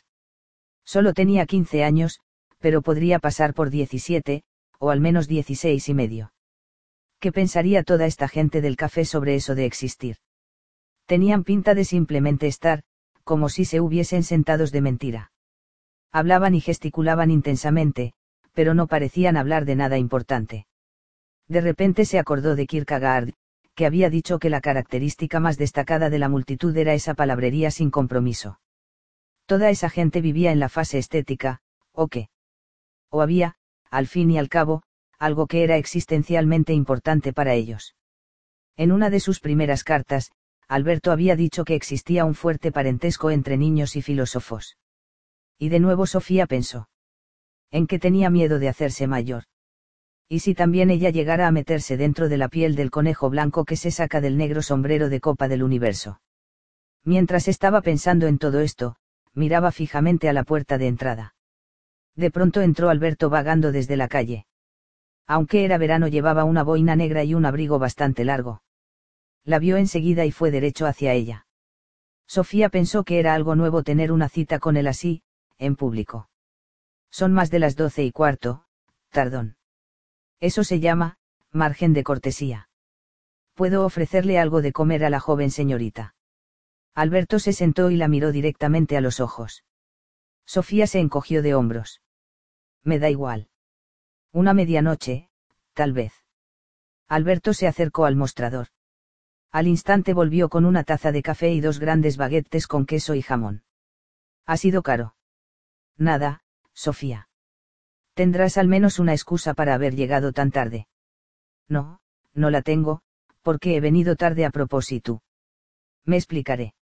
Dio un par de grandes mordiscos al bocadillo y dijo, vamos a hablar de nuestro siglo. Ha sucedido algo de importancia filosófica en este siglo. Mucho. Tanto que da ver y en todas las direcciones. Primero diremos unas palabras sobre una corriente importante, el existencialismo, que es una denominación común que abarca varias corrientes filosóficas que toman como punto de partida la situación existencial del hombre. Solemos denominarla, filosofía existencialista del siglo XX. A algunos de los filósofos existencialistas les sirvió de base Kierkegaard, pero también Hegel y Marx. Entiendo. Otro filósofo que tendría una gran importancia para el siglo XX fue el alemán Friedrich Nietzsche, que vivió desde 1844 a 1900. También Nietzsche reaccionó frente a la filosofía de Hegel y el historicismo alemán. Contra un anémico interés por lo que él llamaba, una moral de esclavos cristiana, exalta la vida misma. Quería hacer una revaluación de todos los valores, para que el despliegue vital de los fuertes no fuera impedido por los débiles. Según Nietzsche, tanto el cristianismo como la tradición filosófica habían dado la espalda al mundo real, señalando hacia el cielo, o el mundo de las ideas. No obstante, precisamente este mundo, que había sido considerado el verdadero mundo, es en realidad, un mundo, en apariencia. Sed fieles a la tierra, dijo. No escuchéis a aquellos que os ofrecen esperanzas celestiales. Bueno, el filósofo existencialista alemán Martin Heidegger estaba influenciado por Kierkegaard y por Nietzsche. Pero ahora nos vamos a centrar en el existencialista francés Jean-Paul Sartre, que vivió entre 1905 y 1980. Fue el más conocido de los existencialistas, al menos entre el gran público. Su existencialismo se desarrolló particularmente en los años 40, justo después de finalizar la Segunda Guerra Mundial. Más tarde se adhirió al movimiento marxista francés pero nunca fue miembro de ningún partido. Por eso querías que nos viéramos en un café francés. No ha sido totalmente casual, no. El propio Sartre era un asiduo de los cafés. En un café como este, se encontró con su compañera Simone de Beauvoir, que también era filósofa existencialista. Una mujer filósofa. Correcto. Me consuela ver que la humanidad haya empezado por fin a civilizarse.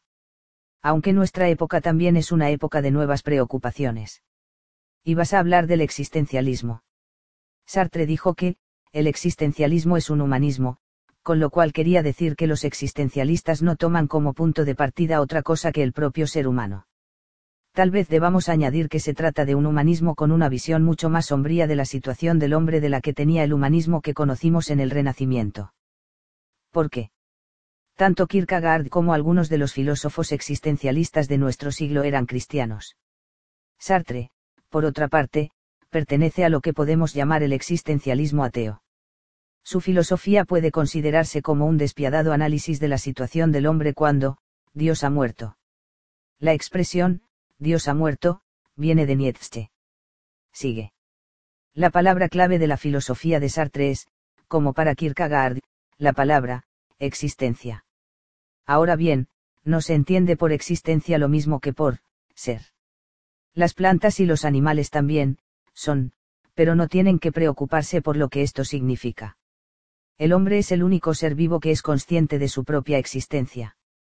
Sartre dice que las cosas físicas solamente son, en ellas mismas, pero el ser humano también es, para él mismo. Ser persona es algo muy diferente a ser cosa. En eso estoy de acuerdo.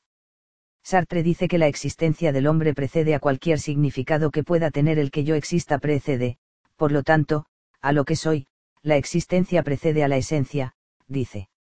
Es una frase muy enredada. Por, esencia, entendemos aquello de lo que algo consta, es decir, la naturaleza de una cosa. Pero, según Sartre, el hombre no tiene una naturaleza innata. Por tanto, el hombre tiene que crearse a sí mismo. Tiene que crear su propia naturaleza o, esencia, porque esto no es algo que venga dado de antemano. Creo que entiendo lo que quieres decir. A través de toda la historia de la filosofía, los filósofos han intentado dar una respuesta a qué es el hombre, o qué es la naturaleza humana. Pero Sartre pensaba que el hombre no tiene una tal, naturaleza, eterna en que refugiarse. Por eso tampoco sirve preguntar por el, sentido, de la vida en general. Estamos, en otras palabras, condenados a improvisar.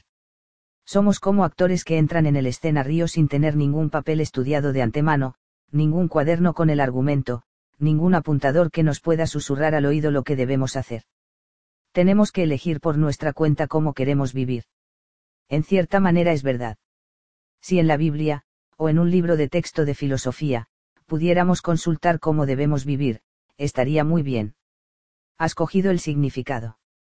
Pero cuando el hombre se da cuenta de que existe y de que va a morir, y de que no tiene nada a lo que agarrarse, entonces esto crea angustia, según Sartre. Recordarás que la angustia también era característica de la descripción de Kierkegaard de un hombre que se encuentra en una situación existencial.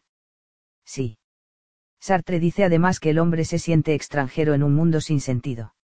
Al describir la alienación del hombre, recoge al mismo tiempo pensamientos centrales de Hegel y Marx. La sensación del hombre de ser un extranjero en el mundo, crea un sentimiento de desesperación, aburrimiento, asco y absurdo. Sigue siendo bastante corriente sentirse, deprimido, o pensar que todo es, un rollo. Sí, Sartre describió al ser urbano del siglo XX. Recordarás que los humanistas del Renacimiento habían señalado casi triunfalmente la libertad y la independencia del ser humano. Sartre, por el contrario, consideró la libertad del hombre como una condena. El hombre está condenado a ser libre, dijo. Condenado porque no se ha creado a sí mismo y sin embargo es libre. Porque una vez que ha sido arrojado al mundo es responsable de todo lo que hace. No hemos pedido a nadie que nos cree como individuos libres. Este es precisamente el punto clave de Sartre. Pero somos individuos libres, y debido a nuestra libertad estamos condenados a elegir durante toda la vida. No existen valores o normas eternas por las que nos podamos regir. Precisamente por eso resultan tan importantes las elecciones que hacemos. Porque somos completamente responsables de todos nuestros actos. Sartre destaca precisamente que el hombre jamás debe eludir la responsabilidad de sus propios actos. Por eso tampoco podemos librarnos de nuestra responsabilidad amparándonos en que, tenemos que ir al trabajo, o que, tenemos que, dejarnos dirigir por ciertas normas burguesas sobre cómo debemos vivir. La persona que, de esta forma, va entrando en la masa anónima, se convierte en un hombre impersonal de esa masa. Él o ella se ha refugiado en la mentira de la vida porque la libertad humana nos exige poner algo de nosotros mismos, existir, auténticamente. Comprendo. Esto es aplicable ante todo a nuestras elecciones éticas. No podemos echar nunca la culpa a la naturaleza humana, a la fragilidad humana, o cosas parecidas. Ocurre de vez en cuando que hombres algo entrados en años se comportan como cerdos y que en último término echan la culpa al viejo Adán. Pero un tal, viejo Adán, no existe. No es más que una figura a la que nos agarramos para eludir la responsabilidad de nuestros propios actos. No hay nada de lo que no se eche la culpa al pobre. Aunque Sartre mantiene que la existencia no tiene ningún sentido inherente, no significa que a él le guste que sea así. No. Es lo que llamamos un nihilista. ¿Qué es eso? Es alguien que opina que nada importa nada y que todo está permitido. Sartre opina que la vida debe tener algún sentido. Es un imperativo. Y somos nosotros los que tenemos que darle ese sentido a nuestra propia vida. Existir es crear tu propia existencia. ¿Podrías explicar esto con un poco más de detalle? Sartre intenta demostrar que la conciencia no es nada en sí misma antes de percibir algo. Porque la conciencia siempre es conciencia de algo. Y ese, algo, es tanto nuestra propia aportación como la del entorno. También nosotros participamos en decidir lo que percibimos, ya que seleccionamos lo que tiene importancia para nosotros. No puedes poner un ejemplo. Dos personas pueden estar presentes en el mismo lugar y sin embargo captarlo todo de forma completamente diferente. Es porque cuando percibimos el entorno, contribuimos con nuestra propia opinión, o nuestros propios intereses. Por ejemplo, puede ser que una mujer embarazada tenga la sensación de ver a mujeres embarazadas por todas partes. No significa que no hayan estado allí antes, sino que, simplemente, su embarazo le ha proporcionado una nueva realidad. Alguien que esté enfermo, por ejemplo, tal vez vea ambulancias por todas partes, entiendo. Nuestra propia existencia contribuye a decidir cómo percibimos las cosas en el espacio. Si algo es inesencial para mí, no lo veo. Y ahora puedo explicarte por qué he llegado tarde aquí, al café. Dijiste que fue a propósito. Dime qué fue lo primero que viste al entrar en el cate. Lo primero que vi fue que tú no estabas. ¿No es un poco curioso que lo primero que vieras en este local fuese algo que no estaba aquí? Puede ser, pero era contigo con quien tenía una cita. Sartre utiliza precisamente una visita a un café como este para demostrar cómo, liquidamos, lo que no tiene importancia para nosotros. Llegaste tarde únicamente para demostrar eso. Sí, para que entendieras este punto tan importante de la filosofía de Sartre puedes considerarlo como un deber de alumno. Pues vaya.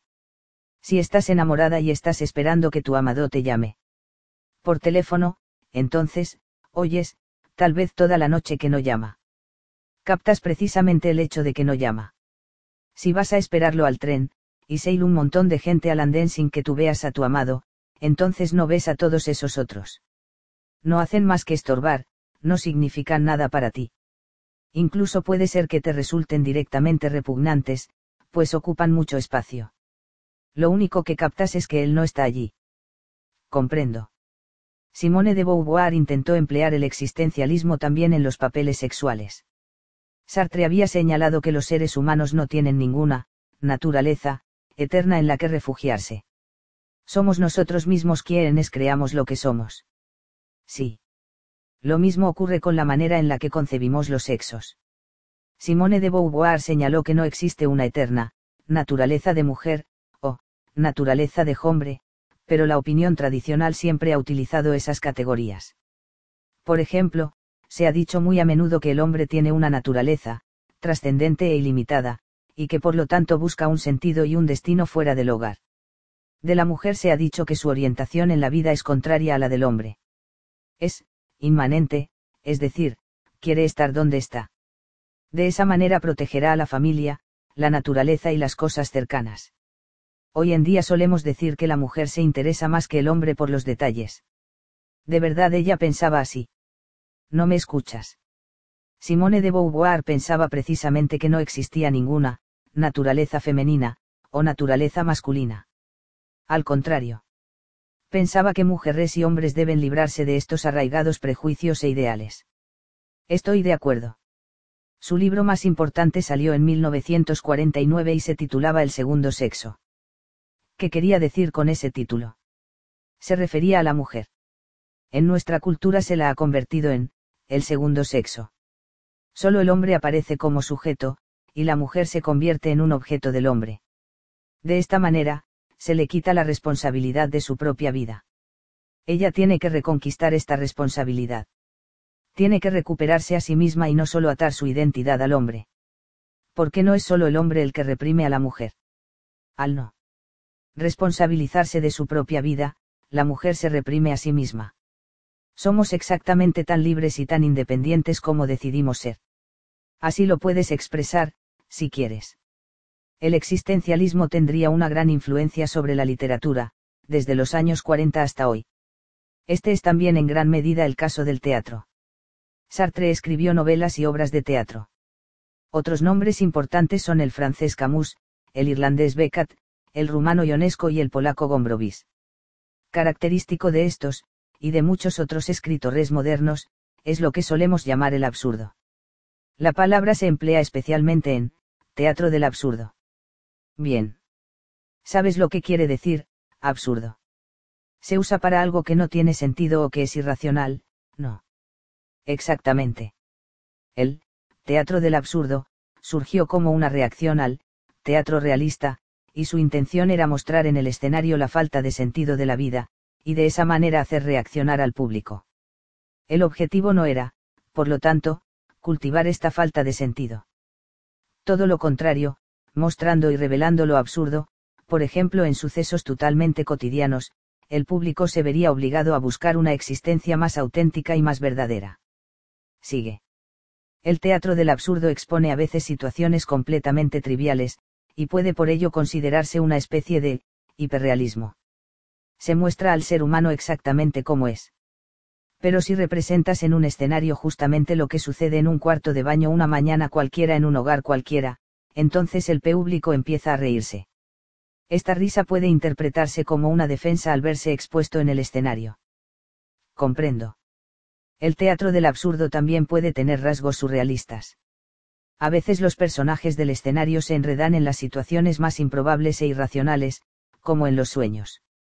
Cuando los personajes aceptan esto sin ningún asombro, es el público el que tiene que reaccionar con asombro justamente ante esta falta de asombro. Es el mismo caso de las películas mudas de Charles Chaplin. Lo cómico de esas películas es muchas veces la falta de asombro de Chaplin ante las situaciones tan absurdas en las que se enreda. De esa manera, el público se verá obligado a meterse en sí mismo y buscar algo más auténtico y más verdadero. A veces resulta increíble lo que la gente acepta sin reaccionar. A veces puede estar muy bien pensar que, esto es algo de lo que tengo que huir, aunque uno aún no sepa a dónde ir. Si la casa está ardiendo hay que huir de ella, aunque no se tenga otra casa donde meterse. ¿Verdad que sí? ¿Quieres otra taza de té? ¿O una Coca-Cola? Vale. Sigo pensando que no deberías haber llegado tarde. Bueno, es un reproche a pesar del cual lograré sobrevivir. Alberto volvió con una taza de café y una Coca-Cola. Mientras tanto Sofía había llegado a la conclusión de que le empezaba a gustar la vida en el café. Y tampoco estaba ya tan convencida de que todas las conversaciones en las demás mesas fueran tan insignificantes. Alberto dejó la botella de Coca-Cola sobre la mesa dando un gran golpe. Varias personas levantaron la vista para ver qué había sido eso. Y con ello hemos llegado al final del camino, dijo. ¿Quieres decir que la historia de la filosofía acaba con Sartre y el existencialismo? No, decir eso sería una exageración. La filosofía existencialista tuvo una importancia fundamental para mucha gente en todo el mundo. Como ya hemos visto, tiene raíces muy atrás en la historia, pasando por Kierkegaard y hasta Sócrates. Ahora bien, el siglo XX también ha visto un florecimiento y una renovación de otras corrientes filosóficas que hemos estudiado antes. ¿Tienes algún ejemplo? Una corriente de ese tipo es el neotomismo, es decir, ideas que pertenecen a la tradición de Santo Tomás de Aquino. Otra corriente es la llamada filosofía analítica, o empirismo lógico, que tiene sus raíces en Hume, pero que también está relacionada con la lógica de Aristóteles. Por lo demás, se puede decir que el siglo XX se ha caracterizado por lo que llamamos neomarxismo en una rica ramificación de diferentes corrientes. Ya mencionamos el neodarwinismo y hemos señalado la importancia del psicoanálisis. Entiendo. Una última corriente que debe mencionarse es el materialismo, que también tiene muchas raíces históricas. Gran parte de la ciencia moderna tiene sus orígenes en los esfuerzos presocráticos. Por ejemplo, se sigue buscando la partícula elemental, indivisible de la que todo está compuesto.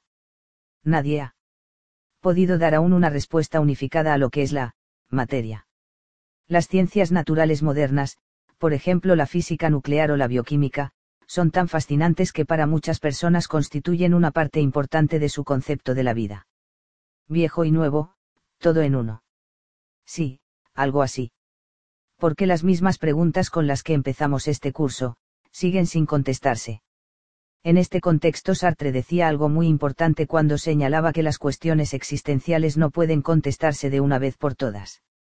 Una cuestión filosófica es, por definición, algo a lo que cada generación, o mejor dicho, cada ser humano, tiene que enfrentarse una y otra vez. Resulta un poco desolador pensar en ello. No sé si estoy de acuerdo en eso. No es precisamente cuando nos preguntamos esas cosas cuando nos sentimos vivos. Y además se puede decir que cuando los hombres se han esforzado por encontrar respuestas a las preguntas últimas, han encontrado respuestas claras y definitivas a otras cuestiones. Las ciencias, la investigación y la tecnología surgieron de la reflexión filosófica de las personas. No fue, al fin y al cabo, la extrañeza de la existencia la que llevó al hombre a la luna. Sí, es verdad. Cuando Armstrong puso el pie en la luna dijo, un paso pequeño para un ser humano, pero un gran paso para la humanidad. De esta manera, al resumir cómo se sentía al poner el pie en la luna, incluía a todas las personas que habían existido antes que él pues no era él el único que tenía mérito. Claro que no. Nuestra época ha tenido que enfrentarse a problemas totalmente nuevos, sobre todo los enormes problemas de medio ambiente. Una importante corriente filosófica del siglo XX es en consecuencia la ecofilosofía. Muchos ecofilósofos occidentales han señalado que toda la civilización de Occidente va por muy mal camino, por no decir que está a punto de llegar al tope de lo que puede tolerar el planeta. Han intentado llegar hasta el fondo, no quedándose solo en los resultados concretos de contaminación y destrucción medioambiental. Dicen que hay algo profundamente erróneo en toda la manera de pensar occidental. Yo creo que tienen razón. Los ecofilósofos han puesto en cuestión la propia idea de la evolución, que se basa en que el hombre es el que está, más arriba, es decir, que somos nosotros los dueños de la naturaleza. Este modo de pensar podrá resultar fatal para la vida en este planeta. Me indigna pensar en ello. Para su crítica de esta manera de pensar, muchos ecofilósofos han recurrido a ideas y pensamientos de otras culturas, por ejemplo la India. También han estudiado ideas y costumbres de los llamados, pueblos naturales, o de poblaciones autóctonas, como por ejemplo los indios, con el fin de reencontrar algo que nosotros ya hemos perdido. Entiendo. También dentro de los círculos científicos han surgido personas, durante los últimos años, que han señalado que toda nuestra manera científica de pensar se encuentra ante un cambio de paradigmas, es decir, ante un cambio fundamental en la propia manera científica de pensar. Esto ya ha dado fruto en algunos campos. Hemos visto muchos ejemplos de los llamados movimientos alternativos, que abogan por una filosofía global y por un nuevo estilo de vida. Eso está bien. Pero al mismo tiempo siempre ocurre que allí donde está el hombre hay que separar la paja del grano. Algunos han señalado que estamos entrando en una época totalmente nueva, New Age. Pero tampoco todo lo nuevo es bueno, y no hay que rechazar todo lo viejo. Esa es una de las razones por la cual te he ofrecido este curso de filosofía. Ahora tendrás una base histórica para cuando tú misma tengas que orientarte en la existencia. Te agradezco tu atención. Seguramente te darás cuenta de que mucho de lo que se incluye en el término New Age, es engaño y charlatanería. También lo que llamamos neoreligiosidad, neoocultismo o superstición moderna ha tenido una fuerte presencia en las últimas décadas, conviniéndose en una verdadera industria.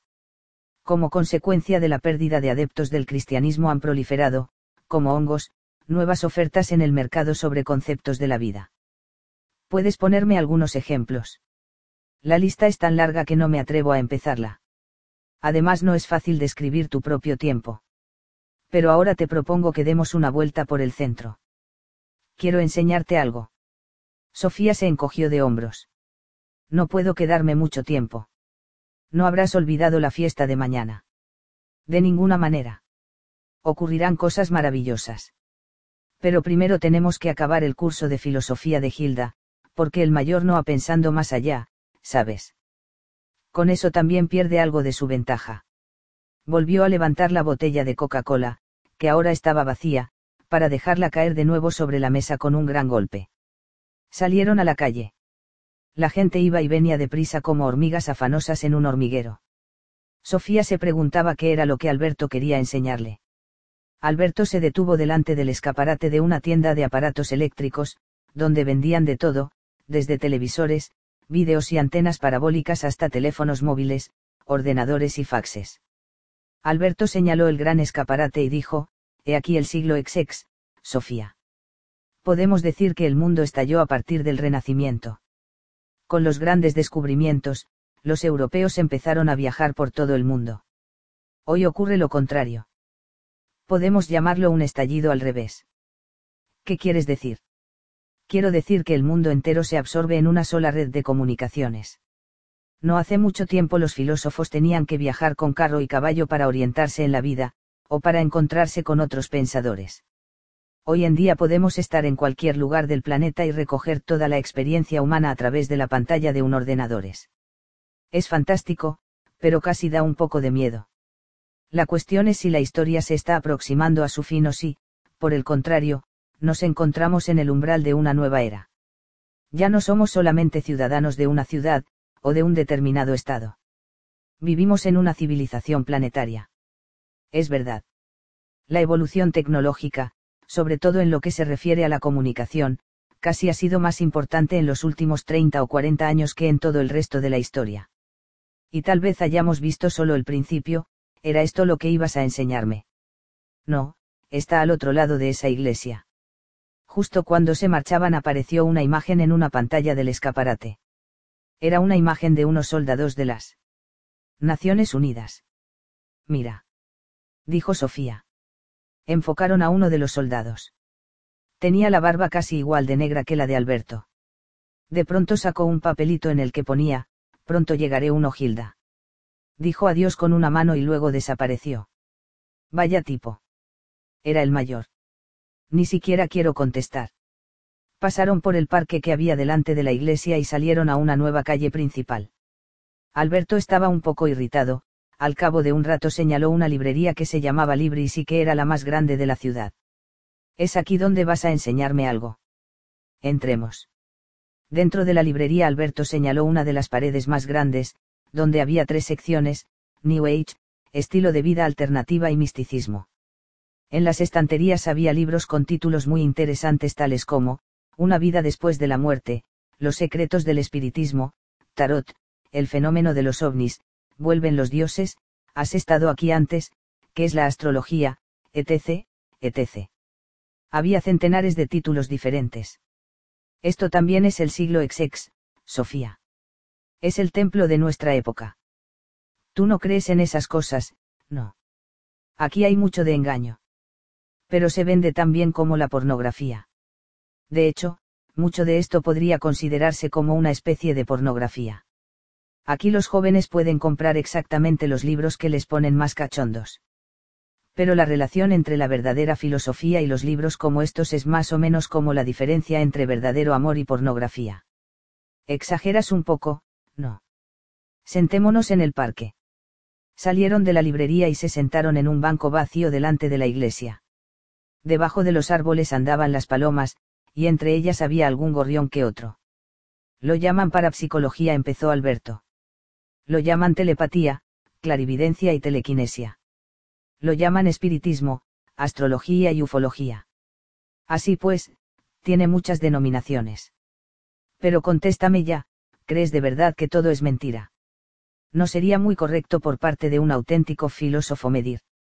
A todos con el mismo rasero pero no excluyo que esas palabras que acabo de mencionar dibujen un mapa detallado de un paisaje que no existe. Al menos hay aquí muchas de esas quimeras que Hume habría entregado a las llamas. En muchos de esos libros no hay ni una experiencia que sea auténtica. ¿Y cómo es posible que se escriban tantísimos libros sobre esas cosas? Se trata del negocio más rentable del mundo. Es lo que quiere mucha gente. ¿Y por qué crees que lo quieren? Es sin duda la expresión de una añoranza, de un deseo de algo, místico, de algo que es, diferente y que rompe con lo cotidiano. Pero eso es complicarse la vida, Sofía, o cruzar el río para coger agua, como decimos los noruegos. ¿Qué quieres decir? Estamos caminando por un maravilloso cuento. A nuestros pies se levantan las grandes obras de la creación. A plena luz del día, Sofía. ¿No te parece increíble? Sí. Entonces, ¿por qué vamos a acudir a, consultas, de gitanas otras tiendas académicas para experimentar algo, emocionante, o algo, más allá de los límites. Pero entonces crees que los que escriben esos libros son todos unos tramposos y unos mentirosos. No, eso no lo he dicho. Pero aquí también se trata de un, sistema darwinista. Explícate. Piensa en todo lo que ocurre en el curso de un día. Incluso puedes delimitarlo a un día en tu propia vida. Piensa en todo lo que ves y oyes y haces. Sí. Algunas veces te suceden extrañas coincidencias. Por ejemplo, vas a la tienda a comprar algo que cuesta 28 coronas. Un poco más tarde llega Jorún para devolverte 28 coronas que te había pedido prestadas hace tiempo. Luego os vais al cine y a ti te dan el asiento 28. Pues sí, sería una misteriosa coincidencia. Lo que está claro es que no dejaría de ser una coincidencia. Lo que ocurre es que la gente colecciona esas coincidencias. Coleccionan experiencias misteriosas o inexplicables. Cuando esas experiencias de las vidas de unos miles de millones de personas se recopilan en libros, puede dar la impresión de ser un material muy convincente. Y sigue aumentando en cantidad. Pero también en este caso nos encontramos ante una lotería en la que solamente se ven los décimos ganadores no existen personas videntes o mediums que viven esas cosas con mucha frecuencia. Pues sí. Si excluimos a los tramposos, encontramos otra importante explicación a todas esas, experiencias místicas. Cuenta. Te acordarás de que hablamos de la teoría de Freud sobre el subconsciente. ¿Cuántas veces tendré que decirte que no soy una despistada? Ya Freud señaló que muchas veces podemos actuar como una especie de mediums de nuestro propio subconsciente de repente nos damos cuenta de que pensamos o hacemos algo sin entender del todo por qué lo hacemos. La razón es que tenemos muchísimas más experiencias, pensamientos y vivencias interiores de las que somos conscientes. Sí. También hay personas que hablan y andan mientras duermen. Lo podemos llamar una especie de, automatismo mental. Y bajo hipnosis hay personas que dicen y hacen cosas automáticamente. Y te acordarás de que los surrealistas intentaron escribir con, escritura automática. De ese modo intentaban actuar como mediums de su propio subconsciente. De eso también me acuerdo. A intervalos regulares durante este siglo ha estado de moda el espiritismo. La idea es que un medium puede llegar a establecer contacto con un muerto. O hablando con la voz del muerto, o por ejemplo mediante una escritura automática, el medium ha recibido un mensaje por ejemplo de una persona que vivió hace muchos centenares de años. Estos sucesos se han utilizado como prueba de que existe una vida después de la muerte, o de que los seres humanos vivimos muchas vidas. Comprendo. No quiero decir que todos esos mediums hayan sido unos estafadores. Algunos han actuado de buena fe, de eso no cabe duda.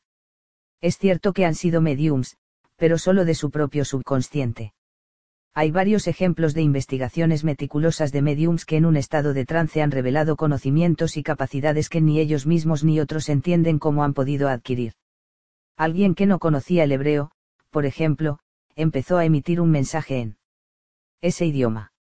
Entonces tendría que haber vivido antes, Sofía. O haber estado en contacto con un espíritu muerto. ¿Tú qué crees? Resultó que cuando era pequeña la había cuidado una mujer judía. Ah, estás decepcionada. Pero en sí es fantástica la capacidad que tienen algunas personas para almacenar experiencias anteriores en el subconsciente. Entiendo lo que quieres decir. También otras curiosidades cotidianas pueden explicarse mediante la teoría de Freud sobre el subconsciente. Si de repente recibo una llamada de un amigo al que no he visto en muchos años, y yo mismo acabo de estar buscando su teléfono, me dan escalofríos. La explicación puede ser, por ejemplo, que los dos oímos una vieja melodía en la radio, una melodía que oímos la última vez que estuvimos juntos. Lo que pasa es que no se es consciente de esta conexión oculta. O trampa, o el efecto del décimo ganador, o el subconsciente. Al menos es sano acercarse a ese tipo de estanterías con cierto escepticismo. En cualquier caso, es muy importante para un filósofo. En Inglaterra existe una asociación especial para los escépticos. Hace muchos años prometieron un sustancioso premio económico a la primera persona que les pudiera mostrar un modesto ejemplo de algo sobrenatural. No tenía que ser ningún gran milagro, bastaba con un pequeño ejemplo de telepatía. Pero hasta ahora no se ha presentado nadie. Entiendo.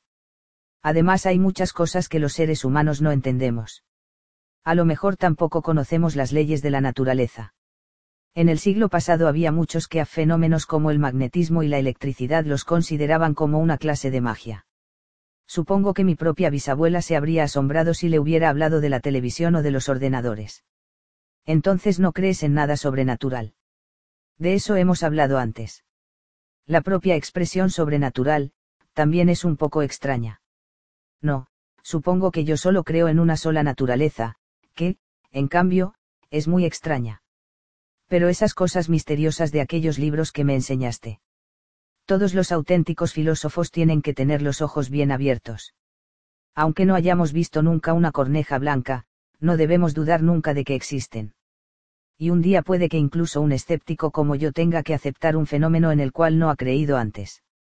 Si no hubiera dejado abierta esta posibilidad, habría sido un dogmático. Y entonces no habría sido un verdadero filósofo. Albedo y Sofía se quedaron sentados en el banco sin decir nada. Las palomas estiraban la nuca y arrullaban. A veces se asustaban con una bicicleta o con un movimiento brusco. Tendré que irme a casa a preparar la fiesta, dijo finalmente Sofía. Pero antes de despedirnos te enseñaré una corneja blanca. Está más cerca de lo que pensamos. Alberto se levantó del banco e hizo señas para que volvieran a entrar en la librería. Esta vez pasaron de largo todas los estantes con libros sobre fenómenos sobrenaturales. Alberto se detuvo delante de un frágil estante al fondo de la librería. Encima del estante había un letrero que decía, Filosofía. Alberto señaló un determinado libro, y Solía se sobrecogió al ver el título, El mundo de Sofía. ¿Quieres que te lo compre? No sé si me atrevo. Pero un poco más tarde se encontraba en el camino de vuelta a casa, con el libro en una mano y una bolsa con cosas para la fiesta en la otra. La fiesta en el jardín. Una corneja blanca. Gilda estaba como petrificada en la cama. Notaba los brazos rígidos. Y las manos, con las que tenía sujeta la carpeta, le temblaban. Eran casi las once. Había estado leyendo durante más de dos horas. Alguna que otra vez, había levantado la vista de la carpeta riéndose a carcajadas, pero también pasaba hojas gimoteando menos mal que no había nadie en casa todo lo que había leído en dos horas. Empezó con que Sofía tenía que despertar la atención del mayor cuando regresaba a casa después de haber estado en la cabaña del mayor. Al final se había subido a un árbol, y entonces llegó Mourtan, el ganso que venía del Líbano, como un ángel liberador. Hilda se acordaba siempre de que su padre le había leído cuando era pequeña el maravilloso viaje de Nils Holgersson. Durante muchos años, ella y su padre habían tenido un idioma secreto relacionado con aquel libro. Y ahora su padre volvía a sacar a relucir al viejo ganso. Luego Sofía estuvo sola, por primera vez, en un café. A Gilda le llamó especialmente la atención lo que Alberto contó sobre Sartre y el existencialismo. Casi había conseguido convertirla, pero también era verdad que había estado a punto de convertirla en muchas otras ocasiones durante la lectura. Hacía un año Gilda había comprado un libro sobre astrología. En otra ocasión había llevado a casa unas cartas de tarot. Y otra vez se había presentado con un pequeño libro sobre espiritismo. Todas las veces, su padre le había echado un pequeño sermón, utilizando palabras como, sentido crítico, y, superstición, pero hasta ahora. No se había vengado. Y lo había preparado bien. Estaba claro que su hija no iba a hacerse mayor sin haber sido seriamente advertida contra esas cosas. Para estar totalmente seguro, la había saludado con la mano a través de un televisor en una tienda de electrodomésticos. Se podría haber ahorrado eso último. Lo que más le intrigaba era la chica del pelo negro. Sofía, ¿quién eres, Sofía? ¿De dónde vienes? ¿Por qué te has cruzado en mi camino? Al final Sofía había recibido un libro sobre ella misma. Sería el mismo libro que Hilda tenía en las manos en ese momento, y que no era más que una carpeta. Pero, de todos modos, ¿cómo era posible encontrarse con un libro sobre una misma en un libro sobre una misma? ¿Qué ocurriría si Sofía empezaba a leer ese libro? ¿Qué iba a ocurrir ahora? ¿Qué podía ocurrir ahora? Gilda notó con los dedos que quedaban ya muy pocas hojas. Al volver a casa, Sofía se encontró con su madre en el autobús. ¡Qué mala suerte! ¿Qué diría cuando viera el libro que llevaba en la mano? Sofía intentó meterlo en la bolsa con los confetis y los globos que había comprado para la fiesta, pero no le dio tiempo. Hola, Sofía. Qué casualidad que hayamos cogido el mismo autobús. Qué bien. Hola, ¿has comprado un libro? No exactamente. El mundo de Sofía, qué curioso. Sofía se dio cuenta de que ni siquiera tenía una mínima posibilidad de mentir. Me lo ha regalado Alberto. Ya me lo figuro. Bueno, como ya he dicho antes, tengo muchas ganas de conocer a ese hombre. ¿Me dejas ver, mamá? No puedes esperar por lo menos hasta que lleguemos a casa. Es mi libro. Sí, sí, es tu libro. Solo quiero mirar la primera página. Pero. Sofía Amandsan volvía a casa después del instituto. Lo pone de verdad. Sí, Sofía, lo pone. Está escrito por alguien que se llama Albert. Naye. Es desconocido. ¿Cómo se llama ese Alberto tuyo? Nox. Tal vez ese extraño hombre haya escrito un libro entero sobre ti, Sofía. Puede que haya usado lo que se llama un seudónimo. No es él, mamá.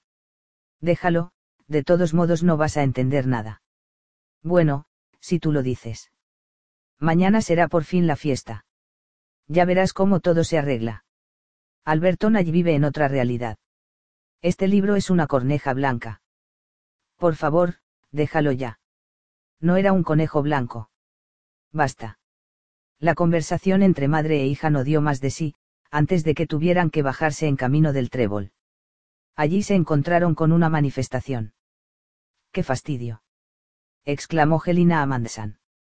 Creía que por lo menos en este barrio nos libraríamos del parlamento callejero. No había más que diez o doce personas.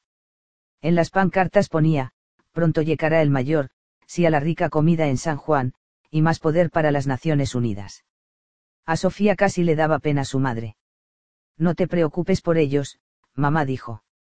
Pero qué manifestación tan rara, ¿no, Sofía? Casi un poco absurda. No es nada. El mundo cambia cada vez más deprisa. En realidad, ni siquiera me sorprende por lo menos de verla sorprenderte el hecho de que no te sorprenda. En absoluto. Siempre que no sean violentos. Espero que no hayan pisado los rosales. No veo la necesidad de hacer una manifestación en un jardín. Ha sido una manifestación filosófica, mamá. Los filósofos auténticos no pisan los rosales. ¿Sabes una cosa, Sofía? No sé si creo en los filósofos auténticos. En nuestros días casi todo es sintético. Pasaron la tarde haciendo preparativos. A la mañana siguiente, decoraron la mesa y el jardín.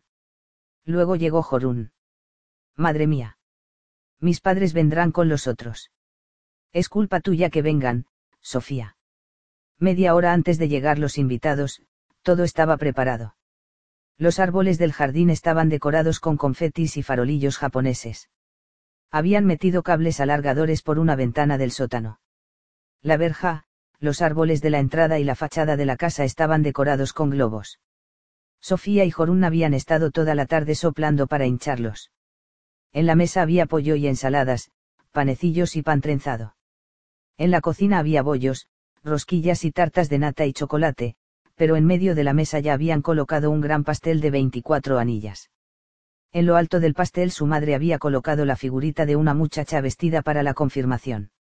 La madre habla dicho que la figura no tenía por qué representar a una muchacha de confirmación, pero Sofía estaba convencida de que la habla colocado solo porque ella había dicho, en alguna ocasión, que no sabía si se iba a confirmar o no. Para su madre era como si con ese pastel y con esa fiesta estuvieran celebrando la confirmación de Sofía. Esta vez no hemos escatimado en nada, dijo varias veces durante la última media hora antes de llegar los invitados. Llegaron los invitados. Primero llegaron tres de las chicas de la clase, con blusas veraniegas, faldas largas, chaquetas de punto y un poco de rimel. Un poco más tarde aparecieron por allí Yergan y Lase. Entraron por la puerta del jardín con una mezcla de timidez y arrogancia típica de los chicos de su edad. Felicidades. Por fin, tú también te has hecho mayor. Sofía se dio cuenta de que Jorun y Yergan ya se estaban mirando disimuladamente. Había algo en el aire. Y además era San Juan. Todo el mundo traía regalos, y como se trataba de una fiesta filosófica, varios de los invitados habían intentado averiguar lo que era la filosofía. Aunque no todos habían conseguido encontrar regalos filosóficos, la mayoría de ellos se habla esforzado en escribir algo filosófico en la tarjeta le regalaron un diccionario de filosofía y un diario con llave en el que ponía, mis anotaciones filosóficas personales. Conforme iban llegando los invitados, la madre de Sofía le servía sidra en copas altas de vino blanco. Bienvenido, ¿cómo se llama este joven? A ti no te conozco. Cuánto me alegro de verte, Cecilie. Cuando todos los jóvenes habían llegado y estaban bajo los árboles frutales con sus copas, el Mercedes blanco de los padres Jorun aparcó delante de la casa. El asesor fiscal vestía un correcto traje gris de irreprochable corte. La señora llevaba un traje pantalón rojo con lentejuelas de color rojo oscuro. Sofía habría jurado que la señora había entrado en una tienda de juguetes a comprar una muñeca Barbie que llevara ese traje pantalón. Luego le había dado la muñeca a un sastre, encargándole que le hiciera uno idéntico. También podría ser que el asesor fiscal hubiese comprado la muñeca y que se la hubiese entregado a un mago para que la convirtiera en una mujer de carne y hueso. Pero esta posibilidad era tan improbable que Sofía la rechazó. Bajaron del Mercedes y, al entrar en el jardín, los jóvenes se quedaron mudos de asombro. El asesor fiscal en persona, de parte de toda la familia Ingebrigtsen, entregó a Sofía un paquete largo y estrecho. Sofía intentó no perder los estribos cuando resultó ser una, si eso, una muñeca Barbie. ¿Estáis tontos o qué? Sofía ya no juega con muñecas. La señora Ingebrigtsen acudió enseguida, haciendo tintinear las lentejuelas. Es para que la tenga de adorno, claro está. Bueno, muchas gracias, dijo Sofía intentando suavizar la situación. La gente empezaba a circular alrededor de la mesa. Entonces ya solo falta Alberto, dijo la madre de Sofía en un tono ligeramente excitado, intentando ocultar su preocupación.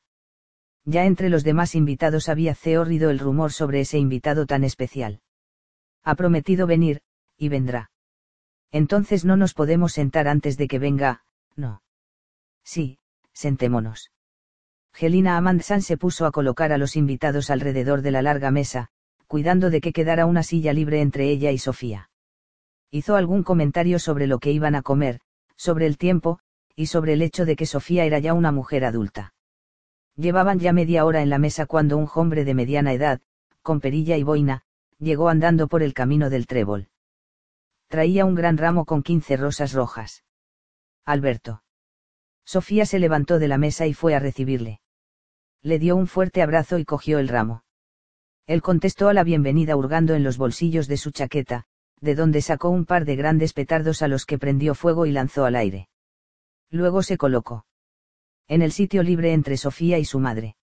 Felicidades de todo corazón. Dijo. El grupo estaba atónito. La señora Ingebrigtsen lanzó una elocuente mirada a su marido. La madre de Sofía, por el contrario, experimentó tal alivio al ver que el hombre había venido, que podría perdonarle cualquier cosa. La homenajeada tuvo que reprimir la risa que le estaba haciendo cosquillas en la tripa. Gelina Amandsan pidió la palabra y dijo, doy la bienvenida también a Alberto Knox a esta fiesta filosófica. Él no es mi nuevo amante, aunque mi marido esté siempre viajando no tengo ningún amante. Este extraño señor es el nuevo profesor de filosofía de Sofía. Además de saber lanzar petardos, sabe muchas más cosas. Este hombre es capaz de sacar un conejo vivo de un sombrero negro de copa. O era una corneja, Sofía. Gracias, muchas gracias, dijo Alberto, y se sentó. Salud. Dijo Sofía, y todos levantaron sus copas con Coca-Cola. Estuvieron sentados comiendo durante mucho tiempo. De pronto Jorún se levantó de la mesa, se acercó con paso decidido a Yergan y le dio un sonoro beso en la boca, a lo que él respondió intentando tumbarla sobre la mesa para poder agarrarla mejor y devolverle el beso. Creo que voy a desmayarme, exclamó la señora Ingebrigtsen. En la mesa no, hijos míos, fue el único comentario de la señora Amandsan. ¿Por qué no? preguntó Alberto volviéndose hacia ella. ¿Qué pregunta tan extraña? Para un auténtico filósofo nunca está de más preguntar. Y entonces, algunos de los chicos que no habían recibido ningún beso empezaron a tirar huesos de pollo al tejado. Esto también provocó un comentario de la madre de Sofía, no hagáis eso, por favor. Resulta muy molesto tener huesos de pollo en los canalones. Pedimos disculpas, dijo uno de los chicos y comenzaron a tirar los huesos de pollo al otro lado de la verja. Creo que ha llegado la hora de recoger los platos y sacar el postre, dijo finalmente la señora Amandsan. ¿Cuántos quieren café? Los señores Ingebrigtsen, Alberto y otros dos invitados levantaron la mano. Sofía y Jorún, ¿queréis ayudarme? En el camino hacia la cocina, las dos amigas pudieron charlar un poco. ¿Por qué le besaste? Estaba mirando su boca, y de repente me entraron muchas ganas de besarle. No pude resistirme. ¿A qué te supo? Un poco distinto de lo que me había imaginado, pero, era la primera vez. Pero no será la última. Enseguida estuvieron sobre la mesa el café y las tartas. Alberto había empezado a repartir petardos entre los chicos, pero la madre de Sofía pidió la palabra otra vez. No haré un gran discurso, dijo. Pero solo tengo una hija, y ha pasado exactamente una semana y un día desde que cumplió 15 años. Como podéis ver, no hemos escatimado en nada. En el pastel hay 24 anillas, así que por lo menos hay una anilla para cada uno. Los que se sirvan primero, pueden coger dos anillas, porque empezamos desde arriba, y las anillas se hacen cada vez más grandes. Lo mismo pasa con nuestras vidas. Cuando Sofía era pequeña, daba pasitos en redondo en círculos pequeños y modestos. Pero con los años, los círculos han ido ensanchándose cada vez más. Ahora van desde casa hasta el casco viejo y luego vuelven otra vez a casa. Y Ceomo además tiene un padre que viaja mucho, ella llama por teléfono a todo el mundo. Felicidades, Sofía. ¡Qué delicia! exclamó la señora Ingebrigtsen. Sofía no sabía si se refería a la madre, al discurso en sí, al pastel de anillas o a la propia Sofía. El grupo aplaudía, y un chico lanzó un petardo a un peral. Jorún se levantó de la mesa e intentó levantar a Yergan de su silla. Él se dejó llevar, se tumbaron en la hierba y siguieron besándose. Al cabo de un rato, rodaron por el suelo bajo unos groselleros. Hoy en día son las chicas las que llevan la iniciativa, dijo el asesor fiscal. Dicho esto, se levantó de la mesa y se fue hacia los groselleros, donde se quedó para estudiar el fenómeno de cerca. Todos los invitados siguieron su ejemplo. Solo Sofía y Alberto se quedaron sentados en sus sitios. Pronto los invitados estaban formando un semicírculo alrededor de Jorun y Yergan, que ya habían abandonado los inocentes besos, para pasar a una forma más descarada de caricias. No hay manera de pararlos, dijo la señora Ingebrigtsen, no sin. Cierto orgullo. Cierto, dijo su marido. Las generaciones siguen a las generaciones miró a su alrededor para ver si sus acertadas palabras habían sido bien recibidas. Como solo se encontró con cabezas mudas, añadió, ¿qué remedio? Desde lejos, Sofía vio que Yergan intentaba desabrochar la blusa de Jorún, que ya estaba bastante manchada de hierba. Ella estaba manoseando el cinturón de él. A ver si os vais a acatarrar, dijo la señora Ingebrigtsen. Sofía miró abatida a Alberto. Esto avanza más deprisa de lo que yo había pensado, dijo él. Tenemos que marcharnos de aquí, pero antes, quiero decir algunas palabras. Sofía comenzó a dar palmas. ¿Queréis volver a sentaros? Alberto va a decir algo. Todos, menos Jorun y Yergan, se acercaron a la mesa y se sentaron. Nos va a hablar. Dijo Gelina Mundsen.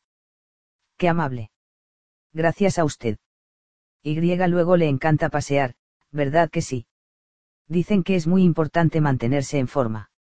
Resulta muy simpático, en mi opinión, llevarse al perro de paseo. Se llama Hermes, no. Alberto se levantó y pidió la palabra. Querida Sofía dijo, creo recordar que esta es una fiesta filosófica y, por lo tanto, voy a dar un discurso filosófico. Y fue interrumpido por un aplauso. En esta desenfrenada fiesta no vendría mal un poco de razón. Pero no nos olvidemos de felicitar a la anfitriona, que ha cumplido 15 años. Aún no había acabado la frase, cuando se oyó el ruido de un avión que se estaba acercando. Pronto se encontraba volando muy bajo sobre el jardín. El avión LL llevaba una especie de bandera muy larga en la que ponía, Felicidades en tu decimoquinto cumpleaños. Más aplausos y más fuertes. Ya veis, exclamó la señora Amundsen. Este hombre sabe otras cosas aparte de lanzar petardos. Gracias, no ha sido nada. Durante las últimas semanas, Sofía y yo hemos realizado una investigación filosófica de gran envergadura. Deseo aquí y ahora exponer los resultados a los que hemos llegado. Vamos a desvelar los secretos más íntimos de la existencia. De pronto se hizo tal silencio que se oía el canto de los pájaros. También se oían sonoros besos que venían de los groselleros. Continúa. Dijo Sofía. Tras profundas indagaciones, que han abarcado desde los primeros filósofos griegos hasta hoy, nos hemos encontrado con que vivimos nuestras vidas en la conciencia de un mayor. Este señor presta en la actualidad sus servicios como observador de las Naciones Unidas en el Líbano, pero también ha escrito un libro a su hija, que vive en Lillesand. Ella se llama Hilda Biernaggi y cumplió 15 años el mismo día que Sofía. El libro, que trata sobre todos nosotros, estaba encima de su mesilla cuando ella se despertó temprano en la mañana del día 15 de junio. En realidad se trata de una carpeta de anillas. Y justo en este momento está notando que las últimas hojas le hacen cosquillas en los dedos. Una especie de nerviosismo había comenzado a extenderse alrededor de la mesa nuestra existencia no es ni más ni menos que una especie de entretenimiento para el cumpleaños de Hilda Biernay. Porque todos hemos sido creados por la imaginación del mayor, sirviéndole como una especie de fondo para la enseñanza filosófica que ha recibido su hija. Esto quiere decir, por ejemplo, que el Mercedes blanco que hay en la puerta no vale un céntimo. No es nada. No vale más que todos esos Mercedes blancos que ruedan y ruedan por la cabeza de un pobre mayor de las Naciones Unidas, que en este momento acaba de sentarse a la sombra de una palmera, con el fin de evitar una insolación. Hace mucho calor en el Líbano, amigos míos. Tonterías exclamó el asesor fiscal. No son más que disparates. La palabra es libre, desde luego dijo Alberto, que seguía imperturbable. Pero la verdad es que lo que es un disparate es esta fiesta, y la única pequeña dosis de razón en todo esto es mi discurso. Entonces el asesor fiscal se levantó y dijo, uno intenta llevar adelante sus negocios de la mejor manera posible. Y además procura tener cuidado en todos los sentidos. Y encima tiene que tolerar que venga un sinvergüenza vago que, con ciertas aseveraciones, filosóficas, intenta derribar todo lo que has conseguido. Alberto asintió con la cabeza. Contra este tipo de comprensión filosófica no sirve ningún seguro. Estamos ante algo peor que las catástrofes naturales, señor asesor fiscal. Como usted sabe, el seguro tampoco cubre ese tipo de catástrofes. Esto no es ninguna catástrofe de la naturaleza. No, es una catástrofe existencial. Eche usted un vistazo a los groselleros y comprenderá lo que quiero decir. Uno no puede asegurarse contra el derrumbamiento de su existencia. Tampoco puede asegurarse contra el apagón del sol. Tenemos que tolerar esto. Dijo el padre de Jorun mirando a su mujer. Ella dijo que no con la cabeza y lo mismo hizo la madre de Sofía. Qué pena dijo. Y aquí era donde no se había escatimado en nada. Sin embargo, los jóvenes tenían las miradas clavadas en Alberto. Pues suele ocurrir que la juventud está más abierta a nuevos pensamientos e ideas que la gente que ya ha vivido bastantes años. Nos gustaría seguir oyéndote, dijo un chico de pelo rubio rizado y gafas. Gracias, pero en realidad no queda mucho por decir. Cuando se ha llegado a la certeza de que se es una imagen soñada en la conciencia adormecida de otra persona, entonces, en mi opinión, es más sensato callarse. Pero puedo concluir recomendando a los jóvenes un pequeño curso sobre la historia de la filosofía. Así desarrollaréis una postura crítica ante el mundo en el que vivís. Es muy importante adoptar una postura crítica ante los valores de la generación de los padres. Si en algo me he esforzado, es en enseñarle a Sofía a pensar críticamente. Hegel lo llamó pensar negativamente, el asesor fiscal aún no se había vuelto a sentar. Se había quedado de pie dando pequeños golpes en la mesa con las yemas de los dedos. Este agitador intenta destruir todas esas posturas sanas ante la escuela y la iglesia que intentamos inculcar en las nuevas generaciones, pues ellos son los que tienen la vida por delante, y los que algún día heredarán nuestras propiedades. Si este agitador no abandona inmediatamente la fiesta, llamaré a mi abogado. Él sabrá lo que hay que hacer. Poco importa lo que quiera hacer, pues usted no es más que una imagen de sombras. Por otra parte, Sofía y yo abandonaremos la fiesta dentro de un instante. Pues el curso de filosofía no ha sido simplemente un proyecto filosófico. También ha tenido su lado práctico. Cuando llegue el momento, desapareceremos por arte de magia. De esa manera también queremos salirnos a escondidas de la conciencia del mayor. Gelina Amandsan agarró a su hija por el brazo. No irás a dejarme, Sofía. Sofía abrazó a su madre. Miró a Alberto y dijo, mamá se pondrá muy triste, no, eso es una tontería. No debes olvidar lo que has aprendido. Es precisamente de esa tontería de la que debemos librarnos. Tu madre es una mujer tan agradable y simpática como la cesta de caperucita roja, que estaba llena de comida para su abuelita.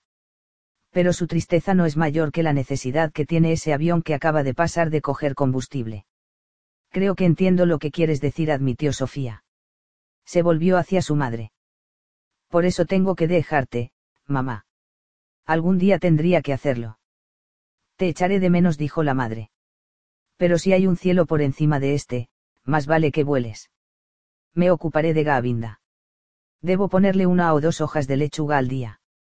Alberto le puso una mano en el hombro.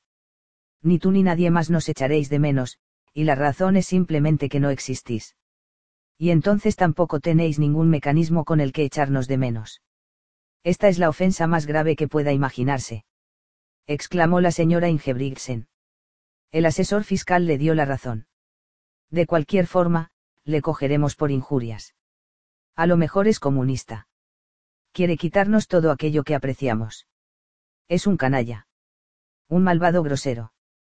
Tras esto, Alberto y el asesor fiscal se sentaron. Este último estaba rojo de ira. Jorun y Yergan vinieron a sentarse a la mesa. Sus ropas estaban sucias y arrugadas. El pelo rubio de Jorun estaba lleno de barro y tierra. Mamá, estoy embarazada, dijo. Bueno, pero espera a que lleguemos a casa enseguida recibió el apoyo de su marido. Tendrá que aguantarse. Y si el bautismo es esta noche, tendrá que arreglárselas ella sola. Alberto lanzó una seria mirada a Sofía. Ha llegado la hora. ¿Por qué no nos haces un poco de café antes de irte? Dijo la madre. Sí, mamá, lo haré. Sofía se llevó el termo a la cocina y se puso a hacer más café. Mientras esperaba a que se hiciera el café, dio de comer a los pájaros y a los peces. También entró en el baño para dar una hoja de lechuga a Gavinda. Al gato no lo vio, pero abrió una lata grande de comida para gatos y la echó en un plato hondo que puso delante de la puerta. Notó que tenía los ojos humedecidos. Cuando volvió al jardín, se dio cuenta de que la fiesta parecía ya más una fiesta infantil que la de alguien que acabara de cumplir 15 años. Había botellas volcadas, habían untado por toda la mesa un trozo de tarta de chocolate, la fuente de los bollos estaba tirada en el suelo. En el momento de salir Sofía, un chico estaba poniendo un petardo en la tarta de nata.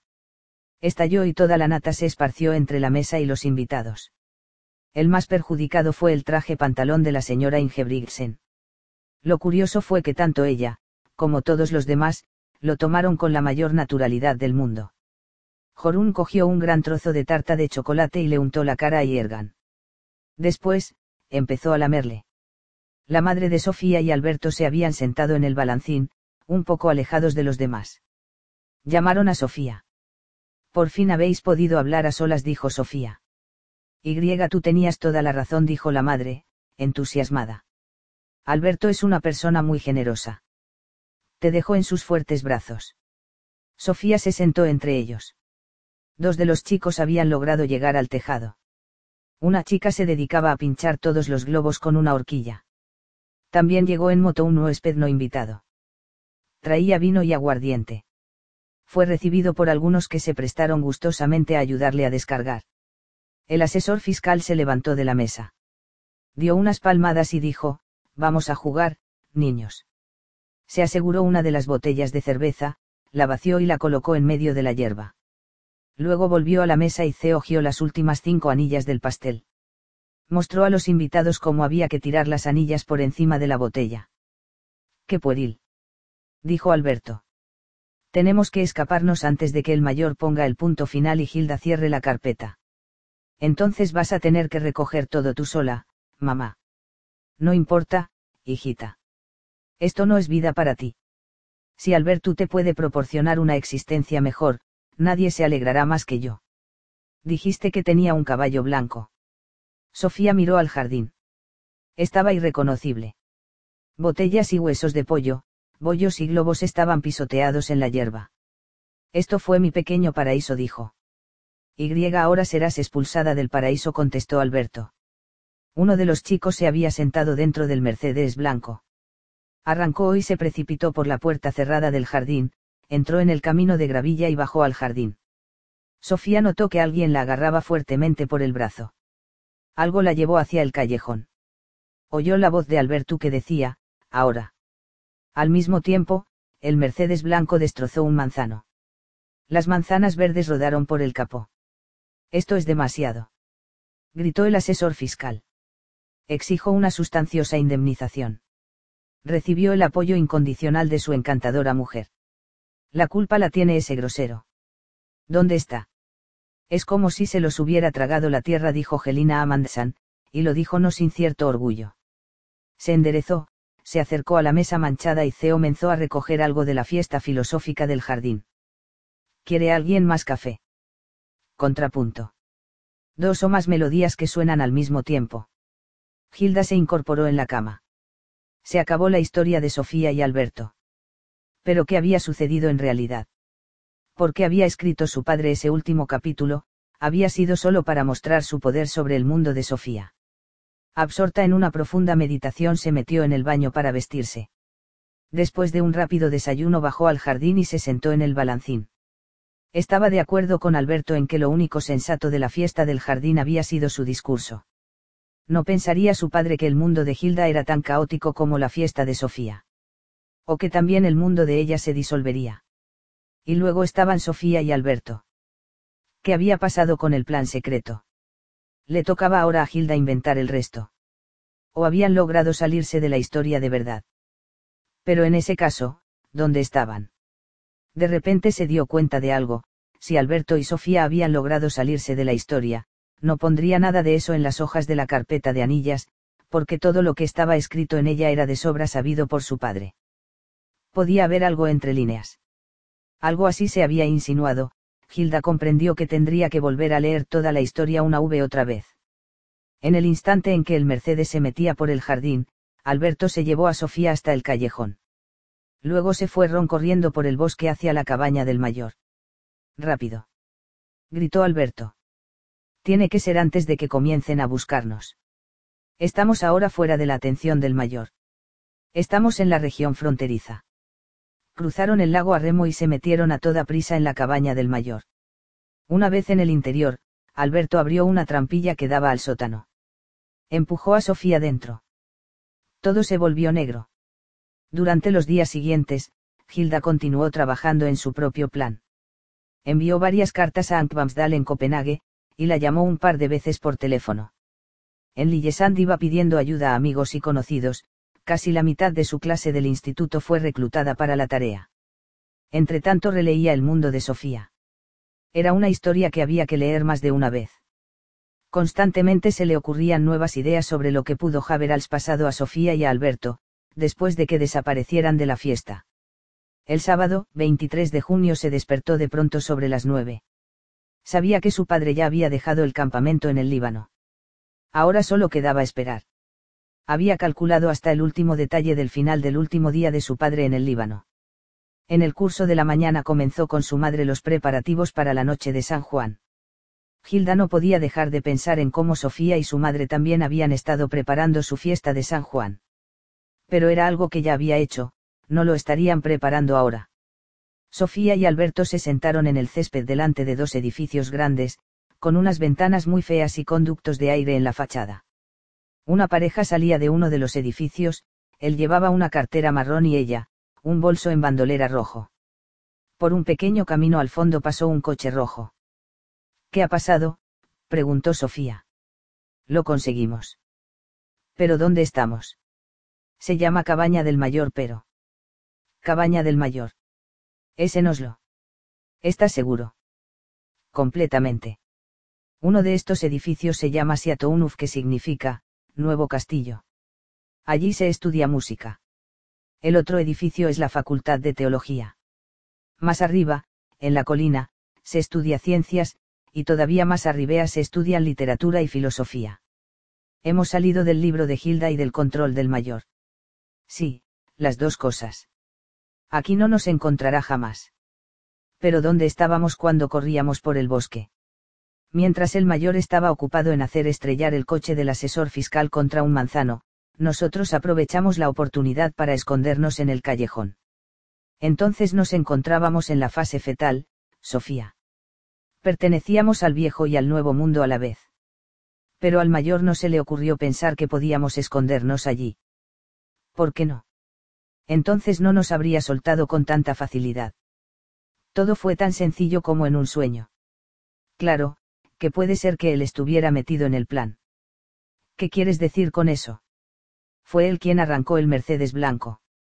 Quizás se esforzó al máximo para perdernos de vista estaría completamente indignado por todo lo que habla pasado. La joven pareja ya solo estaba a un par de metros de ellos. A Sofía le daba un poco de vergüenza estar sentada en la hierba con un hombre mucho mayor que ella.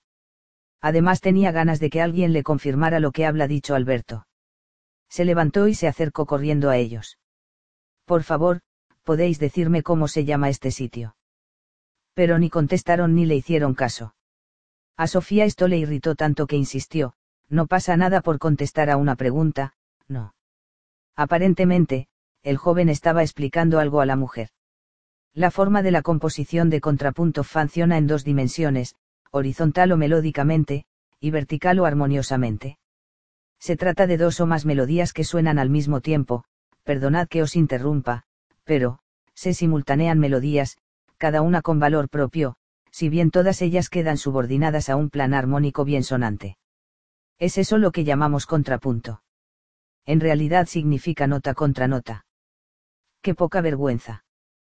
Pues no eran ni sordos ni ciegos. Sofía intentó captar su atención por tercera vez, poniéndose en el camino para cerrarles el paso. Simplemente la empujaron hacia un lado. Creo que se está levantando viento, dijo la joven. Sofía volvió corriendo al lado de Alberto. No me escuchan. Dijo, y al decir esto, se acordó del sueño sobre Gilda y la cruz de oro. Ese es el precio que tenemos que pagar. Si nos hemos salido a escondidas de un libro, no podemos esperar tener exactamente los mismos privilegios que el autor del libro. Pero estamos aquí. A partir de ahora no tendremos ni un día más de los que teníamos cuando abandonamos la fiesta filosófica de tu jardín. Tampoco tendremos nunca un contacto real con la gente que nos rodea. Un auténtico filósofo jamás dice nunca. Tienes reloj. Son las ocho. ¿Qué es la hora que era cuando salimos de tu casa? Sí. Es hoy cuando el padre de Gilda vuelve del Líbano. Por eso tenemos que darnos prisa. ¿Por qué? No tienes interés en saber lo que pasará cuando el mayor llegue a Bierkli. Claro, pero, ven. Empezaron a bajar hacia el centro. Se cruzaban con la gente, pero todo el mundo les pasaba como si fueran aire. Caminaban al lado de los coches aparcados. De pronto Alberto se detuvo delante de un coche deportivo rojo, con la capota plegada. Creo que podemos utilizar este, dijo. Pero me tengo que asegurar de que es nuestro coche. No entiendo nada. Entonces tendré que explicártelo. No podemos teoger sin más un coche que pertenezca a alguien de esta ciudad. ¿Cómo crees que reaccionaría la gente al descubrir que el coche va sin conductor? Y además, tampoco creo que lográramos arrancarlo. ¿Y el Deportivo Rojo? Creo que lo reconozco de una vieja película. Perdona, pero para ser sincera tengo que decirte que todas esas misteriosas insinuaciones están empezando a molestarme. Es un coche imaginario, Sofía. Es exactamente como nosotros. La gente solo ve aquí un lugar vacío. De eso es de lo que nos. Tenemos que asegurar, antes de ponernos en marcha. Se pusieron a esperar. Al cabo de unos instantes, llegó un chico montado en bicicleta por la acera. De pronto, pasó a través del coche rojo. Ya ves. Es como nosotros. Alberto abrió la puerta delantera derecha. Adelante. Dijo, y Sofía se metió en el coche. Alberto se sentó en el asiento del conductor, la llave estaba puesta, la giró y el coche arrancó. Pronto se encontraban en la carretera hacia el sur. Poco a poco empezaron a ver grandes hogueras de San Juan. Estamos en la noche de San Juan, Sofía. Es maravilloso, ¿verdad? Y el viento sopla fuerte en los coches descapotables. Es verdad que nadie nos ve. Solo aquellos que son como nosotros. Quizás nos encontremos con alguno de ellos. ¿Qué hora es? Las ocho y media. Entonces tenemos que coger un atajo, no podemos seguir detrás de este camión. Alberto se metió en un campo de trigo. Sofía miró hacia atrás y vio que dejaban tras ellos una ancha franja de mieses aplastadas. Mañana dirán que ha sido el viento, que ha pasado por el campo, dijo Alberto. El mayor Albert Nay había aterrizado en Kastrup, el aeropuerto de Copenhague. Eran las cuatro y media del sábado, 23 de junio. El día había sido muy largo. La penúltima etapa de sí el viaje la había hecho en avión desde Roma. Pasó el control de pasaportes vestido con ese uniforme de las Naciones Unidas del que siempre había estado tan orgulloso. No se representaba solo a sí mismo, tampoco representaba solo a su propio país. Albert Nay representaba un sistema de derecho internacional, y una tradición de siglos que ahora abarcaba todo el planeta. Llevaba una pequeña bolsa en bandolera, el resto del equipaje lo había facturado desde Roma. Solo tuvo que presentar su pasaporte rojo. Nada que declarar. El mayor Albert Nagy tenía que pasar tres horas en Castrap a la espera de que saliera el avión para Kristiansand. Podría comprar algunos regalos para la familia. Hacía casi dos semanas había enviado a Hilda el regalo más grande que había hecho jamás. Marit lo había dejado sobre su mesilla para que lo tuviera al despertarse en su cumpleaños. Albert no había hablado con Hilda después de la llamada de aquella noche. Albert se compró algunos periódicos noruegos. Pero solo le había dado tiempo a echar un vistazo a los titulares cuando escuchó algo por los altavoces, comunicado personal para el señor Albert Nay. Se ruega al señor Albert Nay que se presente en el mostrador de la SAS. ¿Qué sería? Albert sintió que una oleada de miedo le subía por la espalda. No le mandarían de nuevo al Líbano. Habría sucedido algo en casa. Se presentó enseguida en el mostrador de información. Soy Albert Nay. Tenga. Es urgente. Abrió el sobre inmediatamente. Dentro había un sobre más pequeño. Y en ese sobre ponía, Mayor Albert Nay C barra o información de SAS, Aeropuerto de Kastrap Copenhague. Albert estaba nervioso. Abrió el pequeño sobre y encontró una notita. Querido papá. Te doy la bienvenida. Como ves, no podía aguantar hasta que llegaras a casa. Perdona que te haya hecho llamar por los altavoces. Era lo más sencillo. Pede desgraciadamente, ha llegado una demanda de indemnización del asesor fiscal Ingeburgsen por el percance ocurrido a un Mercedes robado. Pede, pede, quizás esté sentada en el jardín cuando llegues. Pero también puede ser que sepas algo más de mí antes. Pede, pede, pede, tengo miedo de quedarme demasiado tiempo en él. Jardín. En esos sitios es muy fácil hundirse en el suelo. Un abrazo de Hilda, que ha tenido mucho tiempo para preparar tu regreso. Albert Nagy sonrió ligeramente, pero no le gustaba ser manipulado de esa manera. Siempre había apreciado llevar un buen control sobre su propia vida. Y ahora esa pequeña hija suya estaba dirigiendo desde su casa en Lillesand, los movimientos de su padre en el aeropuerto de Copenhague. ¿Cómo lo había conseguido? Metió el sobre en un bolsillo de la camisa y empezó a pasear por las galerías comerciales. Al entrar en la tienda donde vendían alimentos típicos de Dinamarca vio un pequeño sobre que estaba pegado al cristal de la puerta. Mayor Nay, ponía en el sobre, escrito con un rotulador gordo. Albert despegó el sobre y lo abrió. Mensaje personal al mayor Albert Nayce barra o alimentos de Dinamarca. Aeropuerto de Kastrap. Querido papá, me gustaría que nos compraras un salami danés grande, de dos kilos si puede ser. Y a mamá seguro que le gustará el fuet coñac. Pede el caviar de Limfjord tampoco se despreciará. Abrazos, Gilda. Albert miró a su alrededor. No estaría Gilda cerca. No le habría regalado Marit un viaje a Copenhague para que se encontrara con él allí. Era la letra de Gilda. De pronto, el observador de las Naciones Unidas empezó a sentirse el mismo observado. Tenía la sensación de que todo lo que hacía estaba dirigido por control remoto. Se sintió como un muñeco en manos de un niño. Entró en la tienda y compró un salami de dos kilos, un fuet al coñac y tres frasquitos de caviar de Limfjord. Luego continuó su paseo por las galerías comerciales. Quería comprarle un buen regalo de cumpleaños a Gilda. Estaría bien una calculadora. O una pequeña radio. Sí, eso.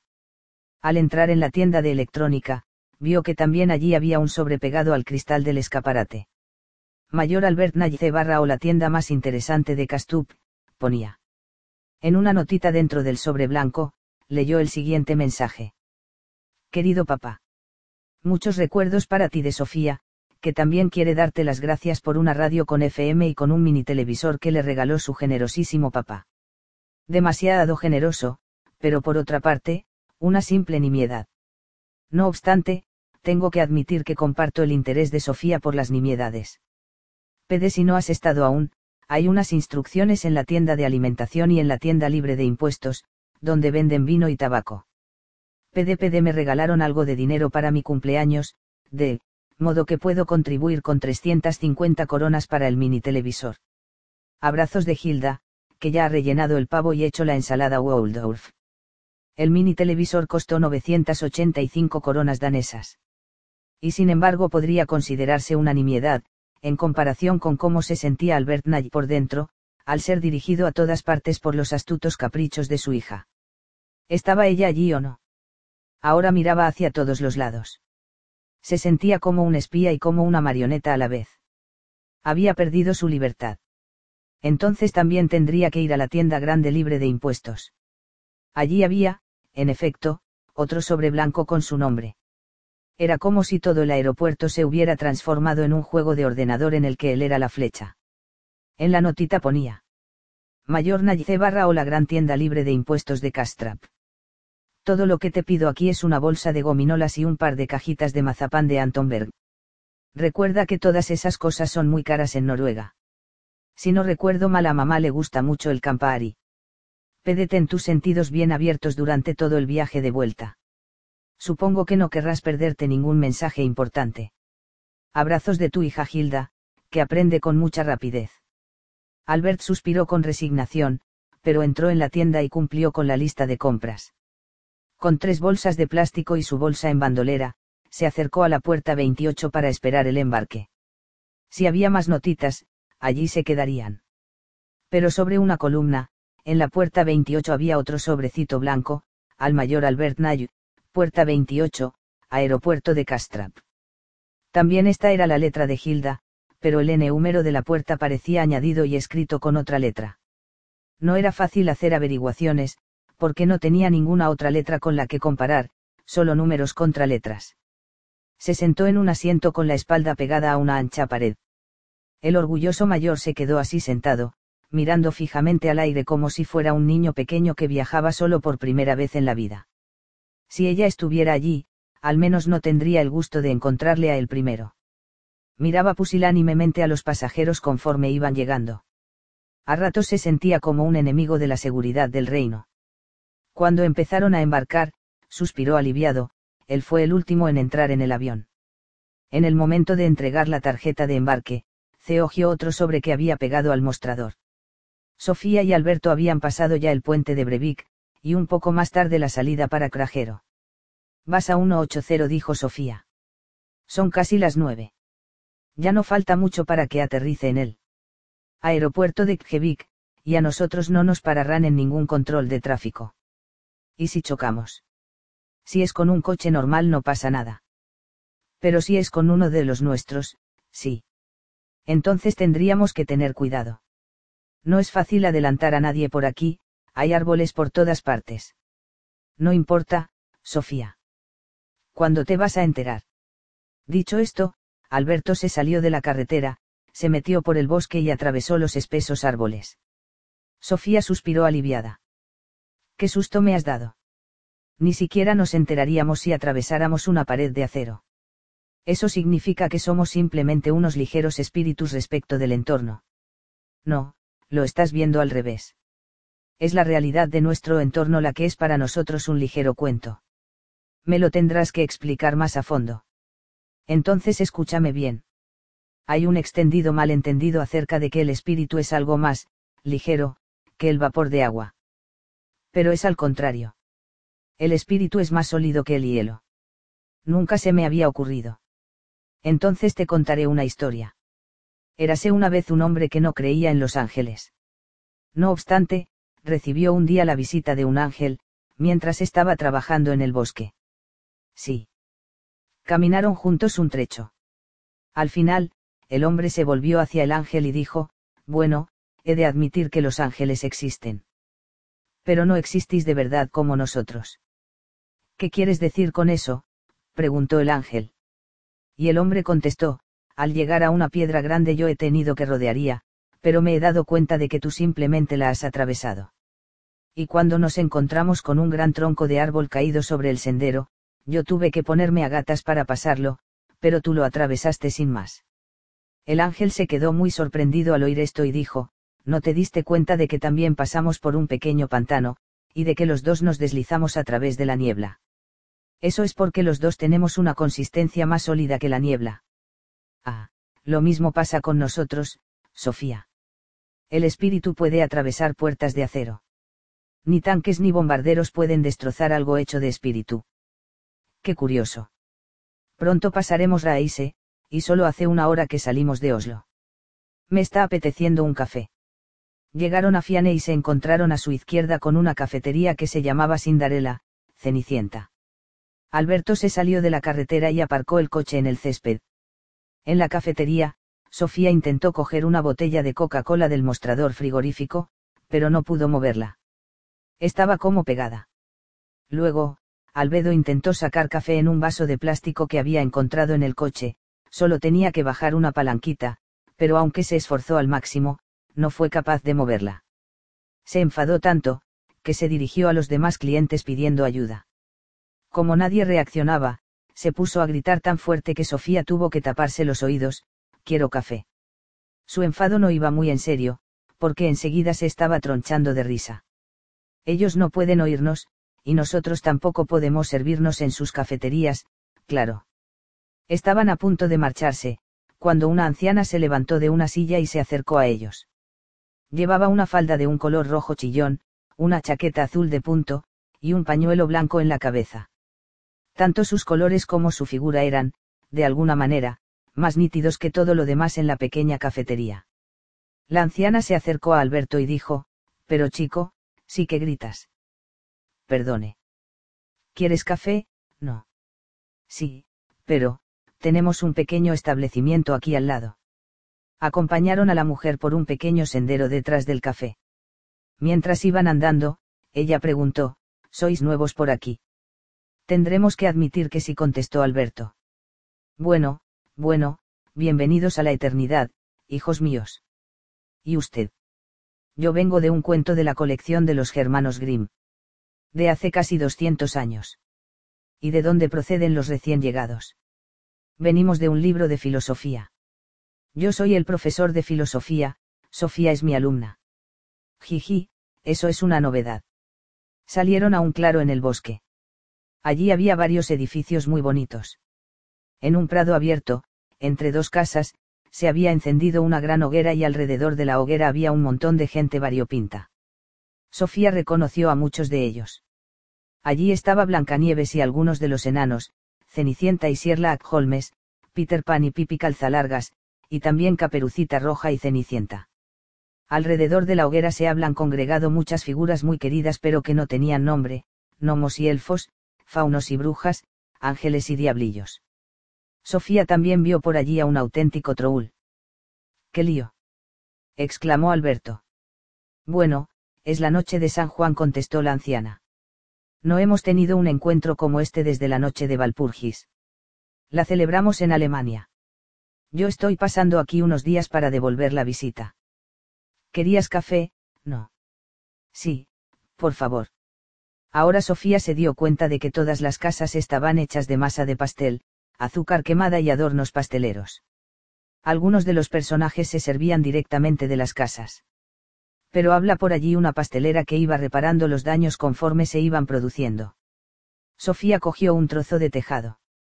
Le supo mejor y más dulce que todo lo que había probado a lo largo de su vida. La mujer volvió enseguida con una taza de café. Muchas gracias, dijo Alberto. ¿Y qué queréis pagar por el café? Pagar. Solemos pagar con una historia. Por el café basta con un trocito. Podríamos contar toda la increíble historia de la humanidad, dijo Alberto. Pero lo malo es que tenemos muchísima prisa. Podemos volver y pagar en otra ocasión. Claro que sí. ¿Por qué tenéis tanta prisa? Alberto explicó lo que tenían que hacer, y la mujer dijo al final, bueno, ha sido agradable ver caras nuevas. Pero deberíais cortar pronto el cordón umbilical nosotros ya no dependemos de la carne y de la sangre de cristianos. Pertenecemos al pueblo invisible. Un poco más tarde, Sofía y Alberto estaban de vuelta en el césped, delante del café Sindarela justo al lado del pequeño deportivo rojo, había una madre muy nerviosa que estaba ayudando a su pequeño hijo a hacer pis cogiendo un par de atajos espontáneos por sitios insólitos, no tardaron mucho en llegar a Lillesand. El vuelo SK-876, procedente de Copenhague, aterrizó en Pjevik a las 9 y 35 como estaba previsto. Mientras el avión salía del aeropuerto de Copenhague, el mayor abrió el último sobre que había encontrado en el mostrador de embarque. En una notita dentro del sobre ponía. Al comandante Nayu, en el momento en que entrega la carta de embarque en Castrap, la noche de San Juan de 1990. Querido papá. A lo mejor pensabas que iba a aparecer en Copenhague. No, papá, mi control sobre ti es más complicado que eso. Te veo por todas partes, papá. He ido a ver a una familia gitana tradicional, que una vez, hace muchísimos años, vendió un espejo mágico de latón a mi bisabuela. Ahora también he conseguido una bola de cristal. En este momento estoy viendo que acabas de sentarte en el avión. Te recuerdo que te ajustes el cinturón de seguridad y que mantengas el respaldo del asiento recto hasta que se haya apagado la señal de, abróchense los cinturones. En cuanto el avión esté en el aire, podrás reclinar el asiento y echarte un sueño. Debes estar descansado cuando llegues a casa. El tiempo aquí en Lillesand es inmejorable, pero la temperatura es algo más baja que en el Líbano. Te deseo un buen viaje. Abrazos de tu hija bruja, la reina del espejo y la mayor protectora de la ironía. Albert no había podido determinar del todo si estaba enfadado o simplemente cansado y resignado pero de pronto se echó a reír. Se reía tan ruidosamente que los pasajeros se volvieron hacia él para mirarle. Entonces el avión despegó. En realidad Hilda le había dado a probar su propia medicina. Pero no había una diferencia importante. Su medicina había caído principalmente sobre Sofía V. Alberto y ellos no eran más que imaginación. Hizo como Hilda le había sugerido. Echó el asiento hacia atrás y se dispuso a dormir un rato no se volvió a despertar del todo hasta después de haber pasado el control de pasaportes. Fuera, en el gran vestíbulo del aeropuerto de Kjevik, se encontró con una manifestación. Eran ocho o diez personas, la mayoría de la edad de Hilda. En sus pancartas ponía, Bienvenido a casa papá, Hilde te espera en el jardín y la ironía en marcha lo peor era que no podía meterse en un taxi rápidamente, porque tenía que esperar al equipaje. Mientras tanto los amigos de Hilda pasaban por delante de él, obligándole a leer los carteles una V otra vez. Pero se derritió cuando una de las chicas se acercó a él con un ramo de rosas. Albert buscó en una de las bolsas y dio una barra de mazapán a cada uno de los manifestantes. Solo quedaban dos para Gilda. Cuando llegó el equipaje por la cinta, apareció un joven que le explicó que estaba bajo el mando de la reina del espejo y que tenía órdenes de llevarle a Bierkley. Los demás manifestantes desaparecieron entre la multitud. Cogieron la carretera E18. En todos los puentes y entradas a túneles había carteles V banderitas con distintos textos, Bienvenido a casa, el pavo espera, te veo, papá. Albert Nalle suspiró aliviado y dio al conductor un billete de 100 coronas y tres botes de cerveza Elefant de Carlsberg, cuando el coche paró delante de la verja de Bierkley. Fue recibido por su mujer Marit delante de la casa. Tras un largo abrazo, preguntó, ¿dónde está? Está sentada en el muelle, Albert. Alberto y Solía aparcaron el Deportivo Rojo en la plaza de Lillesand, delante del Hotel Nourge. Eran las diez y cuarto vieron una gran hoguera en uno de los islotes de la bahía. ¿Cómo vamos a encontrar Bierkley? preguntó Sofía. Buscando. Supongo que recordarás la pintura de la cabaña del mayor. Pero tenemos que darnos prisa. Quiero estar allí antes de que él llegue. Empezaron a dar vueltas por pequeñas carreteras, pero también pasaron por piedras y montículos. Lo que sí sabían es que Bierkley estaba al lado del mar. De pronto Sofía gritó. Allí está. Lo hemos encontrado. Creo que tienes razón, pero no grites tanto. Pero si nadie puede oírnos. Querida Sofía, después de ese largo curso de filosofía me decepciona que saques conclusiones tan apresuradamente. Pero, no creerás que este lugar está totalmente carente de gnomos, trolls y hadas buenas. Ah, perdona. Atravesaron la verja y subieron por el caminito de grava delante de la casa. Alberto aparcó el coche en el césped, junto al balancín. Un poco más abajo había una mesa puesta para tres personas. La veo. Susurró Sofía. Está sentada en el borde del muelle, igual que en el sueño. ¿Ves cómo se parece este jardín al tuyo? Sí, es verdad. Con balancín y todo. ¿Puedo acercarme a ella? Claro que sí. Yo me quedo aquí. Sofía bajó corriendo al muelle. Estuvo a punto de tropezar con Gilda, pero la esquivó y se sentó tranquilamente a su lado. Gilda estaba manoseando una cuerda de la barca de remos, que estaba amarrada al muelle. En la mano izquierda tenía un papel con anotaciones. Era evidente que estaba esperando. Miró varias veces el reloj. A Sofía le pareció muy hermosa. Tenía el pelo largo, rubio y rizado. Y sus ojos eran de un verde intenso. Llevaba puesto un vestido de verano amarillo. Le recordaba un poco a Jorún. Sofía intentó hablarle, aunque sabía que no serviría de nada. Gilda. Soy Sofía. Gilda no daba señales de haber oído nada. Sofía se puso de rodillas y le gritó al oído, ¿me oyes, Gilda? Estás ciega y sorda. Se volvió interrogante la mirada de Gilda. Era una pequeña señal de que había oído algo, por muy débil que fuese. Luego se giró y miró directamente a los ojos de Sofía. No enfocó del todo la mirada, era como si mirase a través de ella. No tan alto, Sofía. Era Alberto el que hablaba desde el deportivo. Prefiero el jardín lleno de siranitas. Sofía se quedó muy quieta. Se sentía bien estando tan cerca de Gilda. De pronto se oyó una voz muy grave de hombre, Hildecita. Era el mayor, en uniforme y con casco azul. Estaba arriba en el jardín. Gilda se levantó rápidamente y fue corriendo hacia él.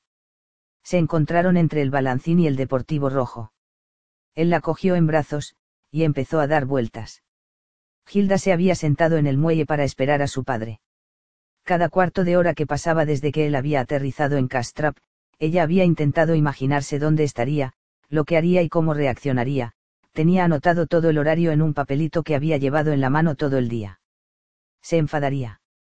No podía pensar que todo volvería a ser como antes, después de haberle escrito un libro tan misterioso. Vivió a mirar el reloj. Eran las diez y cuarto.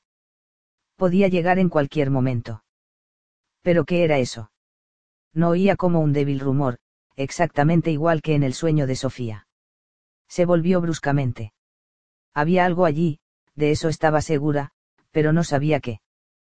Podría ser la noche de verano. Durante unos instantes, tuvo miedo de ser vidente. Hildecita. Tuvo que volverse en dirección contraria. Era papá. Estaba arriba en el jardín. Hilda se levantó y fue corriendo hacia él. Se encontraron junto al balancín. Él la cogió en brazos y empezó a dar vueltas. Hilda empezó a llorar, y también el mayor tuvo que tragarse las lágrimas.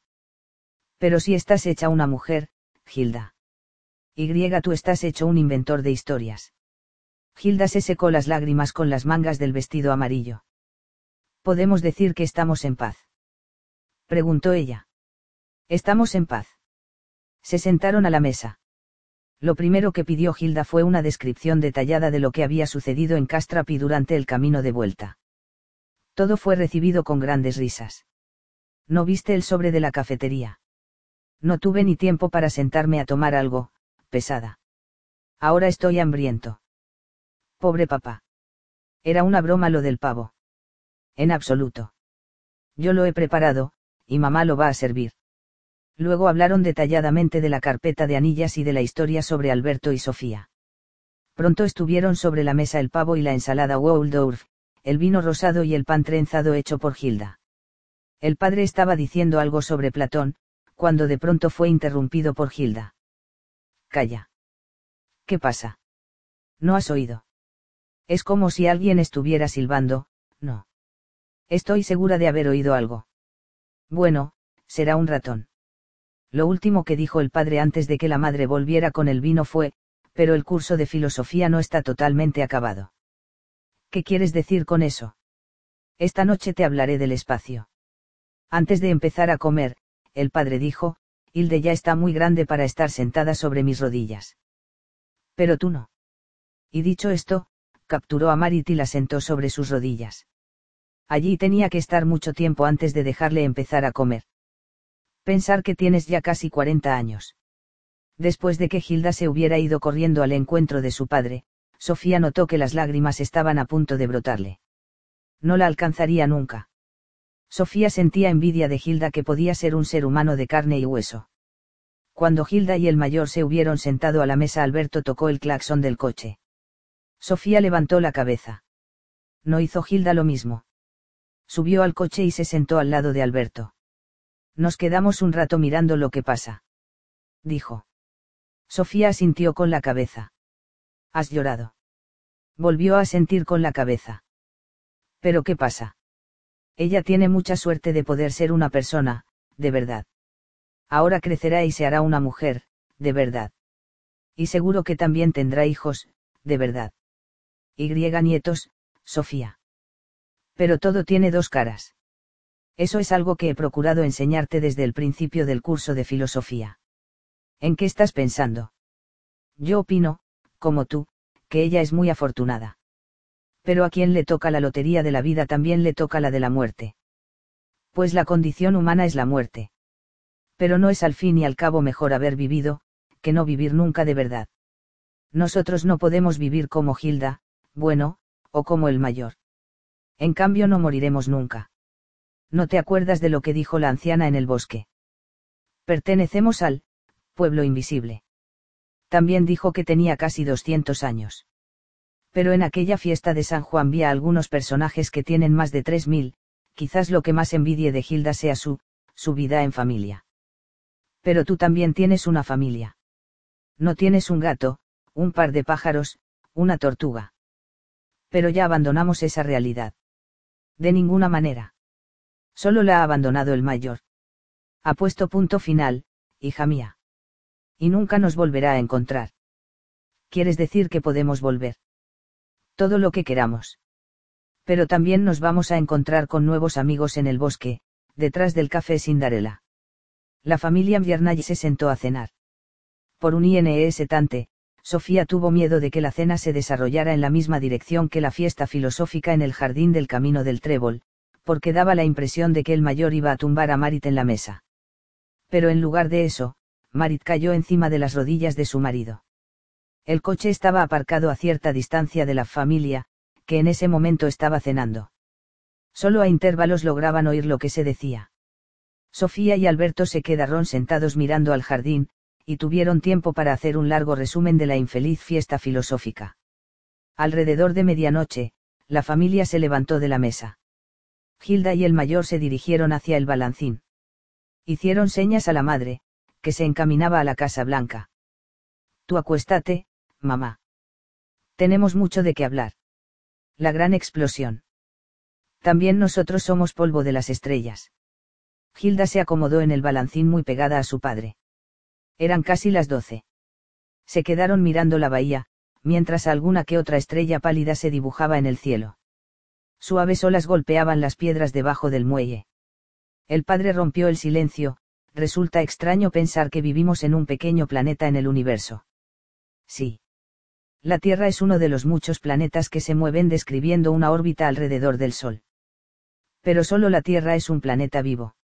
Y quizás el único en todo el universo. Sí, es posible. Pero también puede ser que el universo esté lleno de vida, porque universo es inmenso. Y las distancias son tan enormes que las medimos en, minutos luz, y, años luz. ¿Y eso qué significa en realidad? Un minuto luz es la distancia que recorre la luz en un minuto. Y eso es mucho, porque la luz viaja por el universo a 300. 000 kilómetros en solo un segundo. Un minuto luces, en otras palabras, 300. 000 por 60, o 18 millones de kilómetros. Un año luces por tanto casi 10 billones, con B, de kilómetros. ¿A qué distancia está el Sol? A un poco más de 8 minutos luz. Los rayos de sol que nos calientan las mejillas un cálido día de junio han viajado por el universo durante 8 minutos antes de llegar a nosotros. Sigue. La distancia a Plutón, que es el planeta más lejano de nuestro sistema solar, es de más de 5 horas luz desde nuestro propio planeta. Cuando un astrónomo mira a Plutón en su telescopio en realidad ve 5 horas hacia atrás en el tiempo. También podríamos decir que la imagen de Plutón emplea 5 horas en llegar hasta aquí. Es un poco difícil imaginárselo, pero creo que entiendo lo que dices.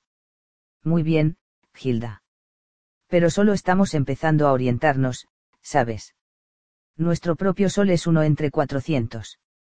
000 millones de otros astros en una galaxia que llamamos Vía Láctea. Esta galaxia se parece a un gran disco en el que nuestro propio Sol está situado en uno de sus varios brazos en espiral.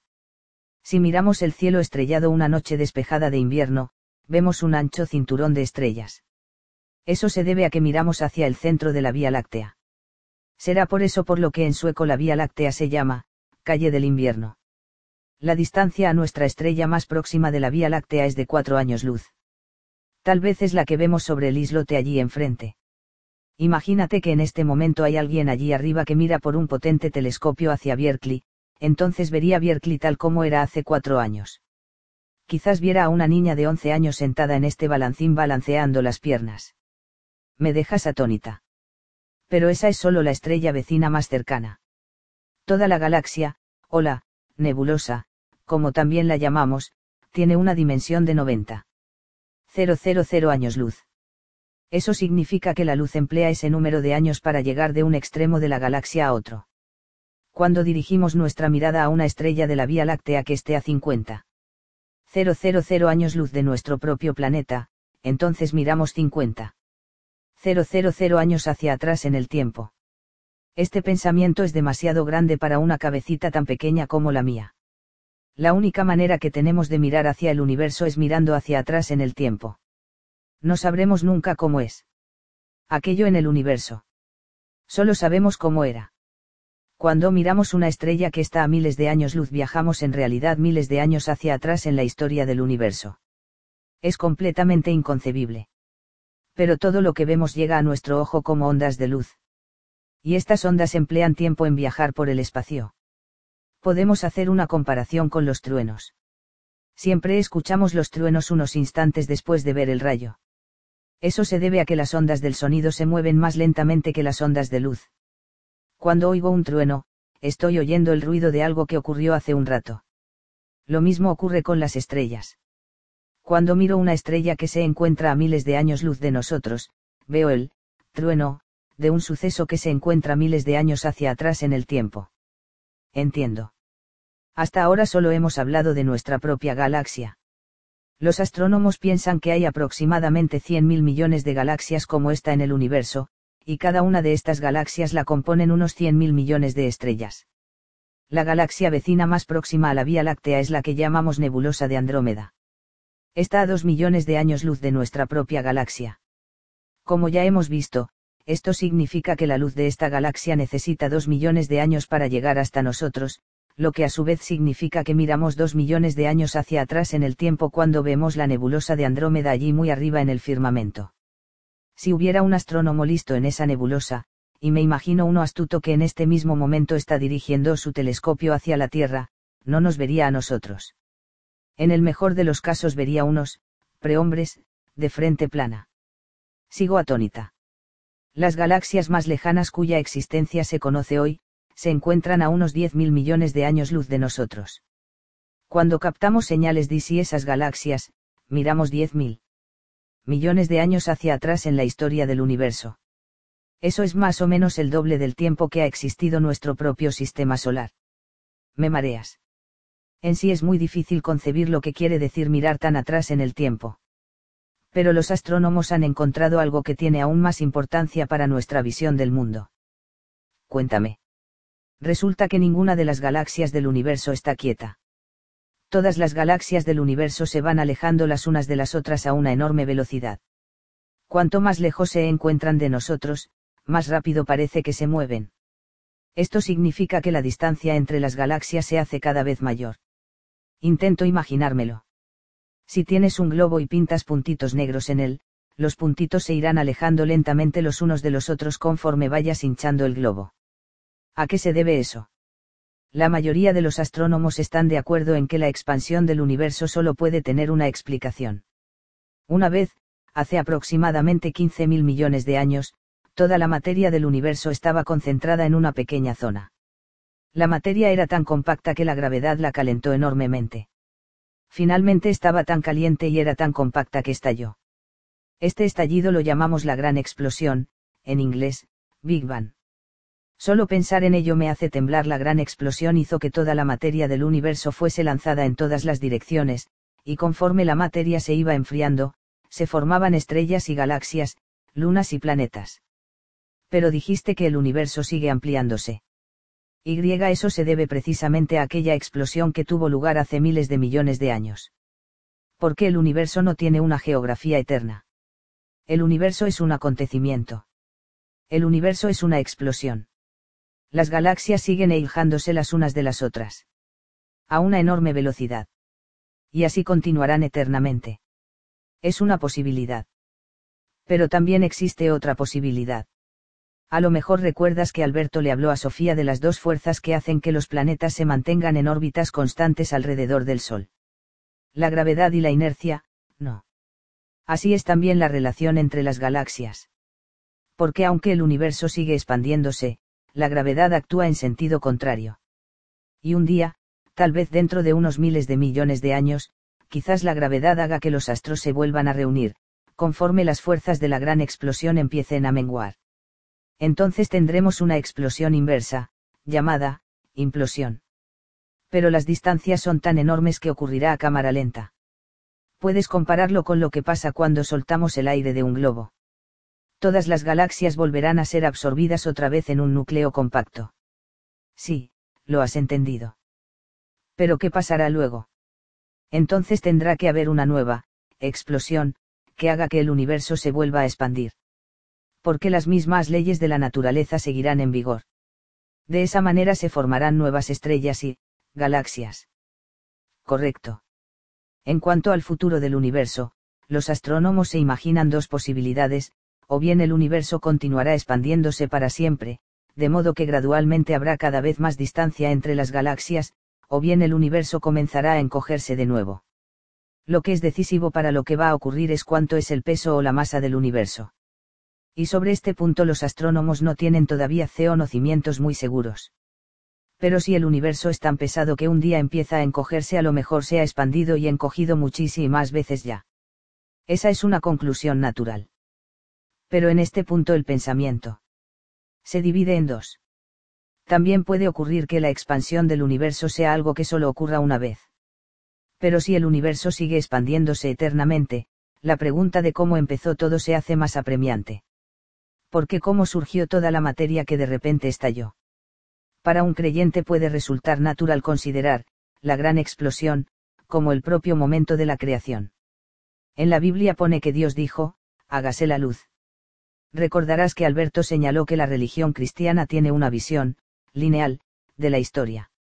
Desde una fe cristiana en la creación, conviene más pensar que el universo se seguirá expandiendo. Sí. En Oriente han tenido una visión cíclica de la historia. Es decir, que la historia se repite eternamente. En la India existe por ejemplo una vieja doctrina según la cual el mundo constantemente se desdobla para luego volverse a empaquetar así se alterna entre lo que los hindúes llaman, día de Brahman y, noche de Brahman. Esta idea armoniza mejor, naturalmente, con que el universo se expanda y se encoja, para volver a expandirse después, en un eterno proceso, cíclico. Me lo imagino como un gran corazón cósmico que late y late y late, a mí me parece que las dos teorías son igual de inconcebibles e igual de emocionantes. Y pueden compararse con la gran paradoja de la eternidad en la que Sofía una vez estuvo pensando sentada en su jardín, o el universo ha existido siempre, o ha nacido una vez de repente de la nada. Gilda se echó mano a la frente. ¿Qué ha sido eso? Creo que me ha picado un tábano. Habrá sido Sócrates que intentaba sacarte del letargo. Sofía y Alberto habían estado sentados en el Deportivo Rojo escuchando al mayor hablar a Gilda sobre el universo. ¿Te has dado cuenta de que los papeles han sido completamente cambiados? Preguntó Alberto después de un rato. ¿Qué quieres decir? Antes eran ellos quienes nos escuchaban a nosotros, y nosotros no los podíamos ver. Ahora somos nosotros quienes los escuchamos a ellos, pero ahora ellos no nos pueden ver a nosotros. E incluso hay algo más. ¿En qué estás pensando? Al principio no sabíamos que existía otra realidad, en la que vivían Gilda y el mayor. Ahora son ellos los que no saben nada de nuestra realidad. Esa es la dulce venganza. Pero el mayor podría intervenir en nuestro mundo, nuestro mundo no fue sino una intervención suya. No quiero perder la esperanza de que también nosotros podamos un día intervenir en su mundo. Pero sabes que eso es completamente imposible. ¿Te acuerdas de lo que pasó en el café Sindarela? Vi cómo te quedaste tirando de aquella botella de Coca-Cola. Sofía se quedó mirando al jardín mientras el mayor hablaba de, la gran explosión. Esta expresión le hizo pensar en algo. Empezó a hurgar en el coche. ¿Qué pasa? Preguntó Alberto. Nada. Abrió la guantera y encontró una llave inglesa. Con la llave en la mano se acercó al balancín y se puso justo delante de Hilda y su padre. Primero intentó captar la mirada de Hilda, pero le fue imposible. Al final levantó la llave inglesa muy alto por encima de su cabeza y golpeó con ella muy fuerte la frente de Hilda. ¡Ay! dijo Hilda. Luego Sofía también golpeó con la llave inglesa la frente del mayor, pero él no reaccionó en absoluto. ¿Qué ha sido eso? preguntó él. Hilda le miró, creo que me ha picado un tábano. Habrá sido Sócrates que intentaba sacarte del letargo. Sofía se tumbó en la hierba e intentó empujar el Bealancín. Pero no se movía ni un ápice. O había conseguido que se moviera un milímetro. Sopla como un vientecillo fresco por el suelo, dijo Gilda. A mí me parece que tenemos una temperatura muy suave, pero no es solo eso. Aquí hay algo. Solamente tú y yo y la suave noche de verano. No, hay algo en el aire. ¿Qué puede ser? ¿Te acuerdas del plan secreto de Alberto? como no me iba a acordar. Y desaparecieron de la fiesta en el jardín. Como si se los hubiera tragado la tierra. Pero, como si se los hubiera tragado la tierra. En algún punto la historia tiene que acabar. Solo era algo que yo escribí. Aquello sí, pero no lo que ocurrió después. Fíjate, si estuvieran aquí, ¿crees que eso puede ser? Siento algo extraño, papá. Sofía volvió corriendo al coche. Impresionante tuvo que admitir Alberto, mientras ella se metía en el coche con la llave inglesa. A lo mejor resulta que la chica tiene facultades especiales. El mayor puso su brazo alrededor de Hilda. Has oído la maravillosa música de las olas que golpean las piedras. Mañana tendremos que llevar la barca al agua. Pero oyes los extraños susurros del viento. Mira cómo tiemblan las hojas de los álamos. Es el planeta vivo, escribiste que había algo entre líneas. Sí. Quizás haya algo, entre líneas también en este jardín. Desde luego la naturaleza está llena de enigmas. Y estamos hablando de las estrellas del firmamento. Pronto habrá estrellas en el agua también. Sí, eso que llamabas la fosforescencia del mar cuando eras pequeña. En cierta manera tenías razón, porque tanto la fosforescencia como todos los demás organismos están hechos de elementos químicos que algún día fueron mezclados y cocidos en una estrella. Nosotros también. Sí, también nosotros somos polvo de las estrellas. Qué bonito. Cuando los radiotelescopios captan luz de galaxias lejanas que se encuentran a miles de millones de años luz de distancia, registran el aspecto que tenía el espacio en el tiempo primigenio, justo después de la gran explosión todo lo que los seres humanos vemos en el cielo son fósiles cósmicos de hace miles y millones de años. Lo único que puede hacer un astrólogo es predecir el pasado. Porque las estrellas de las constelaciones se han distanciado las unas de las otras antes de que la luz de las estrellas llegue hasta nosotros. Hace solo un par de miles de años las constelaciones tenían un aspecto bastante diferente al que tienen hoy. No lo sabía. En una noche despejada vemos millones, por no decir miles de millones, de años hacia atrás en la historia del universo. De alguna manera emprendemos el viaje de vuelta a casa. Eso me lo tienes que explicar mejor. También tú y yo empezamos con la gran explosión. Porque toda la materia del universo es una unidad orgánica. Una vez, en los tiempos primigenios, toda la materia estaba concentrada en una bola que era tan densa que la cabeza de un alfiler habría pesado muchos miles de millones de toneladas. Este, átomo primigenio estalló debido a la enorme gravitación. Fue como si algo se rompiera. Pero al elevar la mirada hacia el cielo intentamos encontrar el camino de vuelta a nosotros mismos. Todas las estrellas y galaxias del universo están hechas de la misma materia. En algunas partes algunas de ellas se han juntado. Puede haber millones de años luz entre una y otra galaxia. Pero todas tienen el mismo origen. Todas las estrellas y los planetas son de la misma estirpe. Comprendo. ¿Qué es esa materia universal? ¿Qué fue aquello que hizo explosión hace miles de millones de años? ¿De dónde viene? Ese es el gran enigma. Pero es algo que nos atañe en lo más profundo. ¿Por qué nosotros mismos somos de esa materia? Somos una chispa de la gran hoguera que se encendió hace muchos miles de millones de años. Lo has expresado de una manera muy bonita.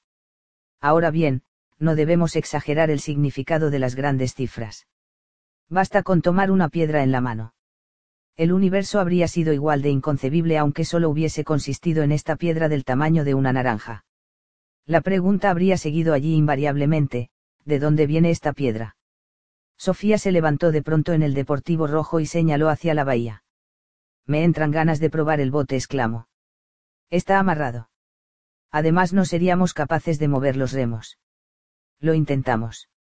Estamos en la noche de San Juan, por lo menos podemos bajar al agua. Salieron del coche y bajaron corriendo por el jardín. En el muelle intentaron soltar la cuerda, que estaba atada a una anilla de acero, pero no lograron ni siquiera moverla. Como si estuviera clavada, dijo Alberto.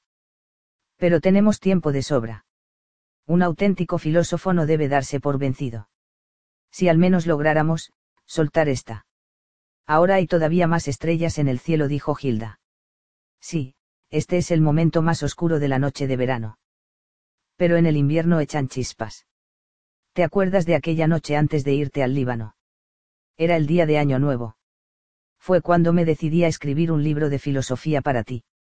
Estuve en una importante librería DC Christian Sandy también en la biblioteca municipal, pero no había nada apropiado para jóvenes. Es como si estuviéramos sentados en la punta de uno de los finos pelos de la blanca piel del conejo. Me pregunto si hay alguien allí afuera, en la noche de los años luz. El bote se ha soltado. Es verdad, no lo entiendo. Bajé a comprobar el amarre justo antes de que tú llegaras. De veras. Me recuerda a Sofía, cuando tomó prestado el bote de Alberto. ¿Te acuerdas de que lo dejó a la deriva? A lo mejor es ella la que ha estado por aquí. Tú te lo tomas a broma, pero yo tengo la sensación de que ha habido alguien aquí durante toda la noche. Uno de los dos tiene que nadar hasta allí. Lo haremos los dos, papá. Fin.